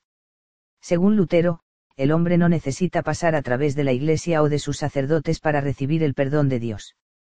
Y el perdón de Dios aún dependía menos de pagar o no las indulgencias a la Iglesia. El llamado comercio de las indulgencias se prohibió también dentro de la Iglesia Católica a mediados del siglo XVI. Seguro que Dios se alegró de eso. Lutero se distanció de muchos hábitos y costumbres religiosos que habían entrado en la Iglesia en el transcurso de la Edad Media. Quería volver al cristianismo original, tal como lo encontramos en el Nuevo Testamento. Únicamente las escrituras, dijo. Con esta consigna Lutero deseaba volver a las fuentes del cristianismo, de la misma manera que los humanistas del Renacimiento querían volver a las fuentes de la antigüedad en el arte y la cultura. Tradujo la Biblia al alemán y fandeó con ello la lengua alemana escrita cada uno podía leer la Biblia y de alguna manera ser su propio sacerdote. Su propio sacerdote. No era eso exagerar demasiado. Él pensaba que los sacerdotes no tenían ninguna posición especial respecto a Dios. También las congregaciones luteranas, por razones prácticas, tenían sacerdotes que hacían los oficios religiosos y llevaban los asuntos eclesiásticos a diario, pero Lutero pensaba que el hombre no recibía la absolución y la salvación a través de los ritos de la Iglesia. Los hombres reciben la salvación totalmente gratis mediante la fe, decía. Llegó a esta conclusión leyendo la Biblia. Y Lutero se convirtió en un hombre típicamente renacentista. Sí y no. Un rasgo típicamente renacentista en él era el énfasis que ponía en el individuo V en la relación personal del individuo con Dios. A los 35 años aprendió griego y comenzó la dificultosa labor de traducir la Biblia al alemán. El paso del latín a la lengua popular también fue típico del Renacimiento. Pero Lutero no era renacentista como lo fueron Ficino o Leonardo da Vinci. También fue refutado por humanistas como Erasmo de Rotterdam porque opinaban que Lutero tenía un concepto demasiado negativo del ser humano, que estaba convencido de que el hombre había quedado totalmente destruido tras el pecado original. El hombre puede legitimarse únicamente por la gracia de Dios. Porque la suerte del pecado es la muerte. Suena un poco triste. Alberto Nox se levantó, recogió la canica verde y negra de la mesa y se la metió en el bolsillo de la camisa. Son más de las cuatro. exclamó Sofía. Y la próxima gran época en la historia de los seres humanos es el barroco. Pero eso lo guardaremos para otro día, mi querida Gilda. ¿Qué has dicho? Sofía se levantó de un salto del sillón. Has dicho, querida Gilda. Ha sido un lapsus pero los lapsus no son nunca del todo fortuitos. Quizás tengas razón. A lo mejor es el padre de Gilda el que ha empezado a ponernos las palabras en la boca. Creo que aprovecha la situación cuando estamos agotados, que es cuando menos fuerzas tenemos para defendernos. Has dicho que no eres el padre de Gilda. Me prometes que eso es verdad. Alberto asintió. Pero yo soy Gilda. Estoy cansado, Sofía, tienes que entenderlo. Llevamos aquí más de dos horas y he hablado yo casi todo el tiempo. No tenías que ir a casa a comer. Sofía casi tuvo la sensación de que la estaba echando. Cuando se dirigía hacia la salida pensó en cómo se había ido de la lengua Alberto. Él la siguió. Bajo un perchero donde había colgado un montón de ropa curiosa, que recordaba a disfraces de teatro, estaba Hermes dormido. Alberto señaló al perro y dijo, él te irá a buscar. Gracias por todo, dijo Sofía dio un saltito V abrazó a Alberto.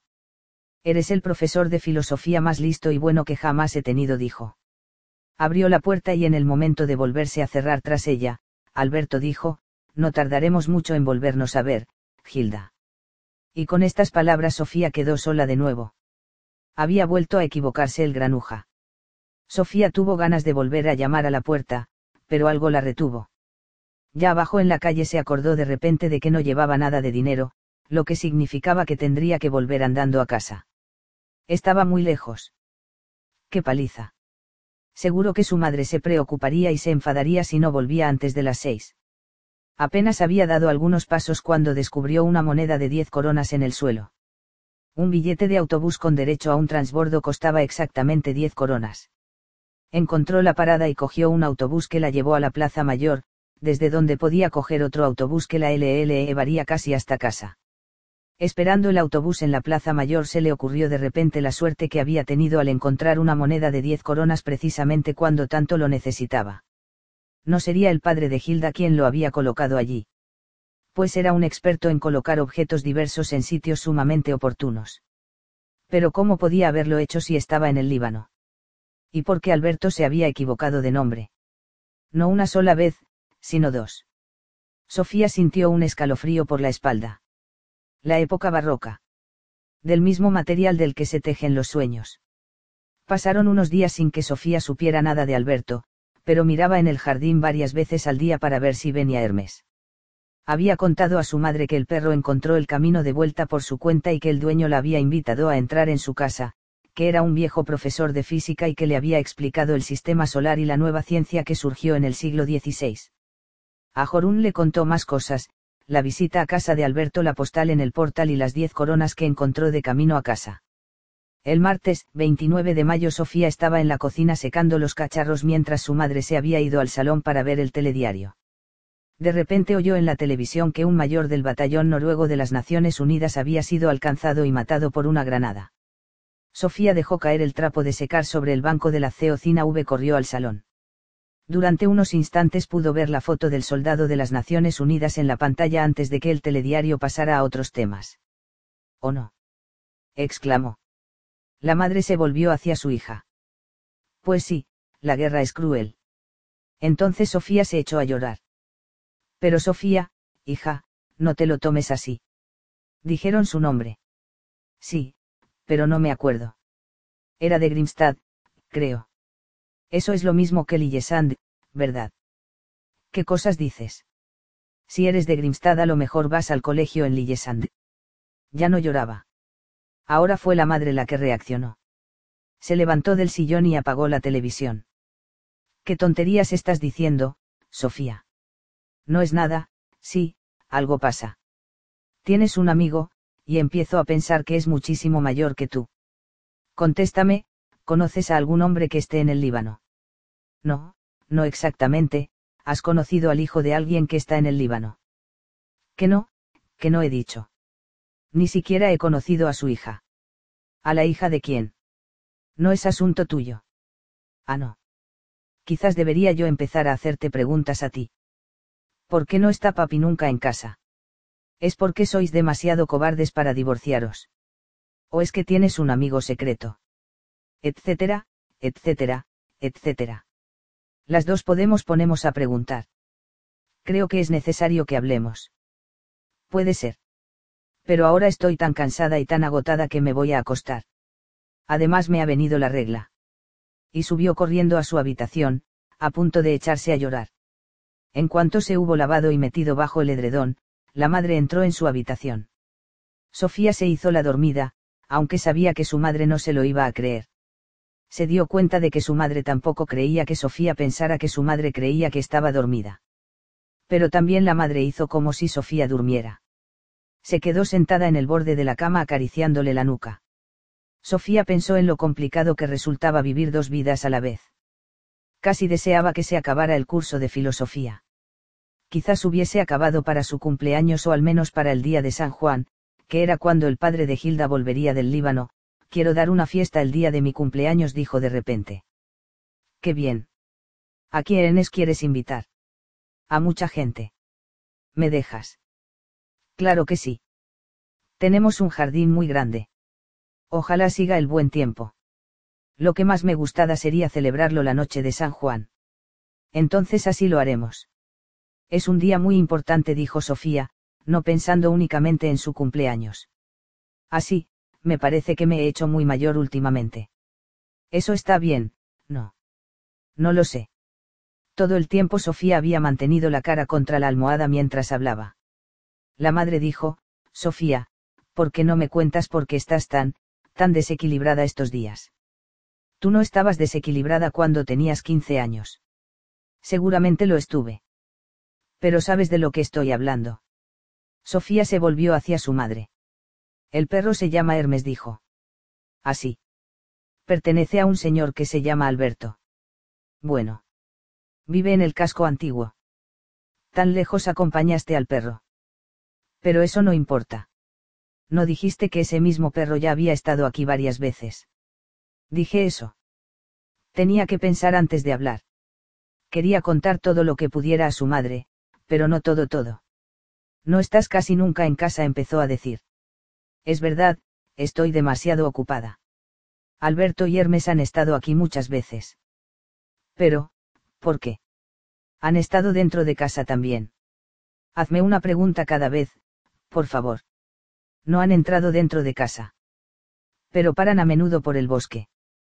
¿Te parece eso muy misterioso? No, no tiene nada de misterioso. Como tantos otros, paseando pasaron por delante de nuestra casa. Saludé a Hermes un día que volvía del instituto. Así conocí a Alberto. ¿Y qué pasa con el conejo blanco y todo eso? Eso es algo que dijo Alberto. Es un filósofo de verdad. Me ha hablado de todos los filósofos. Por encima de la valla del jardín. Nos hemos sentado, claro. Pero también me ha escrito cartas, muchas cartas, a decir verdad. Algunas veces las cartas han llegado con el cartero, otras veces simplemente las ha dejado en el bus 6N cuando iba de paseo. Con que esas eran las cartas de amor, de las que hablamos. Solo que no eran cartas de amor. Solo ha escrito sobre los filósofos. Pues fíjate que sí. Y he aprendido más con él que en ocho años de colegio. Tú has oído hablar, por ejemplo, de Giordardo Bruno, que fue quemado en la hoguera en el año 1600 o de la ley de la gravitación de Newton. No, hay tantas cosas que yo no sé, si te conozco bien, ni siquiera sabes por qué la Tierra se mueve en órbita alrededor del Sol, y eso que se trata de tu propio planeta. ¿Qué edad tiene aproximadamente? Ni idea. Por lo menos 50 años. ¿Pero qué tiene que ver con el Líbano? Esa pregunta era peor. Sofía pensó diez cosas a la vez. Y luego escogió la única que le serviría. Alberto tiene un hermano que es mayor del batallón de las Naciones Unidas. Es de Lillesand. Quizás fue él quien vivía en la cabaña del mayor. Alberto, no es un nombre un poco extraño aquí en Noruega. Puede ser. Suena italiano.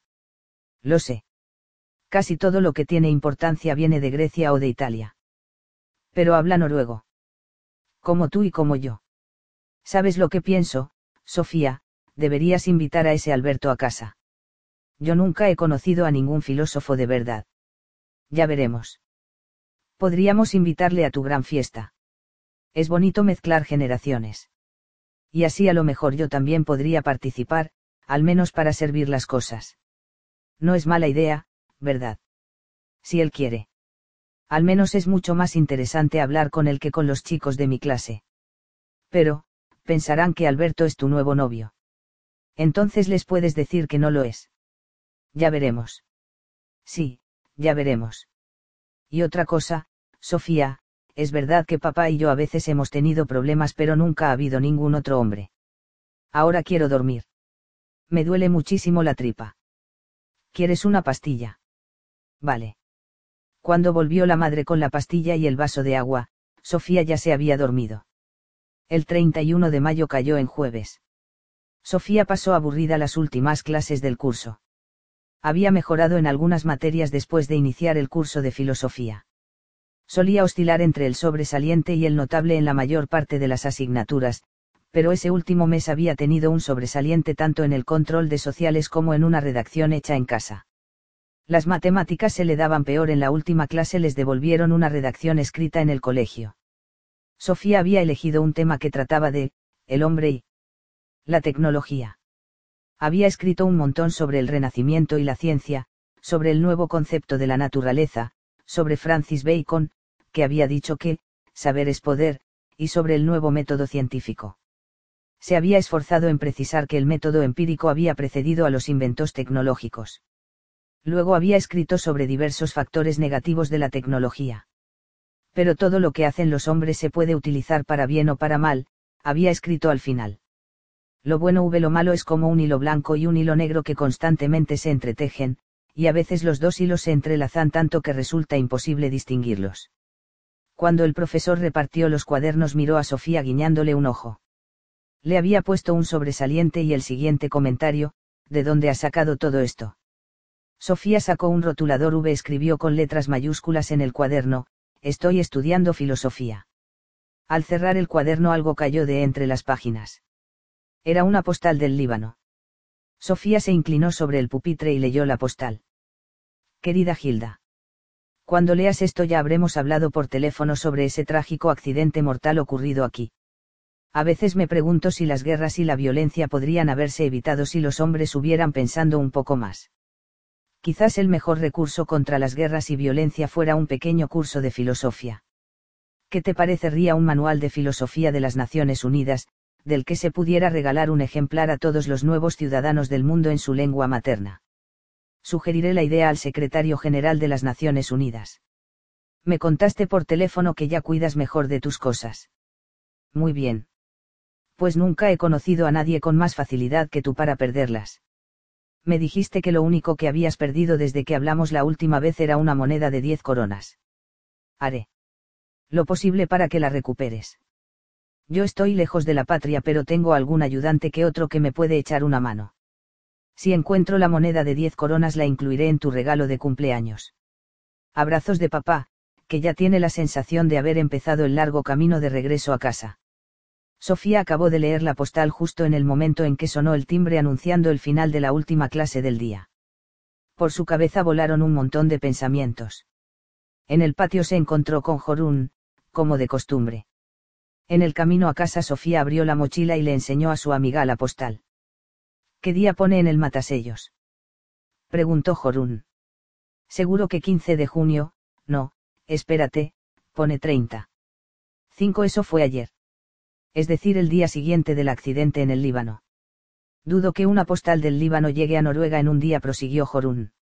Al menos teniendo en cuenta las señas que lleva, Ildem C. barra o Sofía Amandsan, Instituto de Furulia. ¿Crees que ha llegado con el correo, y que el profesor simplemente la ha metido en tu cuaderno de redacciones. Ni idea. No sé si atreverme a preguntárselo. Y no se dijo nada más de la postal. Daré una gran fiesta en mi jardín la noche de San Juan, dijo Sofía. Con chicos. Sofía se encogió de hombros. No tenemos por qué invitar a los más tontos. Pero invitarás a Yergan, no. Si quieres. A lo mejor invito a Alberto Knox también. Estás chiflada. Lo sé. Y no les dio tiempo a decir nada más, antes de despedirse en el centro comercial. Lo primero que hizo Sofía al llegar a casa fue ir a buscar a Hermes al jardín. Y efectivamente allí estaba, husmeando por los manzanos. Hermes. El perro se quedó totalmente inmóvil un instante. Sofía sabía exactamente lo que ocurrió durante ese instante, el perro oyó que Sofía lo llamaba, reconoció su voz y decidió comprobar si ella estaba allí, en el lugar de donde salía su voz. Y la descubrió y decidió correr hacia ella. Finalmente las cuatro patas echaron a correr como palillos de tambor. Esto en mucho para un instante. Vino corriendo hacia ella moviendo enérgicamente el rabo y le saltó encima. Hermes, buen perro. Bueno, bueno, no, no, no me lamas. Siéntate. Así, muy bien. Sofía sacó la llave para entrar en casa. Serecan apareció entre la maleza. No parecía fiarse mucho del desconocido animal. Sofía puso comida para el gato, echó semillas en el plato de los pájaros, hojas de lechuga a la tortuga y escribió una nota pan su madre. Puso que iba a acompañar a Hermes y que llamaría si no llegaba antes de las siete. De nuevo se fue para el centro. Esta vez se acordó de LL llevarse dinero. Pensó en coger el autobús con Hermes, pero decidió que no debía hacerlo hasta consultárselo a Alberto. Andando con Hermes delante pensaba en lo que era un animal. ¿Cuál era la diferencia entre un perro y un ser humano? Se acordaba de lo que había dicho Aristóteles respecto a esto. Él había señalado que tanto las personas como los animales son seres vivos con muchos e importantes rasgos comunes. Pero también había una diferencia esencial entre un ser humano y un animal, y esa diferencia era la razón en el ser humano. ¿Cómo podía estar tan seguro de esta diferencia? Demócrito, por su parte, pensaba que los hombres y los animales son bastante parecidos, ya que tanto los seres humanos como los animales están compuestos por átomos. Pensaba además que ni los animales ni los hombres tenían un alma inmortal. Según él también el alma está compuesta de pequeños átomos que se van volando en todas las direcciones cuando muere un ser humano. Pensaba, pues, que el alma de una persona estaba intrínsecamente unida al cerebro. Pero ¿cómo podía el alma estar compuesta de átomos? El alma no era algo tangible como el resto del cuerpo. Era algo espiritual. Ya habían pasado la plaza mayor y se estaban acercando al casco antiguo. Cuando llegaron a la acera en la que Sofía encontró la moneda de diez coronas miró instintivamente al asfalto. Y allí, exactamente en el mismo lugar donde hacía muchos días se había agachado a recoger esa moneda, había ahora una postal con la imagen hacia arriba. La imagen era de un jardín con palmeras y naranjos. Sofía se agachó y recogió la postal. Al mismo tiempo Hermes empezó a gruñir. Era como si no le gustara que Sofía tocara la postal. La postal decía. Querida Gilda. La vida está compuesta por una cadena de casualidades. No es totalmente improbable que la moneda que perdiste llegara a parar aquí. Quizás la encontrara una señora mayor en la plaza de Lillesand esperando el autobús para Christiansand. Desde Christiansand continuó viaje en tren para visitar a sus nietos, y luego puede que, muchas horas más tarde, perdiera la moneda aquí en la Plaza Nueva. También es muy posible que la misma moneda fuera recogida más tarde ese día por una muchacha que tuviera una gran necesidad de encontrar diez coronas para poder coger el autobús hacia su casa. Nunca se sabe, Gilda, pero si realmente es así había que preguntarse si no existe una especie de providencia divina que está detrás de todo esto. Abrazos de tu papá, que en el pensamiento está sentado sobre él. Borde del muelle en Lillesand. Pede ya te dije en la otra postal que te ayudaría a encontrar la moneda. En la parte de las señas ponía, Gildan Viernayice barra o alguien que pase por allí. La postal llevaba el matasellos del 15. Seis Sofía subió casi corriendo detrás de Hermes por la escalera. Cuando Alberto abrió la puerta ella dijo, quítate viejo. Aquí llega el cartero. Pensaba que tenía derecho a estar un poco gruñona en ese momento. Alberto la dejó entrar, Hermes se tumbó debajo del perchero igual que la última vez. Ha vuelto a dejar el mayor su tarjeta de visita, hija mía. Sofía le miró. De repente descubrió que Alberto había cambiado de disfraz. Lo primero en lo que se fijó fue en una peluca larga y rizada que llevaba puesta. Luego vio que llevaba un traje ancho e informe con un montón de encajes. Alrededor del cuello llevaba un curioso pañuelo, encima del traje una capa roja. Llevaba medias blancas, zapatos finos de charol con un lacito. En conjunto el disfraz le recordaba a los cuadros que había visto de la corte de Luis XIV que Cursi. Dijo, y le dio la postal. HMM. ¿Es verdad que encontraste una moneda justo en el sitio donde estaba la postal? Sí. Se está volviendo cada vez más fresco. Pero quizás sea mejor así. ¿Por qué? Porque entonces será más fácil descubrirle. Pero este último arreglo ha sido bastante asqueroso. Huele a perfume barato. A perfume. Que aparentemente es algo elegante pero que es todo engaño. Fíjate en cómo se atreve a comparar su propia vigilancia sucia con la providencia divina. Lo señaló en la postal. Luego la rompió en pedacitos igual que la última vez. Para no ponerle de peor humor aún, Sofía no le contó nada sobre la postal que se había encontrado en su cuaderno en el colegio. Vayamos a sentarnos en el salón, querida alumna. ¿Qué hora es? Las cuatro. Hoy hablaremos del siglo XVII. Entraron en el salón de techo aguardillado, con la ventana en el mismo. Sofía se fijó en que Alberto había cambiado algunos objetos por otros. Había algunos que no estaban la última vez. En la mesa había una cajita con una pequeña colección de diferentes lentes. Junto a la cajita había un libro abierto. Era muy antiguo.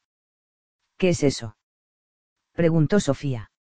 Es la primera edición del famoso libro de Descartes Discurso del Método, del año 1637. Es uno de mis tesoros más preciados. ¿Y la cajita? Es una excelente colección de lentes, o cristales ópticos. Fueron pulidos por el filósofo holandés Spinoza hacia mediados del siglo XVII. Me ha costado una fortuna, pero es uno de mis más valiosos tesoros. Seguramente comprendería el valor del libro y de la cajita si supiera quiénes fueron esos Spinoza y Descanes. Desde luego. Intentemos primero entrar un poco en la época en la que vivieron. Sentémonos. Se sentaron igual que la última vez, Sofía en un gran sillón y Alberto Knox en el sofá. Entre ellos se encontraba la mesa con el libro y la cajita. Al sentarse, Alberto se quitó la peluca y la puso sobre el escritorio. Vamos a hablar del siglo XVII, o de lo que solemos llamar época barroca la época barroca. ¿Qué nombre más raro? No. La palabra, barroco, viene de otra que en realidad significa perla irregular. Típicas del arte de la época barroca son las formas llenas de contrastes, a diferencia del arte renacentista, que era más sencillo y más armonioso. El siglo XVII se caracterizaba, en general, por una tensión entre contrastes irreconciliables. Por un lado, continuó el ambiente positivo y vitalista del Renacimiento, y por otro había muchos que buscaban el extremo opuesto, con una vida de negación del mundo y de retiro religioso. Tanto en el arte como en la vida real nos encontramos con una vitalidad pomposa y ostentosa, al mismo tiempo que surgieron movimientos monásticos que daban la espalda al mundo. Así que castillos majestuosos y conventos escondidos. Pues sí, algo así. Una de las consignas de la época barroca era la expresión latina carpe diem, que significa goza de este día. Otra expresión latina que se citaba frecuentemente en la misma época era el lema memento mori, que significa, recuerda que vas a morir. En cuanto a la pintura, un mismo cuadro podía mostrar una vitalidad bastante grandilocuente, a la vez que abajo, en una esquina, aparecía un esqueleto pintado. En muchos contextos la época barroca estaba caracterizada por la vanidad y la cursilería pero muchos también se interesaron por el revés de la medalla, ocupándose de lo efímero, de todas las cosas. Es decir, que todo lo hermoso que nos rodea va a morir y desintegrarse. Pero es verdad. Yo me pongo triste cuando pienso en que nada dura.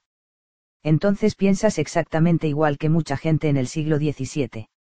También políticamente el barroco fue la época de los grandes contrastes. En primer lugar, Europa estaba traumatizada por las guerras.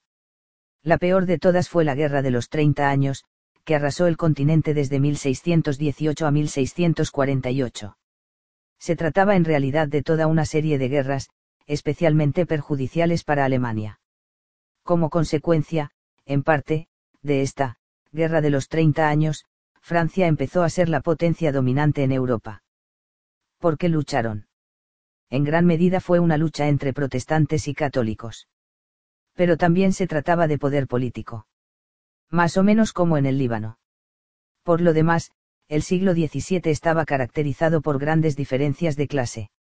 Seguramente habrás oído hablar de la nobleza francesa y de la corte de Versalles, pero no sé si habrás oído algo sobre la pobreza de la gente. Cualquier, despliegue de esplendor, supone un, despliegue de poder.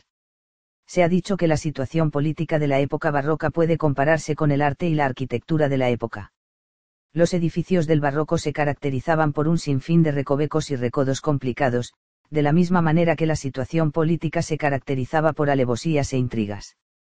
No hubo un rey sueco que fue asesinado en un teatro. Estarás pensando en Gustavo III, que es un buen ejemplo de lo que estoy diciendo. Gustavo III no fue asesinado hasta 1792, pero bajo circunstancias bastante, barrocas. Fue asesinado durante un gran baile de máscaras creía que había sido en un teatro. El gran baile de máscaras tuvo lugar en la ópera. La época barroca de Suecia duró hasta el asesinato de Gustavo III. El reinado de este rey se denomina, despotismo ilustrado, más o menos como bajo Luis XIV casi 100 años antes, Gustavo III era un hombre muy vanidoso, amante de ceremonias afrancesadas y frases corteses. Cabe decir que también amaba el teatro, lo que le causó la muerte pero el teatro fue en la época barroca algo más que una simple expresión artística. También fue el símbolo más importante de la época. ¿Símbolo de qué? De la vida, Sofía. No sé cuántas veces durante el siglo XVII se dijo aquello de que la vida es un teatro, pero te aseguro que fueron muchas. Precisamente en la época barroca nació el teatro. Moderno, con decorados y maquinaria escénica. Se representaba en escena una ilusión, para revelar después que esa actuación en el escenario solo había sido una ilusión. De esa manera, el teatro se convirtió en una imagen de la vida humana en general, que podía hacer una representación despiadada de la mezquindad humana. Shakespeare vivió en la época barroca. Escribió sus grandes obras alrededor de 1600, de modo que tenía un pie en el Renacimiento y otro en la época barroca. Pero ya en Shakespeare encontramos montones de frases sobre la vida como un teatro. ¿Quieres algunos ejemplos? Con mucho gusto. En la pieza como gustéis dice. Todo el mundo es una escena sobre la cual los hombres y mujeres son pequeños actores que vienen y van. Un hombre ha de hacer muchos papeles en la vida. Y en Macbeth dice. Sombra ambulante es esta vida, mísero actor que en el escenario se afana y pavonea un momento y al cabo para siempre, calla su voz. Relato de un idiota, lleno de ruido y furia, que nada significa, 6. Muy pesimista, no. Se interesaba por la brevedad de la vida. Puede que hayas oído la cita más famosa de todas las de Shakespeare. Ser o no ser, esa es la cuestión. Sí, eso lo dijo Hamlet. Un día andamos por el mundo, al día siguiente habremos desaparecido. Pues sí, empiezo a darme cuenta de eso. Cuando los poetas y escritores de la época barroca no comparaban la vida con un teatro, la comparaban entonces con un sueño. Shakespeare, por ejemplo. Dijo, somos del mismo material del que se tejen los sueños, nuestra pequeña vida está rodeada de sueño. Qué poético. El escritor español Calderón, que nació en 1600, escribió una obra de teatro que se llamaba La vida a sueño. En esa obra dice, ¿qué es la vida? Un frenesí. ¿Qué es la vida? Una ilusión, una sombra, una ficción, el mayor bien es pequeño, que toda la vida es sueño, y los sueños, sueños son. Tal vez tuviera razón. Hemos leído una obra en el instituto. Se llamaba Jeppe en la montaña sí, de Ludwig Holberg, 7 aquí en el norte de Europa fue una gran figura de la transición entre la época barroca y la Ilustración. Geppe se durmió en una cuneta y luego se despertó en la cama del varón. Entonces pensó que simplemente había soñado que era un pobre campesino. Luego, cuando vuelve a dormir se le llevan de nuevo a la cuneta donde se vuelve a despertar. Entonces cree que ha soñado que ha dormido en la cama del varón. Olberg tomó prestado este motivo de Calderón, y Calderón lo había tomado prestado de los viejos cuentos árabes de las mil y una noches. No obstante, comparar la vida con un sueño constituye un motivo que encontramos aún más atrás en la historia, sobre todo en la India y en China. El viejo sabio chino Zhuangzi, por ejemplo, dijo, una vez soñé que era una mariposa, y ahora ya no sé si soy Zhuangzi que soñó que era una mariposa, o si soy una mariposa que sueña que soy Zhuangzi. Al menos no se podía comprobar cuál era la verdad. En Noruega tuvimos un genuino poeta barroco que se llamaba Petardas. Vivió de 1647 a 1707. Por un lado quería describir la vida de aquí y ahora, y por otro lado subrayó que solo Dios es eterno y constante. Dios es Dios aunque todas las tierras estén desiertas, Dios es Dios aunque todas las gentes estén muertas. Pero en el mismo salmo también describió la naturaleza del norte de Noruega y hasta las especies de peces que allí se encuentran. Estos son rasgos típicamente barrocos. Dentro del mismo texto se describe lo terrenal, lo de aquí, a la vez que lo celestial, lo del más allá. Todo esto recuerda en cierto modo a la distinción que hacía Platón entre el mundo concreto de los sentidos y el mundo inalterable de las ideas. ¿Y cómo era la filosofía? También la filosofía se caracterizaba por fuertes tensiones entre maneras de pensar completamente opuestas. Como ya hemos visto, algunos pensaban que la existencia era, en el fondo, de naturaleza espiritual. Ese punto de vista se llama idealismo. En punto de vista contrario se llama materialismo, por el que se entiende una filosofía que reduce todos los fenómenos de la naturaleza a magnitudes físicas concretas. También el materialismo tenía muchos defensores en el siglo XVII. El más importante de todos ellos quizás fuera el filósofo inglés Thomas Hobbes. Todos los fenómenos, también hombres y animales, están compuestos exclusivamente de partículas de materia, dijo Hobbes. Incluso la conciencia del ser humano, o su alma, se debe a los movimientos de partículas minúsculas en el cerebro. Entonces pensaba lo mismo que Demócrito mil años antes. Tanto el idealismo, como el materialismo, se repiten continuamente a través de la historia de la filosofía. Pero en pocas otras épocas las dos tendencias han estado tan presentes al mismo tiempo como en la barroca. El materialismo se nutría constantemente de las nuevas ciencias naturales. Newton señaló que las mismas leyes de los movimientos rigen en todo a universo. Pensaba que todos los cambios que se dan en la naturaleza, es decir, en la Tierra y en el espacio, se deben a la ley de gravedad y a las leyes sobre los movimientos de los cuerpos. Significa que todo está dirigido por las mismas leyes inquebrantables o, mecánica. Por tanto, es en principio posible calcular cualquier cambio en la naturaleza con una exactitud matemática. De esa forma, Newton colocó las últimas piezas en lo que llamamos, visión mecánica del mundo. Se imaginó el mundo como una gran máquina. Exactamente. La palabra, mecánico, proviene de la palabra griega mechone, que significa máquina. Pero conviene tomar nota de que ni Hobbes ni Newton observaron ninguna contradicción entre la visión mecánica del mundo y la fe en Dios no fue siempre así entre los materialistas de los siglos XVIII y XIX. El médico y filósofo francés Lamettrie escribió a mediados del siglo XVIII un libro que se llamó El Homme Machine, que significa, el hombre máquina. De la misma manera que las piernas tienen músculos para andar, dijo, el cerebro tiene, músculos, para pensar. Más adelante, el matemático francés Laplace expresó un concepto extremadamente mecánico con el siguiente pensamiento, si una inteligencia hubiera conocido la situación de todas las partículas de materia en un momento dado, no habría nada inseguro, y tanto el futuro como el pasado estarían abiertos ante ella. Esta frase expresa la idea de que todo lo que ocurre está decidido de antemano. Lo que va a suceder, está en las cartas. Este concepto lo llamamos determinismo. Entonces el ser humano no puede tener libre albedrío. No, todo es producto de procesos mecánicos, también lo son nuestros pensamientos y nuestros sueños. En el siglo XIX, varios materialistas alemanes dijeron que los procesos del pensamiento se relacionan con el cerebro como la orina con los riñones y la bilis con el hígado. Pero tanto la orina como la bilis son algo material. El pensamiento no lo es. Estás tocando un punto muy importante. Puedo contarte una historia que expresa lo mismo. Érase una vez un astronauta y un neurólogo rusos que discutían sobre religión. El neurólogo era cristiano, y el astronauta no. He estado en el espacio muchas veces, se jactó el astronauta, pero no he visto ni a Dios ni a los ángeles. Y yo he operado muchos cerebros inteligentes, contestó el neurólogo, pero nunca he visto un solo pensamiento. Eso no significa que no existan los pensamientos. Pero subraya que los pensamientos no son cosas que puedan operarse o dividirse en partes cada vez más pequeñas. No resulta, por ejemplo, muy fácil estirpar, mediante una operación, una idea errónea, por algo se ha metido tan adentro. Un importante filósofo del siglo XVII, llamado Lewis, señaló que la gran diferencia entre lo que está hecho de materia, y lo que está hecho de espíritu, precisamente es que lo material puede dividirse en trozos cada vez más pequeños. Pero no se puede dividir un alma en dos. Pues qué cuchillo serviría para eso. Alberto se limitó a mover la cabeza.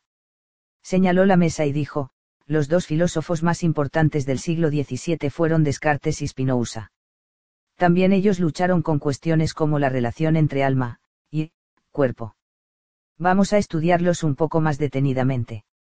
Por mí puedes empezar, pero si no hemos acabado a las siete tendré que llamar por teléfono. Descartes. Quería retirar todo el viejo material de construcción. Alberto se levantó para quitarse la capa roja que puso sobre una silla, y se volvió a acomodar en el sofá. René Descartes nació en 1596 y vivió una vida errante por Europa. Desde muy joven había nutrido una fuerte esperanza de conseguir conocimientos seguros sobre la naturaleza de los hombres y del universo. Pero después de haber estudiado filosofía se convenció cada vez más de su propia ignorancia. Más o menos como Sócrates. Más o menos como él, sí como Sócrates, estaba convencido de que solo nuestra razón puede proporcionarnos conocimientos seguros. No podemos fiarnos de lo que dicen los viejos libros. Ni siquiera podemos fiarnos de lo que nos dicen nuestros sentidos. Así pensó Platón, también él opinó que solo la razón nos puede proporcionar conocimientos seguros. Exacto. Hay una línea que va desde Sócrates y Platón y que pasa por San Agustín antes de llegar a Descartes. Todos estos filósofos fueron racionalistas opinaban que la razón es la única fuente segura de conocimiento.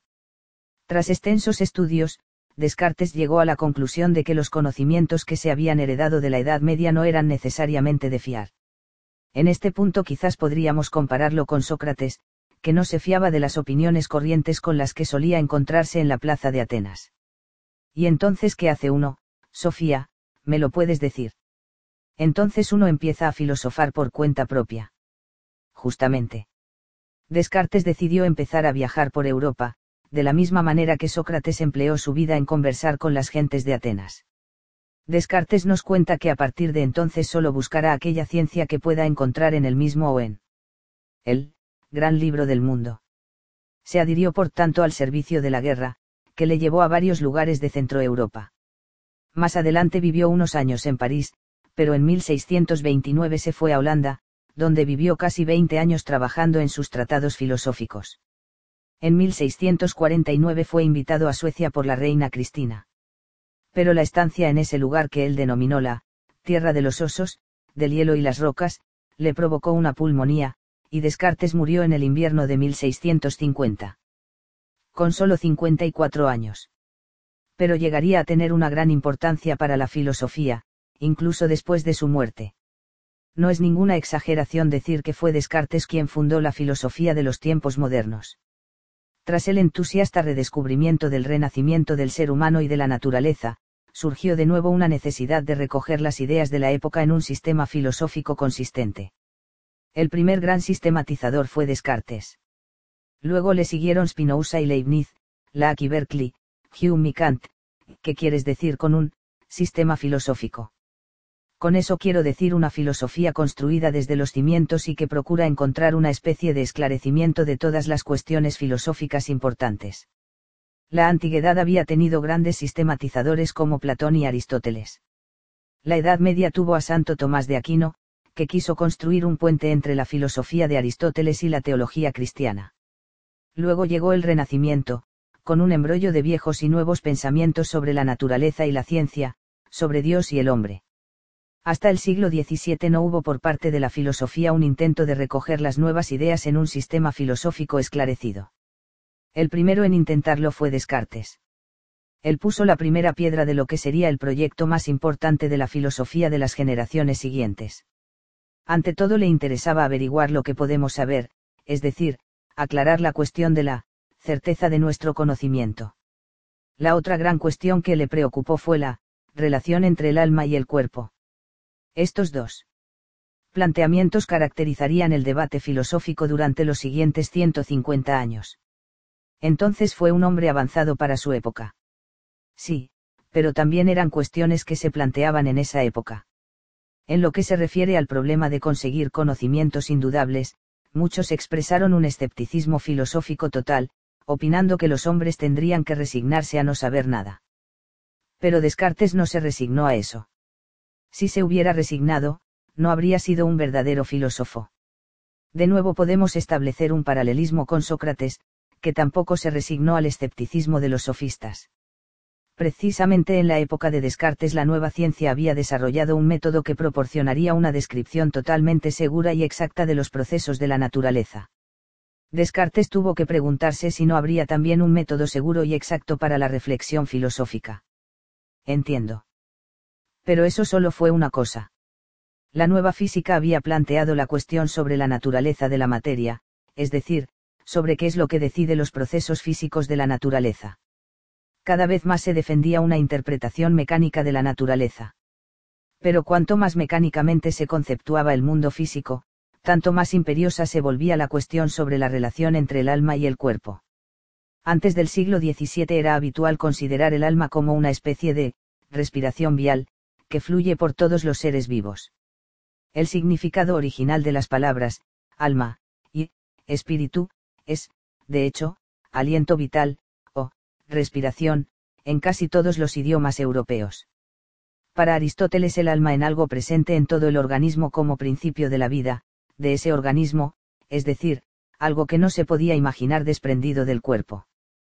Por tanto, Aristóteles también hablaba de, alma de planta, alma de animal. Hasta el siglo XVII no se introdujo una separación radical entre alma y cuerpo. Todos los objetos físicos, también los cuerpos de los animales y los cuerpos humanos, fueron explicados como un proceso mecánico. Pero el alma del hombre no podía formar parte de esa maquinaria corporal. ¿Dónde estaría entonces el alma? Una cuestión importante que quedaba por explicar era cómo algo, espiritual podía poner en marcha un proceso mecánico. En realidad es algo bastante curioso. ¿Qué quieres decir? Decido levantar un brazo, y entonces levanto el brazo. O decido ir corriendo a coger el autobús, e instantáneamente mis piernas comienzan a correr. Otras veces puedo pensar en algo triste. De repente, mis lágrimas empiezan a brotar. Entonces tiene que haber una misteriosa relación entre el cuerpo y la conciencia. Precisamente este problema puso en marcha los pensamientos de Descartes. Igual que Platón, estaba convencido de que había una clarísima separación entre espíritu y materia. Pero Platón no pudo responder a la pregunta de cómo el cuerpo afecta al alma, o cómo el alma afecta al cuerpo. Yo tampoco puedo, así que me gustada saber a qué conclusión llegó Descartes. Sigamos su propio razonamiento. Alberto señaló el libro que estaba sobre la mesa que había entre ellos. En este pequeño libro, Discurso del método, Descartes plantea la cuestión de qué método debe emplear el filósofo cuando se dispone a solucionar un problema filosófico, pues las ciencias naturales ya tenían su nuevo método. Eso ya lo has dicho. Descartes constata primero que no podemos considerar nada como verdad si no reconocemos claramente que lo es. Para conseguir esto puede que sea necesario dividir un problema complejo en cuantas partes parciales sea posible. Entonces se puede empezar por las ideas más sencillas. Podría decirse que cada idea tendrá que medirse y pesarse, más o menos como Galileo decía que todo tenía que medirse y que lo que no se podía. Medir tendría que hacerse medible.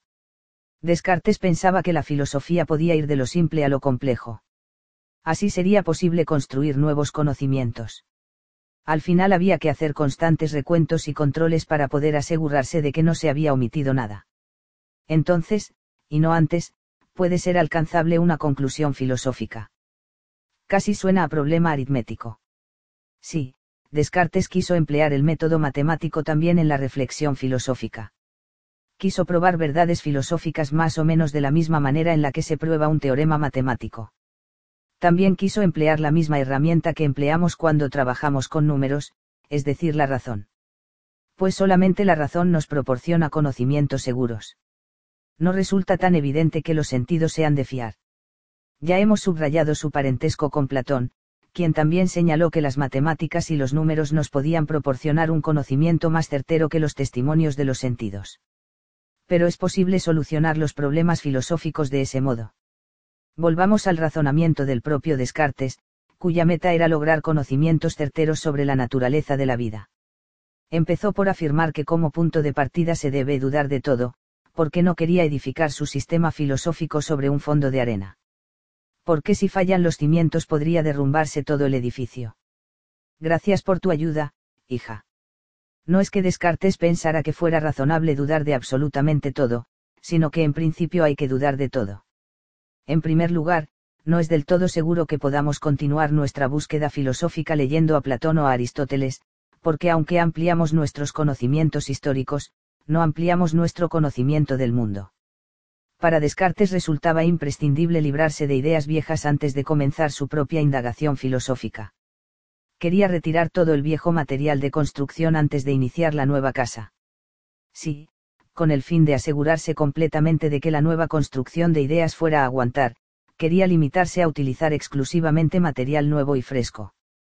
No obstante, la duda de Descartes es más profunda que eso, pues decía que ni siquiera podemos fiarnos de lo que nos dicen nuestros sentidos quizás nos está tomando el pelo. ¿Cómo?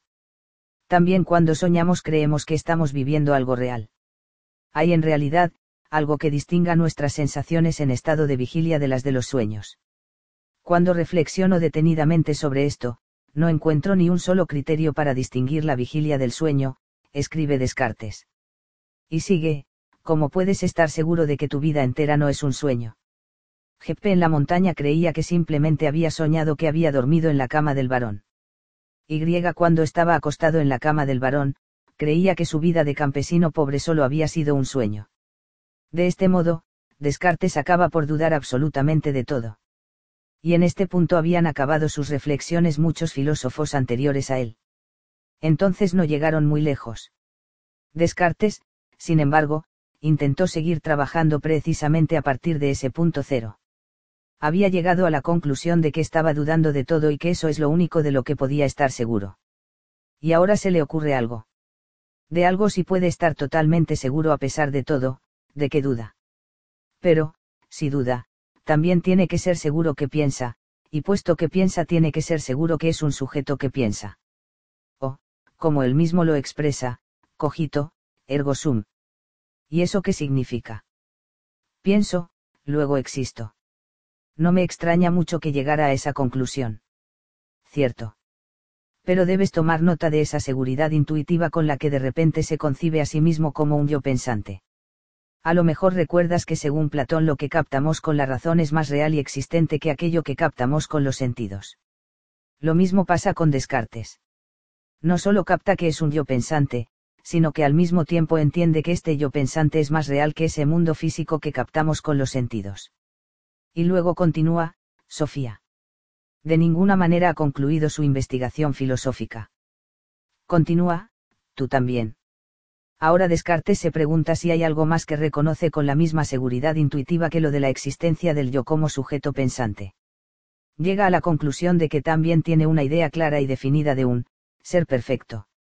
Es una idea que ha tenido siempre, y para Descartes es evidente que una idea como esa no puede proceder de él, porque, la idea de un ser perfecto no puede venir de algo que es imperfecto. De modo que esta idea de un ser perfecto tiene que proceder de ese mismo ser perfecto, o, con otras palabras, de Dios. En consecuencia, para Descartes resulta tan evidente que hay un Dios como que el que piensa es un ser pensante.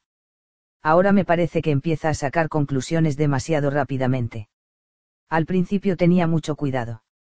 Sí, muchos han señalado esto como el punto más débil de Descartes.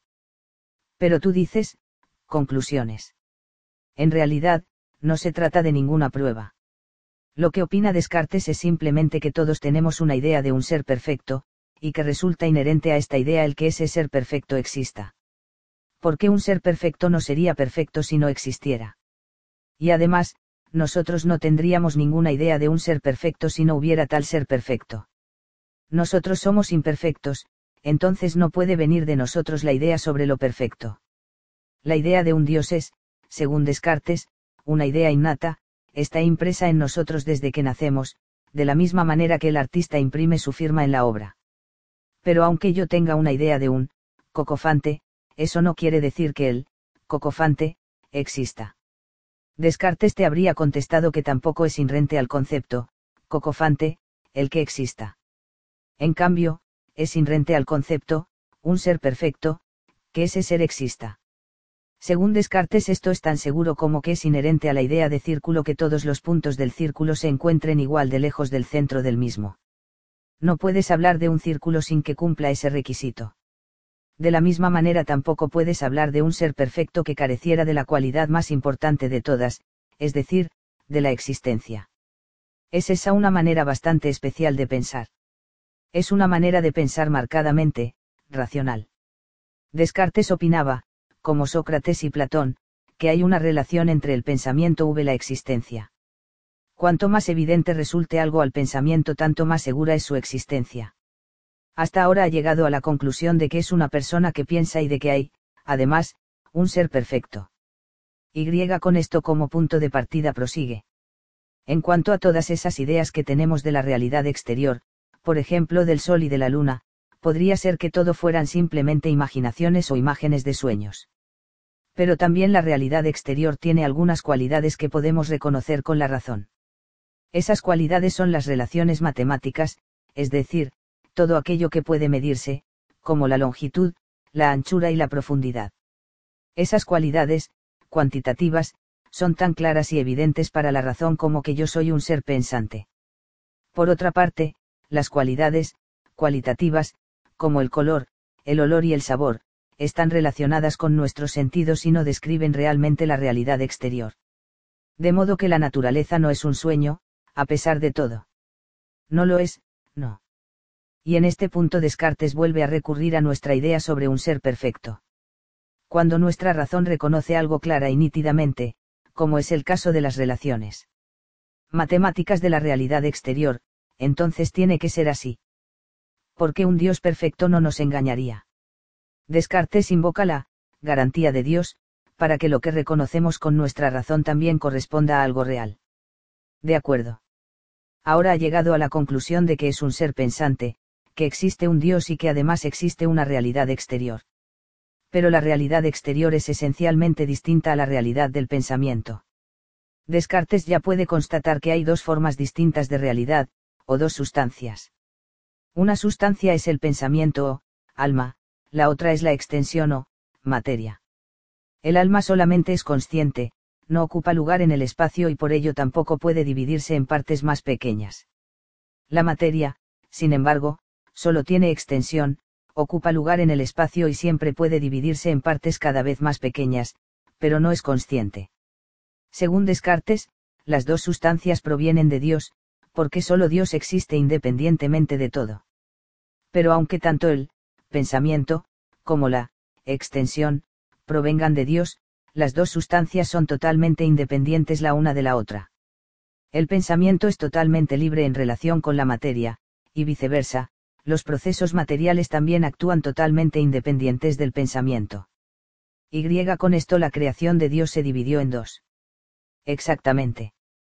Decimos que Descartes es un dualista, es decir, que realiza una clara bipartición entre la realidad espiritual y la realidad extensa. Solo el ser humano tiene alma. Los animales pertenecen plenamente a la realidad extensa. Su vida y sus movimientos se realizan mecánicamente. Descartes consideró a los animales como una especie de autómatas complejos. En cuanto a la realidad extensa tiene, pues, un concepto totalmente mecanicista de la realidad, exactamente como los materialistas.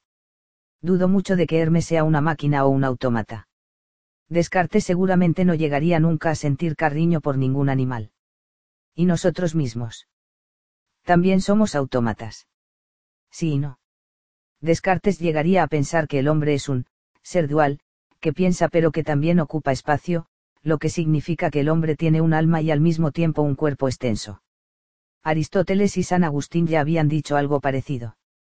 Ellos opinaban que el hombre tiene un cuerpo exactamente como los animales, pero también un alma como los ángeles. Según Descartes, el cuerpo humano es una pieza de mecánica. Pero el hombre también tiene un alma que puede actuar completamente libre en relación con el cuerpo. Los procesos corporales no tienen tal libertad, sino que siguen sus propias leyes. Pero lo que pensamos con la razón no ocurre en el cuerpo, sino en el alma, que está totalmente libre en relación con la realidad extensa. A lo mejor debo añadir que Descartes no excluía la posibilidad de que también los animales pudieran pensar pero si poseen esa capacidad entonces la misma bipartición entre, pensamiento, extensión, también tiene que ser válida para ellos. De eso ya hemos hablado. Si decido ir corriendo hacia Oger el autobús, entonces se pone en marcha el autómata. Y si a pesar de ello pierdo el autobús, las lágrimas empiezan a brotar. Ni siquiera Descartes podía negar que ocurre constantemente una alternancia de ese tipo entre el alma y el cuerpo opinaba que mientras el alma se encuentra en el cuerpo, está relacionada con este mediante un órgano cerebral especial que él llamaba, glándula pineal, en la que se está realizando una continua alternancia entre, espíritu, y, materia. De esta forma el alma se deja confundir constantemente por sentimientos y afectos relacionados con las necesidades del cuerpo. No obstante, el alma puede independizarse de esos impulsos, bajos, y actuar libremente en relación al cuerpo la meta es que la razón se encargue del control. Porque aunque la tripa me duela un montón, la suma de los ángulos de un triángulo sigue siendo centésimo octogésimo. De ese modo el pensamiento tiene la capacidad de elevarse por encima de las necesidades del cuerpo y aceptuar, razonablemente. En ese sentido el alma es totalmente superior al cuerpo. Nuestras piernas podrán hacerse viejas y pesadas, los dientes se nos podrán caer, pero dos más dos seguirán siendo cuatro mientras nosotros sigamos conservando la razón. Pues la razón no se vuelve vieja y pesada. Es nuestro cuerpo el que envejece. Para Descartes es la propia razón la que es el, alma. Afectos y sentimientos más bajos tales como el deseo y el odio están estrechamente relacionados con las funciones del cuerpo, y por ello con la realidad extensa. No acabo de comprender del todo la comparación que hace Descartes del cuerpo con una máquina o un autómata Esta comparación se debe a que la gente de la época de Descartes estaba fascinada por las máquinas y mecanismos de reloj que aparentemente eran capaces de funcionar por su cuenta. La palabra, autómata significa precisamente algo que se mueve por sí mismo. Evidentemente era una mera ilusión eso de que se movieran por su cuenta. Un reloj astronómico, por ejemplo, está construido por el hombre, y es el hombre el que tiene que darle cuerda. Descartes subraya que esos aparatos artificiales están compuestos de un modo muy simple, con unas cuantas piezas, si se los compara con ese montón de huesos, músculos, nervios, arterias y venas de que están compuestos los cuerpos de los animales y de los humanos. ¿Por qué no iba a hacer Dios un cuerpo de animal o de hombre basado en las leyes de la mecánica? Hoy en día mucha gente habla de la inteligencia artificial. Entonces te refieres a los autómatas de nuestros tiempos hemos creado máquinas que a veces nos hacen pensar erróneamente que son realmente inteligentes. Esas máquinas habrían aterrorizado a Descartes. Quizás hubiera empezado a dudar de que la razón del hombre fue tan libre e independiente como él pensaba. Porque hay filósofos que opinan que la vida espiritual del hombre no es más libre de lo que lo son los procesos fisiológicos. Es evidente que el alma de un ser humano es infinitamente más compleja que un programa de ordenador, pero algunos opinan que en principio somos tan poceo libres como lo son esos programas. Pero mira, Sofía, voy a enseñarte algo. Alberto señaló un gran escritorio en el otro extremo de la habitación. Allí había un pequeño ordenador, se levantó y cruzó la habitación, seguido por Sofía. Alberto conectó la máquina y enseguida apareció en la parte superior de la pantalla una C. Escribió, Laila, y dijo, este es un avanzado programa de conversación. Pronto apareció en la pantalla un texto, Hola, me llamo Laila. ¿Estás cómoda? Sofía tecleó dos letras, sí, escribió. Alberto le puso una silla para que se sentara. ¿Cómo te llamas? preguntó la pantalla. Sofía Amandsan, escribió Sofía, y la máquina contestó. Camino del Trébol, 3. Me alegro de conocerte, Sofía. Estás deseando que llegue tu cumpleaños, ¿verdad? Sofía se sobresaltó. Solo le he dado tu nombre y tus señas además de tu fecha de nacimiento. Es como cuando te presentan a algún desconocido. De antemano, se suele contar con algunos datos informativos. No está mal, escribió Sofía. No estarás mal, Sofía. Intenta escribir frases enteras. Gracias, estoy perfectamente. ¿Puedo hacerte una pregunta? Me alegro de que estés perfectamente. Pregúntame, si quieres. ¿Qué edad tienes? escribió Sofía. Fui construido en Atlanta el 8 de agosto de 1988, pero fui traducido al noniego en la Escuela Superior de Tecnología de Noruega el 28 de marzo de 1990. Caray. Te dije que tenías que escribir frases enteras. Solo dije caray. No entiendo argot. Conozco más de 100. 000 palabras. Pero lo más cercano a caray que conozco es caridad. ¿Eres creyente, Sofía? No lo sé. El no saber suele ser una fase en el camino hacia nuevos conocimientos. Sócrates habría dicho lo mismo. O quizás también Descartes. Sócrates fue un filósofo griego que vivió del 470 al 399 ADC. Si quieres saber más, pulsa la tecla F7. Descartes fue un filósofo francés que vivió de 1596 a 1650. Si quieres saber más, pulsa la tecla F8. Gracias. Es suficiente. Puedo preguntar otra cosa. Me alegro de que fuera suficiente. Pregunta otra cosa. Alberto se moría de risa. Sofía escribió, ¿quién es Hilda Miernay? Hilda Miernay vive en Lillesand y tiene la misma edad que Sofía Amandsan. ¿Cómo lo sabes? No sé cómo, pero lo encontré aquí en algún sitio del disco duro. Sofía sintió una mano sobre el hombro. Le he dado los pocos datos que tenemos sobre Hilda. ¿Sabes algo más de Hilda? escribió Sofía. El padre de Hilda es observador de las Naciones Unidas en el Líbano. Tiene el rango de mayor y envía constantemente postales a su hija. Quiero que lo busques. No puedo. No está en mis archivos, y yo no estoy conectado a ninguna otra base de datos. Dije que lo buscaras. Estás enfadada, Sofía. Tantas exclamaciones son un claro indicio de sentimientos agitados. Quiero hablar con el padre de Hilda. Tienes problemas para controlar tu voluntad.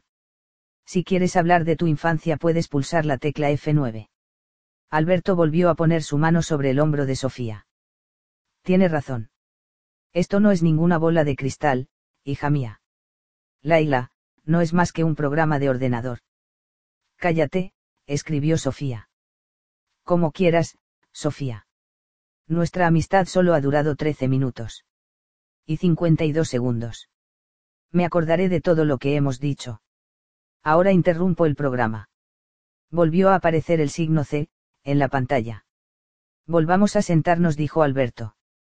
Pero Sofía ya había tecleado nuevas letras. Nayu, había escrito. A continuación apareció en la pantalla el siguiente mensaje, aquí estoy. Ahora fue Alberto quien se sobresaltó. ¿Quién eres? escribió Sofía. El mayor Albert Naya a su servicio. Estoy conectando directamente desde el Líbano. ¿Qué desean los señores? ¿Pero qué es esto? Suspiró Alberto. El muy fresco ha logrado meterse en el disco duro. Empujó a Sofía para que se quitara de la silla y se sentó delante del teclado. ¿Cómo demonios conseguiste meterte en mi ordenador? escribió. Una menudencia, querido colega. Soy muy preciso al elegir dónde quiero aparecer, asqueroso virus informático. Bueno, bueno. Por el momento actúo como virus de cumpleaños. Me permiten enviar un saludo especial. Gracias, empezamos a tener de sobra. Me daré mucha prisa. Todo esto es en tu honor, querida Gilda. De nuevo te felicito con todo mi corazón en el día de tu cumpleaños. Tendrás que perdonar las circunstancias, pero quiero que mis felicitaciones crezcan por todas partes a tu alrededor. Recuerdos de papá, que está añorando poder abrazarte. Antes de que Alberto tuviera tiempo de escribir algo más, volvió a aparecer el signo C, en la pantalla. Alberto tecleó, dia y el siguiente mensaje apareció en la pantalla. Najlibnaj.lil. 147.643-326.439. 15 de junio de 1990 23 de junio de 1990. 1247-22. 34. Alberto escribió, iréis Nay. y apagó el ordenador. Bueno, ya lo he quitado, dijo. Pero es imposible saber dónde puede volver a aparecer. Se quedó sentado mirando fijamente la pantalla del ordenador, añadió, lo peor de todo era el nombre, Albert Nay. Hasta ahora Sofía no se había fijado en la similitud de los nombres, Albert Nay y Alberto Knox. Pero Alberto estaba tan excitado que no se atrevió a decir nada. Volvieron a sentarse junto a la mesa. Spinoza. Dios no es un titiritero. Llevaban mucho tiempo sentados sin decir nada. Al final Sofía dijo algo solo para desviar los pensamientos de Alberto. Descartes debió de ser una persona muy singular. Se hizo famoso. Alberto respiró hondo un par de veces antes de contestar ejerció una gran influencia. Lo más importante quizás fue la influencia que tuvo sobre otro gran filósofo. Me refiero al holandés Verax Spinoza, que vivió de 1632 a 1677. Vas a hablar también de él. Así lo tenía planeado, sí. No nos dejemos detener por provocaciones militares. Soy todo oídos. Espinoza pertenecía a la comunidad judía de Ámsterdam, pero pronto fue excomulgado y expulsado de la sinagoga por heterodoxo. Pocos filósofos en la era moderna han sido tan calumniados y perseguidos por sus ideas como este hombre. Incluso fue víctima de un intento de asesinato.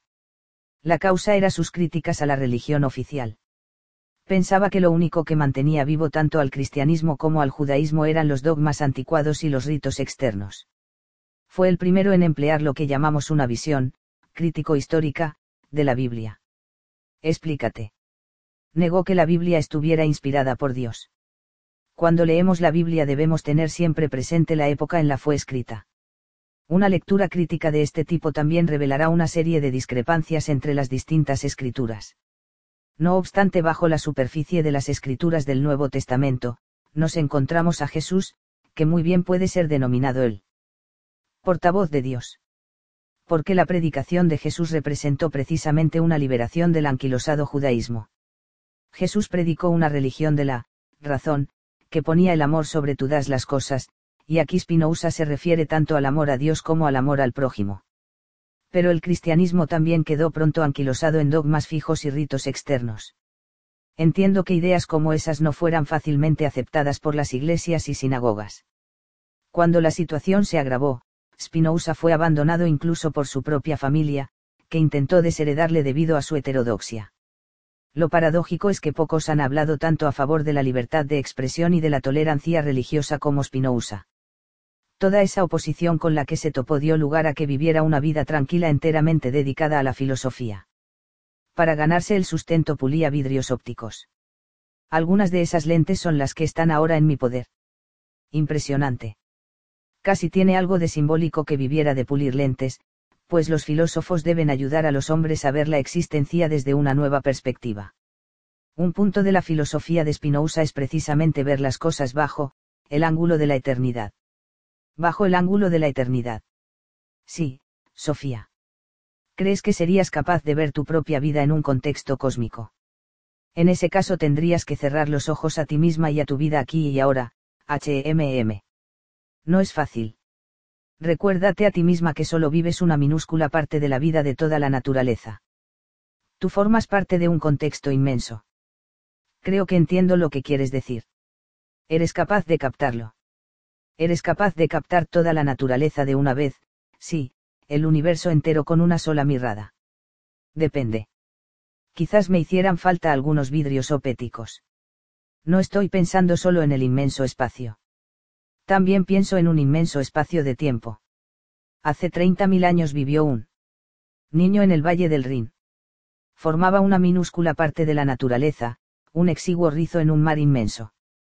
De la misma manera vives tú, Sofía, una minúscula parte de la vida de la naturaleza. No hay ninguna diferencia entre tú y ese niño. Al menos yo vivo ahora. De acuerdo, pero precisamente era ese tipo de pensamiento al que deberías cerrar los ojos. ¿quién serás tú dentro de 30.000 años? Esa fue la heterodoxia. Bueno. Spinoza no solo dijo que todo lo que existe es naturaleza, también decía que Dios es igual a naturaleza. Veía a Dios en todo lo que existe, y veía todo lo que existe en Dios. Entonces era un panteísta. Cierto. Para Spinoza Dios no creó el mundo quedándose fuera de su creación. No, Dios es el mundo a veces se expresa de una manera un poco distinta. Afirma que el mundo está en Dios. Sobre este punto se remite al discurso de San Pablo en el monte del Areópago. En él vivimos, nos movemos v existimos, había dicho San Pablo. Pero sigamos ahora el razonamiento del propio Spinoza. Su libro más importante fue Ética demostrada según el orden geométrico. Ética, y método geométrico. A lo mejor suena raro a nuestros oídos. Con la palabra, ética, los filósofos se refieren a la enseñanza de cómo debemos vivir para conseguir la felicidad. Es en ese sentido en el que hablamos de la ética de Sócrates y Aristóteles. Es en nuestros días cuando la ética se ha visto reducida a ciertas reglas de cómo vivir para no molestar a los demás. ¿Por qué pensar en la propia felicidad es ser egoísta? Algo así, sí. Cuando Spinoza utiliza la palabra, ética, podría traducirse tanto por, arte de vivir, como por, moral.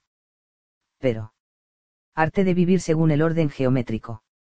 El método geométrico se refiere al lenguaje o la forma de presentación. Acuérdate de que Descartes también quería emplear el método matemático para la reflexión filosófica.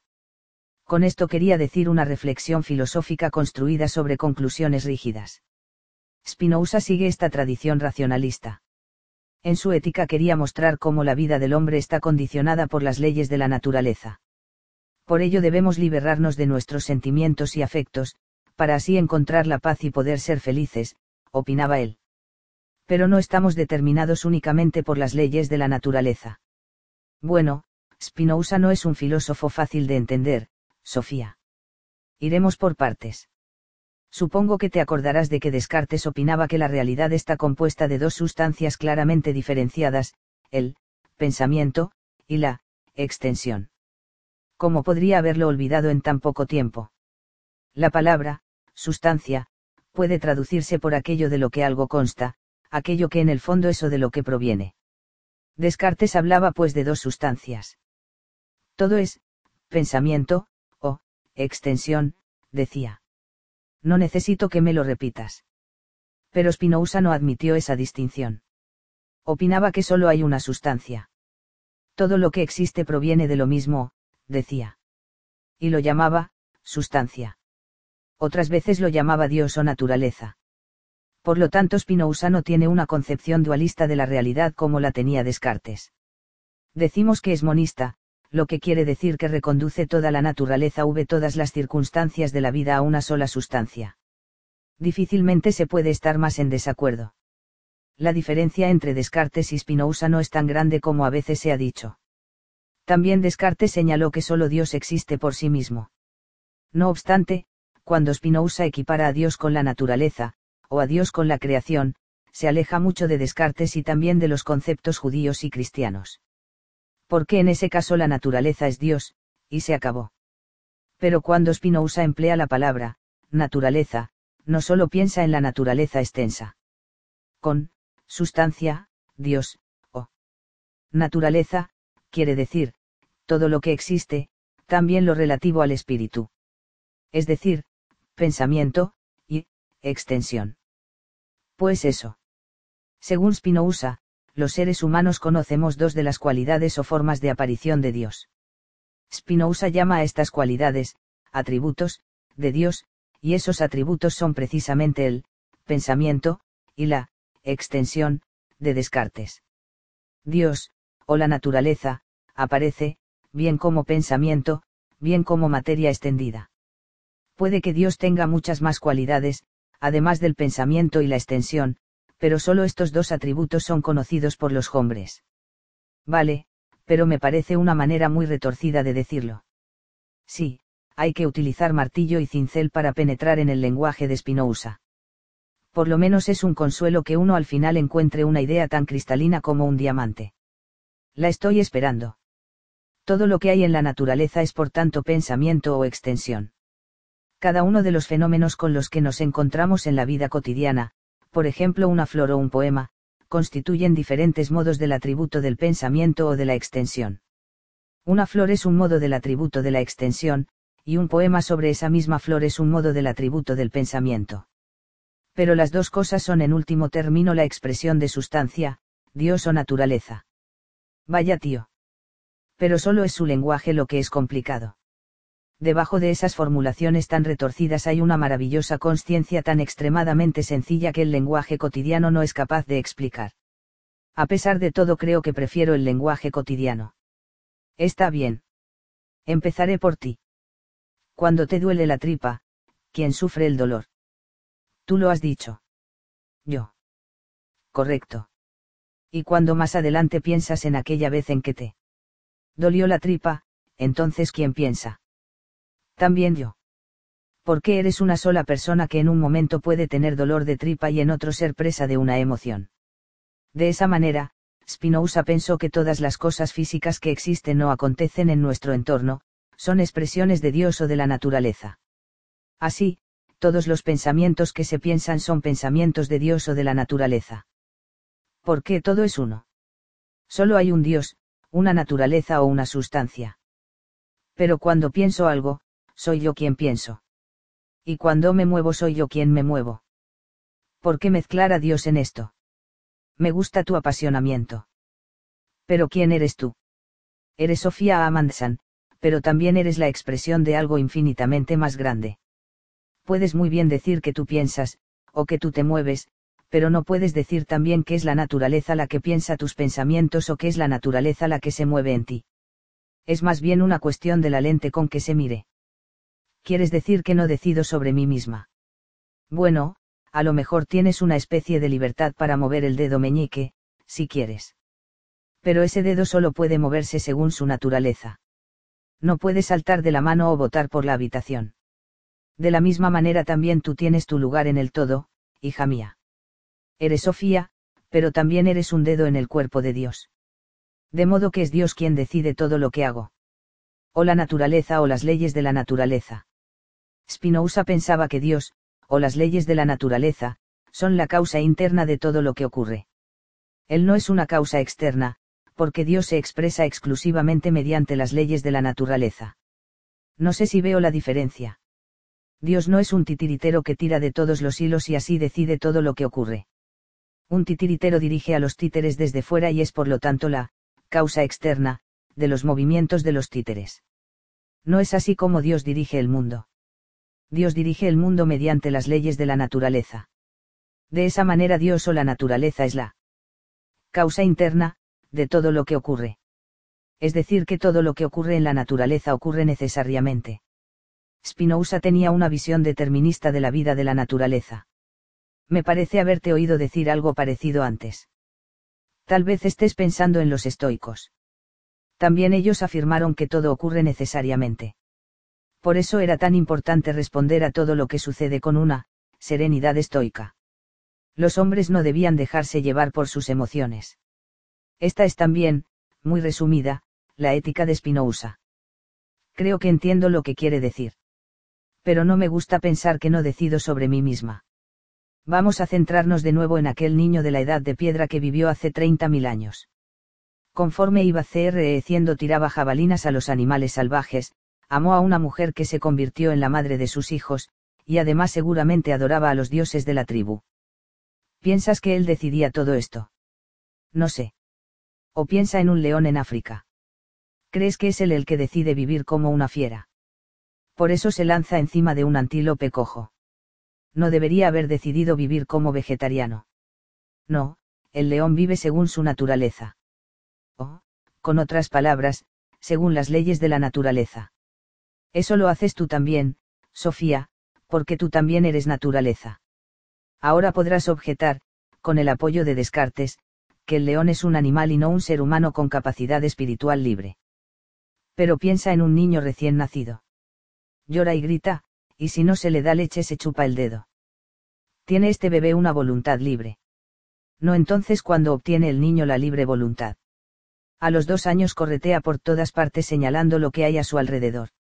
A los tres da la lata a su mamá y a los cuatro de pronto le entra miedo de la oscuridad. ¿Dónde está la libertad, Sofía? No lo sé. A los quince años se pone delante del espejo y hace pruebas con el maquillaje es ahora cuando toma sus propias decisiones personales y hace lo que quiere. Entiendo lo que quieres decir. Ella es Sofía Amandsan, ya lo creo. Pero también vive según las leyes de la naturaleza. Lo que pasa es que no se da cuenta de eso porque hay muchas y muy complejas causas detrás de cada cosa que hace. No creo que quiera oír ya más. De todos modos has de contestar a una última pregunta. Dos árboles de la misma edad crecen en un gran jardín. Uno de ellos crece en un lugar con mucho sol y tiene fácil acceso a tierra nutritiva y al agua. El otro árbol crece en una tierra mala en un sitio de mucha sombra. ¿Cuál de los dos árboles crees que se hará más grande? ¿Y cuál de los dos dará más frutos? Naturalmente, el árbol que ha tenido las mejores condiciones de crecimiento. Según Spinoza ese árbol es libre. Ha tenido una libertad total para desarrollar sus posibilidades inherentes pero si es un manzano no ha tenido posibilidad de dar peras o ciruelas.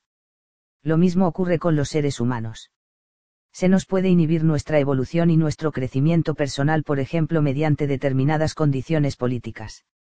De esa manera, una fuerza exterior nos puede poner impedimentos. Solo vivimos como seres libres cuando podemos desarrollar, libremente, nuestras posibilidades inherentes pero estamos tan determinados por disposiciones internas y condiciones externas como aquel niño del Valle del Rin en la Edad de Piedra, el león de África o el manzano del jardín. Estoy a punto de resignarme. Spinoza afirma que solo un ser que plenamente es la causa de sí mismo, puede actuar en total libertad. Solo Dios o la naturaleza presentan una actividad así de libre v, no casual.